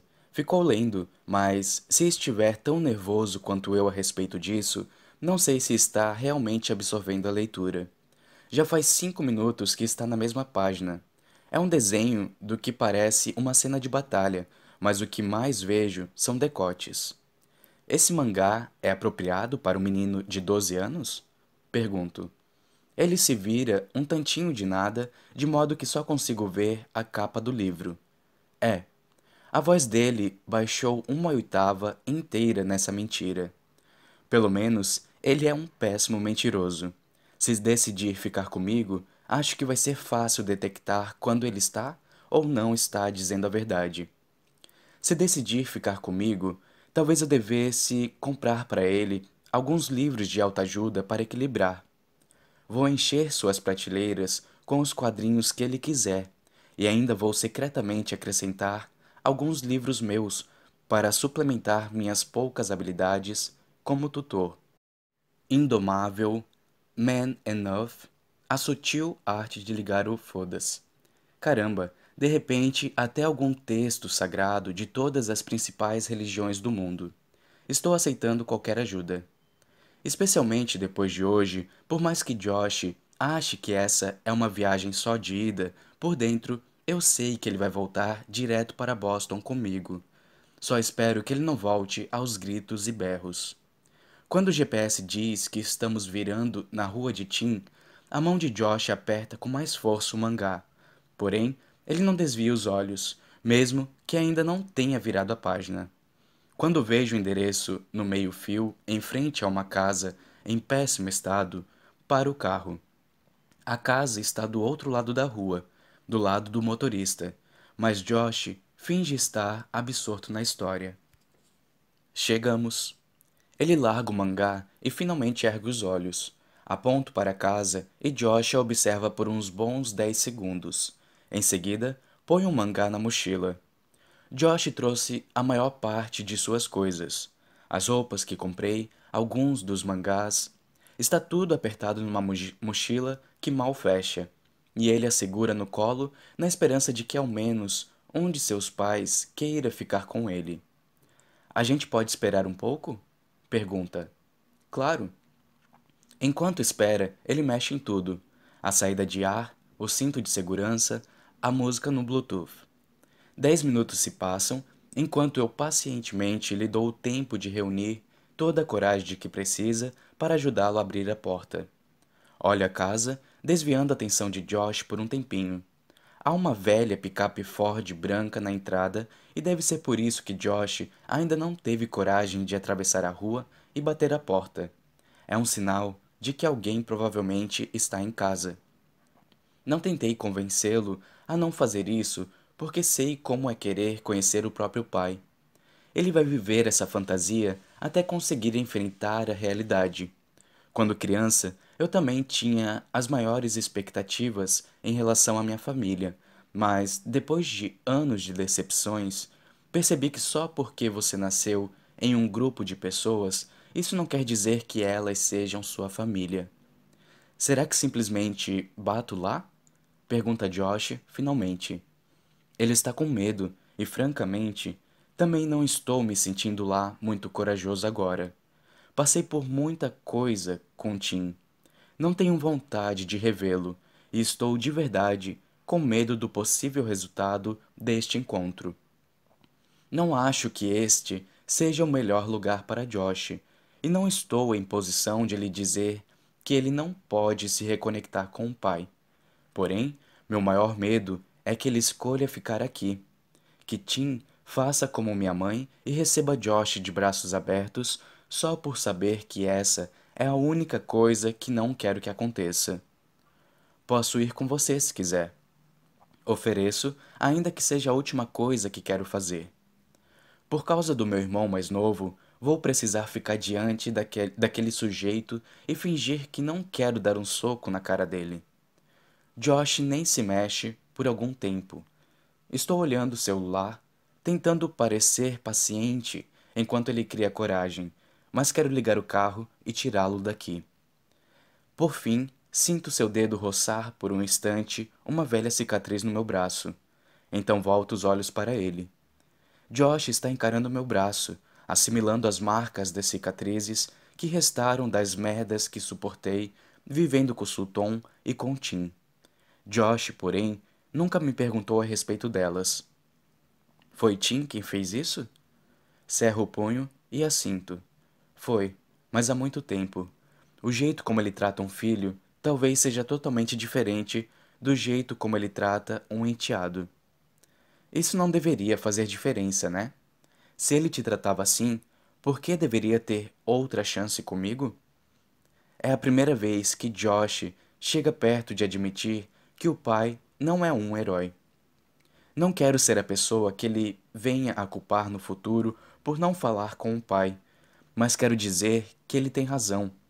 O pai dele não deveria ter outra chance. Ele foi embora e nunca olhou para trás. Nada justifica o abandono de um filho. Existe uma crença tóxica de que a família precisa permanecer unida simplesmente porque é família. Porém, a melhor coisa que já fiz por mim mesmo foi ir embora. Tenho medo só de pensar em onde poderia estar se não tivesse feito isso. Tenho medo só de pensar em onde Josh pode ir parar caso ele não faça isso. Josh olha para o outro lado, na direção da casa. Seus olhos se arregalam um pouco, fazendo com que eu me vire e olhe. Tim está ali fora, indo da porta para a picape. Josh e eu observamos num silêncio mutuamente perplexo. Ele parece frágil, mais velho e menor, ou talvez seja porque não sou mais uma criança. Está virando o restinho de uma lata de cerveja quando abre a porta da frente da picape. Joga a lata vazia na caçamba e em seguida se inclina dentro da cabine, procurando alguma coisa. Não sei o que fazer, murmura Josh. Neste momento, ele realmente parece ter doze anos. Sinto meu coração se partir um pouco ao vê-lo tão nervoso. Os olhos de Josh imploram por verdade quando ele olha de volta para mim, como se precisasse que eu o guiasse no momento. Nunca lhe disse nada de ruim a respeito de Tim, mas saber que não estou sendo absolutamente sincero com ele a respeito do que sinto me dá a sensação de estar prestando um desserviço a Josh como irmão. Talvez meu silêncio, nesse ponto, seja mais nocivo do que seria minha verdade. Suspiro e largo o celular, dando minha atenção plena a este momento. Não que Josh não tivesse minha atenção antes, mas eu estava tentando lhe dar espaço. Porém, não parece que é isso que ele quer. O que ele quer é sinceridade brutal. E para que serve o irmão mais velho, se não para isso? Não conheço meu pai, admito. Sei o nome dele, mas nada mais. Sutton disse que ele foi embora quando eu era mais novo, provavelmente quando eu tinha a mesma idade que você quando Tim foi embora. Eu costumava ficar chateado por não conhecer meu pai. Eu me preocupava com ele. Imaginava que alguma coisa terrível o mantinha longe, como se ele estivesse trancafiado numa prisão em algum lugar, condenado injustamente. Costumava inventar histórias mirabolantes que justificavam o fato de ele saber que eu existia, mas não estar na minha vida. Afinal, que tipo de homem poderia ter um filho e não querer conhecê-lo? Josh ainda está olhando Tim do outro lado, mas percebo que está assimilando cada palavra.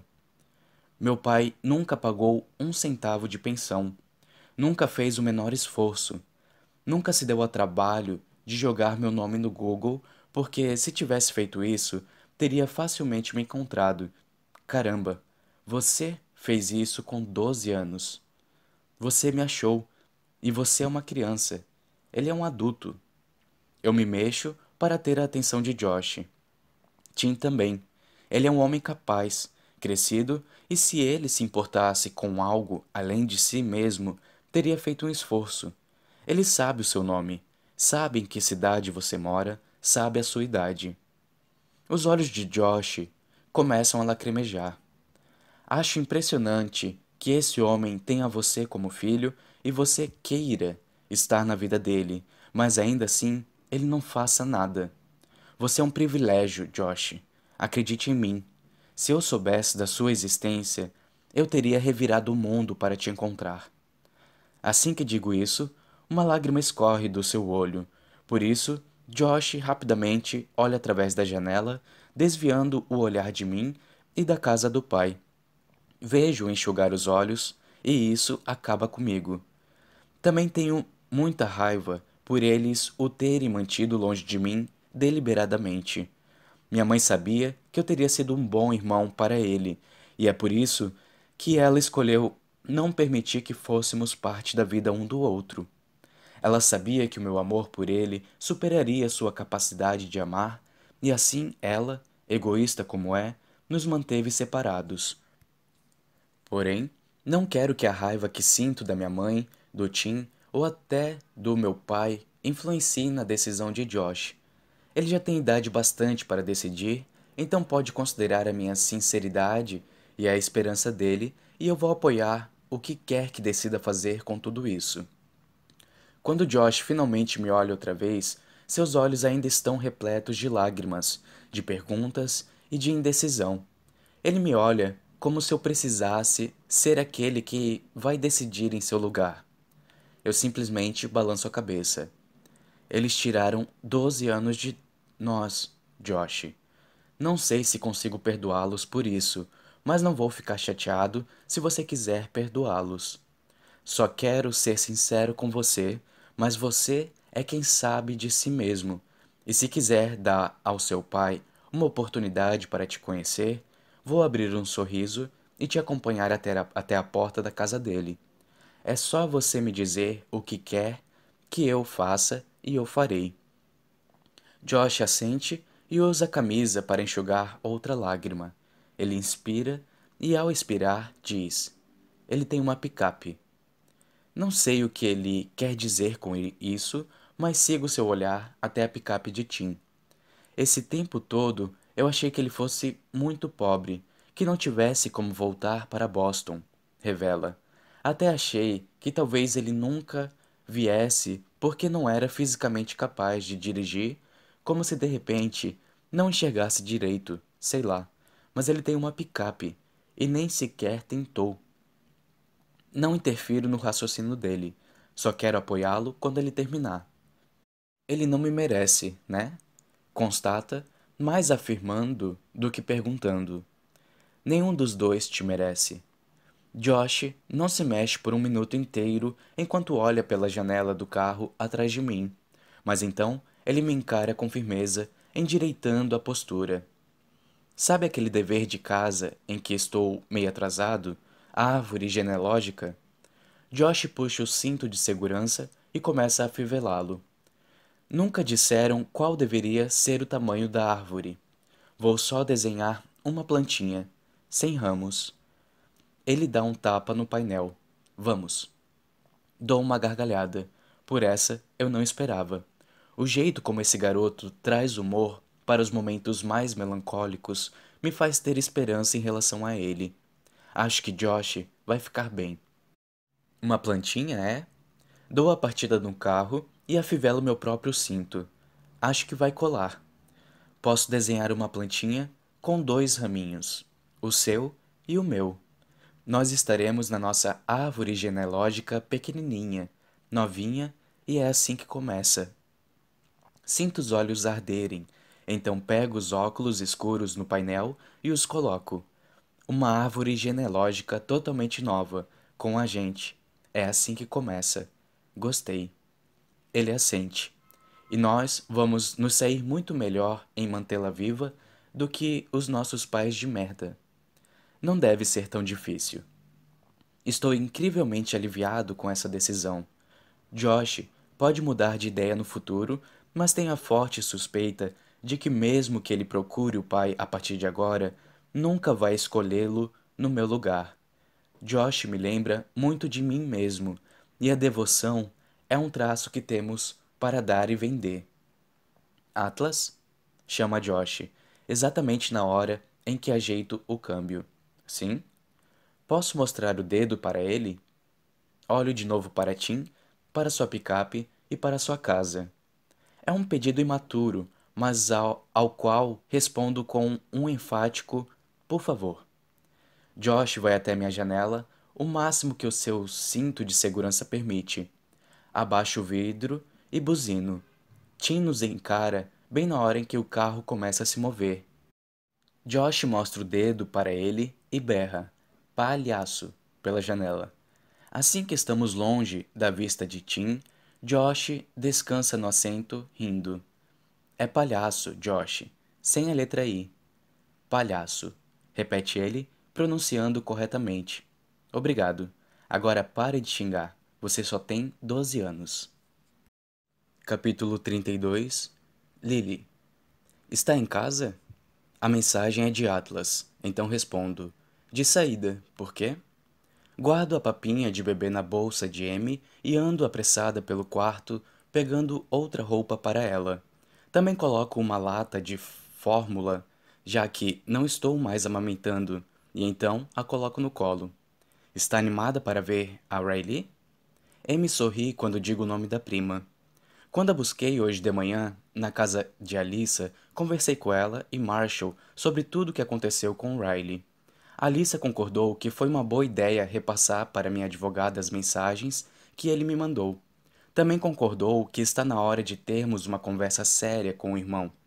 Estou nervosa, mas saber que ela e Marshall estão do meu lado é extremamente reconfortante.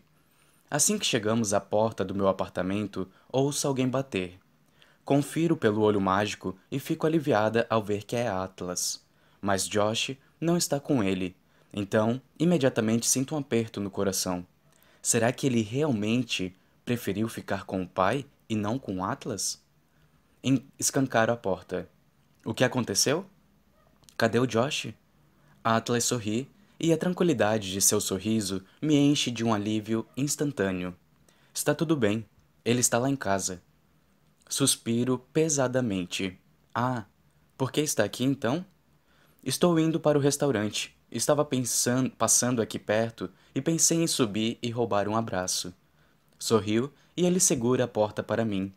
Não posso abraçá-lo direito porque estou com Emerson acomodada no meu quadril. Então ele me dá um beijo rápido na lateral da cabeça. Que mentira! Meu apartamento não fica no seu caminho. E é domingo, o restaurante está fechado. Detalhes, diz ele, balançando a cabeça. Para onde está indo? para a casa de Alissa. Vamos jantar com eles hoje. Põe a bolsa maternidade no ombro, mas ele a pega para mim. Eu te acompanho até lá embaixo. Ele joga a bolsa maternidade no ombro. M estende os braços para ele e acho que nós dois ficamos um pouco surpresos quando ela vai voluntariamente para seu colo. Ela encosta a cabeça no peito dele e ver isso é algo que me faz parar por um segundo. Atlas também para mas depois ele sorri para mim e começa a me acompanhar até o carro. Ele segura minha mão o tempo todo. Pego M do colo dele e a coloco na cadeirinha. Finalmente Atlas pode me abraçar direito, então ele me puxa para perto. Seu abraço parece mais uma conversa inteira. Ele está me segurando de uma maneira que me faz achar que está precisando de forças, como se ele quisesse levar uma parte de mim consigo. Para onde é que você realmente vai? Pergunto, afastando-me. Vou mesmo para o restaurante, responde ele. Pedi para Sutton me encontrar lá. Precisamos conversar sério sobre Josh e quero fazer isso quando estivermos sozinhos. Ela adora uma plateia, então me recuso a lhe dar uma. Nossa, e eu, na verdade, estou indo para a casa de Alissa para ter aquela conversa com Riley que eu comentei que queria ter. Domingo é o dia de resolver problema, é? Atlas ri baixinho. Espero que sim. Dou um beijo nele. Boa sorte, digo. Ele sorri com carinho. Para você também. Tome cuidado e me ligue assim que puder. Ele encosta a cabeça na minha uma última vez e quando se afasta diz: Te amo, linda. Atlas entra no carro e não sei por que suas palavras me afetam tanto, mas entro no carro com um sorriso no rosto. Te amo, linda. Continuo sorrindo enquanto começo a dirigir. Meu bom humor me surpreende, considerando o que estou prestes a fazer e o fato de que vai ser mais uma intervenção espontânea do que uma conversa planejada. Eu realmente estou indo jantar na casa de Alissa e Marshall, mas Riley não faz ideia de que minha visita tem um objetivo. Lasanha? Pergunto a Marshall quando ele abre a porta da frente. Senti o cheiro de alho e de tomate do, cor do corredor. É o prato favorito de Alissa, responde, fechando a porta depois que entro. Ele estende os braços para Emerson.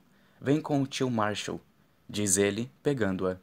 Amy ri assim que ele faz uma careta para ela. Marshall é uma de suas pre pessoas preferidas, mas acho que seria bem difícil achar uma criança que não goste dele. Alice está na cozinha? Marshall assente. Está. Ele também. Avisa, sussurrando. Não mencionamos que você estava vindo. Está bem. Deixo a bolsa de Amy e vou para a cozinha. Vejo a mãe de Riley e de Alissa sentada com Riley na sala de estar quando passo. Aceno a e ela sorri. Mas não paro para bater um papo. Vou atrás de Alissa.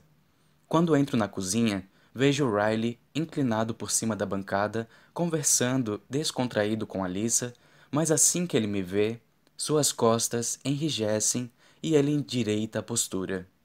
Nem reajo. Não quero que Riley ache que ainda tem qualquer influência sobre mim. Alissa estava me esperando. Ela me cumprimenta com a cabeça, depois fecho, fecha o forno com a lasanha dentro. Chegou bem na hora. Ela põe o pegador de panela na bancada e aponta para a mesa. Temos 45 minutos até que fique pronta. Avisa, guiando Riley e eu na direção da mesa. O que é isso? Pergunta Riley, alternando o olhar entre nós duas. Apenas uma conversa, diz Alissa, estimulando-o a sentar. Riley revira os olhos, mas se senta relutantemente de frente para mim e Alissa. Ele se recosta na cadeira, cruzando os braços na frente do peito. Alissa me olha, passando a palavra para mim. Não sei muito bem porque não estou com medo neste momento. Talvez a maior parte das minhas preocupações tenha passado depois da conversa que Atlas teve com Riley. A presença de Alissa e Marshall no apartamento também parece uma dose extra de proteção. E tem ainda a mãe de Riley, embora ela não faça ideia do que vai acontecer. Mas Riley se comporta quando a mãe está por perto, então me sinto grata por ela estar aqui. Não contesto o que quer que esteja me dando forças neste momento, apenas tiro proveito. Ontem você perguntou se eu tinha falado com minha advogada, informa Riley. Falei sim. Ela tem algumas sugestões. Riley morde o lábio inferior por alguns segundos. Depois ergue a sobrancelha, indicando que está ouvindo. Quero que você faça um curso de controle de raiva. Assim que as palavras saem da minha boca, Riley ri. Ele se levanta, preparado para empurrar a cadeira e encerrar a conversa, mas assim que o faz, Alissa diz: Sente-se, por favor. Riley olha para ela, depois para mim e então para Alissa de novo. Vários segundos se passam enquanto ele assimila o que está acontecendo. É visível que está se sentindo enganado no momento, mas não estou aqui para tratá-lo com empatia, nem Alissa. Riley ama e respeita a irmã, então acaba se sentando de novo, apesar de seu estado de raiva. Enquanto você faz o curso, prefiro que seus encontros com Emerson seja aqui ou em algum lugar na presença de Marshall ou Alissa. Riley desvia o olhar para ela, e a forma como a encara, como se tivesse sido traído, teria me deixado arrepiada no passado, mas agora não me afeta em nada. Prossigo. Dependendo das suas interações comigo a partir de agora, nós vamos decidir, como uma família, o momento em que nós sentiremos a vontade para que você veja as meninas sem supervisão. As meninas? Repete Riley incredulamente, olhando para Lisa. Ela te convenceu de que minha própria sobrinha não está segura comigo? Diz ele, erguendo a voz. A porta da cozinha se escancara e Marshall entra. Ele se senta na ponta da mesa e olha de Riley para Alissa. Sua mãe está com as meninas na sala de estar. Informa Alissa. O que foi que eu perdi?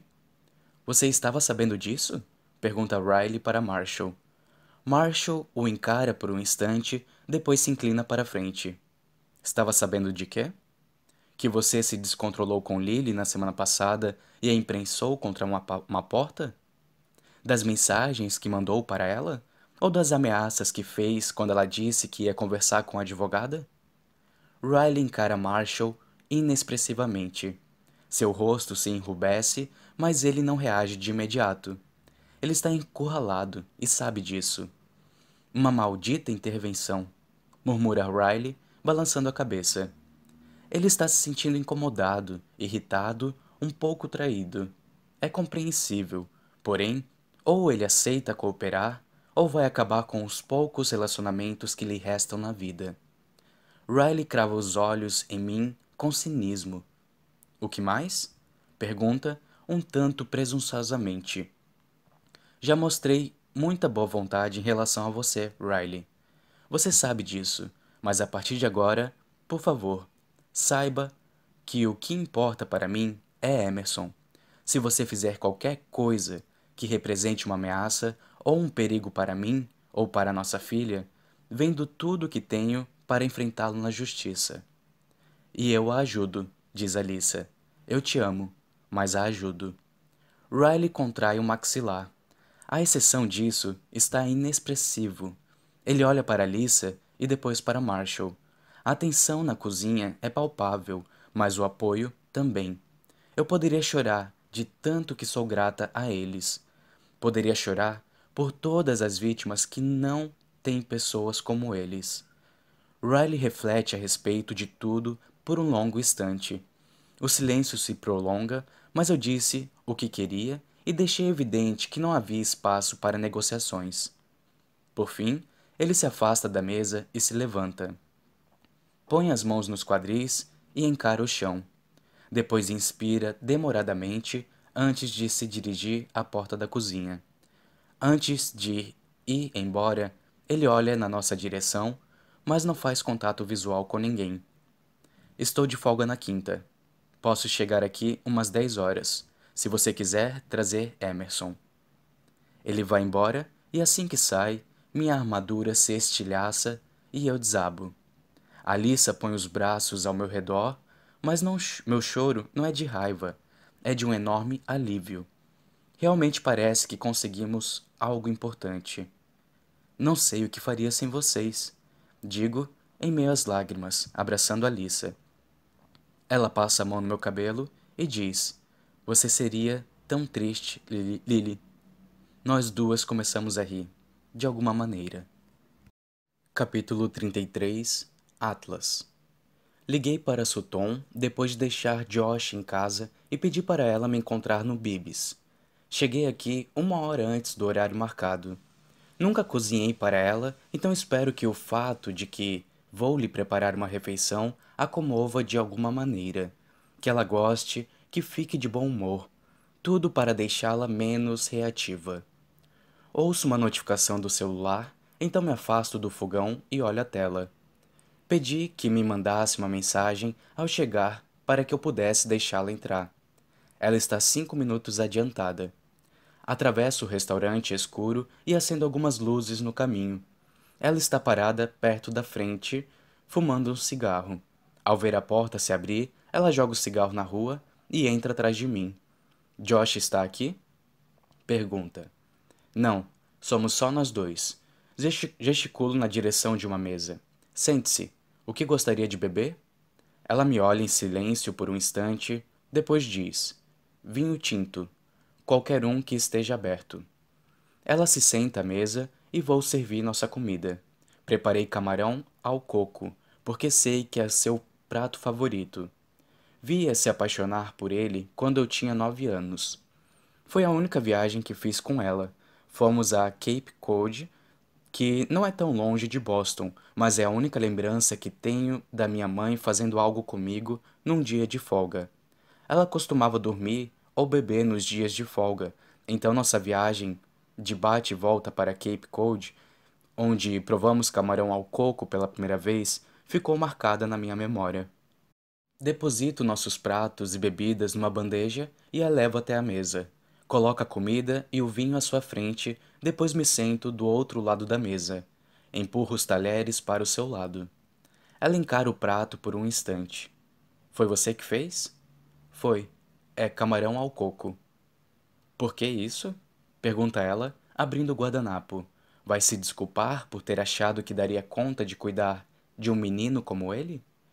Sutton ri como se tivesse contado uma piada, mas devido ao silêncio do restaurante, sua risada não surte efeito. Ela balança a cabeça, pega a taça de vinho e toma um gole. Sei que ela cuida de Josh há 12 anos a mais do que eu, mas aposto que já o conheço melhor do que ela. E Josh provavelmente me conhece melhor do que ela. E olha que morei com Sutton durante 17 anos. Qual era a minha comida preferida na infância? Pergunto. Ela me encara inexpressivamente. Talvez essa pergunta tenha sido difícil. Tudo bem. E meu filme preferido? Nada. Cor preferida? Música? Dou mais algumas opções, esperando que ela saiba a resposta de pelo menos uma. Ela não sabe. Dá de ombros, colocando a taça na mesa. Que tipo de livros Josh gosta de ler? Isso é uma pergunta capciosa? Retruca ela. Eu me recosto, tentando disfarçar minha inquietação, mas a sinto por todo o corpo. Você não sabe nada a respeito das pessoas que gerou. Eu fui mãe solo nos dois casos, Atlas. Não tinha tempo de me preocupar com o que vocês liam enquanto estava ocupada tentando sobreviver. Ela solta o garfo que estava prestes a usar. Meu Deus. Eu não te chamei aqui para fazer você se sentir mal, digo. Tomo um gole de água e passo o dedo na borda do copo. Não preciso de um pedido de desculpas. Nem ele. Olho com atenção, chocado com o que estou prestes a dizer. Não era de jeito nenhum o que eu estava planejando, mas não são os motivos egoístas que me trouxeram até aqui que estão me incomodando. Quero te dar uma chance de ser uma mãe melhor para ele. Talvez o problema seja que ele deveria ser um filho melhor. Ele tem 12 anos, é tão bom quanto precisa ser. Além disso, a relação que você tem com Josh não é responsabilidade dele. Ela coça a bochecha e balança a mão. O que é isso? Por que estou aqui? Quer que ele volte a morar comigo porque está achando que é trabalho demais? Pelo contrário, afirmo. Quero que ceda seus direitos para mim. Se não fizer isso, vou colocá-la na justiça, e nós dois gastaremos uma fortuna que nem eu e nem você queremos pagar. Mas eu pagaria. Se for necessário, eu recorro à justiça e o juiz vai dar uma olhada no seu passado e obrigá-la a fazer um curso de educação parental durante um ano. E nós dois sabemos que isso é algo que você não tem a menor vontade de fazer. Inclino-me para a frente, cruzando os braços. Quero ter a guarda dele, mas não vou pedir que você suma da vida dele. Não quero que suma. A última coisa que eu quero é que aquele menino cresça sem sentir nenhum amor vindo de você, como aconteceu comigo. Ela fica paralisada com as minhas palavras, então pego o garfo e como um pouco do meu jantar. Sutton me encara enquanto mastigo, e ainda está me encarando quando tomo um gole de água para acompanhar a comida. Tenho certeza de que o cérebro dela está a mil por hora procurando algum insulto ou alguma maneira de me ameaçar também, mas ela não consegue pensar em nada. Toda terça-noite nós vamos jantar juntos aqui como uma família. Você será mais do que bem-vinda. Tenho certeza de que ele gostaria disso. Não vou te co cobrar um centavo. Peço apenas que apareça aqui uma noite na semana e se interesse por quem ele é, mesmo que precise fingir. Noto os dedos trêmulos de Sutton quando ela vai pegar a taça de vinho. Ela também deve percebê-los, pois cerra o punho antes de segurá-la e põe a mão de volta no colo. Se acha que fui uma mãe tão terrível assim, nem deve se lembrar de Cape Cod. Eu me lembro de Cape Cod, declaro. É a única lembrança a que tento me apegar para não me ressentir completamente de você. Mas enquanto você acha que fez algo maravilhoso ao me dar essa nossa única lembrança, estou me oferecendo para dar isso a Josh todos os dias da vida dele. Sutton olha para o colo quando digo isso. É a primeira vez que parece sentir algo além de raiva e irritação. Talvez eu também esteja sentindo algo. Quando decidi ter, ter essa conversa com ela, Enquanto voltava da casa de Tim hoje, meu plano era tirá-la por completo de nossa vida. Mas nem mesmo monstros conseguem sobreviver sem um coração batendo dentro do peito. Tem um coração em algum lugar lá dentro. Talvez ninguém nunca tenha lhe dito que apreciava o fato de ele ainda estar batendo. Obrigado, digo. Seus olhos se voltam para os meus. Ela acha que esse comentário é para testá-la. Balanço a cabeça, dividido quanto ao que estou prestes a dizer. Você foi mãe solo e sei que os pais não te ajudaram de nenhuma maneira. Deve ter sido muito difícil. Talvez você esteja se sentindo só. Talvez esteja deprimida. Não sei por que você não consegue enxergar a maternidade como o presente que ela é, mas você está aqui. Você veio hoje e esse esforço merece um agradecimento. Ela olha para a mesa e sua reação é completamente inesperada. Seus ombros começam a tremer, mas ela se segura com todas as forças para não chorar. Leva as mãos à mesa e mexe no guardanapo, mas não chega a precisar usá-lo porque nenhuma lágrima escorre.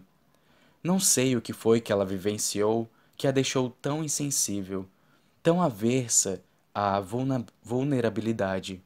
Talvez um dia ela me conte, mas antes que cheguemos a esse ponto, ela tem muito o que provar para Josh como mãe.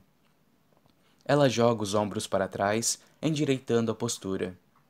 Que horas serão os jantares às terças? Às 19 horas. Ela concorda e parece estar prestes a se levantar da mesa. Posso embalar a comida para a viagem, se você quiser levar. Sutton assente rapidamente. Eu gostaria. Esse sempre foi meu prato preferido. Eu sei. Eu me lembro de Cape Cod. Levo seu prato para a cozinha e o embalo. Josh está dormindo no sofá quando finalmente volto para casa. Tem um anime passando na TV, então aperto o pause e deixo o controle na mesa de centro. Observo dormir por um tempinho repleto de alívio depois do dia que tive. As coisas podiam ter tomado um rumo bastante diferente. Comprimo os lábios, contendo a exaustão emocional, enquanto vejo dormir tranquilamente.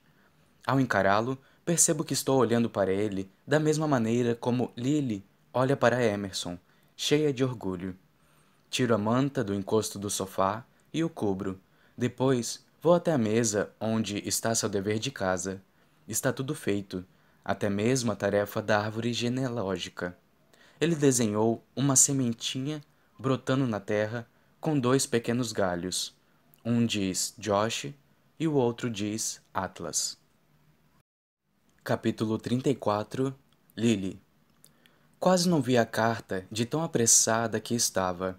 Ela foi colocada debaixo da minha porta e ficou presa sobre o tapete.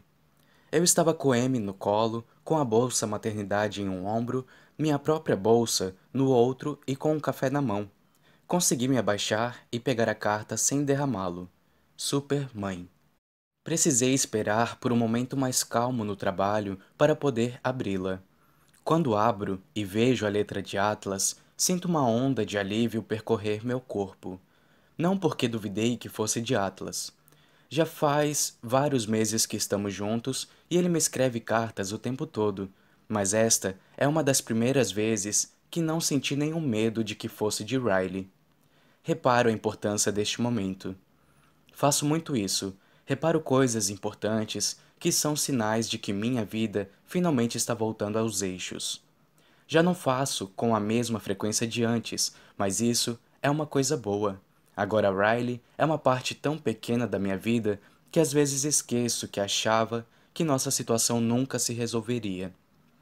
Ele ainda faz parte da vida de M, mas tenho exigido mais estrutura dele. De vez em quando, Riley tenta me fazer diminuir minhas exigências em relação às visitas, mas só vou me sentir à vontade quando ela puder me contar com as próprias palavras como são seus encontros com ele. Espero que as aulas de controle de raiva estejam ajudando, mas isso só o tempo dirá. O contato que eu e Riley temos ainda é ríspido de vez em quando, mas tudo que eu queria com o divórcio era li me libertar do medo, e realmente acho que consegui isso. Estou escondida no armário do meu escritório, sentada de pernas cruzadas no chão porque queria ler a carta sem ser interrompida. Faz meses que obriguei Atlas a se esconder aqui dentro, mas ainda sinto seu cheiro. Abro a carta e contorno o coraçãozinho aberto que ele desenhou no canto superior esquerdo da primeira página. Já estou sorrindo quando começo a ler. Querida Lily, não sei se você está ciente da data, mas agora já estamos namorando oficialmente há seis meses. É metade de um ano. As pessoas comemoram meio ano de namoro? Eu até teria comprado flores para você, mas não gosto de dar trabalho demais para a florista. Então decidi te dar esta carta. Dizem que toda história tem dois lados, e li algumas histórias suas que, apesar de terem acontecido como você diz, me proporcionaram uma experiência completamente diferente. Você mencionou brevemente o momento nos seus diários, mas sei que ele foi importante para você e inspirou uma tatuagem. Porém, não sei se você tem ideia do quanto aquele momento foi relevante para mim. Você diz que nosso primeiro beijo aconteceu na sua cama, mas não é esse que eu considero o nosso primeiro beijo. Nosso primeiro beijo aconteceu numa segunda-feira, no meio do dia. Foi naquela vez que adoeci e você cuidou de mim. Você percebeu que eu estava doente assim, assim que entrei pela sua janela. Lembro que você agiu na mesma hora. Você me deu remédio, água, cobertores e me obrigou a dormir na sua cama. Não me lembro de nenhum outro momento na minha vida em que me senti tão doente. Acredito que você testemunhou o pior dia que já tive. E olha que já tive alguns dias péssimos. Mas quando a pessoa está lidando com uma terrível infecção estomacal, parece que não há nada pior do que isso. Não me lembro de muita coisa daquela noite, mas me lembro das suas mãos. Elas sempre estavam perto de mim, ou conferindo minha temperatura, ou enxugando meu rosto com um pano, ou segurando meus ombros nas várias vezes que precisei me virar para o lado no meio da noite. É delas que eu me lembro, das suas mãos. Você estava com esmalte rosa claro e me recordo até do nome da cor, porque eu estava ao, ao seu lado quando você as pintou. Ela se chamava Surpresa da Lily, e você me disse que o escolheu por causa do nome. Eu mal conseguia abrir os olhos, mas sempre que os abria, lá estavam elas, suas mãos esguias e prestativas com as unhas pintadas de Surpresa da Lily, segurando minha garrafa de água, me dando remédio, fazendo carinho em meu queixo. Sim, Lily, eu me lembro desse momento, apesar de você não ter escrito sobre ele. Após horas passando mal, lembro que acordei, ou pelo menos percebi melhor os arredores. Minha cabeça latejava e minha boca estava muito seca, e minhas pálpebras estavam pesadas demais para que eu as abrisse. Mas eu senti você. Senti sua respiração na minha bochecha. As pontas dos seus dedos estavam no meu maxilar e elas foram descendo até o meu queixo. Você achou que eu estava dormindo, que eu não conseguia sentir você me tocando, me observando, mas eu nunca tinha sentido nada tão intensamente. Foi naquele exato momento que percebi que te amava. Eu meio que odiei perceber algo tão fenomenal no meio de um dia tão péssimo, mas aquilo mexeu tanto comigo que achei que eu fosse chorar pela primeira vez em anos e eu não sabia o que fazer com aquele sentimento. Mas, caramba, Lily, eu tinha passado a vida inteira sem conhecer o amor. Eu não sabia o que era o amor de uma mãe pelo filho, de um pai pelo filho, de um irmão pelo outro. E até você aparecer, eu nunca tinha passado muito tempo com alguém que não fosse parente meu, ainda mais uma garota. Não tempo o bastante para conhecer uma garota ou para que ela me conhecesse, ou para que nós dois criássemos um vínculo e o aprofundássemos. E para que a garota se mostrasse afetuosa e prestativa e bondosa e preocupada e tudo o que você foi para mim. Não estou dizendo que foi naquele momento que percebi que estava apaixonado por você. Foi apenas o primeiro momento em que percebi que eu amava alguma coisa, alguém na minha vida. Foi a primeira vez que meu coração reagiu de alguma maneira. Foi, pelo menos, de uma forma positiva. Por tudo que havia sido feito comigo no passado, meu coração já tinha se encolhido, mas nunca se expandido daquele jeito. Enquanto seus dedos tocavam meu queixo, como delicadas gotas de, de chuva, achei que meu coração fosse inchar a ponto de explodir. Fingi que estava acordando devagar naquele momento. Coloquei o braço em cima dos olhos e você afastou a mão com rapidez. Lembro que virei o pescoço e olhei pela janela para ver se já tinha amanhecido. Faltava pouco, então comecei a me levantar da sua cama, fingindo não saber que você estava acordada. Você se sentou e perguntou se eu ia embora, e precisei engolir seco antes de conseguir falar. Quase não consegui. Disse algo do tipo: Daqui a pouco seus pais vão acordar. Você me disse que ia sair mais cedo da aula e voltar para me ver em algumas horas. Assenti, sem dizer nada, pois ainda estava passando mal, mas eu precisava sair do seu quarto antes de fazer ou dizer alguma coisa que me envergonhasse. Não confiava no sentimento que estava zumbindo sob minha pele. Ele estava criando uma necessidade enorme de olhar para você e dizer: Eu te amo, Lily. É engraçado que, assim que a gente sente amor pela primeira vez, de repente passa a ter o imenso desejo de professá-lo. As palavras pareciam estar se formando bem no centro do meu peito, e apesar de eu jamais ter me sentido tão fraco, nunca levantei sua janela e saí com tanta rapidez. Eu a fechei, me recostei na parede fria da sua casa e expirei. Minha respiração condensou e fechei os olhos, e depois das piores oito horas da minha vida inteira, de algum modo fui capaz de sorrir. Passei o resto da manhã pensando em amor mesmo depois de você ter ido me buscar após seus pais saírem e de eu ter passado mais várias horas doentes na sua casa, fiquei pensando em amor. Toda vez que suas unhas, de cor surpresa da Lily, passavam diante dos meus olhos, quando você conferia minha temperatura, eu pensava em amor. Toda vez que você entrava no quarto e ajustava os cobertores, encaixando-os debaixo do meu queixo, eu pensava em amor. E então, quando finalmente comecei a me sentir um pouco melhor, na hora do almoço, fiquei parado no box do chuveiro, fraco e desidratado por causa da infecção, mas me sentindo mais seguro do que nunca. Naquela manhã inteira e no resto do dia, eu soube que algo importante tinha acontecido. Pela primeira vez, eu tinha vislumbrado como eu sabia que a vida poderia ser Antes daquele momento, eu nunca tinha pensado muito em me apaixonar, em construir uma família ou até mesmo em ter uma carreira de sucesso. Para mim, a vida sempre tinha parecido mais um fardo, algo pesado e turvo que fazia com que fosse difícil acordar e um pouco assustador adormecer.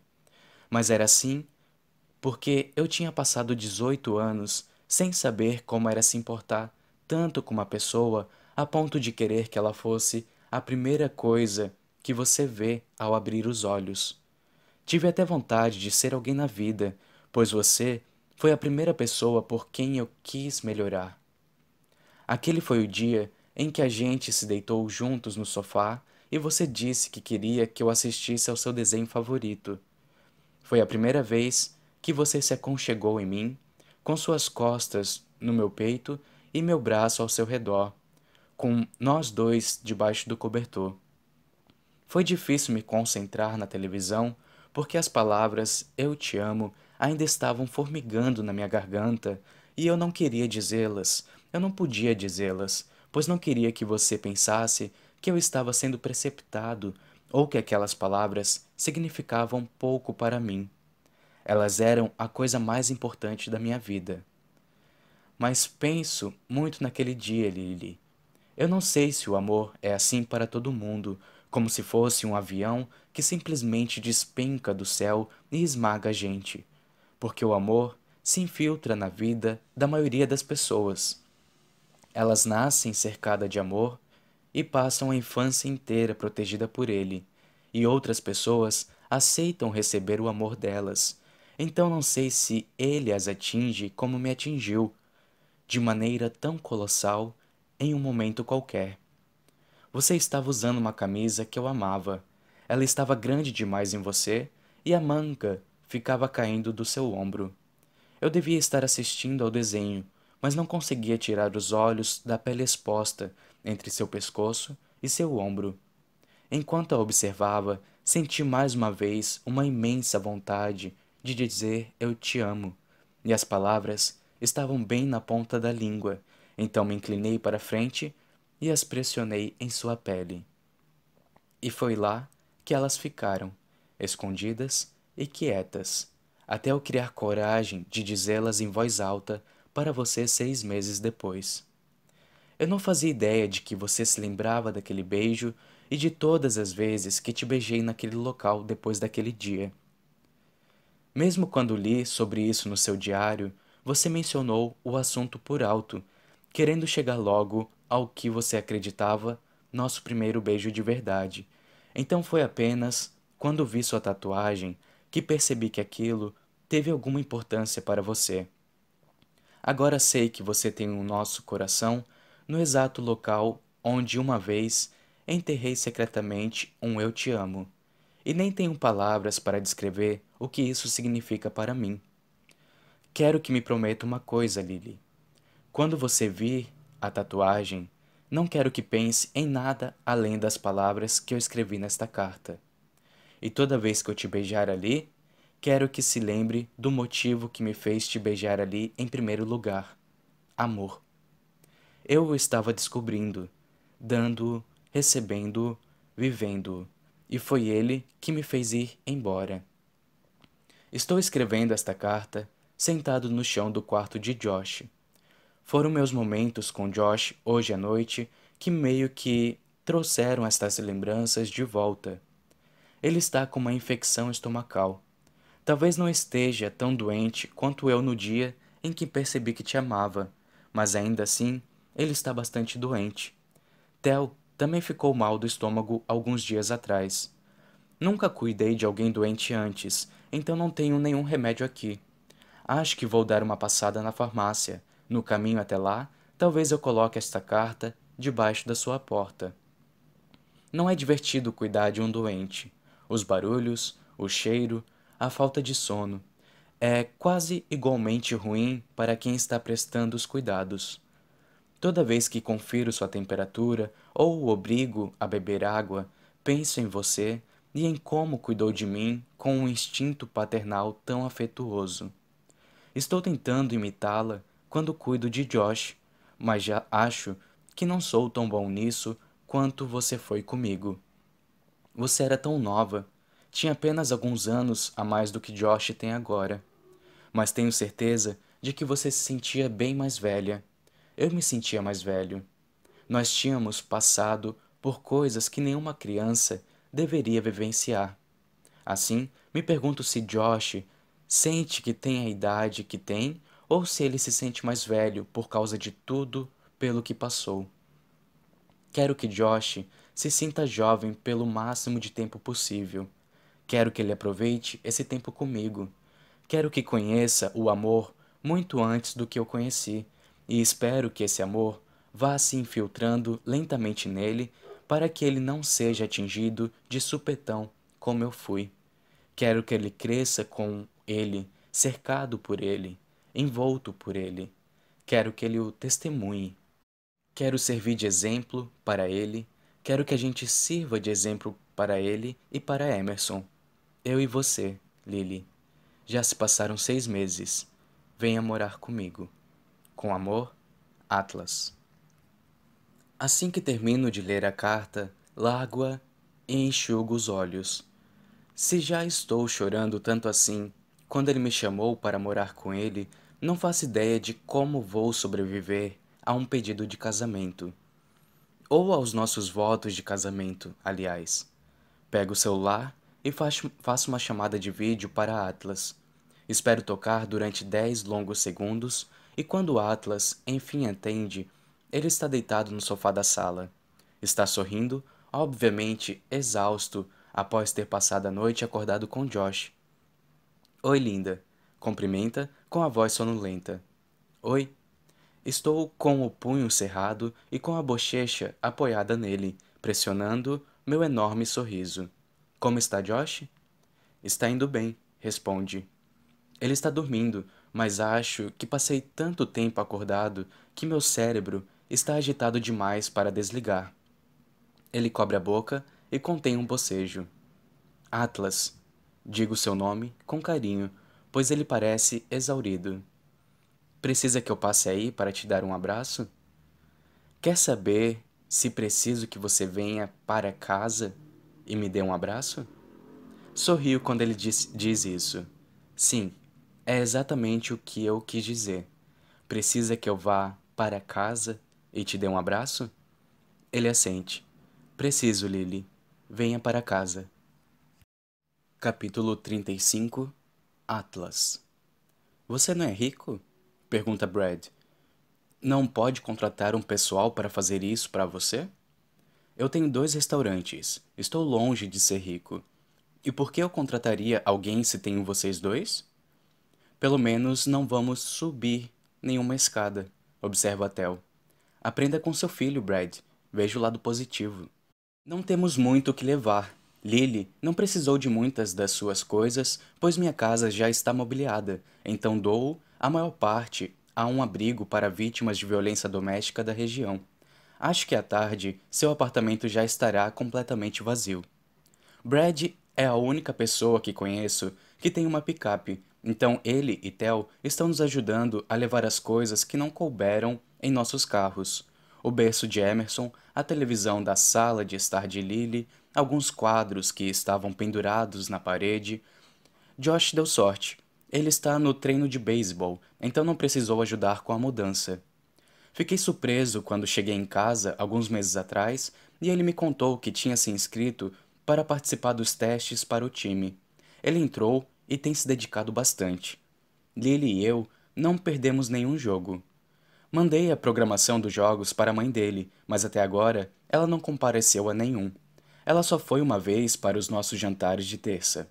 Estava torcendo para que ela quisesse se envolver mais, mas não me surpreende o fato de ela não querer. Também duvido que Josh esteja surpreso. Não prestamos muita atenção ao que não está dando certo em nossas vidas. Prestamos atenção ao que está dando certo e temos muito o que agradecer. As duas principais coisas são conseguir obter a guarda dele e Lily e Emerson estão vindo morar com a gente, Engraçado como a vida pode mudar drasticamente em um piscar de olhos.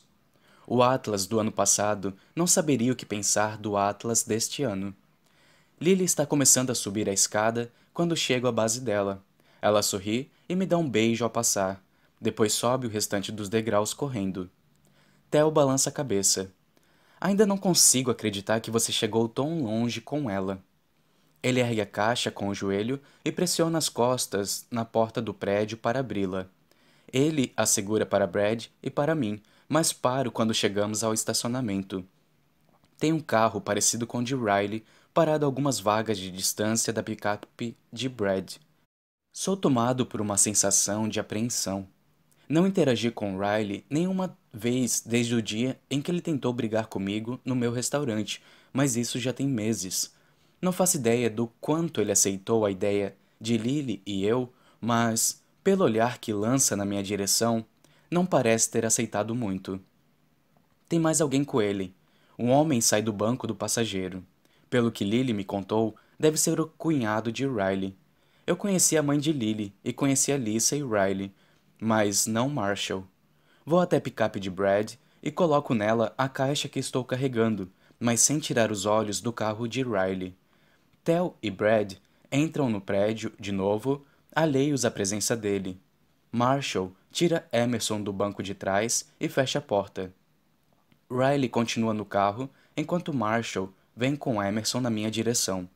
Ele estende a mão. Oi, Atlas, não é? Sou Marshall. Aperto sua mão. Isso. É um prazer conhecê-lo. Ele assente, mas quando Emerson me vê, Marshall precisa segurá-la com mais força, pois ela se joga em cima de mim. Dou um passo à frente e a pego. Oi, Amy. Você se divertiu hoje? Marshall me observa com ela por um instante, depois diz: Tome cuidado. Ela vomitou em Riley duas vezes hoje. Ela não está se sentindo bem? Está, mas passou o dia inteiro com a gente. As duas meninas comeram açúcar no café da manhã e no lanche, e também no almoço, e no segundo lanche, e. Ele acena a mão.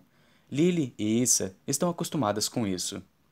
Emerson ergue o braço e tira os óculos escuros do meu rosto. Tenta colocá-los no próprio rosto, mas eles ficam tortos. Então, a ajuda a ajustá-los até ficarem na posição certa. Ela sorri para mim e eu sorrio de volta. Marshall olha para o carro onde Riley está e depois para mim. Desculpe por ele não querer sair. Isso tudo ainda é um pouco estranho para Riley. Ela ir morar com você. Quando Marshall diz ela, não está se referindo a Lily. Está olhando para Emerson. Assinto compreensivamente, pois eu realmente entendo. Tudo bem. Imagino que não deva ser fácil mesmo. Marshall bagunça o cabelo de Amy e diz: Vou me mandar para que vocês possam terminar a mudança. Foi um prazer finalmente te conhecer. Digo mesmo, respondo. E estou sendo sincero. Marshall parece o tipo de pessoa de quem eu poderia ser amigo se as circunstâncias fossem outras. Ele se vira para voltar até o carro de Riley, mas para e me olha de novo antes de se afastar. Obrigado, diz. Lily é muito importante para minha esposa, então é isso. Obrigado por fazê-la feliz. Ela merece. Assim que Marshall diz isso, ele balança a cabeça e ergue as mãos, dando um passo para trás. Agora eu vou mesmo antes que a situação fique muito constrangedora. Ele segue para o carro de Riley, mas eu meio que queria que ele não tivesse se afastado tão depressa. Também teria lhe agradecido. Sei o quanto o apoio dele significou para Lily. Marshall fecha a porta do passageiro e Riley dá a partida e vai embora. Olho para Amy, que agora está mordendo meus óculos. Quer dar um oi para a mamãe? Começa a andar na direção do prédio, mas paro quando vejo Lily encostada na porta da escada. Assim que me vê, ela se vira e enxuga os olhos rapidamente. Não sei por que está chorando, mas ando mais devagar para que ela possa limpar as lágrimas antes de cumprimentar a filha. E de fato, vários segundos depois, ela se vira com um sorrisão e pega M dos meus braços. Você se divertiu com o papai hoje? Pergunta, pouco antes de sufocar a menina com vários beijos. Quando me olha, encaro-a, curiosa, perguntando-me por que estaria chorando. Lily gesticula na direção do estacionamento onde o carro de Riley estava alguns momentos antes. Foi um momento importante revela. Quer dizer, sei que Marshall estava com ele, mas o fato de que Riley sentiu que podia deixá-la com você. Ela está começando a lacrimejar de novo, o que a faz suspirar e revirar os olhos devido à própria reação. É bom saber que os homens da minha vida conseguem pelo menos fingir se dar bem por causa de Amy. Sendo honesto, também acho isso bom, e que bom que ela estava lá em cima quando eles chegaram. Sei que Riley estava no carro com, quando Marshall trouxe Amy, mas foi um passo na direção certa. Talvez Riley e eu estivéssemos precisando de uma interação assim tanto quanto Lily. Acabamos de provar que a cooperação é possível, mesmo que magoe. Enxugo a bochecha molhada de Lily e depois lhe dou um beijo rápido. Eu te amo. Coloco a mão na cintura de Lily e a levo na direção da escada mais uma viagem, e aí você terá que me aturar para sempre. Lily ri. Não vejo a hora de te aturar para sempre. Capítulo 36 Lily Estou encolhida no sofá de Atlas, exausta da mudança. No nosso sofá. Ainda preciso me acostumar. Pedi para Theo e Josh me ajudarem a desempacotar o resto das minhas coisas e das coisas de Emerson, pois Atlas trabalha até tarde esta noite. Eu acordo cedo, ele chega tarde, mas é incrível que agora teremos mais um do outro, mesmo que seja só de passagem, e temos os domingos juntos. Mas hoje é sexta e amanhã é sábado, os dois dias mais ocupados de Atlas. Então, estou entretendo Josh e Tel até minha mãe voltar com Emerson. Nós três estamos assistindo a Procurando Nemo, que já está quase no fim. Sinceramente, não achei que eles fossem aguentar ver tudo, pois estão na idade em que os pré-adolescentes tendem a fugir dos desenhos da Disney. Mas estou aprendendo que a geração Z é uma espécie diferente. Quanto mais tempo passo com esses dois, mais acho que eles se distinguem de todas as gerações que os antecederam. São menos suscetíveis à pressão dos outros e apoiam mais a individualidade. Tenho um pouquinho de inveja deles. Josh, Josh se levanta quando os créditos começam a subir na tela. Gostou? Ele dá de ombros. Foi bem engraçado, considerando que começou com um massacre brutal de todo aquele caviar. Josh leva o saco vazio de pipoca para a cozinha, mas Tel ainda está encarando a televisão. Ele balança a cabeça devagar. Ainda não superei a descrição de Josh do início do fim do filme. Eu não entendi, Theo comenta. O comentário sobre o caviar? Ele olha da televisão para mim. Não, não entendi porque Atlas te disse aquilo de finalmente chegar à costa. Não foi nem uma frase do filme. Ele me disse que foi por causa de Procurando Nemo. Passei o filme inteiro esperando alguém falar essa frase. Tenho certeza de que terei de me acostumar a muitas coisas agora que moro com Atlas, mas o fato de que ele conversa com esse menino sobre o nosso relacionamento provavelmente vai ser uma das coisas às quais nunca vou me acostumar. A confusão nos olhos de Tel desaparece de repente. Ah, ah, é porque quando a vida fica difícil, eles continuam a nadar. Então Atlas Estava dizendo que a vida não vai mais. Saquei. Sua mente ainda está a mil por hora atrás de seus olhos. Ele começa a balançar a cabeça enquanto se levanta do chão. Ainda acho que foi brega, murmura. Seu celular vibra na hora em que ele fica de pé. Preciso ir. Meu pai chegou. Josh volta para a sala de estar. Não vai dormir aqui? Hoje não posso. Tenho uma coisa para fazer amanhã de manhã. Também quero fazer uma coisa amanhã, diz Josh. Theo está se calçando e hesita. É, não sei. Aonde você vai? Os olhos de Theo se voltam para mim rapidamente, depois para Josh de novo. Há uma parada, diz ele baixinho, mas também como se fosse um alerta. Uma parada? Josh inclina a cabeça. Por que está todo estranho? Que tipo de parada vai ser? uma parada LGBTQIA+. Theo engole em seco, como se talvez ele e Josh não tivessem conversado sobre isso, então fico nervosa por ele. Mas depois do tempo que passei com Josh nos últimos meses, sei que ele valoriza sua amizade com Theo. Josh pega os sapatos, senta-se do meu lado no sofá e começa a calçá-los. O que você quer dizer? Que não posso ir porque gosto de meninas? Theo transfere o peso do corpo para o outro pé. Você pode ir. É que. Eu não sabia se você sabia. Josh revira os olhos.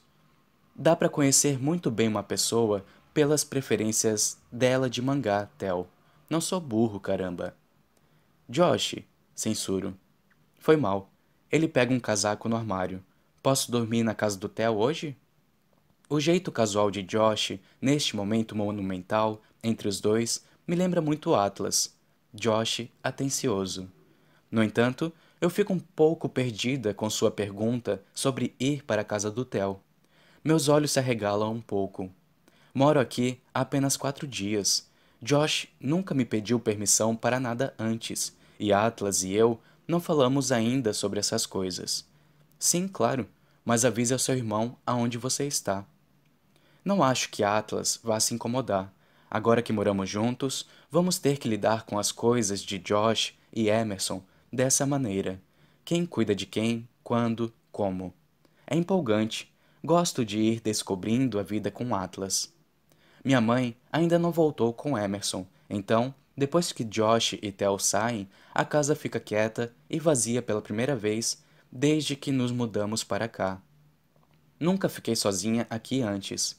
Aproveito esse momento para andar pelos cômodos, olhando o que tem nos armários e me familiarizando com minha nova casa. Minha nova casa. Que divertido dizer isso. Vou para os fundos e me sento numa cadeira no deck, olhando o quintal. É o quintal perfeito para uma horta. É quase impossível achar algo assim tão no meio da cidade. É como se Atlas tivesse procurado especificamente uma casa com esse espaço perfeito para uma horta, para o caso de eu aparecer em sua vida. Sei que não foi por isso que ele a escolheu, mas é engraçado pensar que seu motivo foi esse. Meu telefone toca e me sobressalta. É Atlas retornando uma chamada minha pelo FaceTime. Oi. O que está fazendo? Escolhendo uma área para minha horta. Josh quis ir dormir na casa do Theo, então deixei que ele fosse. Espero que não tenha problema. Nenhum problema. Eles chegaram a te ajudar? Sim, resolvemos quase tudo. Atlas parece aliviado. Passa a mão na lateral do rosto, como se estivesse relaxando. Parece ter sido um dia agitado, mas Atlas disfarça com um sorriso. Cadê Emerson? Minha mãe está voltando com ela. Ele suspira como se estivesse triste por não poder vê-la. Estou começando a ficar com saudade de M, revela. Suas palavras saem tão baixo e rápido que é como se ele tivesse um pouco de medo de admitir que está começando a amar minha filha. Mas eu as ouvi e vou guardá-las com todas as outras coisas meigas que ele já me disse. Volto daqui a umas três horas. Vai estar acordada? Se eu não estiver, você sabe o que fazer. Atlas balança um pouco a cabeça e o canto da sua boca se ergue. Eu te amo. Daqui a pouco estou em casa. Também te amo. Assim que encerramos a chamada, ouço a voz doce de Emerson, então me viro de imediato. Minha mãe está parada na porta, com Emerson no colo. Ela sorri como se tivesse ouvido parte da conversa. Eu me levanto para pegar Emerson, que se agarra em mim. Acho que a noite vai ser tranquila. Quando ela fica mais grudada assim, significa que já está pronta para dormir. Gesticulo para que minha mãe se sente ao meu lado. Que gracinha de lugar, elogia. É a primeira vez dela aqui. Eu até lhe mostraria mais a casa, mas Emerson já está esfregando o rosto no meu peito, tentando lutar contra o cansaço. Quero ver se ela dorme antes de eu me levantar. Que lugar esplêndido para uma horta, diz minha mãe. Acha que ele escolheu este lugar de propósito, na esperança de que você voltasse para a vida dele? Dou de ombros. Eu já me perguntei isso, mas não quis presumir, presumir nada. Paro, então me viro e olho para ela depois que assimilo melhor sua pergunta. Voltar para a vida dele? Nunca contei a ela que Atlas era um amigo da época do Maine. Simplesmente presumi que ela não se lembrava dele. Presumi que ela não fazia ideia de que o Atlas na minha vida agora era alguém do meu passado. Ela percebe a surpresa no meu rosto e diz: É um nome incomum, Lily. Eu me lembro dele. Sorrio, mas também estou confusa, sem saber porque ela nunca mencionou isso antes. Faz mais de seis meses que estamos namorando e ela já o encontrou algumas vezes. Porém, acho que eu não deveria estar surpresa Sempre foi um pouco difícil fazer minha mãe se abrir mais. Dá para entender. Ela passou anos com um homem que calava sua voz, então tenho certeza de que é difícil reaprender a usá-la. Por que não disse nada? Pergunto. Ela dá de ombros. Imaginei que você mencionaria o assunto se quisesse que eu soubesse. Eu queria, mas não queria que você se sentisse constrangida com Atlas devido ao que o meu pai fez com ele. Ela desvia o olhar e seus olhos percorrem o quintal. Ela passa um instante em silêncio. Nunca te contei, mas falei com Atlas uma vez. Mais ou menos. Voltei cedo do trabalho e vocês estavam dormindo no sofá. Imagina o meu susto, diz ela rindo. Eu te achava tão doce e inocente, e lá estava você, no sofá da minha sala, dormindo com um garoto qualquer. Estava prestes a gritar com você, mas quando ele acordou, parecia tão assustado. Parando para pensar, não parecia ser medo de mim, na verdade. Ele parecia estar com mais medo da possibilidade de, de te perder.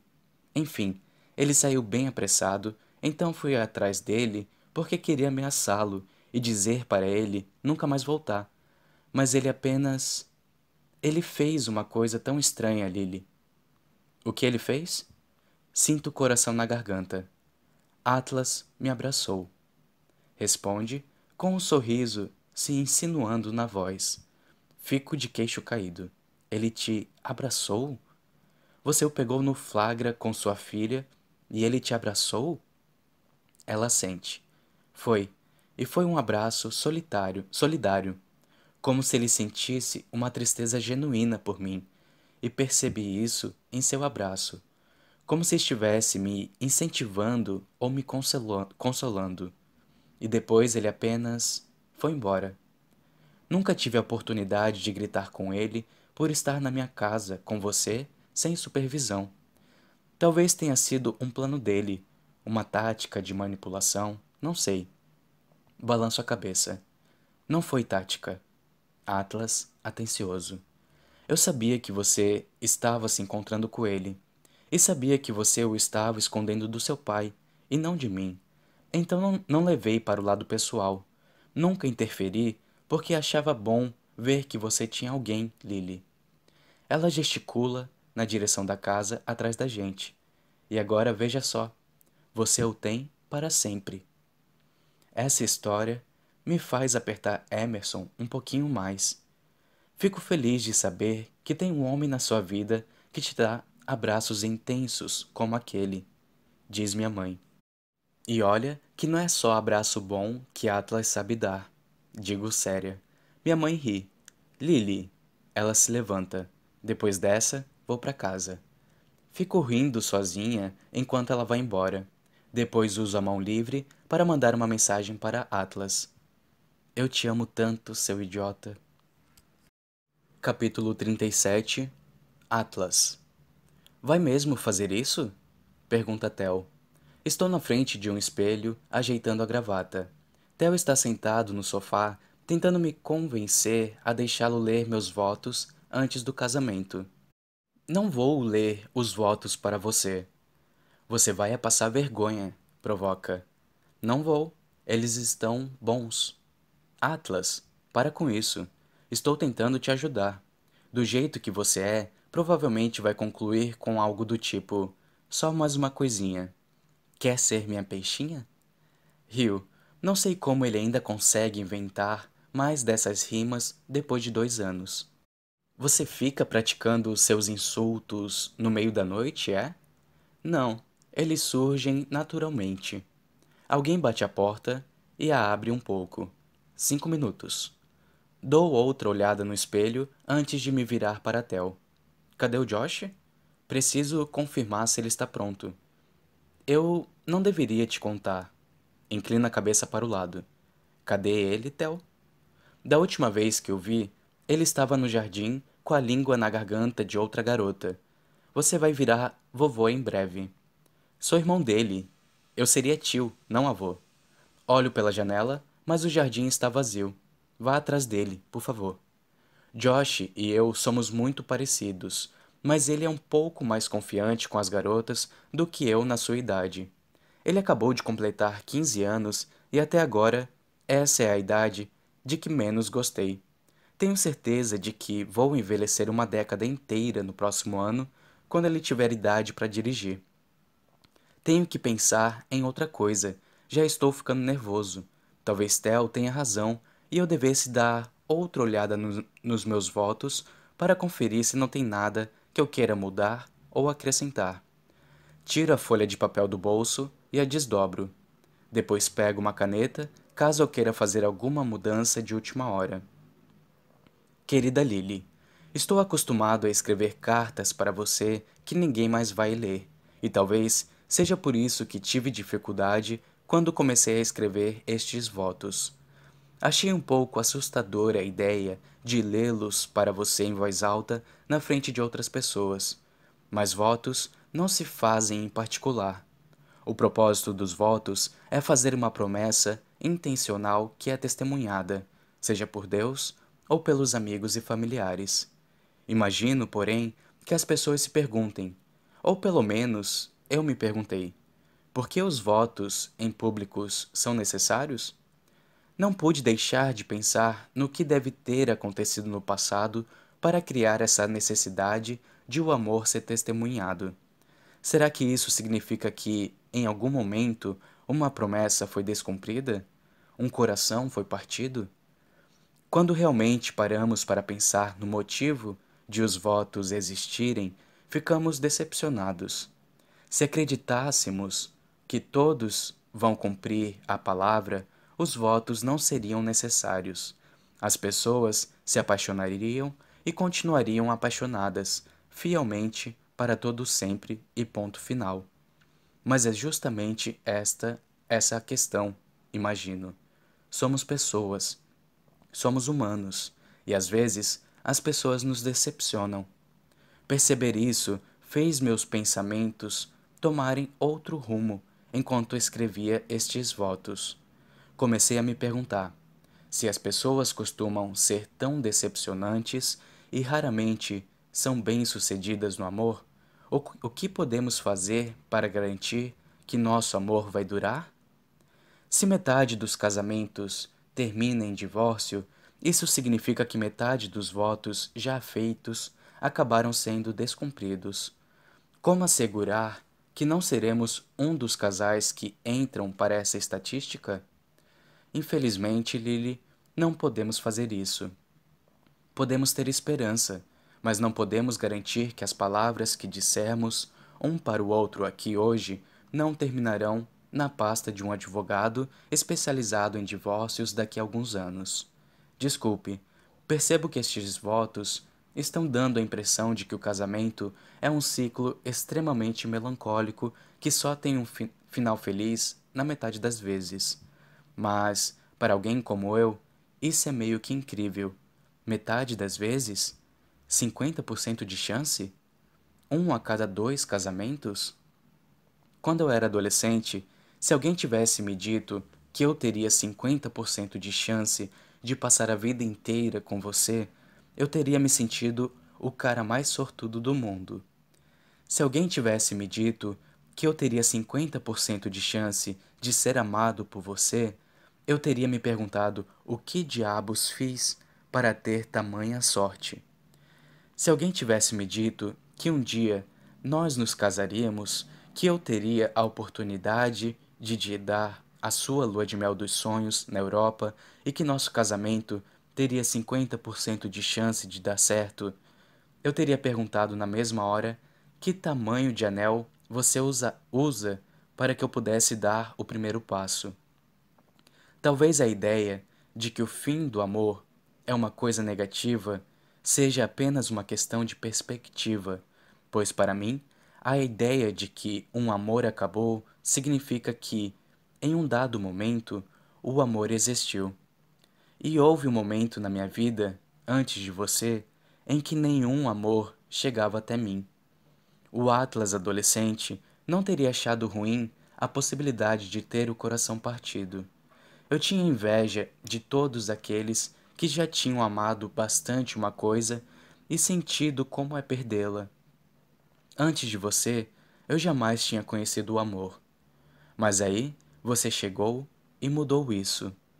Não só eu tive a oportunidade de ser a primeira pessoa a se apaixonar por você, mas também pude ficar de coração partido junto com você.